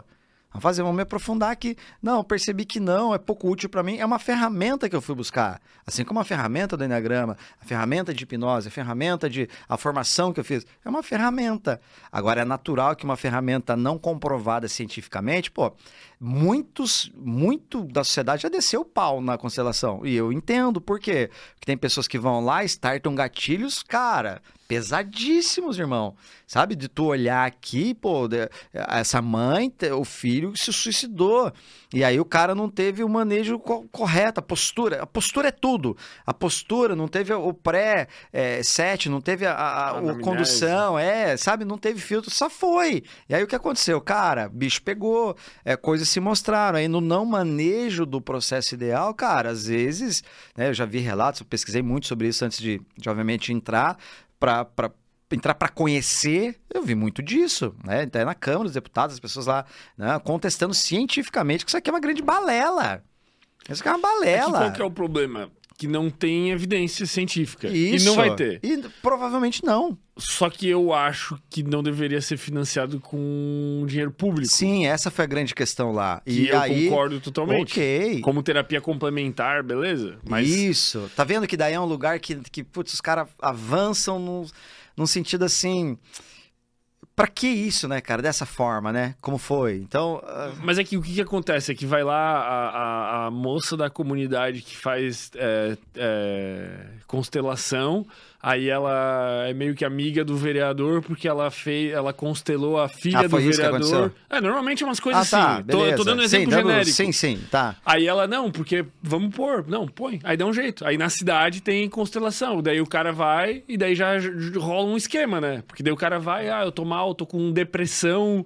Nível 8 aqui, tô pensando em atentar contra a minha própria vida todos os dias, não sei o que, não sei o que. Ah, não, faz uma constelação Oh, um pouco. Deus, e daí a prefeitura paga. É.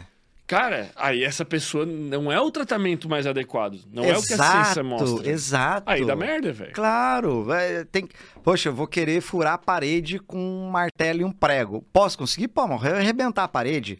Né? Se a parede for de, de, de concreto. Então, a ferramenta para tudo. Se enxergar como uma ferramenta que vai ser válido para você, como eu sempre falo, vai no melhor profissional que tu conhece. Pega o lastro desse cara. Isso. Não o depoimento do Facebook ou do Instagram. Vai lá, pega o lastro dele, quanto tempo tá, como é. Vai lá, de repente, experimenta, senta, vê, sente se é para você ou não. Cara, quando se lida com questões assim, que são, vai, místicas e tal, né? um processo com campo sagrado como isso, eu tenho respeito a isso, obviamente, porque, pô, eu senti, eu vivi, eu tomei decisões com base nisso. Ah, Rafa é louco, que loucura. Eu vivi e para mim foi ok. Como eu poderia estar vindo aqui e falar, cara, isso é uma grande balela e tá tudo certo. De novo, tem problema que exige tal ferramenta. Saiba escolher as ferramentas. Não acha que isso aqui resolve a vida de todo mundo, porque não é isso. E nenhum constelador vai te salvar. Muito pelo contrário. Se ele te coloca no lugar de que eu vou te ajudar, aí que tu enfraquece. Então, lugar de força é você tem o suficiente para tu sair daí e resolver seus problemas. Uhum. O que eu vou fazer é dar, o constelador vai fazer é dar a chance de tu ver. De uma outra perspectiva. Assim Pega. como uma meditação. É, exato. Você Quando pode tu- ter uma clareza e entrar num lugar que tu, tu viu de outra forma. O psicodrama, na psicologia, por exemplo, né? Se movimentar elementos. Cara, tudo pode ser usado desde que você compreenda o que você está fazendo. Agora, você gera uma alta expectativa que, pô, isso aqui vai salvar a minha vida. Uma alta expectativa que meu marido vai voltar por conta disso, que meu filho vai me amar. Cara, você vai ver, você vai entender o que os sistemas dizem sobre você. Você vai ver que tem problema que tu carrega que nem é teu, são dos seus pais, tem que ir lá entregar para eles, pai, tá pesado demais para mim, eu preciso seguir, cara. Esse BO é seu. né? Existem percepções, por exemplo, papai trai mamãe, aí mamãe é revoltada com o papai, vomita na criança. Olha, é, teu, teu pai me traiu e tal, a criança pum, pega um peso que pô, a criança não precisava saber. Então carrega aquilo com ela, um apego ou um desprezo. Pô, tem vários BOs que na vida nós construímos em prol de situações que nem são nossas. Então a constelação traz essa luz, traz a clareza, traz a percepção assim de como eu consigo de fato enxergar de um outro ângulo que eu não estou dando conta de ver. Acredite ou não, pode ser feito e você fez e você teve o ângulo lá. Lembre, não é o final feliz que todo mundo vai se movimentar e vão viver felizes para sempre. Isso é uma atuação, uma balela.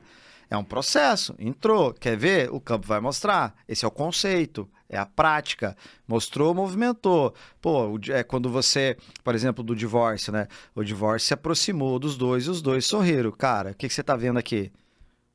Né? Eu te- o constelador pode pensar, pressuposto, pô, acabou, mas de repente ela vê, ah, agora eu entendi que é o momento da gente brigar pros dois. Então, tudo bem, é o momento de brigar.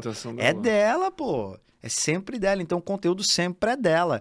Aonde ferra o processo? Olha, tá vendo? Então aqui tá claro, né? Tá nítido que você tem que divorciar. Pô, meu Deus. Quem falou? Postura. Postura fenomenológica. Cara, é um respeito ao processo. Conteúdo é dela. Eu não preciso saber muita coisa. Só qual é o problema que hoje você não tá dando conta de resolver. Há quanto tempo você sofre disso. E o que, que você tá buscando. Ah, Eu quero ver sobre a minha empresa. Tem finança, dá para constelar diversas coisas. Às vezes eu fico até meio assim, tanto que de temas que surgem para constelar. Eu falo, pô, bicho, vai trabalhar, pô, vai olhar para vida prática, é verdade. Falo, ah, vou E outra coisa, aí vem outro viés também para fechar. É, é entender, botar na cabeça. Tem pessoas que botam na cabeça que para ter a prosperidade que desejam precisam olhar para algo. Não, cara, às vezes você precisa implementar o que você já sabe. Você precisa partir para a vida prática, precisa honrar de fato na- com a prática aquilo que você já sabe fazer. Não, mas eu tô sentindo que é lá. Pô, meu amigo, às vezes. O que eu tô querendo dizer? Querer procurar pelo em ovo para justificar a tua ausência de resultado. Isso me Aquilo mata. que eu falei, não dá pra, não dá pra ganhar a corrida no- nos boxes, né? É tu, tu não isso. pode... Se tu fica no box, só recebendo instrução, instrução, instrução, instrução, instrução, tu não vai pra porra da pista correr Exato. nunca, velho. e aí você vai constelar isso. Isso. Por que, que eu não tô correndo? Pô, aquilo aí é loucura, alienação de. E pior é o cara que vai topar teu tema. Então a ideia é não. Tem muito tema que você vai falar, não, isso não tem nada a ver. Eu, eu, por exemplo, eu tô numa parada, tipo assim, eu não quero mais evento, informação agora até, cara, fevereiro, velho. Eu só quero Ótimo. fazer, velho, Pronto. coisa. Não quero mais, não me apareço com evento, cara. É Eu isso. já sei as respostas. É isso. Eu só quero botar em prática. É isso. Pronto. Então, eh, essa, essa inten- intencionalidade nos leva para um lugar de força. É isso? eu já recebi o tanto de informação que eu precisava. O que, que eu preciso agora? Fazer. Fazer. Executar. Então, beleza. Pô, não tô dando conta de fazer. Pô, a gente trouxe uma belíssima de uma ferramenta que eu não tô dando conta. Pô, o que tá rolando em mim no aspecto, na altura emocional, que eu não tô chegando? Pô, posso partir daqui. Está me incomodando, minha vida tá disfuncional. Tem psicoterapia, tem um monte de coisa que você pode buscar para entender, não é isso? Então, eu, eh, na não execução por conta de algo que realmente é recorrente em mim, vale a pena eu olhar para isso. Porque a não execução causa inércia. Aí, né? aí chegou em. daí executou muito, chegou em outra coisa, ah, tá perdido de novo. Aí mergulha em outro lugar. Isso, intencionalidade. O que eu quero? A grande pergunta é: o que eu quero? É isso. O que eu preciso para tal? É isso. Eu tenho? Não. Então busca isso, caramba. Né? Busquei, encontrei, andei até um período que eu não dou conta mais de andar. Então agora eu preciso. O que eu quero? Continua assim. Sim, o que eu preciso isso? Não, busca aquilo e vai até o final. É isso? Então a intencionalidade do processo, essa clareza do que eu quero, o que eu preciso e como eu faço para chegar, deve permanecer conosco uma vida toda. Porque assim eu tenho intencionalidade na caminhada, sabendo que o processo começa aqui em mim. No final, Fermento, a gente parar para pensar, a gente recebe de alguma maneira assim dons, aptidões. Tu tem o dom aqui da comunicação, tu consegue atrair pessoas facilmente, você cativa as pessoas com essa tua postura firme, muitas vezes cética. Muitas pessoas vão odiar, outras vão é, se atrair. E isso é um dom que precisa, porque tu levanta questões, tu traz pontos de vista. Então, eu gosto de pensar sempre que é um movimento assim, imagina que Deus, é o teu Deus, aquele que você imagina, ele te entregou dons. Tem até aquele pastor lá que ele escreveu o livro Propósito, ele fala sobre aquela passagem de Moisés, que ele tá com um cajado, e aí Deus aparece para Moisés e fala: O que, que é isso na tua mão? Aí ele fala: Ah, é um cajado, Senhor. Aí ele fala: Joga esse cajado ao solo, jogue ao solo. Ele joga ao solo e se transforma numa serpente. Aí ele vai e fala: Pega a serpente pelo rabo. Ele pega, bum, vira um cajado de novo. Aí, como Deus não faz milagre para se aparecer, ele vai explicar: Olha, isso nunca foi um cajado, esse é instrumento de trabalho que tu pastoreia as ovelhas e dignamente leva o alimento para tua casa. Pum. O pastor pega essa lição, vai lá nos atletas da NBA, joga a bola de basquete no atleta da NBA. Ele pega, ele faz a pergunta: o que é isso na tua mão? Aí ele fala assim: ah, bola de basquete. Aí pensamento automático né, do homem aqui, pum, uma bola de basquete. Ele fala: não, esse é instrumento do teu trabalho. Com ela, tu entrete pessoas e ganha um monte de dinheiro levando o bem para essas pessoas. Beleza. Para pra pensar agora. A gente tá aqui há quatro horas de conteúdo. A gente tem uma vida inteira que a gente tá abrindo aqui. E as pessoas que estão nos vendo, nos vendo também receberam algo nesse momento. Eu gosto de imaginar assim e se questionar sempre: cara, o que que eu tenho na minha mão? E o quanto eu estou usando isso. Porque no final, se eu estiver executando, o ditado diz a mão na massa, se eu estiver realmente executando e eu estou usando minimamente, proporcionalmente o dom que Deus me deu, cara, eu gosto de pensar que Deus está lá de cima olhando e falando: caramba, bicho, pô, esse é meu garoto, velho. Olha ele lá, ó, olha ele fazendo, olha ele aplicando, olha isso aqui. E trazer felicidade para Deus é fazer felicidade para quem nós amamos. Porque se ele habita em mim e habita em ti, pô, nós passamos aqui quatro horas felizes, não foi Muito isso? mais, cinco, seis. Tá bom. É isso, meu irmão. Gratidão, bicho. Cara, obrigado, velho. Muito obrigado por ter vindo aqui participar. Eu já sabia que ia ser bom. Vai ter parte 2 aí ano que vem, sei lá quando. No novo Sem Groselha, que vai ser uma, uma loucura. Mas, meu Deus, velho. Eu tenho que chegar em casa e em algum momento reassistir até anotar e mergulhar ali nos, nos enneagramas. É, cara, tem. Quem quiser saber mais, velho, o que, que tem lá no teu Instagram? Tem curso disso, tem livro. Legal, boa. Lá no, no meu Instagram, que é arroba tem lá um link que você pode se inscrever para a nossa comunidade. Então, o que, que eu decidi fazer? O primeiro acesso às pessoas a isso, normalmente é isso aqui que a gente fez, né? A primeira entrada e tal. O primeiro passo para eles avançarem nesse processo, eu separei em trilhas de desenvolvimento. Já que o tema é amplo, ele pega lá, pô, vendas, eu quero aprender a vender usando isso aqui, lendo o meu cliente. Tem uma trilha de desenvolvimento só para venda. O meu melhor conteúdo só para venda. Ah, eu tenho é, para relacionamento, Rafa. Como é que eu resgato o meu casamento como você fez com a tua esposa, entendendo ela? Ah, tem uma trilha só para relacionamento depois espiritualidade e tal. Eu defini trilhas muito claramente de desenvolvimento para o meu aluno, para que ele entre na comunidade egrégora, faça parte lá do nosso, do nosso, é, do nosso grupo, da nossa tribo e tenha mais de 200 horas de conteúdo disponível para esse cara.